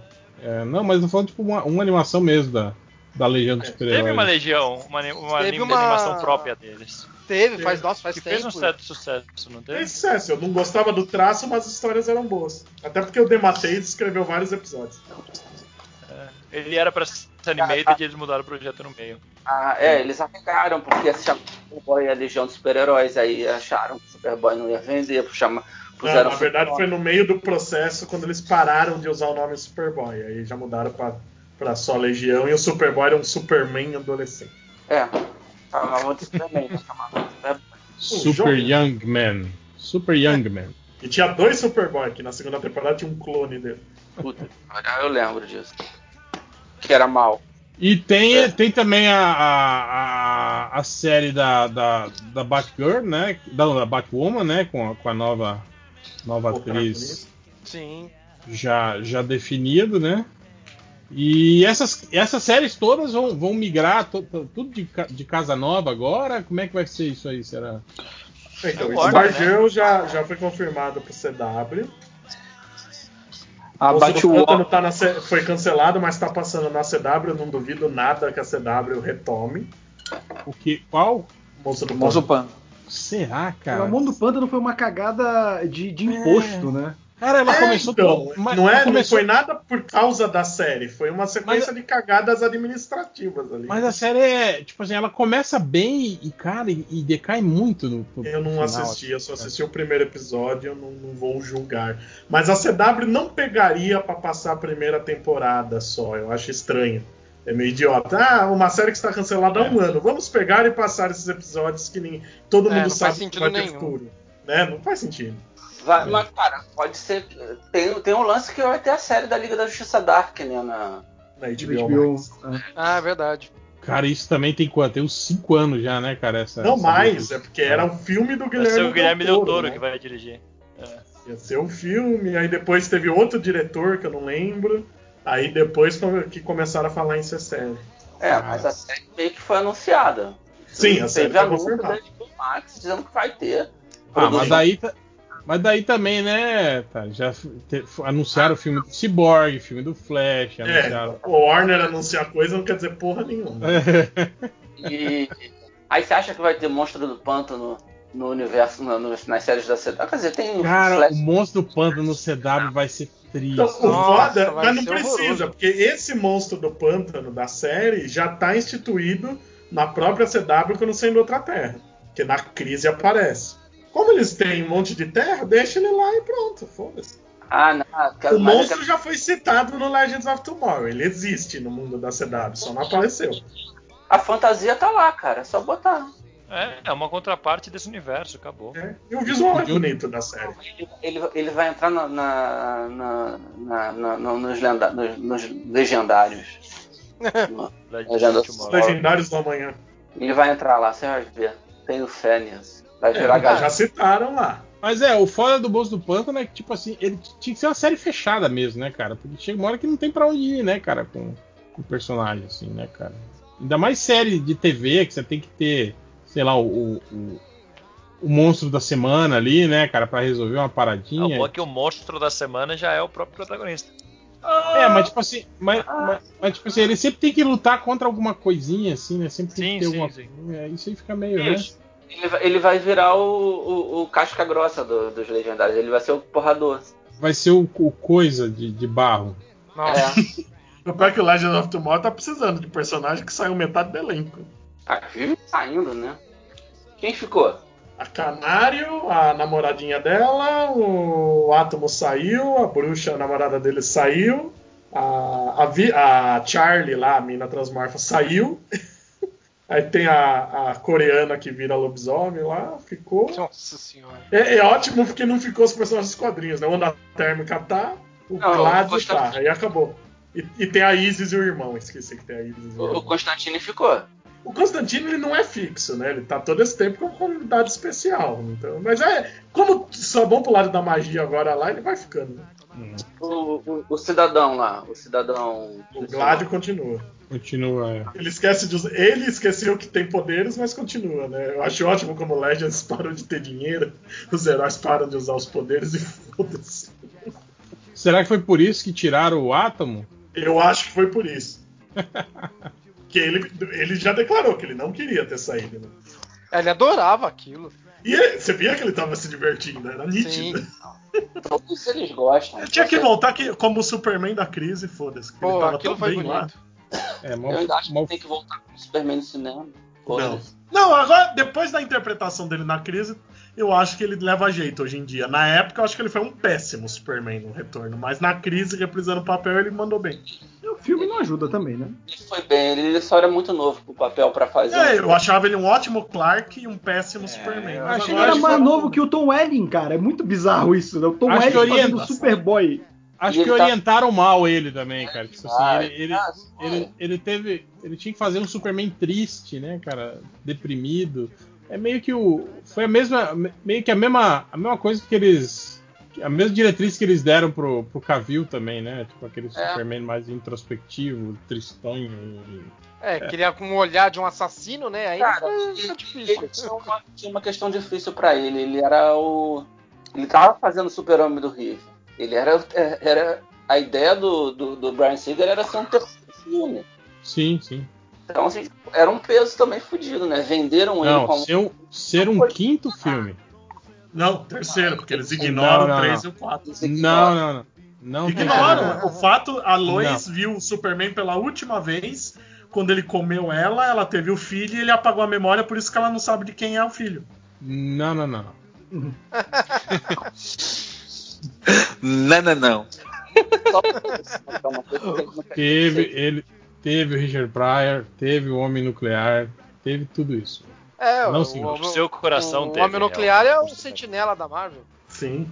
Enfim, de qualquer forma, ele podia voltar pro cinema, fazer o super-homem, ele tá bem, ele tá fazendo bem, ele tá com a cara que o super-homem tem que ter, mais velho. É, hoje em dia ele tá bem. Vamos ver, vamos ver. Se o Val Kilmer realmente voltar a ser Batman, pode tudo agora. Ah, se, o, se, se o, se o baixinho lá voltar a ser Batman, ele pode voltar Mas o Val Kilmer não, não falou nas mídias sociais que ele recusou participar da, da bagaça? Não. não. Nem Falou- convidado. Falou que o uniforme era opcional. Foi o que ele falou. Ah, tá. Ele O problema do Val Kilmer é que ele não fala agora, depois do câncer na garganta, que você não entende nada. Vocês já assistiram aquela série do, do Rick Gervais chamado. É, é, como é que é o nome, caralho? Que tenha com, com o Warwick Davis, com o anãozinho lá do Willow. Que é, Ah, eu não, sei que, eu sei que, que é isso é. Cara, essa série é fantástica e mostra assim, e tipo assim, bem aquela série do, do, do Gervais, assim, mostra o, o- como se fosse a vida real do, do, do Warwick Davis e como ele é um cara completamente detestável, assim, né?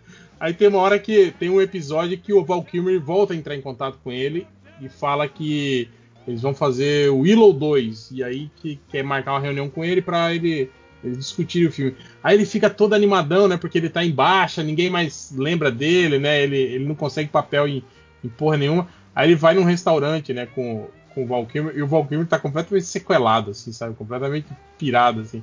Aí quando chega a, a garçonete, ele fala: Você sabe quem eu sou? Ela fala: Não, não. Você, não, você, você nunca assistiu o Batman? Ela falou, oh, Deus, assim, não, você não é o Christian Bale, né? O outro Batman. Ela falou: Michael Keaton? Falou: Não, o outro Batman. Daí ela, hum, George Clooney. Ah, esse é o problema. Ninguém lembra de mim. Ninguém sabe. Ninguém lembra Batman." mesmo, cara. É, ele começa, começa a surtar. Aí ele anda com uma máscara. Uma máscara ele de veste- Batman. É ele muito veste bom. a máscara de Batman, cara. É muito bom. E aí você descobre que, na verdade, não tem porra nenhuma do filme de Willow 2. É, Isso aí foi só um, um delírio dele que ele tá tentando convencer os produtores a fazer um Willow 2, mas tipo assim, eles já tão na merda contra o Orc dele. Aí ele vaza do restaurante porque não tem nem dinheiro pra pagar a conta e ainda rouba o vinho da mesa ainda. muito bom. Sensacional. Cara, é muito bom essa série. Depois procurem. Cara, eu acho que tinha no Netflix, não tinha, cara? Acho que tinha. Nossa, eu não sabia nem da existência dessa série. Cara, muito- é, sensacional isso. E aí, vários episódios assim, ele encontra com, com- com pessoas. Tem uma outra série também boa do Rick Gervais chamado Extras, que ele faz o papel Ah, um- eu já ouvi falar. de um comediante que tá fazendo um novo, um novo programa de comédia e aí eh, tipo assim ele, ele quer que o, come- eh, o programa o sitcom vá pra TV mas ele não quer seguir a- ele fala não esse, esse projeto é autoral meu tem toda tem todas as questões assim né eh, que ele não quer que ele não quer que que, que, que vire um programa padrão da TV assim né a primeira temporada toda é isso ele tentando negociar com a com a, com a, com a emissora para manter a, a- o, o programa fiel ao que ele ao que ele criou, né? Aí, tipo assim, começa a segunda temporada já com o programa na TV completamente diferente. Com bordãozinho, com personagens, sabe, esquisitinhos, né? Tipo, tudo aquilo que ele não queria fazer na série, tá fazendo, né, cara? Muito bom também, cara. Mas o, o legal dessa série do Essas é que no início de cada episódio sempre tem um ator e eles fazendo o papel do ator mesmo, né? E, e conversando com ele ou com alguém assim, né? E aí, tipo assim, sempre sendo, sendo escroto pra caralho, sabe, cara? Tipo, tem, eu lembro do Orlando Bloom, tem um do Orlando Bloom falando, cantando a menina no set, né? Falando, ah, né? Tipo, você sabe quem eu sou, né? Sou Orlando Bloom, né? Aí ele fala, ah, você lembra do Piratas do Caribe, né? Você lembra quando o filme foi lançado? Todo mundo fala tanto do Johnny Depp, mas naquele ano eu fui eleito o homem mais sexy do mundo. Não foi o Johnny Depp, não sei o que, sabe? Ele fica batendo boca com a menina assim, tipo, eu que sou o cara gostoso, não é ele não. Cara, é muito bom. A, a- parte do que tem o Patrick Stewart também é muito foda, cara. Tipo, do Patrick Stewart falando qual que eram as ideias dele pra fazer um- acho que uma série do professor Xavier, né? Que tipo assim, o professor ele fala, o professor Xavier tinha que ter um poder mais foda, tipo assim. Eu pensei numa série que ele, ele pensa, né? E aí as mulheres ficam sem roupas, né? Quando ele usa o programa dele, o, o poder dele. E, o que que acontece? É isso, é isso. Tipo assim, eu uso meu poder e a roupa dela some, ela fica nua. Tipo, né, cara? completamente idiota, assim, sabe, o cara. é muito bom depois, procura essa série aí. Mas. Eu tinha porra, já- esquecido dessa série, você me relembrou ela totalmente falando. A do Liam Neeson também, o Liam Neeson procura É o bom. porque ele, ele quer fazer stand-up comedy. Meu Deus. Nossa, esse episódio, cara. E ele, e ele tá bem assim, bem agindo como o Liam Neeson dos filmes de, de- que ele é assassino, que ele mata, que ele é o fodão, assim, sabe, cara? É muito bom. Mas é isso, né? A gente já tá dando dicas de séries aqui, né? Foda-se, né? E com isso encerramos o papo sobre demissões na DC e DC Fandom. Só, só lembrando que ontem a gente fez uma live e tinha o, o ex-funcionário da DC, que era muito bom. Ele ficava Tinha um cara comentando, vou ter que comentando na mandar meu live. currículo pra o ex-funcionário da é. Já estou sentindo falta da DC. Bom, agora provavelmente nosso- o nosso próximo programa vai ser pós DC Fandom, né? Vão ter duas semaninhas aí. Esperamos E aí que a tenha gente- muita coisa pra falar. A gente volta comentando e as nossas expectativas sobre o que vai ser anunciado naquela porra toda. Certo? Eu queria agradecer a presença de todos vocês. Isso aí. Agradecer a presença do Pablo, Thales, Roberto, Carlos, o André Panceira. E só, né? Tem mais alguém aí? Não, né? O Bud? O Bud tá aí? Não, acho que o Bud saiu. saiu Eu sei. estou aqui. Ah, não, tá aí. o Juro Bud. que eu tô. Então é isso, queria agradecer a presença de todos e até semana duas da semana que vem que vem. Ah, daqui a 15 dias a gente for. É, por aí. Por aí. Valeu e podcast obrigado. Mansão Wayne que saiu ontem. Falou. Ah, é isso. Os seus jabás rapidamente. Vai lá, Pablo.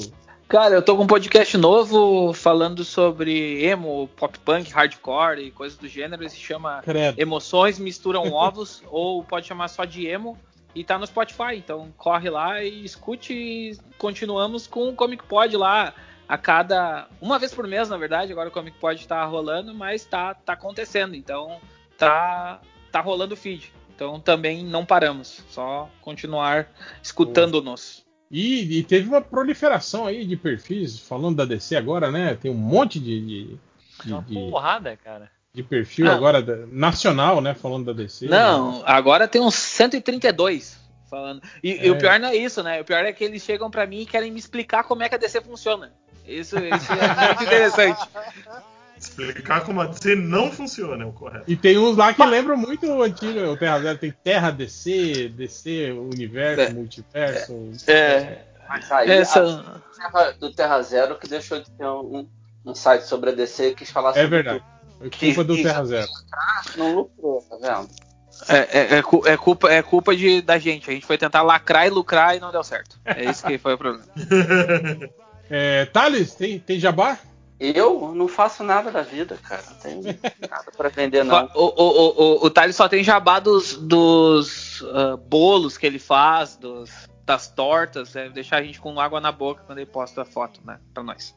Isso, pra deixar vocês com inveja. Faz, faz, faz, faz canal, cara, no, no Instagram lá de, de cozinha. Faz um podcast sobre Eu tortas. sou, sou jovem, mas Faz não. um canal de tortas ASMR.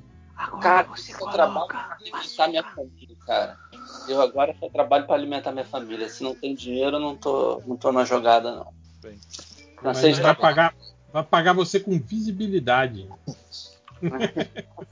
Se você fazer, fazer tortas no vídeo, você vai ter comida que vão ser as tortas que você vai fazer, cara.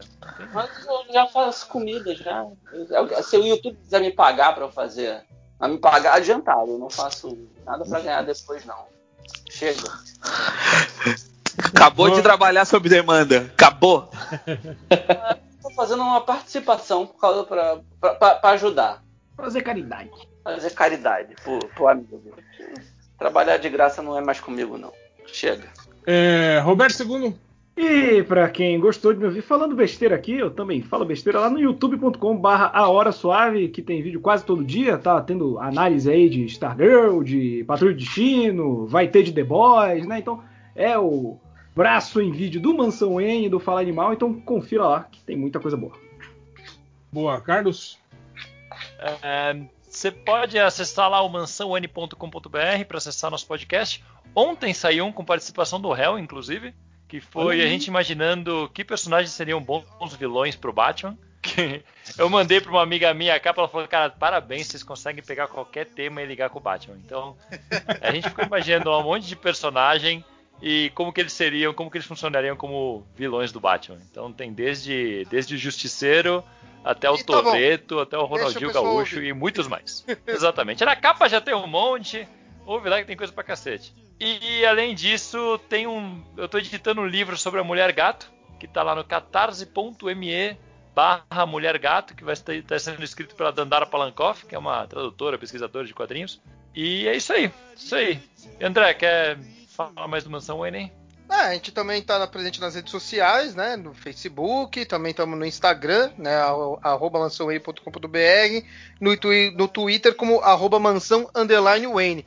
E eu também eu, eu ofereço meus serviços de edição de podcast, caso vocês que estão ouvindo queiram. Então me contatem pelas redes sociais, arroba panceiraandré, tanto no Instagram quanto no Twitter, ou André Panceira no Facebook, ou pode escrever pelo do Mansão Wayne também, que a gente troca uma ideia. É isso. Aí o mansãowayne, arroba mansãowayne.com.br. Também. Isso aí. É... é isso então? Fechamos? Eu!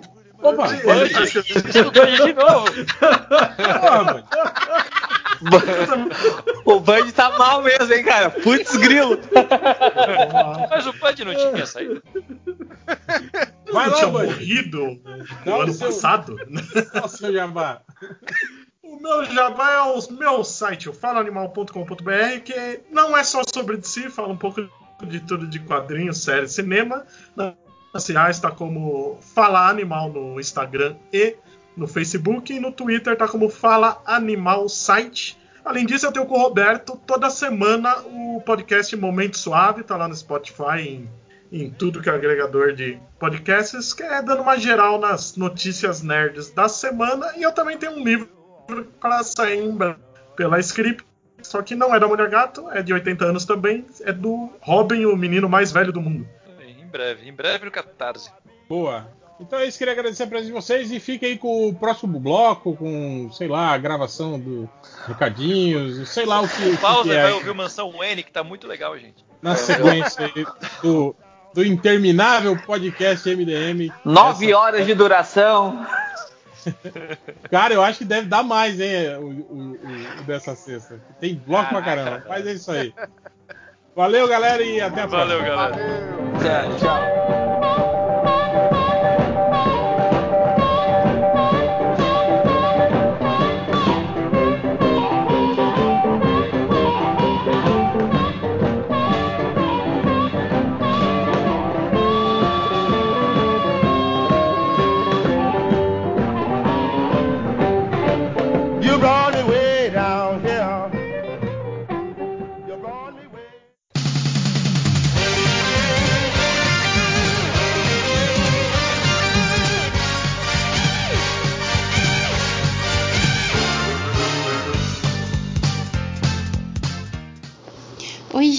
Gente, Adri aqui. Eu tenho dois recadinhos para vocês.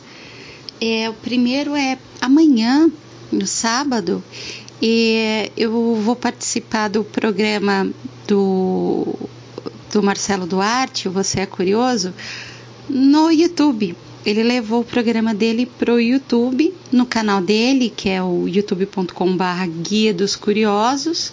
E nesse sábado, a partir das 10 da manhã, eu vou estar gravando com ele, mais um grupo de convidados. A gente vai falar de quadrinhos, a gente vai falar um pouquinho de música. É um formato novo que o Marcelo Duarte está levando pro, pro YouTube. Né? Ele começou há duas semanas e eu vou participar do terceiro episódio. Então, quem quiser conferir, mandar pergunta, dar aquele alô do MDM. oh meu Deus, o que, que eu tô pedindo? No YouTube é só entrar no canal Guia dos Curiosos, sábado, a partir das 10 da manhã, vai até o meio-dia e eu vou estar por ali. E uh, o, segundo recadinho é que na terça-feira, também no YouTube, eu vou estar no canal Geek, youtube.com/barra canal Geek, só que o Geek não é com K, é com Q, Geek. É, na terça-feira, a partir das 8 horas da noite. E aí vai ser um bate-papo mais sobre o meu trampo, carreira, as revistas que eu trabalhei, dia a dia no estúdio, podcasts. vamos levar, vamos levar a, a, o MDM para outros canais também. E é isso, mesmo sistema. Vamos lá, vamos bater um papo, vamos participar do live, vamos lá, lamentáveis, vamos participar. E é isso. Um beijão para vocês e eu espero vocês sábado a partir das 10 da manhã no canal Guia dos Curiosos, terça-feira a partir das 8 da noite no canal Geek. Beijinho.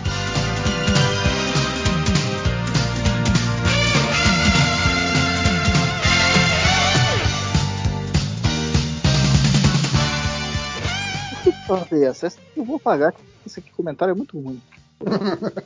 você tá lendo agora que você selecionou e tá discordando de você. Mas a gente não vai ler comentários agora, a gente vai tá falando mesmo, recadinhos MDM, calinha a boca que já começou a gravação, filhos de uma puta. É... Recados, recados, recados, recados. Vai lá, Léo. Recado, recado, aí. recado, recado. Para variar um pouco, eu vou ter um recado. Primeiro recado de leve, hoje eu participei da live lá no canal da Hora Suave com os moleques lá, o Robertinho, o segundo. Traidor, traidor. Os... Ninguém liga pra isso não, porra. Para com isso aí. É live do MDM não Deixa eu- participa, né? Nem Eu- tem, eu tô né? aqui no podcast. Nem tá mais. A última tem uns 5 anos que a gente fez a porra da live. Não, a gente fez as lives desenhando aí. Eu participei com o Felipe, até a última foi do Pokémon. Pô, que isso. Muito bom lá no YouTube. Melhores Pokémons que a gente tá entendendo. E aí o jabá importante de verdade, que é o meu jabá, o A Hora Suave importa, mas não tanto. É, Vamos lá, o meu catarse tá com uma semana e meia agora, do dia da gravação, quando sair o podcast vai ser duas semanas, então já vai ter mudado. E tá com uma semana e meia agora, já tá com 74% da meta o catarse do, do Shock Shione e os personagens do RPG. Mas se você não gosta do RPG também e gosta do meu quadrinho, o- a aventura não, não tem nada a ver com o que está acontecendo no RPG. É uma outra aventura original, independente do que está acontecendo lá. E vamos lá apoiar, porque se dobrar a meta, vai ser colorido. Então é www.catarse.me barra Xoxi1. E eu queria agradecer o Felipe porque ele fez um desenho lindo dos personagens. Muito obrigado. Olha ele dando o endereço. www. Parece minha tia dando o endereço. Ah, acessa lá o www.google.com barra. Eu sou http dois ponto barra barra. Olha só, eu tenho idade pra ser seu. Tá bom? Você me respeita. Ele tá fazendo a conta. Não, tô comendo. Porra, tô, tô jantando aqui. Tá fazendo... Tem alguma Um, dois, coisa três, frita quatro. aí na sua, na sua janta? Não, por incrível que pareça. Fritou. O prato tá frito, o copo tá frito, o talher tá frito. Não, ó, tem, tem arroz com brócolis, feijão, milho cozido e farofa pronta da, da Yoki. Aliás, esses dias eu tinha ma- mandioca cozida aqui em casa, né? Aí eu fui tentar. Tava com preguiça, né? De, de, de, tipo, de dar aquela fritadinha nela na frigideira, assim, né? Com manteiga, que fica legalzinha, assim, né? Sim, sim, ah, sim. já sei, vou botar na air fryer, né? Aí botei na air fryer, cara, virou uns palitos duro, né? Tipo, ela voltou a ser man- mandioca, tipo, né? Sem...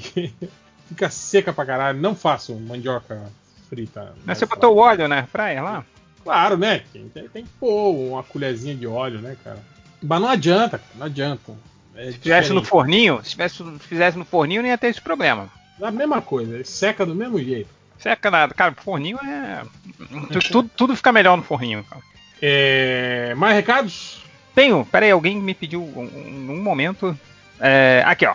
O recado do Lucas Milan, arroba H-Reter. É, H-R-E-T-E-R. Oi, gente, posso pedir um recadinho para o MDM da semana que vem?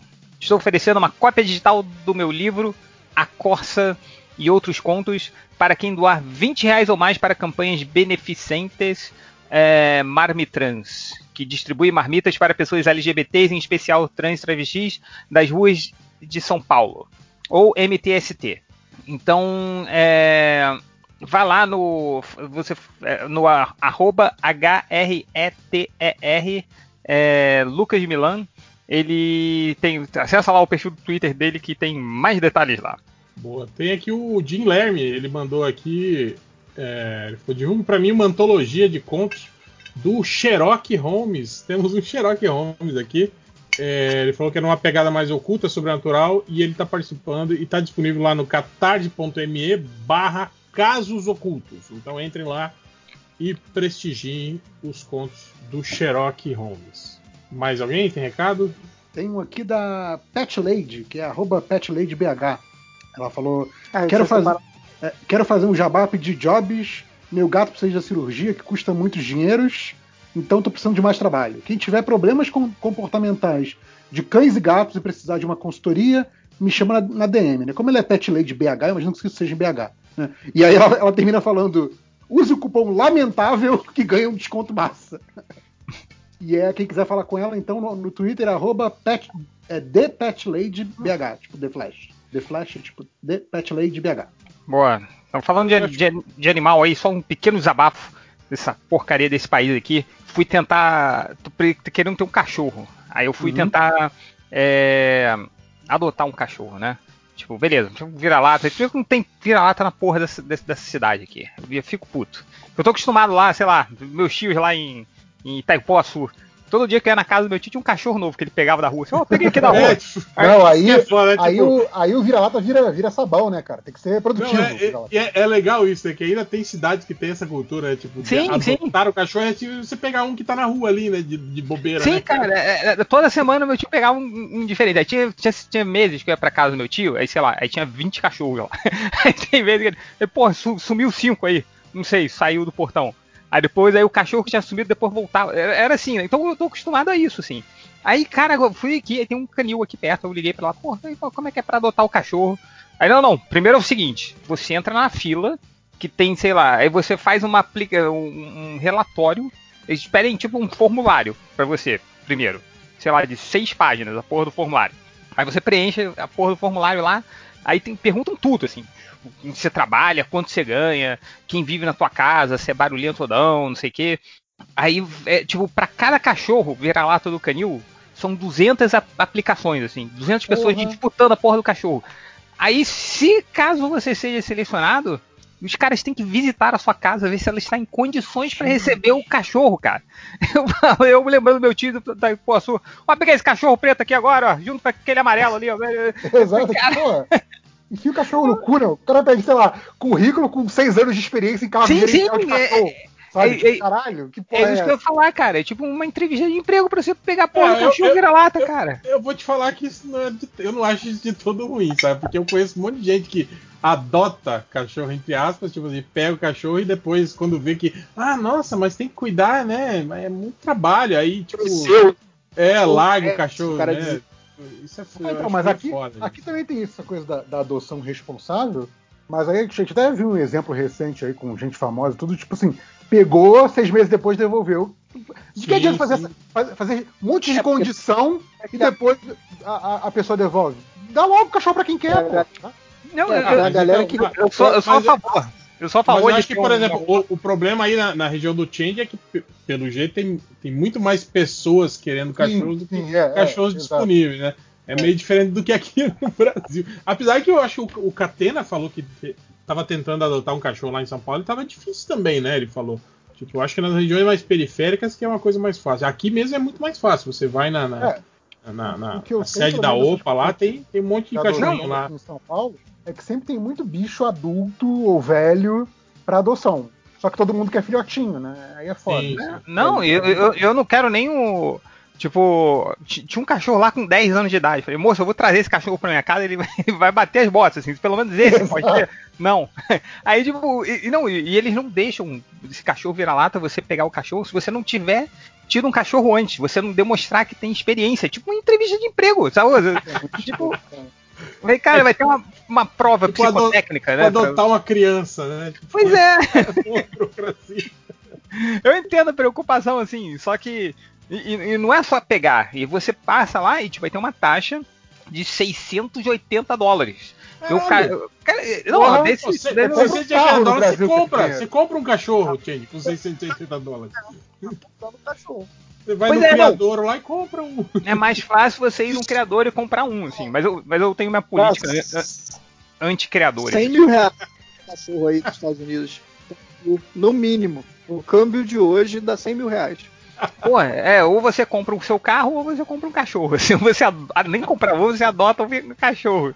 Não, mas eu, eu sou a favor, assim, né, de, de- de ter essa parada mais criteriosa pra adotar o cachorro, assim, né? Senão vira como o Nerd Reverso falou, assim. Mas, porra, cara, baixa aí um pouquinho, né, essa exigência, senão... Aí, obviamente, É, isso eu já desisti já. Eu tô, eu tô na esperança de... Eu, eu, eu nunca vi um, um, um- um cachorro vira-lata aqui, né? Mas se eu ver um, eu corro pra cima. Trago ele aqui pra casa. Vou fazer igual meu tio É. em Itapuaçu. O cachorro ali, agora ele tá aqui em casa. Pronto. Quem, quem vai roubar cachorro que o Bolsonaro aí? Botou aí, ó. Quem, quem vai roubar cachorro que nem o Bolsonaro? É, Sim. É. agora eu Você- entendo. vocês deram o recado do, do André Marcuccelli? Cheguei pra isso. Então vai aí, vai, vai. Então, o, o Marcus Kelly. É Marcus Kelly? Mar- Marcus Kelly, eu sou, sou uma pessoa ruim por não, não saber a pronúncia. Enfim, arroba Matanui, ele tá divulgando uma campanha no Catarse chamada Wieland, W-I-E-L-A-N-D, que é o primeiro romance de terror dos Estados Unidos, sendo publicado pela primeira vez no Brasil, e ele está fazendo as ilustrações. Então, você vai lá, você, é, é um 50 reais você consegue o exemplar do livro com frete grátis. Então, vai lá, já tá quase batendo a meta. Ele desenha muito bem. Eu tenho os livros aqui dele de terror que são realmente assustadores. Eu fechei e coloquei dentro do armário para não me assustar. E, então, vá lá. catarse.me barra Wieland. W-I-E-L-A-N-D. Ó, outro catarse aqui, ó, do nosso Chegas Mario Cal, hein? Ele lançou aqui o cartaz do, do novo gibi dele que é Pi- Pieces. Pi- Pieces de pedaços, né? Piece, em inglês. Pieces, pieces, pieces, sei lá como é que se fala. Porra, seis anos aqui ainda não sei falar É. inglês. É, parte de mim. É, é catarse.me barra Pieces. Ó, Esse quadrinho é uma coletânea aí de todos os pieces que ele lançou nesses anos todos e histórias inéditas. Histórias inéditas, você tem prêmios aí de montão. Incorporei o, o- o cara da TV Globo falando dos filmes da sessão da tarde. Tem prêmios de montão. Você pode pegar só o PDF, você pode pegar o livro impresso, você tem aí mais é, com print, você tem gibis antigos do Mario Cal. é, tem, tem- tem- até prêmio aí com arte original, preto e branco, colorida. é, o que você quiser aí. Vai lá. Você ia falar Então devia, devia ter o nome o dia inteiro, né? Já que são, tá juntando todos os pieces, né? É, ou quebra-cabeça, né? Ah, ah, ah. Vai lá. É, mais algum recado? Vocês falaram das lives aleatórias de jogos do MDM? Ah, é, tá lá, né? Porra, tão. tão... Só, só tô, a galera lá no canal do youtube.com.br Melhores do Mundo. É live surpresa. Você tem que estar olhando o canal do YouTube o tempo todo, pra você Ou, saber. ou Twitter. Decide um Ou dos Twitter, dois, né? fica olhando. É, você abre o computador, bota na sua tela e fica encarando pra tela até Não, mas entrar assim, uma você live. tem que seguir o Twitter de todo mundo, porque assim, se de repente for, sei lá, a Júlia que vai transmitir, tem que seguir o Twitter da Júlia. É, se vira aí, cara. vira Ah, aí. perdi a live, foda-se. Acha, gente. É. Talvez. Se- Coloque o sininho. É. Ou, ou você pode ir depois lá e assistir, porque elas ficam lá pra sempre. Exato, é. no- você pode assistir, tipo, finge que é ao vivo, entendeu? Sim. Finge que é ao vivo. Comemora, manda, vendo manda ao vivo, mensagem né? nos comentários, a gente vai ver sim. Exato. Igual esses Mas- dias que eu vi, eu acho que era, acho que era o, o JP que tava fazendo o- a live lá do jogo, e aí caiu o servidor e aí encerrou a live. Os caras falaram, nossa, que legal, né? Que, que ótimo jeito de encerrar uma live de jogos, né? É isso aí, Né? gente. Caiu o servidor aqui, eu tô com preguiça de reconectar, então falou, gente. Tchau. Exato, exato. É justo. É justo, é. Se o jogo Mas- não colabora, a gente vai com o jogo por Exatamente. Tem que se esforçar, é foda. Mas é, vocês vão. Eu tô pensando até em fazer uma, uma live de vez em quando de Fifinha, porque Fall Guys tá muito fácil. Acabei não, não, de Fifinha- ganhar outra. Fifinha não, vai, vai, vai, vai se foder, porra. Acabei Fifinha não, de né? ganhar outra do Fall Guys. Eu tô, tá, tá começando a ficar chato. Fifinha não. Não, mas aí, ó, aí rola o desafio pra você, Lojinha. Você faz a, a- live do FIFA e eu jogo no seu time. Aí quero ver você ganhar. Ih, rapaz. É, é difícil. complicado, aí ficou Não, difícil. o, o- o Felipe, o Felipe jogava comigo. Sabe que ficar no meu time é, é de arrancar os cabelos, cara. Sim, cara, eu me lembro que o, uma vez eu joguei com o Nerd Reverso, eu tenho um FIFA 13, eu acho. Ele pegou o, o time All-Star, que tinha o Pelé, o Zico, sei lá, Sim, tinha sim, todo era mundo. maravilhoso. sim. E eu joguei Tinha o com Zico, era o time do Zico. E eu joguei com o Chicago Fire, que é um time da terceira divisão dos Estados Unidos, e eu venci o Nerd Reverso. Então, tá nesse nível, assim. Cara, o Nerd Reverso deve Não, ser não, aquele mas que, tipo assim, ele, ele, não, ele não sabe com quem que tá. Qual jogador ele tá controlando, né? Aquele que, que, tipo assim. Não... Não sabe nem pra onde tem que chutar, né? É, e, e Não, culpa cara, o só- boneco, né? Ah lá, esse boneco aí não fez o que, que eu pedi. O boneco. é, Não, o boneco. Certeza que não jogar tava é impedido. fácil. O negócio é jogar comigo. Porque assim, eu lembro uma vez, eu tava jogando com, com, com o Felipe, e assim, aquele cruzamento perfeito que o cara fica sozinho de frente pro gol, e eu dou aquele bicão na arquibancada, assim, maravilhoso. É igual aquele. Eu lembro do. Do The Office, lembra quando o Jim muda de, de empresa e aí lá eles tinham o hábito de jogar. Acho que era Call of Duty. E ele não sabia jogar, lembra? Ele ficava com o personagem andando Lembro, assim, lembro. tipo, contra a parede, né? Tipo, quando você fica assim, né? De frente pra parede e o personagem não, não sai do lugar. É que o Andy tem um ataque de, de voltar, né? Que ele soca a parede, assim, que eles É, ele, ele coloca o negócio do Andy dentro da gelatina, igual ele fazia com o Dwight, né? E, e o Andy dá um, dá um surto psicótico lá por causa disso. Mas era só isso, né? Então vamos embora. Isso aí, gente. É, o... Não, talvez esse, esse fim de semana eu também. O pessoal tá pedindo pra eu continuar lá a, a live do Fallout New Vegas ou outros joguinhos lá. O foda é que o meu- horário é muito tarde, assim, mas. eu Vou ver se eu continuo esse fim de semana lá. Faço pelo menos um pouquinho da jogatina. Acompanhem lá. Eu comecei hoje o. o, o- Fala, Léo, o que que foi? Eu ia falar que ele, o Felipe pode fazer a live no horário dele aí, du- duas da manhã da gente, e de- a galera assiste no outro dia, porque vai estar lá mesmo. Então não tem problema. Não, mas tá sei lá, sempre cheio. Sempre vai ter um desgraçado nesses horários assistindo. Não, tá cara. sempre Léo, cheio, cara. Eu fiz, eu fiz uma live hum, nesse do, do, do Fallout New Vegas.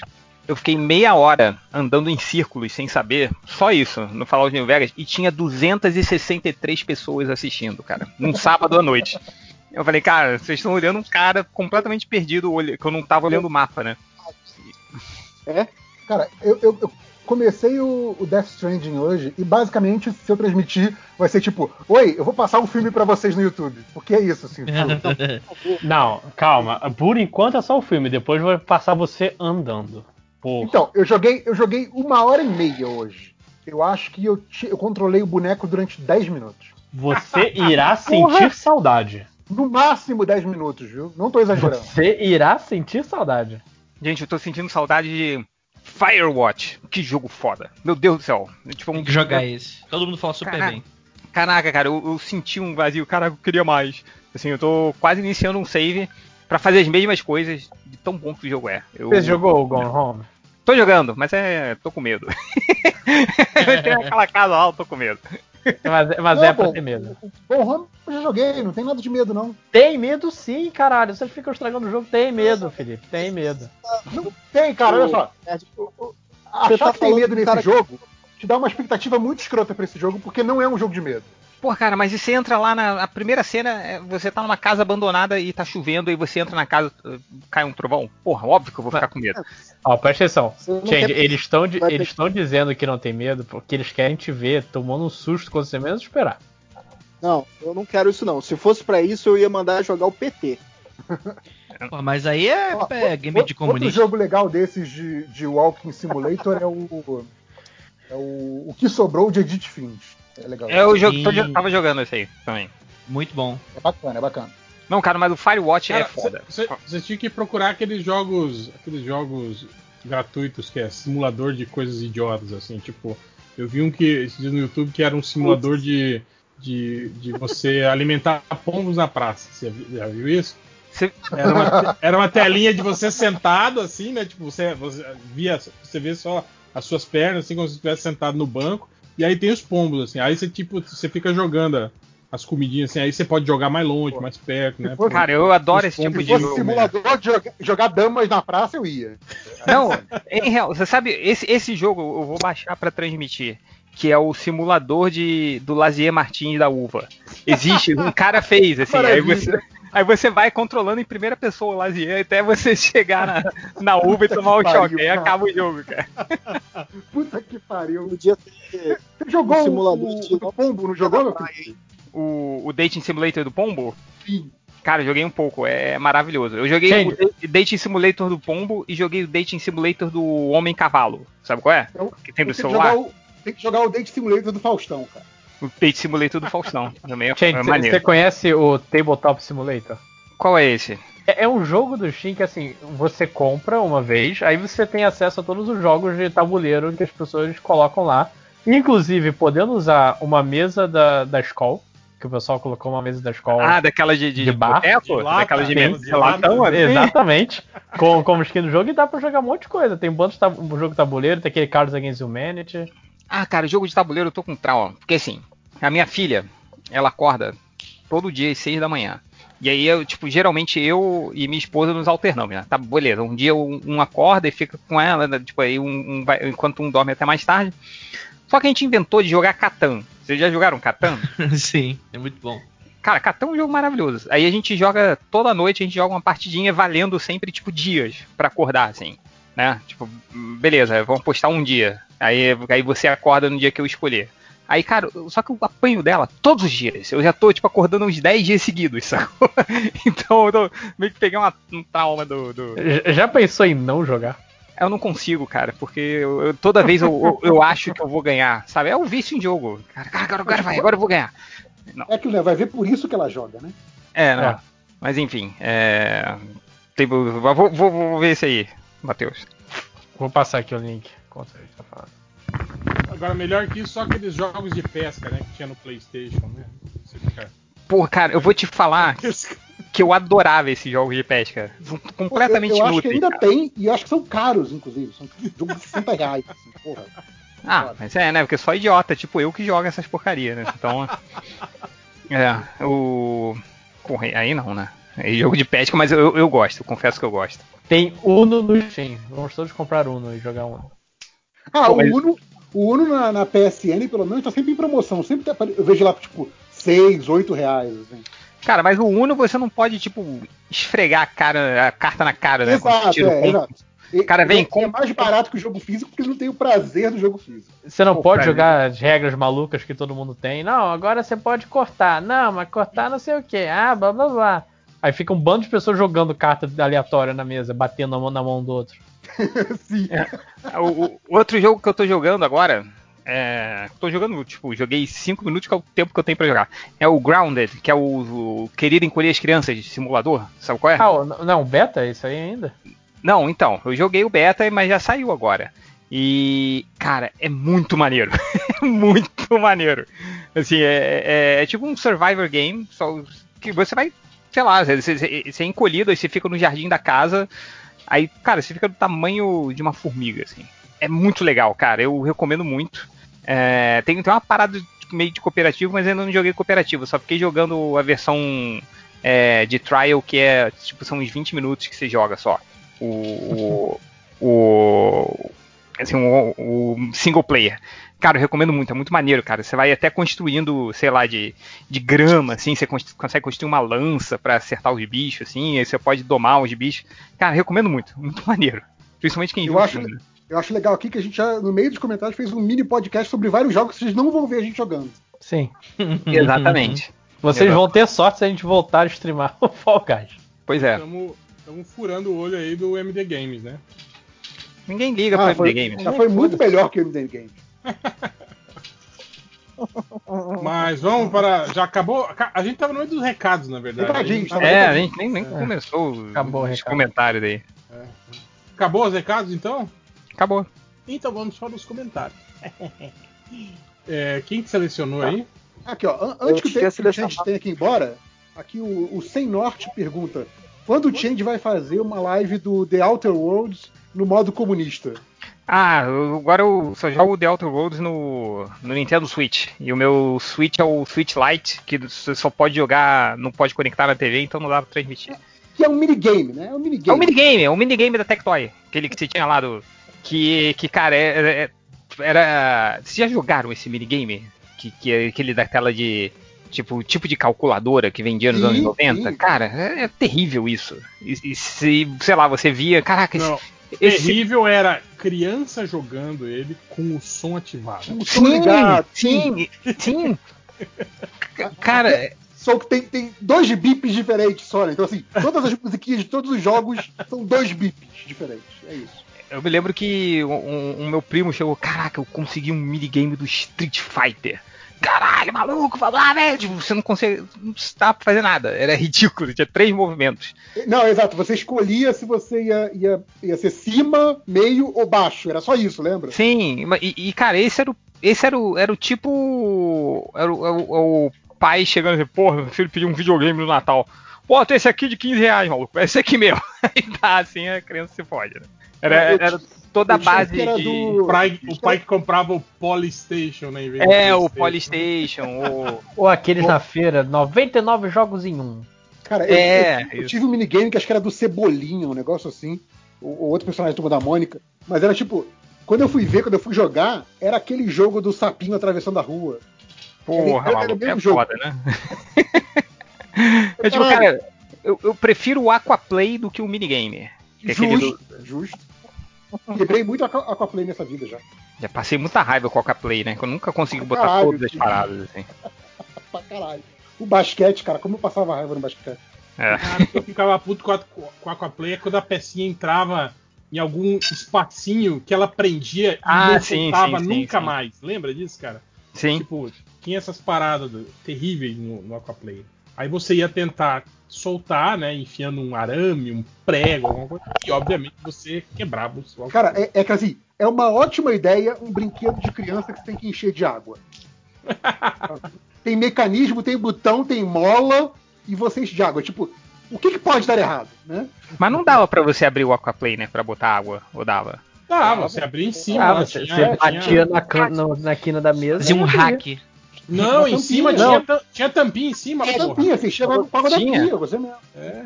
Que que não Ah, é verdade. Ah, não, eu tô, tô, tô E, e viajando. aí numa merda que com o tempo, aquela tampinha era tipo uma borrachinha, assim, ela, ela vai re- ia ressecando, né, cara? E aí ela, ela ficava menor do que o buraquinho, assim, aí começava a vazar água, aquela Cara, eu porra. acho Não, que e ela um começava a esfarelar, né, cara? o suficiente pra isso. Pra mim é, é super descartável. Aquaplay, cara. É. Eu nunca tive, E eu sufocava do meu primo. Eu lembro que daí depois começou, tipo, aquelas versão paraguaia. Lembra que era uma caneta que era Aquaplay? Lembra? Tipo, caneta de.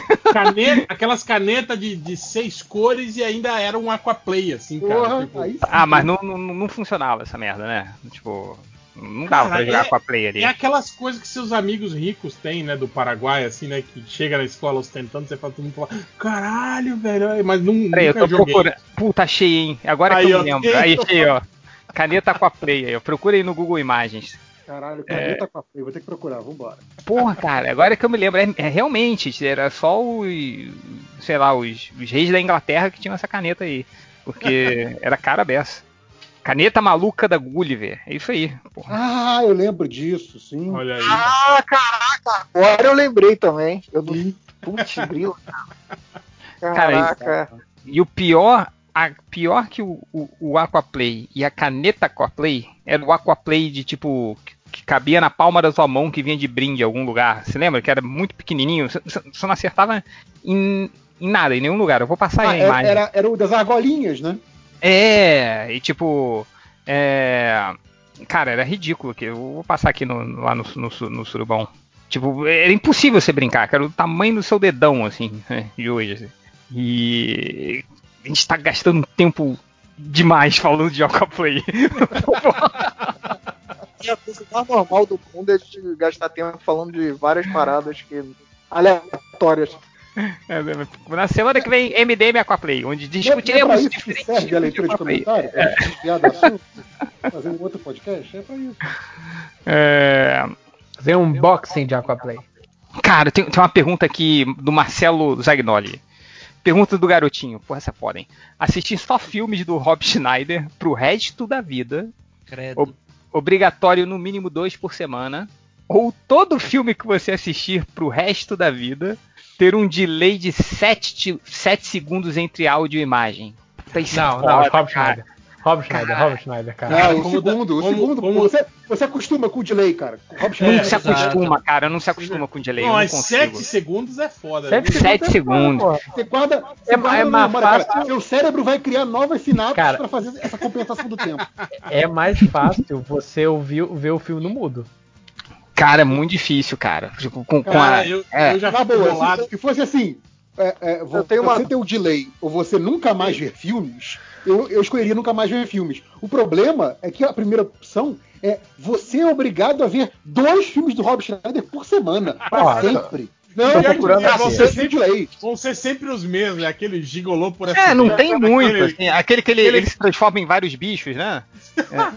Caralho, Eu- esse- eu- ele cara, toma leite de ser- lhama, sei lá, qualquer porra E, dessa. tipo é assim, tem que ser filme. só filmes em que Rob Schneider é o personagem principal. Não Ah, pode então ser fudeu. aqueles que ele é. Que ele é... Aquele menina veneno, Ele é lembra? Que ele, que ele vira uma, É. uma mulher, assim, Não, também. po- não pode clique? Não pode, Não não, ele não pode ser amigo do Adam Sandler, tem que ser filmes dele. dele. Porra, então não tem filme. É, então, o pior é que Cara, tem. tem, São tem um canal a cabo. do Adam Sandler. Tem um canal a cabo, acho que é o canal Sony, que a, a legenda tá sempre fora da sincronia, cara. Não, mas a E- legenda, tudo bem, assim. Ah, não, não, não é tudo Sei bem. Sim. Cara, o, dá- o áudio, cara, me Dá deixa. nervoso, mesmo assim, cara. Tipo, não é isso que eu tô falando. Se a legenda fora de sincronia, assim, tipo, já te deixa bolado, assim, Agora, né? O foda, Imagina. o foda do delay também é tipo, se a imagem vem primeiro e o diálogo depois, é menos ruim do que se vier o diálogo primeiro, porque aí você tomou um puta spoiler antes de ver a cena, né? Foda. Olha, acabei de entrar no site oficial do Rob Schneider e o É, Rob na Schneider. Wikipédia, que é mais fácil. Não, o Rob Schneider tem um podcast. 2020, o ano do podcast, hein? Olha aí. É. Olha só. Vamos ver, é no, no YouTube o podcast do Rob Schneider. E tem 2.800 visualizações, qualquer vídeo, até no canal do MDM do YouTube tem mais visualizações que o podcast do Rob Schneider. Coitado. YouTube não é podcast, podcast é só áudio. Só É, se tem né? feed. Se não tem No YouTube feed, não é podcast. Caraca, É, o Rob se- Schneider fez Surf Ninjas. Surf Ninjas, pô, sim. Fez. Fe- E, e- e Esqueceram de Mim 2 e Demolition Man. Aí fica com esses três. Sim, dois. não, Mim não, não, não. O que Demolition é Man. principal, Não vale. Não, o Demolidor não é filme dele. Você vai Não é ter que filme do ver. Rob Schneider. Não, É, ele- toda ele semana demora- você, es- você escolhe entre gigolô por acidente, garota veneno ou animal. Só isso. Exato. Então, Mas será que ele não pode não é, não é um dos três, é dois dos três. Então, toda semana toda dois dos três. semana ele liberar dois filmes inéditos e aí você sempre Hum. vai ver o filme inédito? Aí, não, não é pô, inédito. Não é inédito. Ah, São filmes Ele da- é o vilão do Zohan. Não, mas é um filme do Adam Não é Sandler. dele, não é dele. Não é dele, é do Adam Sandler. Zorro. Caralho. Não, e ele nem é o principal, ele é um dos vilõezinhos lá do Zohan, que é o John Torturro, né, que é o vilão principal do Zohan. Sim, sim, sim. Sim. Cara, que eu- filme errado esse Zohan. Caraca, ele tem um filme, Eight Crazy Nights aqui, que é um filme de animação da Dan Sandler, que já ouvi falar, que ele é o, o garçom chinês. Ele não é. Cara, ele é Chinês! especialista em, em papéis de, de, de etnias diferentes, né? É, sempre ele pintado, disfarçado. Ah, no Então ele Zohan é, ele é Scarlett tá- Johansson do, do hom- homem. É, por aí. A diferença é que Scar- Scarlett Johansson não, não, não faz de modo de. Tipo, tenta não ofender, né? As pessoas igual ele faz. Cara, eu lembro. É aquele. Como se fosse a primeira vez, né? Que ele faz um, um havaiano, não é? Sim, sim, sim. Um havaiano caolho, né? Todo, todo cheio de. Caraca, mas esse. Mas ó, parabéns aí pro Marcelo Zagnoli por essa. é, mas ninguém. Bom, ó, quem, quem respondeu aí? Vamos lá. O Lojinha falou que quer ver os filmes do Rob Schneider. Eu também, cara. Eu vejo. Eu, me irrita muito. Eu fico desesperado quando vejo um Bota pra delay. dormir o filme do Rob Schneider, bota agora, tá É. com sono, você tecnicamente tá vendo aí. Passa. É. Vai ter Ah. pesadelo? Vai, vai. Vai lá, vai. O que, que mais aí? Comentários, vai. Eu tô aqui então com o Surfista Iluminado. Quando que teremos o MD Medo com Change 5 horas, Julia e Belly ouvindo relatos de arrepiado Andrei? Eu- Podemos ter uma palhinha agora? Vai, Andrei. Não, não, não, para com essa porra aí. Se falar coisa Então. assustadora, eu tiro daí, hein? E a, a parada que o Ivo mandou do. Eu mandei um videozinho do não Léo, cara. Caralho, cara, que susto que eu tomei com essa merda, cara. Mas é, Eu vacilei, era pra ter dado um gritão no final, só pra. Né? mas o que, que é? Mas- mas eu nem tô com medo de perguntar o que, Ô, que é. Ô, Léo, você nem percebeu, Léo, aquilo ali atrás de você, cara? O Léo acho que nem viu o vídeo. eu mandei. Nem vi o vídeo que, que o réu mandou de você. Eu printei uma tela que eu. Tipo, no- do- do- da live que você tava participando lá. E tinha um troço estranho atrás. Tá tranquilo. Deve estar ali na sala agora. Eu tô no quarto. Tá tranquilo, eu tô sozinho. Tá, vou fechar a porta e fica tudo bem. O fantasma respeita, né? A tua É, bom privacidade. que daí Fica você- fica só dá tudo bem. né? Como diria Chorando. community, o fantasma não atravessa a porta. Pô, imagina, tu tá lá cagando, aí tem cinco fantasmas de volta de você, que horror. ah, mas aí isso deve Ah, mas acontecer. é, é Todo- comum, né, cara? Inclusive o, o alçapão do, do, do, do réu aí, que pô, tem um vovô lá em cima. Eles que se fodem, né? Eu cago mesmo, tô nem aí. Foda-se.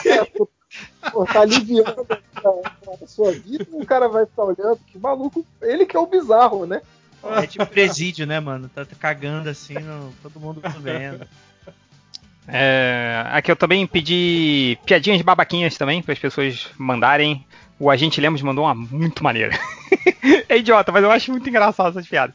Qual o herói que tinha uma pequena sobremesa? Ah, de novo. O Tortinha! Cara, eu, eu selecionei uma dele, porque é muito aquelas piadas de criança. Que é Qual é, tipo, qual é, qual é? é, um peixe foi jogado de cima de um prédio de 20 andares. Que peixe era esse? Era o atum, porque ele caiu e fez atum. Puta, essa piada é muito boa, cara. Cara, isso é muito piada de criança, cara, sabe? Tipo, piada, piada pura, piada ingênua, sabe? Ah, alguém Ah, mandou é qual, tipo qual super-herói que tá sempre no trabalho? Qual é? O Noturno. Ó, Ah, entendi. boa, boa, boa. Boa, boa, boa, boa, boa, boa, boa, boa. É, vai lá. Tá, tem outra aqui então, que não é piada. O Rick e Roberto esperando o Havik no Mortal Kombat 11. Qual o MDM mais medroso? Gente, É, não sou eu não. De longe, né? É. Cara, o Tien tinha medo do bicudo lobisomem. Um desenho. Exato. A gente tem que, tem que levar isso em consideração. É outro né, nível, cara. Eu, eu não quero falar nada porque eu tinha medo do Piratas do Caribe. Nossa. Caraca, Ah, mas, mas, Ah. mas tem, mas tem uns monstros estranhos lá, uns caras escrotos, né? Tipo, dá pra É entender. tinha cinco tipo, anos quando saiu o Piratas do Caribe, E, né? É, e o e os cachorros no filme do Hulk. Também. É, isso aí. É. Pra, pra criança não deve ser fácil. É, eu né? tinha, tinha medo do ET, né? Do Spielberg. Pois é, o Tien tinha medo do ET, cara. O bicho mó, mó, mó gente boa, cara. Uhum. Pô, E mas é mó tinha medo. estranho, mano. É, O ET é estranho. É, daí é estranho, cara. A minha irmã tinha medo do, do Chewbacca. Ela não assistiu o filme. Do, Eu tinha medo, tinha medo também do Slot, cara, do Goonies. Morria de medo. Puta merda. Ah, sim. Ah, não, mas o, o slot, a primeira aparição dele é pra dar medo. Exatamente pra quebrar a expectativa depois, tipo, ah, não, ele é legal, faz parte da galera tá? e tal. É, mesmo quando ele era legal, eu não aguentava. Eu tinha que sair. Pô, o slot, Cara, o slot no final com a camisa do super-homem é muito foda, cara. Porra. Isso lembra que eu peguei a porra do, do Alien Isolation lá, porque tava 40 reais. Eu falei, não é possível, uma peixinha. Jogou até hoje.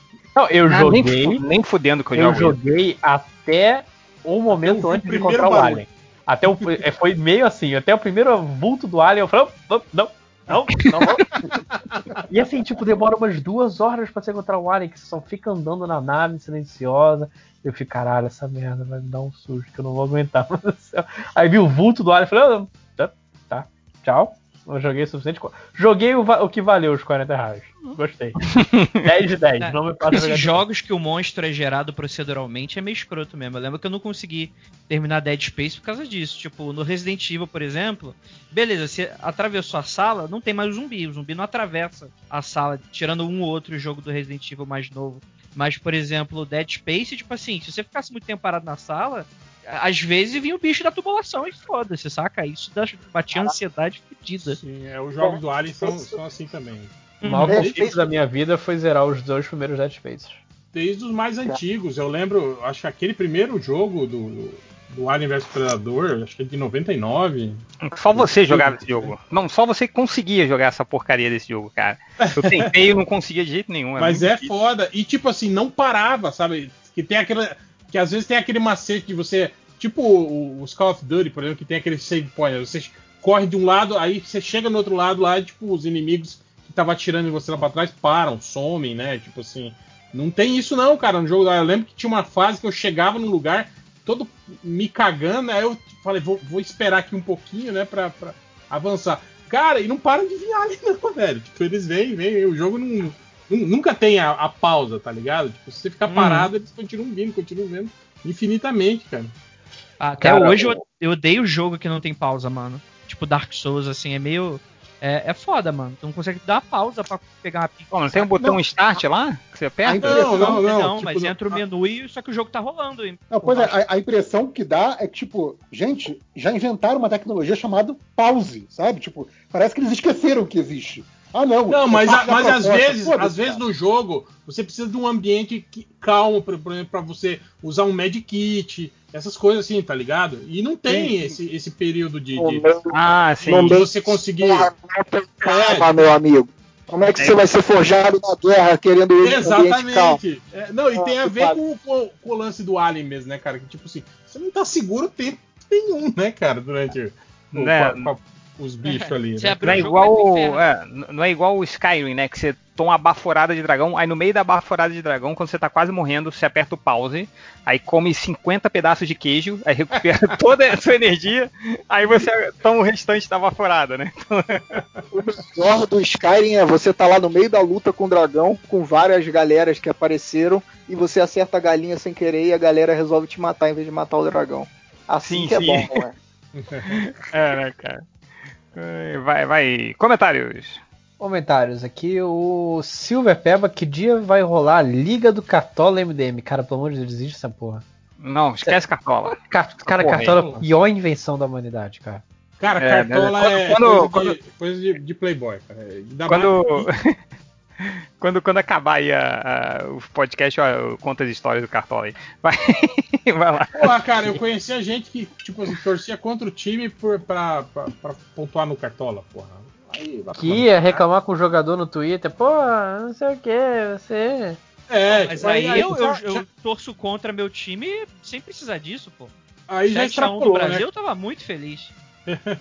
eu não precisava nem ganhar aposta nenhuma. Tipo assim, se o cara tá priorizando o cartola e não o futebol, eu acho que tipo, o passatempo dele tem que ser revisto, né, cara? Exatamente. Vai lá, o Doutor com Sono. Qual personagem de RPG que os nobres bacharéis mais gostaram de jogar? E se já jogaram cenários nacionais de RPG? Eu É. já- Cenário nacional é tipo no Brasil ou ele tá Tipo perguntando aqueles, de RPG? tipo aqueles de bandeirante, né? aqueles- Desafio dos bandeirantes? Não, não. Não, acho Eu que joguei- tipo, cenário eu nacional desenvolvido no Brasil, assim. Tipo Eu Tormenta. joguei era, era brasileiro, lembra dele? Qual? Do início da década do, do início da década de 90, Tagmar. Tagmar, cara, eu Lembra? joguei muito, tá? Eu só tenho uma época que eu. Tagmar, Tagmar parece nome de. Eu lembro da, do, do Mutarelli lá, o Eu Te Amo Lucimar. Cara, o Tagmar, Não, mas o, o eu jogo te amo, até... Tagmar. Tipo, Tagmar. O Tagmar eu jogo até hoje, se, se bobear, cara, se, se deixar. Eu- a última vez que eu joguei foi tem uns três anos, por incrível que pareça. Não sei quando foi a última vez que eu joguei. Mas eu tinha a caixinha, eu achava a caixinha maneiraça, achava o livro muito maneiro. Achava as ilustrações que tinha no Sim, livro sim. muito maneiro. Copiei várias na época que eu, que eu, que eu ganhei o Tagmar. Pô, o Tagmar Aí foi. tinha- Não sei se foi o primeiro, mas foi um dos primeiros a serem desenvolvidos no Brasil, cara. É, por aí. E ele era bem simples comparado com o D&D e o GURPS na época. O GURPS era bizarro.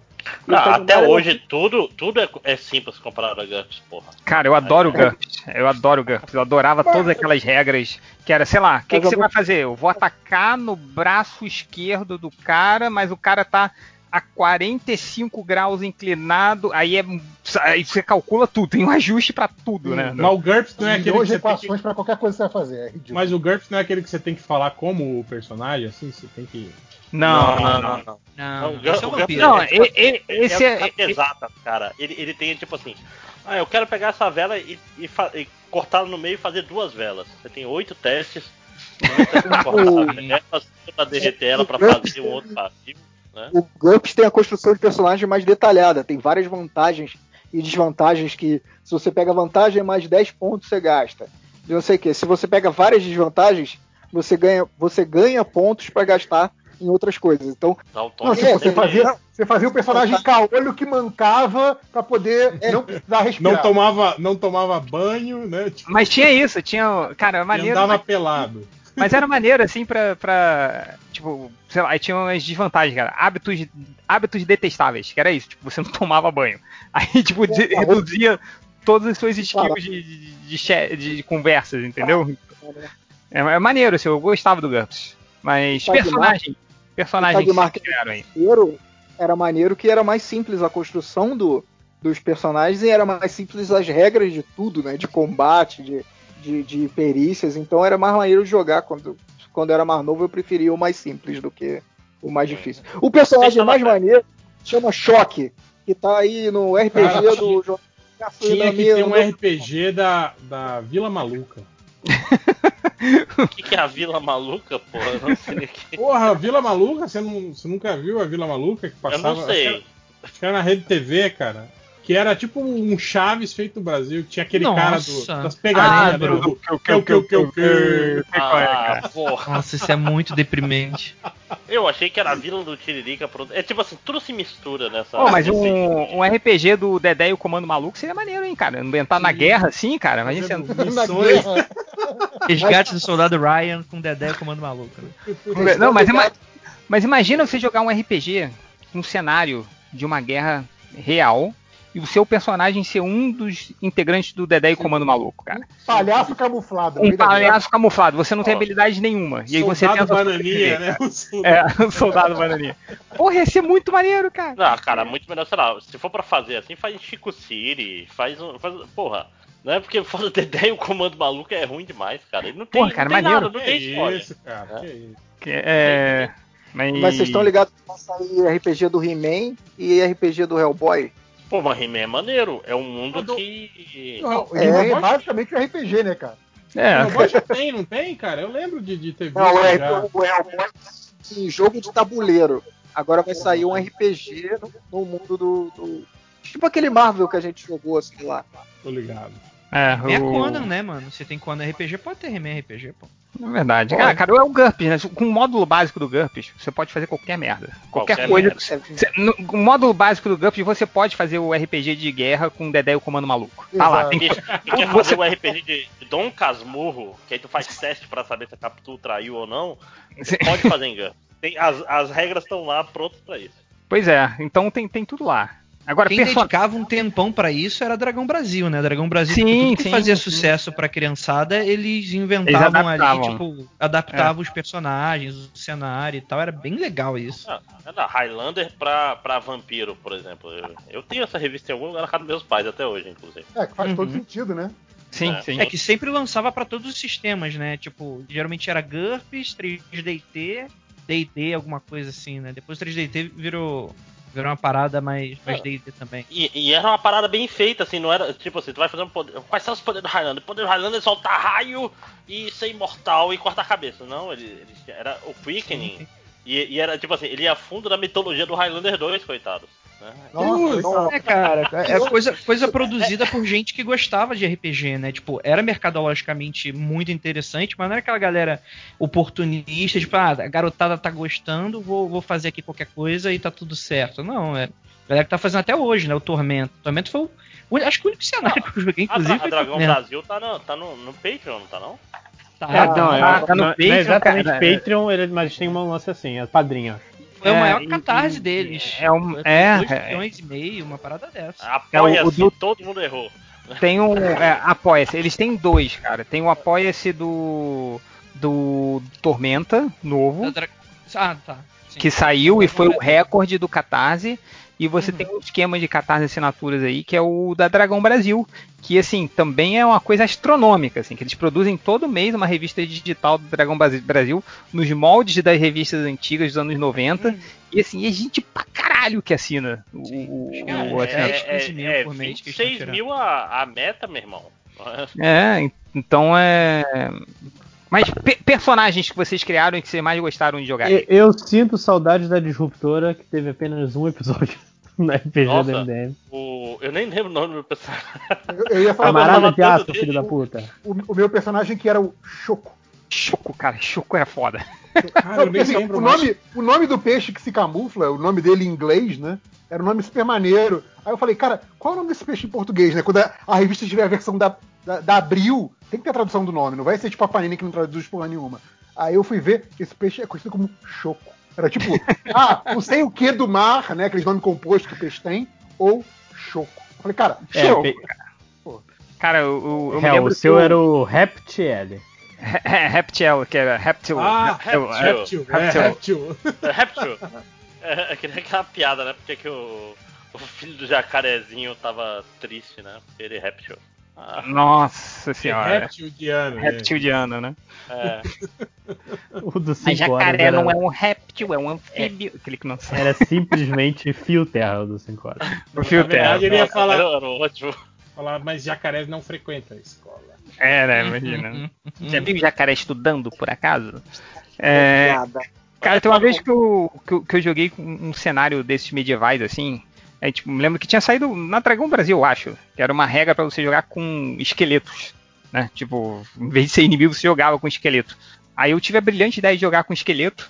Só que era tudo, tudo dado errado. Você não podia entrar na cidade, todo mundo tinha que andar camuflado e tal. E tinha uma parada dos esqueletos que se você jogava, você não podia recuperar dano. E no meio da história eu perdi um braço, cara. Eu fiquei jogando seis meses com um esqueleto sem poder segurar um escudo, assim. No final ele quebrou e morreu. Mas foi uma experiência maneira, cara. Eu, eu- eu gostava de jogar com ele, assim. Tu falava? Você podia falar? Você Sim, falava. Falava. Era um cara normal, só que você tinha um esqueleto. E aí. Você falava Perdeu o braço caveira porque o vermelha mestre era lábios. da puta, né? Você falava sem lábios, que nem caveira É, vermelha. sem carreira vermelha. É, já, já, já, sem lábios. Falava sem língua. Mais bizarro também.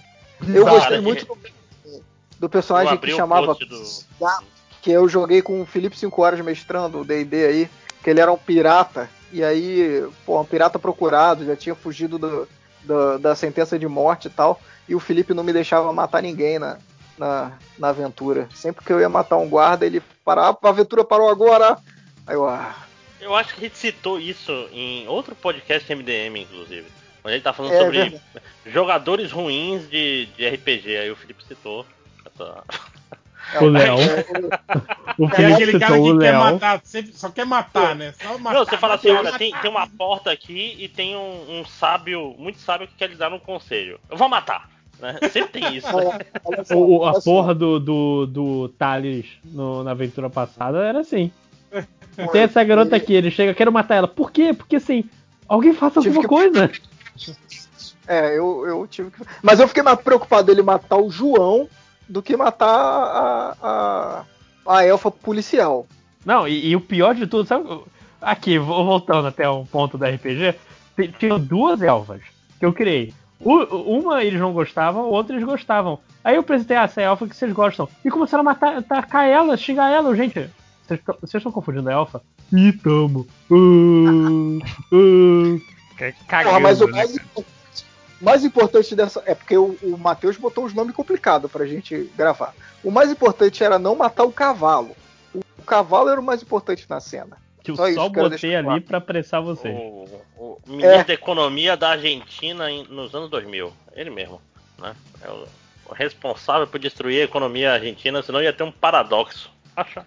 Tá muito louco essa, essa, essa campanha lá. você tá Não, porque o cavalo, cavalo era, o, era o ministro da, da economia que cagou a economia da Argentina, rapaz. Tá, Então, tipo, Todo mundo é- sabe disso, Márcio. Tá, tá, Todo, tá, tá, todo tá, mundo Márcio, sabe tá, disso, tá. gente.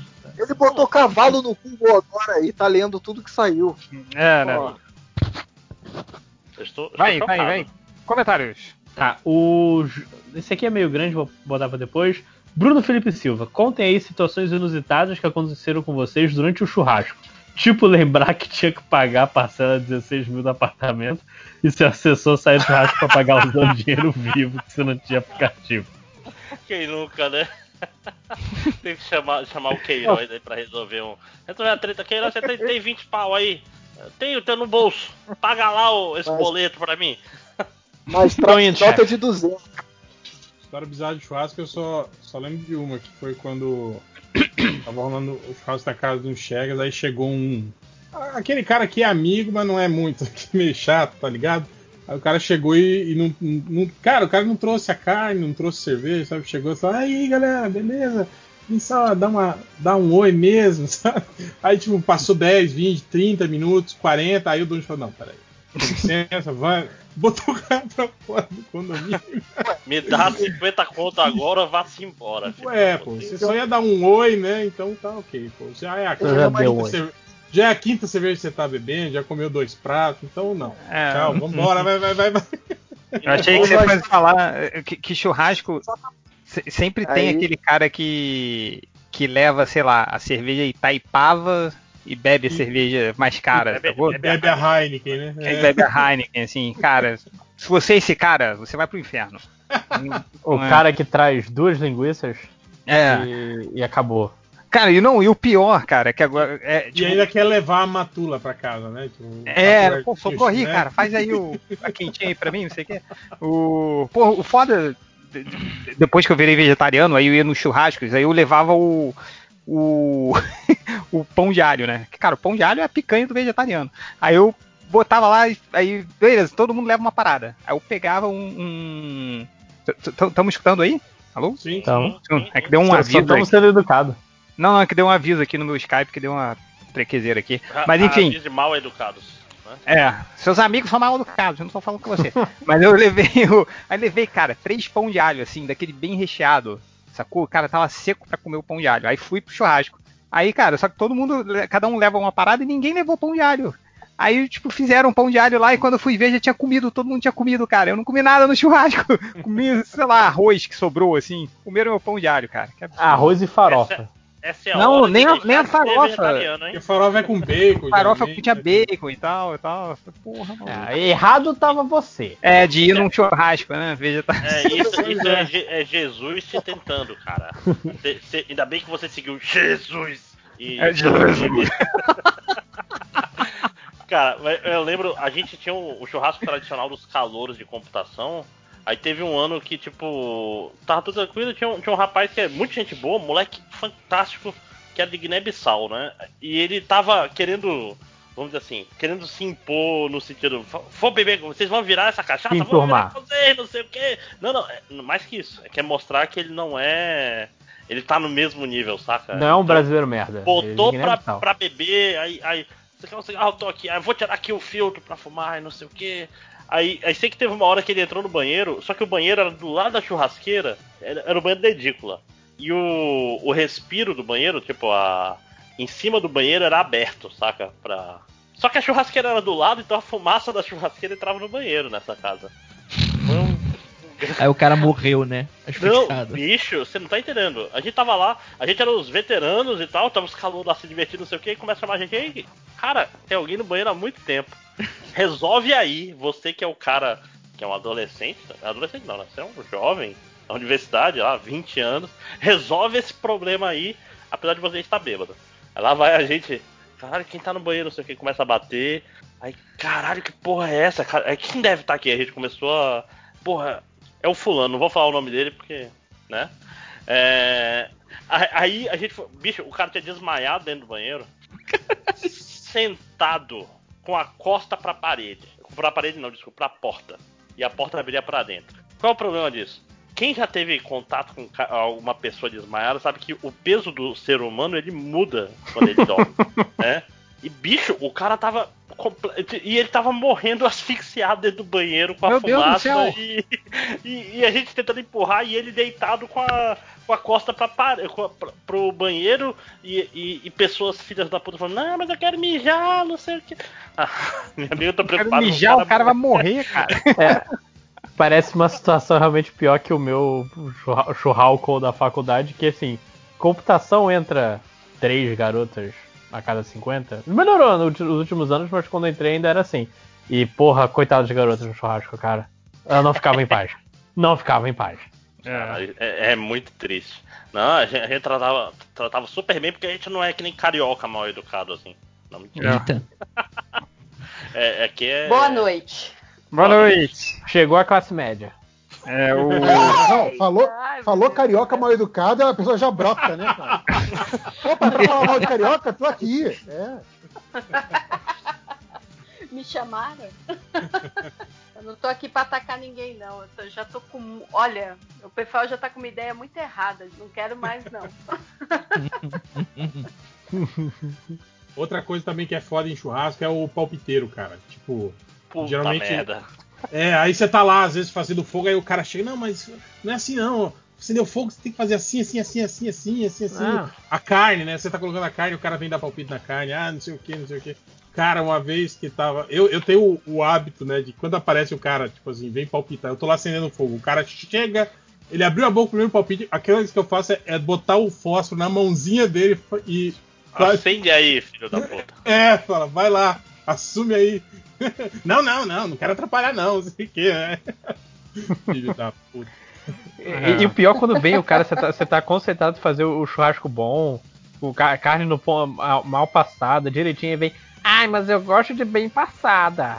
Então estraga uma carne aí pra mim. Caralho, não, não, o, o pior é, o- é o cara que, que fica o tempo todo no churrasco. Ai, mas você vai comer carne bem passada? Aí tá estragando a carne aqui. Tipo, Tá estragando sim essa merda Não, de carne. Não estragando porra nenhuma. Carne bem passada é a melhor carne que tem. Cara, Que é por isso que você é vegetariano. Por isso é vegetariano. É, certo que você é É, é certo. vegetariano. É, é- ai, não, vocês gostam daquela carne vermelha sangrando Claro. assim? É como Deus livre. queria que eu comesse essa carne. delícia.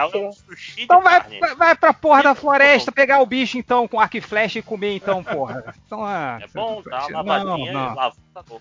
Mas o. O negócio da carne bem passada é que no final do churrasco só vai ter carne bem passada, bicho. É, aquelas carninhas que ficam no, no canto da grelha, saca? Você esquece. pegou. Ou esquece é, lá. não, é, sempre vai ter. Então o cara do bem passado ele tem que tomar um café reforçado antes de ir no churrasco. É, ainda vem e ai, carne, carne bem passada tá demorando, porque demora, filho da puta. Tem demora pra estragar a carne. Nossa, é muito se- triste, né? Depois que você pega o gosto pelo ao ponto ou ponto menos, comer uma Ao carne ponto bem pra mal. passada é pra mal, é, é, é triste, é triste. Mano, Não, que não, não, cara, que nervoso. Eu, bo- eu, não, eu, eu me recuso a ouvir a opinião do vegetariano sobre o churrasco. Vamos foder vocês. Eu me recuso. Ah, tipo, tem carnes e carne, né? Tem carnes que até dá pra comer bem passada, assim, né? Que ela ainda, ainda fica macia, Até né? dá tal. pra comer. É, não, é que, que ainda fica macia, assim, de boa, né? Tal. Agora tem carne, por exemplo, filé, se você passar demais assim, porra, vira uma. Eu gosto sapato, daquele. Eu gosto da sola de sapato, eu gostava, né? Tipo, daquela que. Puta que que, que fazia crack quando você comia. Tem Sabe? certeza que você é vegetariano, Não, mas- mas porque quando- só se quando não é um- comeu carne boa. Gente, quando é um bife, tudo bem você esturricar ele assim, né, pra comer. Agora, quando é uma Não, poça não de é, carne, assim, bem. aí, aí não, né, cara?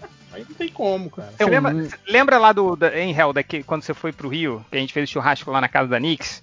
E aí alguém teve a brilhante ideia de me colocar como churrasqueiro? Aí eu comecei a fazer as minhas carnes bem passadas, eu cortava na finura de um papel, assim, né? Que é o- é como eu gosto, né? E aí botava lá e fazia crack, cara. Aí o. Já acho que eu já contei essa história, que uma dos pedaços da carne caiu no meio do carvão. Eu tirei, botei do lado, o Ned Reverso foi e comeu e não sentiu a diferença. Era o meu nível de um churrasqueiro. Assim. Cara, Então, no, no- no final do churrasco, eu tô comendo a gordura bem passada, assim, foda-se. Sim, é o jeito correto. É porque, assim, tem a galera que vai pra churrasco pra beber. Eu vou pra churrasco pela carne. Essa coisa de, Exatamente. ai, mal passado, bem passado. Bicho, é carne. Carne você come e não reclama, bicho. É carne. Sério. E isso pra mim, esse papo todo de vocês nos últimos cinco minutos, é tudo frescura, bicho. É carne. cara. Inclu- inclusive, eu vou pra churrasco pra beber mesmo. A carne é pra eu não ficar muito doido. Inclusive, eu era, Tá era o cara que era responsável por, por manter o gelo e. E quando chega a cerveja nova, você tem uma técnica. Eu sou, Mas eu sou você- a pessoa que no- eu sou a pessoa que no churrasco eu, eu, eu, eu consumo zero cota da cerveja, três cotas da carne. Eu também. E, e duas cotas das Smirnoff Ice, que eu Por sei. isso, por isso que Então o aí, truque... aí eu levo de casa a minha. assim, não Ah, aí que aí, aí tem um cara que, tipo assim, o segredo é tem que esconder Smirnoff Ice, porque sempre tem um filho da puta que vai tomar só de sacanagem. Sim, cara, Cara, é, é, igual, quando- é igual pão de alho, quando- cara. Quando Maldito eu não bebia, eu reclamava. cara lá que roubou a porra do meu pão de alho, filho da puta. Tipo, eu levava a minha coca, né, de 2 litros, né? Mas, tipo assim, o pessoal que bebe a cerveja bebe a coca também, né, cara? Isso Sim. Ah, sim, E sim. você Ambi- que, e ambidestro. você que só bebe a coca, você não bebe a cerveja, né, cara? Tipo, isso que era sacanagem.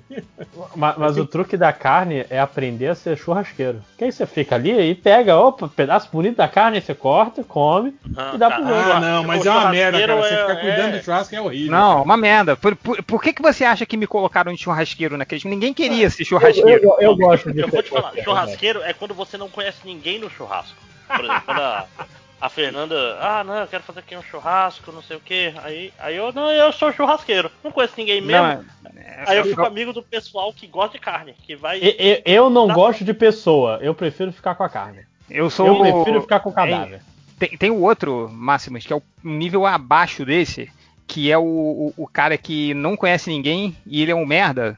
Tipo eu, assim, quando vou no churrasco, aí você tem que ficar olhando a carne. Tipo, ó, botei olha aí, sacou? Você, não, você não tem autorização pra mexer na carne. Você só, Ah, só olha pode pra mim, virar a carne. É, você, É, né? você tá ali Tem pra. que chamar alguém. Ô, fulano, Me avisa quando o pão de alho começar a tostar. É verdade. Cara, nessa época, Ah. Change, por isso, que, por isso que o caboclo fuma. Porque você vai lá pro estacionamento fumar um cigarro. Longe de todo É. mundo. e Só olhando. queria, queria mandar pro inferno quem comeu meu pão de alho lá na porra do churrasco. Porra, sacanagem. Fiz, eu, fiz, eu fiz o pão de alho mó. mó hein, eu botei. Caprichei no recheio, cara. Eu botei uma pimentinha ainda, sacou? Dentro do. no meio do recheio, assim. Ficou caseiro, caseiro. E comer. É, porque eu tava, tava contando que você ainda não tinha chegado, ideia. Que eu, pô, vegetariano fui no, no churrasco, vai ter que comer pão de alho, né?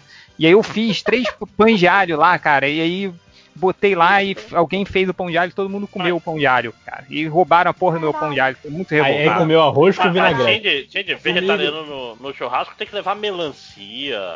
Abobrinha. Não, Churrasco da, aí, aí ninguém Bela Gil, né? Churrasco da Bela Gil. É. Churrasco da Bela Gil. Leva berinjela, leva bo- bo- abobrinha. Mas, Eu achei que- eu achei que você ia falar- Assar, cebola, tomate, ass- assa e fica, fica legal. cara. Pô, cara, mas eu Então. não quero cebola, eu quero pão de alho, mas roubaram a porra do Puta pão que- de alho, cara. Tu não Cara, Quem alho, é, não quem é o vegetariano? Vegetariano. O que, que que- você come de vegetariano? Batata frita e. É, o e vege- e arroz. Cara, vocês estão zoando, mas eu já fui em churrasco vegetariano e é muito bom, viu? E eu Não, sou vai um se cara fuder. que é Nem muito eu, bom. sou vegetariano, eu Ah, acho isso uma merda. Vai se Ah, fuder. é isso muito é, bom. É, é tipo Tá o, o filme de Death Note do Netflix, né, Andrei? É, é o É muito bom, cara. O filme do Death Note é Conseguiu, muito bom. conseguiu Cara, eu o que Ah, queria. assim Atenção. Eu vou ver se arranjo umas fotos, mas, mas é muito Mas, bom, é gostoso. o, o- domingo agora, que foi, foi dia dos pais, fez o churrasco aqui em casa, né? Aí Dona Rela gosta muito de pão de alho. Eu não sou muito fã de pão de alho, não, né, cara? Aí ela, ela, como tinha muito, né? E era só eu e ela, né? Aí ela falou, come, come pão de alho. Eu falei, ah, não gosto muito, né? Tipo, depois fica aquele bafo de alho do caralho, não sei o quê. Falei, ah, não, Melhor mas papo. come, né? Porque é ruim sobrar, né? O, pão de alho. Eu falei, então tá, eu vou comer. Aí eu co- cortei o pão de alho e botei uma linguiça dentro. Né? Cara, eu, eu- ah, Matei, tipo, matei uma loja Você não aqui. queria o, o bafo de alho, mas né, bafo de, de, de, de linguiça De carne, né? alho, vai ficar ótimo, né? Ô, mas o, eu faço o seguinte, quando sobra pão de alho, eu boto na geladeira, aí no dia seguinte, eu pego ele gelado, passo uma camada de uns três dedos de requeijão, assim. Um pão de alho e como, cara. Fica uma delícia. Geladinho, Ah, geladinho, geladinho. Bota em cima da pizza e esquenta no forninho, aí faz a E bota feijãozão. Passa É. o feijão em cima, cobre ele com feijão e come. Ó, pa- passei o pão de alho que tá entregando aqui perto de casa. Ah, com coração de galinha? Porra, que- Porra, eu mas já também? provei, não é, não é bom, sabia? O que eu, Ah, que eu cara, comi aqui em Manaus, pelo menos, eu não. Tô, tô aceitando. São coisas que são boas em separado que não ficaram Ah, co- boas. co- Isso é um Coração. pão de alho, cara. Parece um coração de galinha coberto de queijo só. Nem dá pra saber que tem um pão aqui. Pois é, o pão é o, é o prato, verdade. né, cara? O pão é o prato, assim. Perfeito, é que nem a pizza, é o processo da pizza. Foi, É, foi não- bem decepcionante o. É, mas então, o pão tipo de assim, alho. Pô, se é bom. Legal. Não precisava ser um pão de alho, podia ser um pão. Só, né? Podia ser uma pizza. Pizza de coração, inclusive. Pô, cara, esse, Cara, esse, esse pãozinho aí de. pão- esse pãozinho de alho no pão francês, caralho, cara. Isso é, É. bom demais, cara. Meu Deus Cara, do céu. Esse coração me lembrou, acho que já, já contei essa história em podcast, que a amiga minha que, que casou com, com um americano, né? Ela, ela- na época que ela tava namorando com ele, ficava aquela coisa, né? Ele vinha pra cá, ela ia pra lá, tal, não aquela, aquela coisa que cada seis meses um vinha um ia. E aí, numa dessas que ele tava aqui, ela levou ele pro churrasco. E aí ele, obviamente, nunca tinha comido coração. E aí, tipo assim, ah, saiu aqui coração, prova aí, é mó gostoso e tal, isso aqui. Aí ele, como assim coração? Aí ele viu e falou, cara, isso é um coração de verdade? Sim, isso é coração do, do frango. Aí ele, vocês não comem isso. Óbvio que a gente come isso. E aí, Tem cara, literalmente não, um espeto com 300 aqui, filho. o cara, o cara achou, A, gran- a granja achou que era aquela parada, tipo assim, tá, que era brasileiro sacaneando gringo, sabe? Ah, não, aqui, ó, a gente come rato, come esse rato aqui, sabe? Que era uma, coisa nojenta que tinham feito pra ele comer. E ele assim, não, vocês estão me sacaneando, isso aqui. Aí, cara, passou o prato. Eu falei assim: tá, então todo mundo vai comer e você não vai comer. Aí passou o prato, todo mundo foi pegando um, porque óbvio, né? Coração todo mundo pega. E aí deixaram um pra ele. Ele assim: cara, vocês estão comendo isso de verdade? Sim, estamos comendo. Cara, ele tentou comer. Ela falou que ele quase vomitou. Ah, mas é nojento, cara. Coração, porra. Não, não dá não. Fica cara. quieto, Não, vegetariano. Coração, Vegetariano é, cora- é. Coração não, cara. Vai, vai co- comer a alma, vai absorver a alma da uma- galinha, cara. Cara, uma Perfeito. macarronada de moela eu fiz hoje.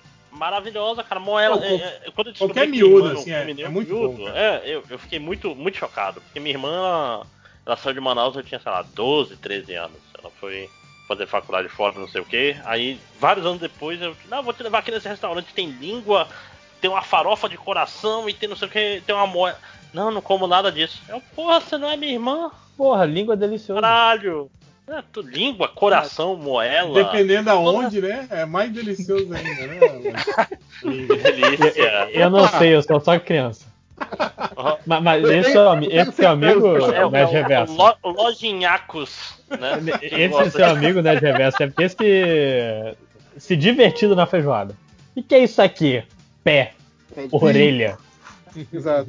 Mas esse, esse lance. Ah, mas, É, mas o- orelha é- e tal, eu, eu acho ok. Mas. Coração não, né, porra? Não. Não, esse orelha lance aí. do Nerd Reverso aqui do, do churrasco lá em Vancouver, que os gringos, metade dos gringos ficaram horrorizados com o coração também. Que ficaram, não, não vou comer não. Só teve um moleque que comeu tudo que dava pra ele, tudo que é carne, picanha, né? E ficava, é caraca, vocês isso é acharam? muito bom. Como é que vocês acharam Ah, o- vender lá em. Achou uma galinha. Bernardo, eles andaram Vancouver inteira, em várias, vários açougues pra achar picanha, pra achar o que eles queriam, tinham, queriam fazer no, no churrasco, né? Maluco, o moleque deve estar até hoje. Aí ele, pô, vocês comem isso todo dia no Brasil? Aí a gente, é, não, a gente sai pra caçar na floresta e faz churrasco. Aí, Se não acha galinha, né? Come coração de macaco. Não. né? É, não, ele achou que morcego. Ele perguntou o que era picanha, a gente falou que era boi. E aí e é comeu a tudo. O pica moleque do boi, tem que falar. Picanha é a pica do boi. É, e, o, Nossa, e o pai dele, pai dele, que era um cara adulto de 50 anos, o moleque tinha. Os, os moleques que foram lá tinha, era filho desse cara, né? Tinha 12, 10 anos por aí, sabe? O pai dele não comeu nada que a gente fez dos brasileiros, né? Ele só, levou, só comeu o hambúrguer e salsicha que ele levou com pão pra ele fazer, sabe? Aquele churrasco americano de hambúrguer é, e salsicha. Ah, churrasco de hambúrguer. Churrasco de Muito hambúrguer. e o medo, né, de Pô. pegar alguma doença exótica, né? Dessas... É, ué, o, o- o- Aqui a gente juntou a brasileirada pra fazer churrasco. E um amigo nosso chegou, pô, cara, onde é que eu vou arrumar coração? Aí o Cristiano foi no açougue que tinha, né, lá em São Francisco. E disse, pô, cara, tem coração aí? Aí ele, tem, tem, tem coração. Ele, caraca, tem coração? Coração Quanto- de quanto- boi. É, não, é coração de galinha. Tem coração de galinha? Tem coração de galinha. Quanto, quanto é ele? Como assim quanto é? Não, só pode pegar essa porra aí, ninguém pega não. Ele pegou um monte, assim, pegou um sacão cheio de coração Caralho, de cara. Peraí que eu vir aqui com, li- com, com a bacia lá de casa. Exato. Era quase Não, isso. Chega, chega com balde de coração no churrasco. Não foi isso, ele, cara, pega aí, mano. Ele, beleza, ele pegou um negócio e foi embora, não pagou, não precisou pagar, assim, né? Mas, Mas a- eu- meio quilo de picanha foi 80 dólares lá em Ah, não, ó, Ah, o mesmo, Porque é um mesmo preço daqui. da galera- o corte da galera não, não existe pra eles, né? Tem que fazer um verdadeiro churrasco não- não que é com carne de segunda, rapaz. Tem que fazer umas fraldinhas. Ponta de Não, peito. não, peraí, É. fraldinha, é de- fraldinha é delicioso, pô. Não, Melhor mas, é, mas tipo assim, esse negócio de picanha... Fraldinha não é segunda, não, pô. Não, pois É? é, eu digo assim, tem que pegar as carnes baratas. Cupim, assim, cupim. Não, cupim é foda porque dá muito trabalho de fazer. É, cupim é 4 assim, horas de, de assagem. Tá junto com a Dani aí na- no, no elitismo aí, ó. Pô, Essa cupim carne de é segunda elite? fraldinha? Porque eu como shoulder, beef shoulder, não sei o quê. Não, eu digo assim, comparado com a picanha. O que eu queria dizer era, tipo assim, não, não vai atrás de picanha, filé, essas coisas mais caras, coisa que é 40 reais o quilo, sacou? Cara, Bota aqui no tem um peito. corte que eles chamam de bananinha. Você tá ah, ligado? é maravilhoso. Nossa, É, é, muito bom, muito isso bom. aí. Que é a tira de, de carne que fica ali entre as costelas, cara. Porra, mas tem que, tipo, você tem que comer na hora, quente, né? Porque depois vira um sebo só, né, cara? Mas é muito bom mesmo. Não, E um- é- e, e é, e é barato, que é a bananinha do contrafilé. E o pessoal joga fora normalmente, dependendo do lugar. Sim, sim, você tem que ir lá É, no a- açougueiro e falar. falar. Aqui não, né? Aqui já não já tá caro já o quilo da, da Não, não, a- a- aqui, aqui tá aumentando, mas tipo assim, um quilo dá 12, 13 reais. Aqui já tá na Bota- fase dos 16, 18 já. Acho churrasco com a 100, então. É. Não, o negócio da bananinha é que se você gosta de, de gordura, é uma carne maravilhosa pra você fazer, porque ela é Cara, eu amo, amo. Pô, Mole. e, e é bom pra petiscar, né, cara? Cerveja ali, ó, cara. Bananinha ali toda cortadinha e tira, porra, do caralho. Ah, e você sente bem porque ela é barata e todo mundo gosta. E você sente, caralho, aí ó, fiz um bom negócio. Porque esse, esse é o verdadeiro brasileiro, né, cara? É o cara que. Cara, e ela assa bem- rápido, né, cara? Ela não, não, não tem como ela ficar dura. Tipo, é a carne perfeita, assim, cara. Não, e ela serve em panela, cozida, já fiz em chapa, já fiz em frigideira. A carne mágica. Só é pô. Já, já viram, né? Daqui a duas semanas vai estar custando 50 reais o quilo nos açougues, depois da- desse jabá que a MDM fez. Não, porque vocês viram, tudo que aparece na internet que a gente falou por aqui, não é tipo, a gente falou porque a gente viu na internet. Tipo assim, não, estourou na internet porque falaram no MDM, né? A galera inverte o. É, não, cara, a A bananinha gente é responsável por tudo, é incrível. é Eu incrível. tava, eu tava no açougue e aí passou um anjo e me falou: Olha, cara, vou te dar uma dica. Tem essa carne aqui, bananinha do contra filé. Pode pegar que ela é super barata e é deliciosa. Você gosta de gordura? Pode pegar. Aí esse anjo passou na minha vida e, e me mostrou. Foi, foi do nada, cara. Né? Era Einstein. Cara, será que eu nunca vi esse corte no açougue? Nunca. Será que. É só, só encontra no açougue a picanha, o, Não, o ele- ele beef. tá em. Ah, mas aí tá- eu. tá- aí tá- eu, tá eu-. É, essa é a ideia, aí, aí é É o açougue que você frequenta, filé. né, Ideia? É, o açougue. açougue gourmet. Black Açougue Label. O meu é o açougueirão, não. açougueirão do É o do bairro. bairro. Não, não, não. A, a Dea nem vai em açougue, ela vai em. Ah, do bairro, mas aí mora em jardins. Aí, pô. Exato, jardins. É. Eu tô falando, o supermercado perto de casa, eu perguntei se tinha, eles falaram, não, a gente joga fora a bananinha. Olha. Não, eu fui tipo o super-homem depois de matar os ódios, saca?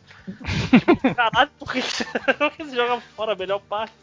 Bananinha contra filé. Esse é o dica MDM, né? Bananinha, pão de alho, porra, pão de alho. Só- Mas, mas- mas não faz churrasco com um bando de gente, filho da puta. Faz só pra você. É, ó, não seja o cara que leva cerveja barata e pega cerveja cara. Não seja o cara que, que, que- que rouba o pão de alho. Deixa o pão de alho pros, caras. Porra, tô revoltado. Agora lembrei da porra do pão de alho. Sabe por quê? Eu passei um tempão fazendo aquele pão de alho. Com uma puta atenção, botando a pimentinha assim, pra, naquele ponto pra não ficar muito apimentado nem pouco apimentado, assim. Com, porra. Puta, outro. Lembrei de outro Caralho. chato. Aquele que reclama se não tem arroz. Não tem arroz? Pô, arroz! Cara, Tudo bem, não- eu, não- eu- não como arroz tático, não, cara. Eu Acho que você. Tudo bem você reclamar de não ter a farofa nem o vinagrete, assim, mas um arroz, cara. Porra. Tem que reclama que não tem arroz, que não tem pão, não tem. coisas. É, tem não tem o. guardanapo aqui? Como o Máximos falou que tem o cara que, que dá palpite no churrasqueiro, né? Também é o, o cara chato do churrasco. É, que, mas é isso aí mesmo, né? O cara que faz churrasco na pandemia com um monte de gente. Também. M- MDM churrasco, né? Foi quase Cara, a gente foi um, foi um- A gente já teve o MDM churrasco, o MDM Aquaplay, já teve um mini MDM RPG aí. MDM Games. MDM Games. tem também um nazi que quando quer, ser- quer entrar no churrasco de qualquer jeito, mas o dono do churrasco não deixa entrar. Opa! Esse, esse episódio. Caralho, tem que tocar música, o funk do Naruto triste agora. E, e- e fica o, o, o Nazik em São Paulo sozinho andando pelas ruas. Onde eu vou? Não conheço ninguém. São todos no churrasco. Eu achei que vocês eram meus amigos. É, eu. Agora, sabe o que eu tô fazendo, cara? Eu tô procurando pão de alho no Google Imagens, só pra ficar olhando pra pão de alho. Que merda, vou ter que fazer um pão de alho quando sair daqui. Vai, vai, Ah, comentários. Ninguém vai... Deixa eu seguir aqui o. É, aí ninguém vai roubar, né? Eu vou fazer sozinho aqui. Aí ah, só- chega e minha olha filha comeu, né? Vai ver. O Sor, o Sor Lucas Lima falou: Me mande parabéns, fazendo 29 anos e ouvindo o MDM desde os 18. Não, Desculpa, cara. mãe. Esse aí foi destruído pela vida. É, nossa, coitado. Um abraço. aí. Parabéns, acho. Pô, e, e eu já vi esse, esse, esse cara várias vezes nos eventos que eu fui, assim, cara, ele tem um cabelão, assim, lindo e maravilhoso. O cabelo mais bonito que eu já vi. Cabelão grande, assim. Então, parabéns pelo cabelo, pelos 29 anos. Não, inclusive, não, Parabéns. é, é verdade que a gente só Nossa, reconhece pelo cabelo. É verdade. eu reconheço ele pelo cabelo. É Cabelão bonito. Aparece meu cabelo que sabe que é ele. É, o João, que é o arroba Jo- João Cartoon, ele fala: Eu não ouço mais o podcast, mas queria mandar uma pergunta. Posso mandar uma pergunta? Foi, todo, todo, toda semana ele faz a pergunta. Porra. Pode. É, Ele não ouve, né? Ele não sabe se a gente leu a pergunta. Faz sentido. É, É, e pergunta o garotinho do Anderson Rodrigues. Ele fala: Pergunta o garotinho: ter uma supervisão, mas com a sensação constante de ter um cisco no olho, Ai, não. ou ter um super olfato, mas com a vontade constante de espirrar e não conseguir. Porra, mas. Já que os dois são inúteis, já que os dois são, são ruins, eu prefiro ficar com a supervisão que super olfato. O que eu vou fazer com super olfato? É verdade. Ah, vou- vou- vou- vou- É, o menos pior. Na verdade, o que você vai decidir é qual das sensações é pior, né? Se é o cisco no olho constante. Não, mas é só quando ativar, né? É só quando ativar a supervisão. Não sei. Imaginei que sim, tipo, ah, quando ativo fica sujeitado, não precisa usar toda hora, mas quando precisar, eu sobrevivo. Funciona o tempo inteiro, não? Você consegue enxergar tudo. Você tá de olho aberto, você tá enxergando. Não, mas o super-homem, pra fazer a visão de raio-x, ele não precisa. Ele tá vendo toda hora. que é visão porque é só uma supervisão. Visão de raio-x é diferente de supervisão. Supervisão pra mim é eu conseguir ver lá do. No, Exato, é o olho, é do o olho de água. Vi- Visão de raio-x dá câncer em todo mundo que você olha. Eventualmente. Né? Porque demora um pouco. Depende do quanto você olha. E, e sem falar que não tem lógica, né? Porque, tipo assim, se os olhos dele emitem um raio-x, ele tinha que correr pra trás do negócio, né? Pra Sim. ele, pra ele conseguir. Segurar uma chapa mas- preta. mas aí só, Mas só funciona que- a super velocidade. Ele tem que lançar, correr, olhando pro lado Ele e voltar. emite o raio-x, corre do outro lado e, e aí ele enxerga, né? Na verdade. Porra, ele pode correr pro outro lado, ver mesmo e. depois- Mas, mas, tipo assim, vamos, vamos imaginar que visão de raio-x é só um nome de fantasia, não é raio-x de verdade. Eu acho que é justo. O Júlio é- César Rossi, ele mandou um negócio aqui bom. Ele falou: escolha um desses poderes pra cada um. Eu vou mandar lá no surubão o- o- Putz, aqui ó, vamos, vamos, vamos falar quais são os poderes. os poderes. É, lágrimas ácidas, invisibilidade no escuro, controlar controles remotos, comunicar com engraçado. frutas. E Mas esse, esse poder qualquer um tem, né? Só você ter o controle remoto na mão que você controla o controle remoto, né? Não, mas, É, é, aqui, ó, mas você não está tocando. É. É, Ele tá detec- voando. O controle tá voando. Cara, mas se você carregar um cinto com uns 50 controles remotos, é só você ir arremessando nas pessoas. Assim. É, o detecção de lixeiras, 75% de levitação. Não, isso aqui é foda, tipo assim, você consegue voar, mas só 75% do seu corpo. né? Mas dá, dá pra você virar um corredor, cara. Você anda arrastando os pés, entende? Você voa, mas você fica arrastando os pés no Não, chão. pensa assim, você, você é um, você tá correndo, mas seus pés estão tocando só 25% no chão. Você tá. Você voa, rapaz. Olha, esse é o- Eu, go- eu gosto desse aqui. Esse aqui eu escolheria, que é o seduzir chapéus. Não, daí tem, ó, invocar uma lâmpada, uma vez. É, Uma isso vez. é foda. Senão ia ser útil. Atração de balas, porra. Ler apropriamente, calvície instantânea, crescimento anormal de pelos, absorver má sorte, super câmera lenta, é tipo, você conseguir se mover em super câmera lenta, reviver insetos, Pois seria maneiro. envelhecimento ultra rápido, tipo, você conseguir envelhecer muito rápido, né? E morrer, né? Escrita invisível, aí, ó, isso é legal, você conseguir escrever de modo invisível. Um segundo de super força. Tipo, você vai ter super força, mas só durante um segundo. Ué, mas é o, você dá um soco, você dá um soco em alguém e aí. Você só quando precisa usar a super força uma Não, vez. mas, mas tem que pensar que se é um segundo por dia ou é um segundo por toda Para a sua sempre. vida. É, exatamente. Se transformar num laptop para sempre. Esse é maravilhoso, né? Seduzir chapéus e dessaturação. Você ser uma pessoa preta e branca. É, muito bom. Adorei todos esses Você poderes. falar que você não é racista, você não vê cores. Mas ó, te- eu, eu o tinha pensado em aqui, de pelos eu já tenho. Eu, eu, Cara, eu e se vi. for um segundo de super força com super câmera lenta? Pode ser um. Não. Olha, ó, a 10 Um tá por vez. pensando Olha, cara. Mas aí é pior, porque, tipo assim, o um segundo é um segundo. A diferença é que você vai demorar mais para executar o movimento, né? Porque você tá E, e provavelmente vai passar um segundo nesse período de É, tempo. exatamente. Não, um, um segundo de super força é, é um, dos, é um dos mais úteis comparado com os outros. No Calma aí, sentido que ó. ele não, é, ele não é ruim, Sim. ele só vai se gastar muito rápido. né? Sim, se, se você tá andando na rua e vem um caminhão, você ter a super força só precisa de um segundo. Não, não. Aí você tem que calcular esse desenho. Exatamente, esse- é. esse- A, a super Olha, força não quer dizer que você é invulnerável. Você É a melhor, ter, é melhor ter do que não ter, né? Nessa Ah, hora. cara, mas e- e- essa Mas- coisa da, da, da super força e não ser invulnerável, isso não, não tem como isso acontecer. Tipo, é igual no. no- tinha uns, não tinha no. no- Não tem como Conhece. My Hero Não, não. Academia? Sim, Não, o, cara. o, o, o Mancha Solar era, ele tinha esse problema, né? Ele Mas, era cara, um se- mangá- Um um mangá que é sobre isso, inclusive.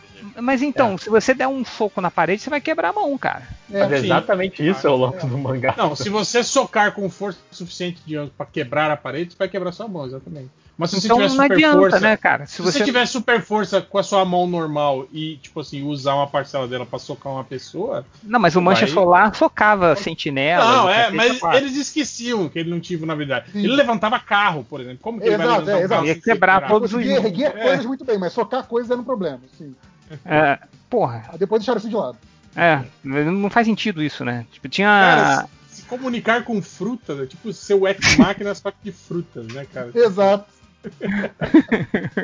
É tipo, cara, você Pô, pode, cara você é um pode fazer o, isso você é pode foda, fazer o cara. Bolsonaro comer uma, fruta, uma fruta estragada. Não, ele podia ser o melhor jardineiro do mundo, cara. mas é que são só frutas, né? Tipo, É, não. Se Na fosse verdade, o cara todas. tem, tem que ser do agro, né? Tem que ser um É, ele vai ter um agrônomo. pomar incrível. É. Não, e ele vai falar assim: esse pomar tá me dizendo que tá faltando zinco nessa terra. Aí ele vai. Porra. Aí dá pra ganhar dinheiro. É. Cara, e invisibilidade no escuro? Tipo, tá, quão escuro? Não, tem que ser completamente escuro. Pra É mim. tipo aí- o aí o guia do mochileiro? Todo mundo é invisível, né? Na- É, é, tem que realidade ser nesse total. nível. É, é tipo o guia do mochileiro, que a co- coisa é invisível, tanto que o cara fecha os olhos. É, não, é tipo o filme do Ben Stiller. Tá invisível quando ninguém tá olhando, né? Exato. É, quando ninguém tá vendo. Mas ó, controlar controles remotos é poderoso, porque tem controle remoto das bombas atômicas americanas, olha, aí, você pode ser um grande super vilão e, e controlar o, o arsenal nuclear dos Estados Unidos. É, isso você só usa uma vez, né? Outro poder que você só usa uma vez. Ah não, é porque você vai destruir o mundo. Mas é, é- é um dos mais úteis aí, controlar controle Não, remoto. eu- eu acho o celular que- é um controle remoto, aí tá começando a forçar a barra, mas começa a ficar interessante. Um segundo de super força, eu acho que é em caso de emergência.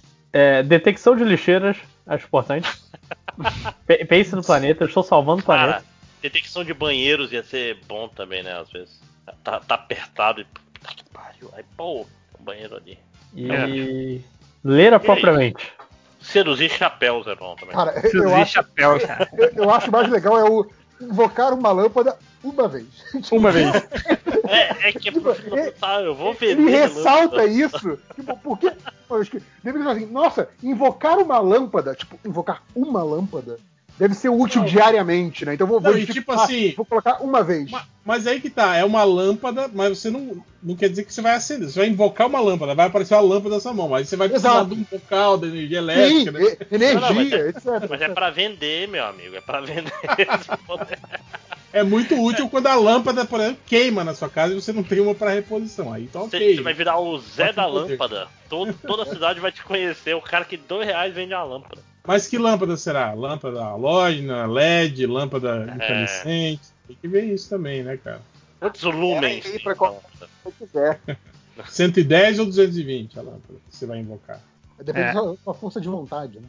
Mas o Sim, 70 se vontade. Cara, o 75% de levitação ia ser muito foda, porque, tipo assim, você ia poder voar, tipo, igual um preguiçoso, tá ligado? Arrastando os pés no chão. Tá ligado? ia ser muito bom, cara.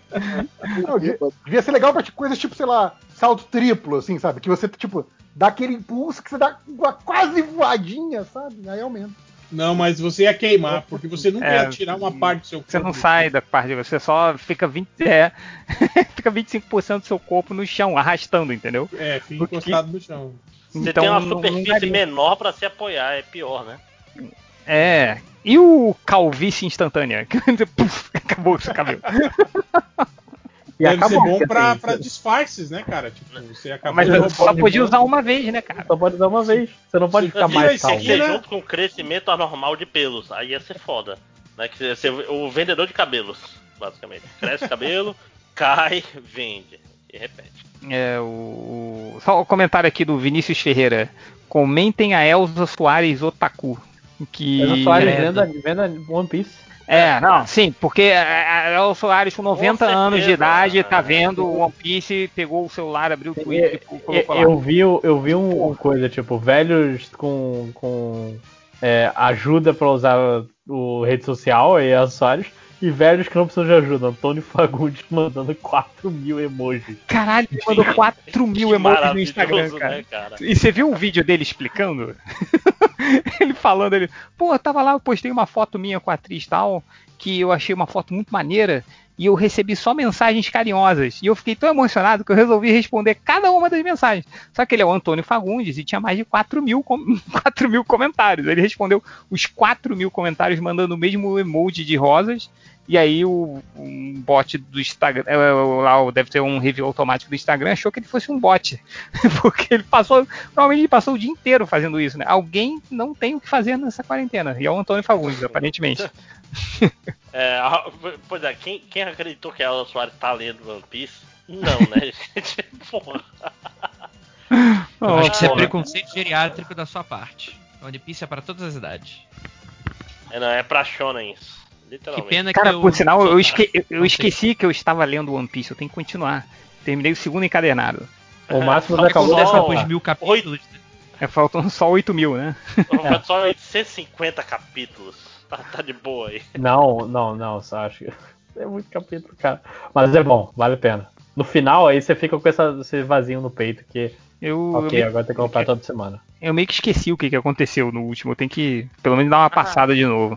Isso é tipo aquilo- aqu- aquela coisa que a gente fala de série, só que pior, né? Tipo, ah não, no quarto ano fica bom. É, Não, não, o e vamos combinar não, que não, o, mas é bom desde o início. e vamos combinar que o Luffy é, é o Goku pirata, né? Se fuder. É- Sim. Porra, é a mesma Mas- coisa. Sim. Enfim. Mas ele é, ele é o Goku, o Goku raiz, não é o Goku novo. Esse que é o negócio. É. O, o, o, o negócio mais do, do One Piece é o, é o FOMO, né? Que é o Fear of Missing Out. Que é o. Tipo assim. Que tá foi o chegando no- combustível do no- máximo. É, não, porra, tá chegando no capítulo 1000. Eu, eu fiz uma. Passei uns dois meses aí lendo One Piece antes de dormir pra alcançar. Que eu quero Nossa, falar não. do capítulo 1000. Cara, Aí eu, eu- eu- eu já tinha. Não, eu li do 600 pra, do 450 pra frente. Tô tranquilo. E eu 500. acho muito triste que ele chegou até a linha de chegada e só tinha eu. Tipo, agora vamos conversar sobre One Piece? Não, mas É. a internet tá aí conversando sobre One Piece. Eu não, eu não. Eu tenho uma coisa que eu não entendo é esse FOMO, Fear of Missing Out. Cara, eu sou o contrário, assim. Eu quero mais é que perca tudo pra não ter dor de cabeça, assim. Então. é, caguei pra isso. Vai! Comentários. Tá. É, deixa eu pegar aqui o Samuel Helly. Pergunta do garotinho: toda vez que comer, ficar com a sensação de estar quase explodindo de cheio ou Eu? ficar com a sensação de fome? A, a segunda, porque eu já vi a primeira e não é legal. Cara, Cara, por sinal, eu nessa quarentena estou comendo igual um boi, cara. Tá, tá foda. Tu, eu, tipo, É, literalmente, beleza. né? Vegetariano. É verdade. Mas é. Cara, eu chego. O que, que eu vou fazer de, de, de lanche agora? Um Cheetos. Batata frita. Como um Cheetos. Fazer aqui uma Aí- grama. né? Aí beleza, aí terminei os Cheetos, pô, tá na hora de jantar, então vamos jantar. Aí faço um PF depois dos Cheetos e, caraca, tá indo assim, estar dentro de casa, perto da geladeira, tá foda. Ah, seu Cheetos fica na geladeira? É, né?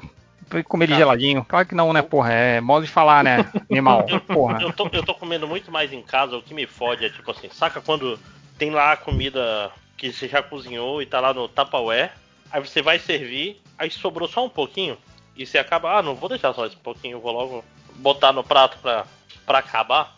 Ah, eu Isso como me menos fode. em casa porque eu te- tenho preguiça de fazer a comida. Na rua é mais fácil você para, compra alguma coisa pronta e come, né, cara? Mas em casa, porra, tem que fazer comida. Vocês nunca Não, passaram por eu- isso, não? mas- Falar, Eu tô com fome, eu tô com uma preguiça de fazer comida, tá no Não, mas por exemplo, aqui perto de casa tem um. Tem um, um- uma quentinha com churrasco a 10 reais. Boa, cara, boa. Aí tem sempre o cupim recheado, tem umas paradas Ah, maneiras. não, mas aí é diferente. Tipo, é comprar aí um tem coisa pra né? caralho. Aí, aí ela sempre sobra. né? Ah, vamos comer assim, comer coisas aleatórias durante o dia. Assim. Cara, quando você mora num lugar tipo é do lado do boteco, por exemplo, que salgado, por exemplo, essas coisas assim, porra. Isso aí é foda, cara. Era igual quando eu morava em São Paulo, era do lado, era tipo, tinha uma feira na minha, na frente da minha casa, cara. Aí eu sei lá, é- era foda, tinha pastel, tinha uma, uma barraca de pastel na frente, cara, do prédio onde eu morava. Então aí era todo dia, sempre que podia. Sempre que podia. Não é um negócio que eu sou um caboclo estranho, eu faço duas refeições por dia, geralmente. Ô louco, bicho. É, almoço e jantar. Só. Eu tomo, eu tomo um café quando eu acordo e almoço e jantar só. O Diário do. Gordo mandou, mandou uma pergunta do garotinho que vocês viram. Não, não. Sempre que estiver com os olhos abertos, peidar ininterruptamente. ou sempre que abrir a boca, perder algum dos sentidos, sendo aleatório o sentido a ser perdido momentaneamente. Pô, é a segunda opção, eu acho. Porra, isso A é legal, opção. cara. Isso- Isso é um personagem Mas se você for anime. um cavaleiro do zodíaco e perdeu o sétimo sentido. É, caraca, não, não dá não, cara. Tipo, a primeira, você abriu o olho e está peidando assim sem parar. Não, não, não dá não, cara. Você vira um jetpack ambulante, né, mano? Cara, e pior que a, a pessoa que tiver o, o segundo poder vai descobrir que é melhor ficar calado mesmo, cara. Fala nada não, filho da puta. Muito, muita coisa da sua vida você resolve só, no, só, só balançando a cabeça. É verdade. É, mais, mais comentários ou vamos para as estatísticas? Não, tem, tem dois aqui pra terminar. Estão gravando, vai. O Kaique, qual evento televisivo vocês gostariam de apagar da memória pra rever como se fosse inédito? O meu seria o Van Damme dançando com a Gretchen. Eu vi ao vivo, cara. Eu vi ao vivo isso. Sim, caralho. Nossa, e o Gugu apontando vi. pro pito dele, cara. Puta que pariu. Olha, ele tá armado! Olha! Cara, Ele viu brasileiro no era deprê demais. Eu queria ver de forma inédita o- a guerra de torta do, do último programa do Bozo, de novo. Cara, eu queria apagar da, da- da minha mente o Lost, mas não pra ver de novo, né? Pra ter a escolha de não, não quero ver. que, mas, cara, pra recuperar essa sensação, provavelmente algum jogo de futebol, cara. Que, pô, queria Não, ver o. o queria Tetra- ver a. O Tetra, Change. Caralho, Não, o que, que, Baggio que seleção brasileira, o quê? No Ah. Foda-se foda-se seleção. Brasil. Ah, rapaz, Queria, Roberto queria ver final da Copa Mercosul, Vasco e Palmeiras, Vasco virando de 3x0 pra 4x3. Aquele, Porra, aquele jogo do Romário, né? Porra, jogou pra caralho Romário. Jogou pra caralho. Não, e o pior, cara, o último, o último gol, cara, ele não só jogou pra caralho. No último gol, no gol da virada, cara, o Juninho foi chutar pro gol. Ele furou a bola. Nunca vi o Juninho furar, o Juninho Paulista, furar uma bola, cara. Ele furou a bola e a bola foi rolando e caiu no pé do Romário, cara. Tipo, é, é porra, predestinado, maluco, cara. Não é possível. Cara, deuses do futebol. Eu assisti esse jogo em, em São Paulo, na casa de um tio meu, que é palmeirense e roxo, né? Puta, eu, cara. nunca, eu nunca vou esquecer que quando terminou o primeiro tempo, ele falou, ah, 3x0, já ganhamos, não sei o que. Calma, tio. eu, eu falei, não, não, a, a troco de nada, porque pra mim 3x0 já tava ganho mesmo, né? Ah, calma, tio, tem o segundo tempo, não sei o que. Meu amigo, que maravilhoso. Não, eu, não só, cara, no, no- no segundo tempo, mas o Júnior Baiano tinha sido expulso, o Vasco tava com um a menos, cara. Sim. Na casa do adversário. O Júnior Baiano, quando ele foi suspenso, cara, eu xinguei. Acho que foi. Eu nunca xinguei tanto na minha vida. Mas, pô, queria ver esse jogo como se fosse a primeira vez de novo. Que, Ah, cara, Jogado. eu queria ver a, a, a embaixadinha do. Do Denilson? Não, do, do Edilson, Edilson, Edilson. É, é. Esse eu vi ao vivo Porra. também. Porra, foi bom demais. O cara ia fazer embaixadinha, veio todo mundo correndo atrás dele. Que, que bonito, cara. Já que eu gosto de MMA, né? Aí tomou uma, uma porrada, né? Por... Não, não, fugiu do, do Paulo Nunes, Paulo depois voltou. ah, muito bom. Essa, esse especial de cenas lamentáveis eu queria ver de novo. É sempre legal, né, cara? Sim. É, mas vai, o que mais tem de comentários aí? É o último aqui então, o Chico. O, só o Chico, Chico Carlos. Qual o pior quadrinho barra livro ou fase de um roteirista específico que vocês leram de início a fim na base do ódio? Eu li, cara, eu já, já sei qual é. É o X-Men do Chuck Austin. Quando tava. é, quando o, o Morrison reformulou os X-Men, botou eles de uniforme preto e tal, ele e o Frank Kittery. E aí a Marvel res- resolveu fazer o mesmo com outras equipes do- do- dos X-Men.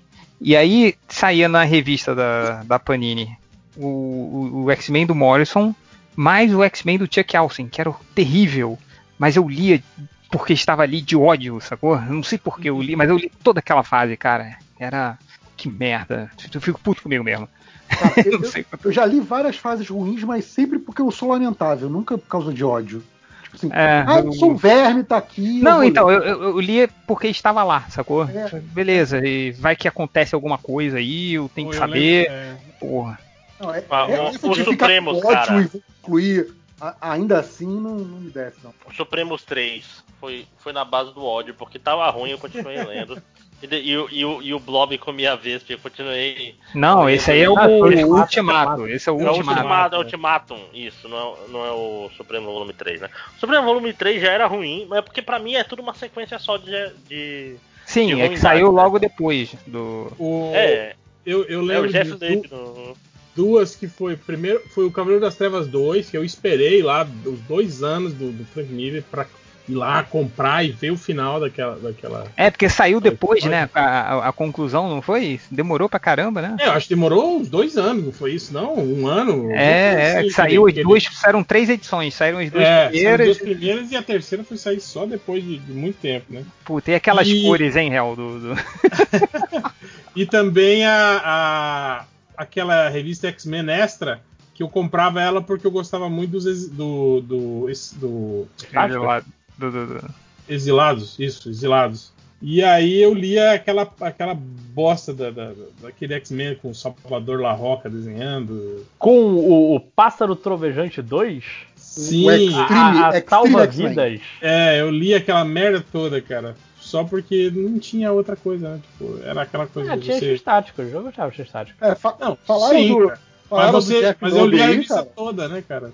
É, Eu, eu, eu li a- aquela saga Silêncio do Batman, aquela outra do Nossa, Super-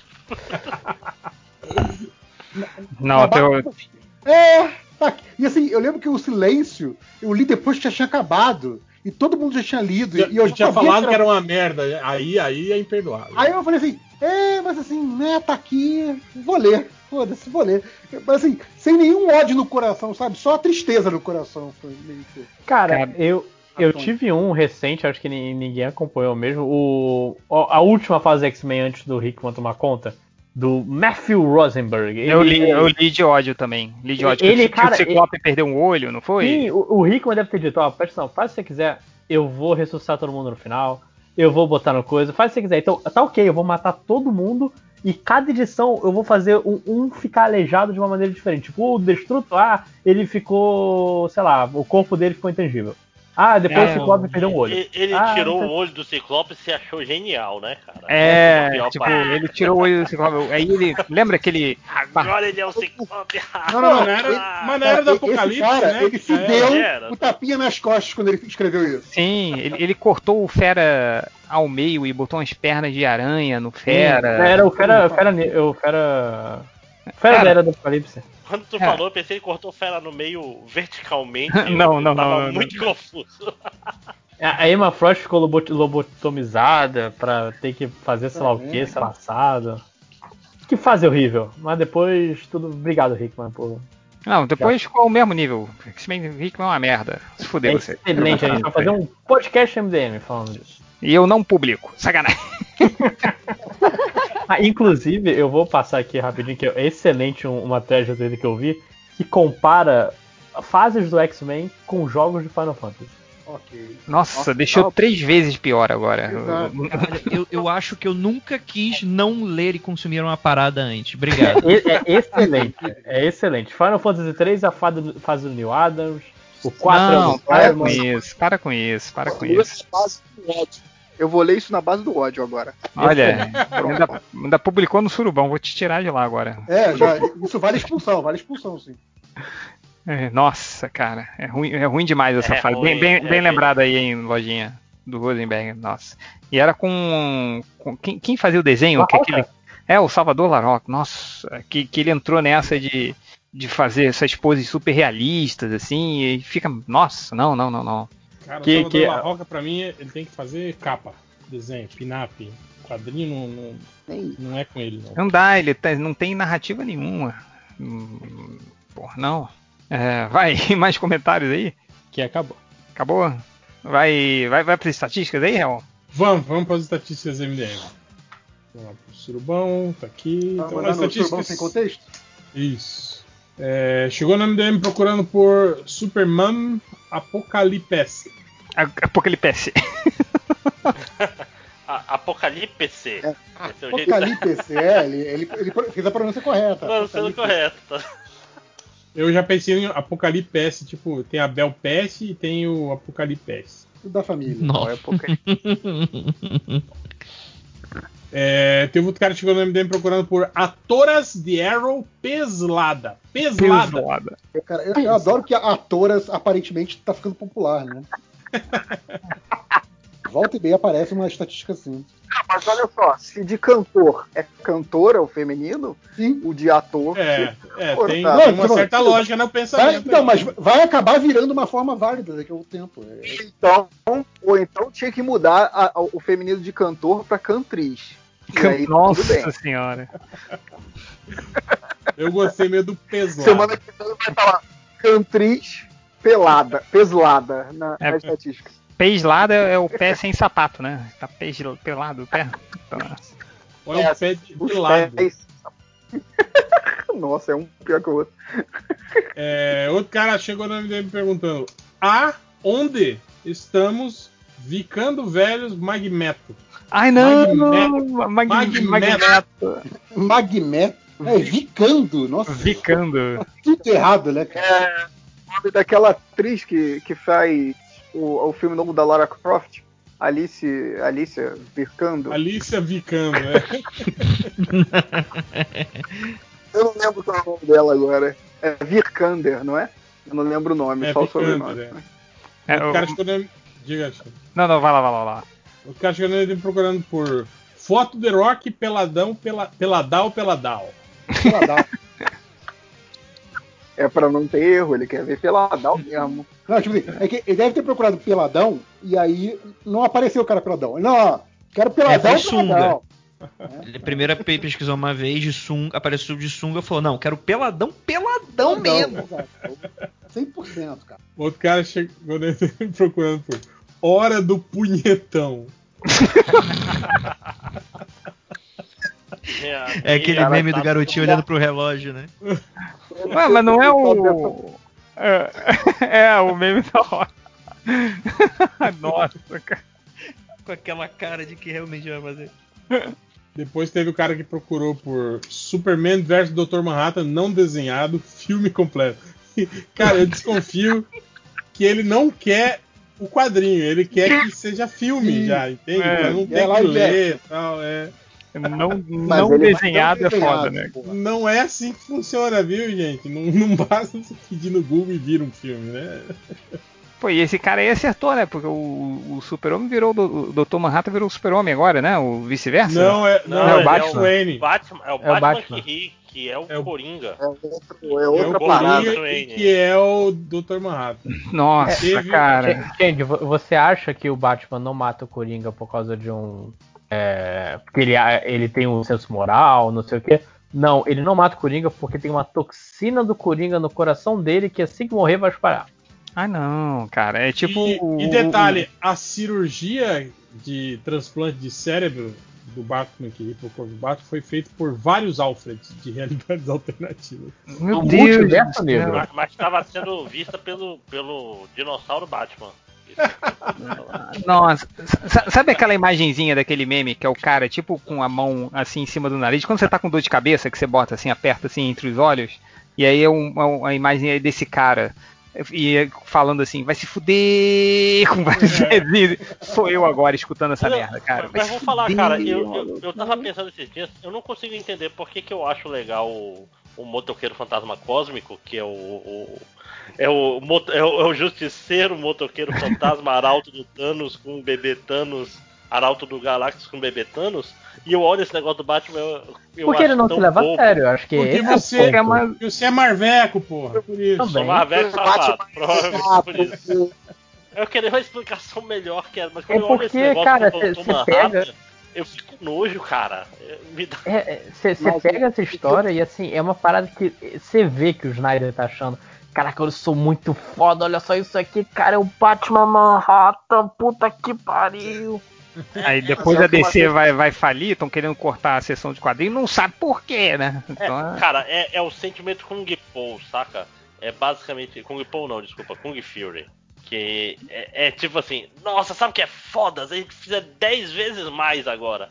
E toda vez. e- é só, é, é só pelo ridículo, né? Bom, Mas não se preocupa, vai ter. Vai ter Watchmen em Injustice. Boa. O cara chegou na MDM procurando por quantos Flash revendo existes? ah, rever, nossa. Ah, mas acho justo aí, pelo menos foi É, que o, o Flex revendo, o Nerd revendo. Tá É. pode- vou mudar meu nome pra Nerd Revendo. Faz mais sentido que o nome, que o nome atual, diga-se de passagem. Eu tô sempre revendo coisa. Depois teve cara chegando na MDM procurando por Mulhere Rabubas. Rabubas? Mulher não é o cara que. que tava lá no Hugo Cabré, não é isso? Não é o Cebuba do, do Ameaça Fantasma? O Buba do, do, do não é? né? Olha aí. É, não, gente, ele tá procurando mulheres rabudas. É. Ele tentou, pelo menos. Outro cara perguntou pro Google por que fala olho do teu cu? Ai, caralho. É... Teve outro cara que procurou por Yoda montado no da Darth Vader. Nossa! Darth Darth Vader. Montado, né? Tipo cavalinho, né? E por que diabo ele quer o Yoda montado no Darth Vader? No? Darth Vader. No Darth Vader? Que é do Darth Vader, porra. Talvez ele confundiu. Será que não é aquele do. do, do, do, do treinamento do Luke? Yoda, É. é, de, de mochilinha? Pode ser isso, Deve né? ser, deve ser. Ah, Luke, Darth Vader, tudo a mesma coisa, né? Yoda montado no Darth Vader. É muito perigoso você colocar no Google coisas montadas umas nas outras. Só, por favor. Não coloque, Safe não search é legal. Você colocou? Você colocou? Depois teve outro cara que procurou pelo Junticeiro versus Buracuda. Ai, o Barracuda. Buracuda. É o Barracuda, que maravilhoso. É o Barracuda. Pô, seria uma tradução maneira, Cara, melhor do que um ótimo nome, o Buracuda. É, agora é o seu fim, Buracuda. Tor- Tornou o vilão 20 vezes melhor. Não, e jun, juntis, Justiceiro. sim. Juntizeiro é, é, é um, também um nome maneiro. Gostei. Maravilhoso, sim. sim. Buracuda. E aí teve um cara que procurou por Teu cu La Fúria. Ui! Teu cu La Fúria. Que maravilha. Que maravilha. Rapaz. Ah, então. É fora, La Fu- Não, não, não, não, não, não. É, é, La Fúria é um, é um. É um. Aparentemente é um cantor, uma cantora, não sei. Não sei se é de funk, mas eles têm essa letra. Ah, então provavelmente Teu cu é o nome de uma música dela, é isso? É. É um funkzão. Ah, É. legal. Não é tipo aí, teu pra- cu eu furaria? Não, não, Não, La eu tô Fúria é o nome do, do cara que canta. E o teu Entendi. cu é a música. Teu cu é teu cu E teu cu é o seu anos. E pra terminar, teve a procura do cara que eles. Bom, leio aí. Aida tem Caralho, e He-Man na Netflix. Caralho, que sensacional. Não, He-Man não, Himer. Ainda, Ainda, ainda tem tem. Aida tem. Rimmer. e na Himer. A Netflix, o Netflix ele escreveu certinho. Exato. é. Aida, Aida tem Shira, C-H-I-R-A. Shira Shira. e Rimmer, e He-Man, né, que é R-I-M-E-R. Rimmer na Netflix. Caralho, maluco, meus parabéns, hein? Olha, Esse- junto, esse- junto com o Junticeiro e o Buracuda, já podem ser os novos nomes oficiais. Shira, Shira e Himer. A Shira e o Rimmer. Shira. Rimmer é foda, hein? Himer. Que maravilha. Ai, caralho, cara, esse foi demais, cara. Tá foda. é isso. Essa, essa safra foi boa, hein? Essa safra foi boa, cara. Não sei se a galera tomando muita cloroquina, o que que é, mas tá foda. Ozônio agora. O Mulher e Rabuba é muito maneiro também. Mulher, é. A mulher é. Mulher é rabuba. Ai, caralho, cara. Meu Deus do céu. É, parabéns aí pra todos os, os cloroquiners aí que fizeram essa busca, aparentemente.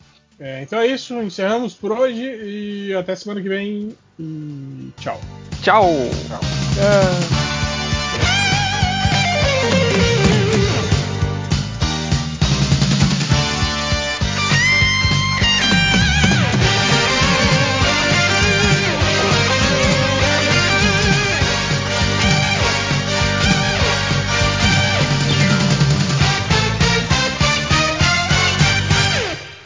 Bom, galera, é, pra gente fechar o podcast dessa semana, peguei aqui umas, uns pequenos trechos das participações do Felipe Morcelli e do Harold, o Android, em alguns dos podcasts MDM, só pra gente relembrar um pouquinho e mandar aquela boa energia pra família, amigos e pra todo mundo que conheceu essas duas figuras incríveis. Até a próxima.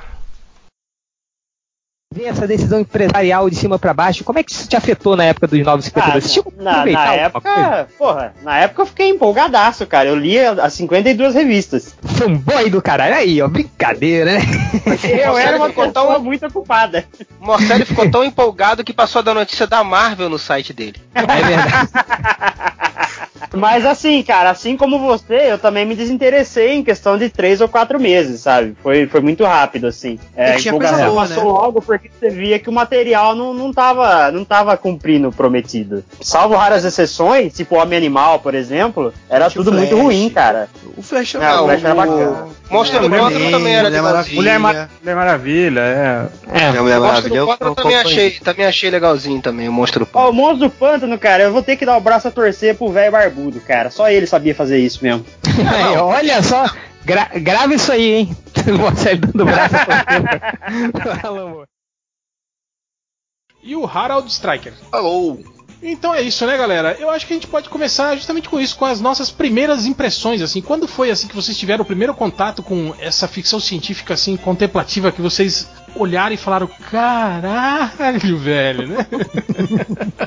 Você quer começar, Harold? Ah, cara, é fácil, né? É fácil. É 2001 mesmo, cara. É 2001. Que filme diferente, cara. Eu já falei isso lá no Cinecast, que Deus o tenha. Poxa, é um filme sem gênero. Ele não é ação, não é romance, não é terror, não é comédia, não tem emoção no filme, cara. Que coisa fantástica isso. Nós que somos seres humanos e gostamos de chorar, gostamos de rir, ah, gostamos de ficar tensos com ação ou com suspense. Não tem nada disso em 2001, cara. O filme começa em silêncio, sem nenhum maldito narrador explicando o que os macacos estão fazendo na savana. Isso é fenomenal, cara.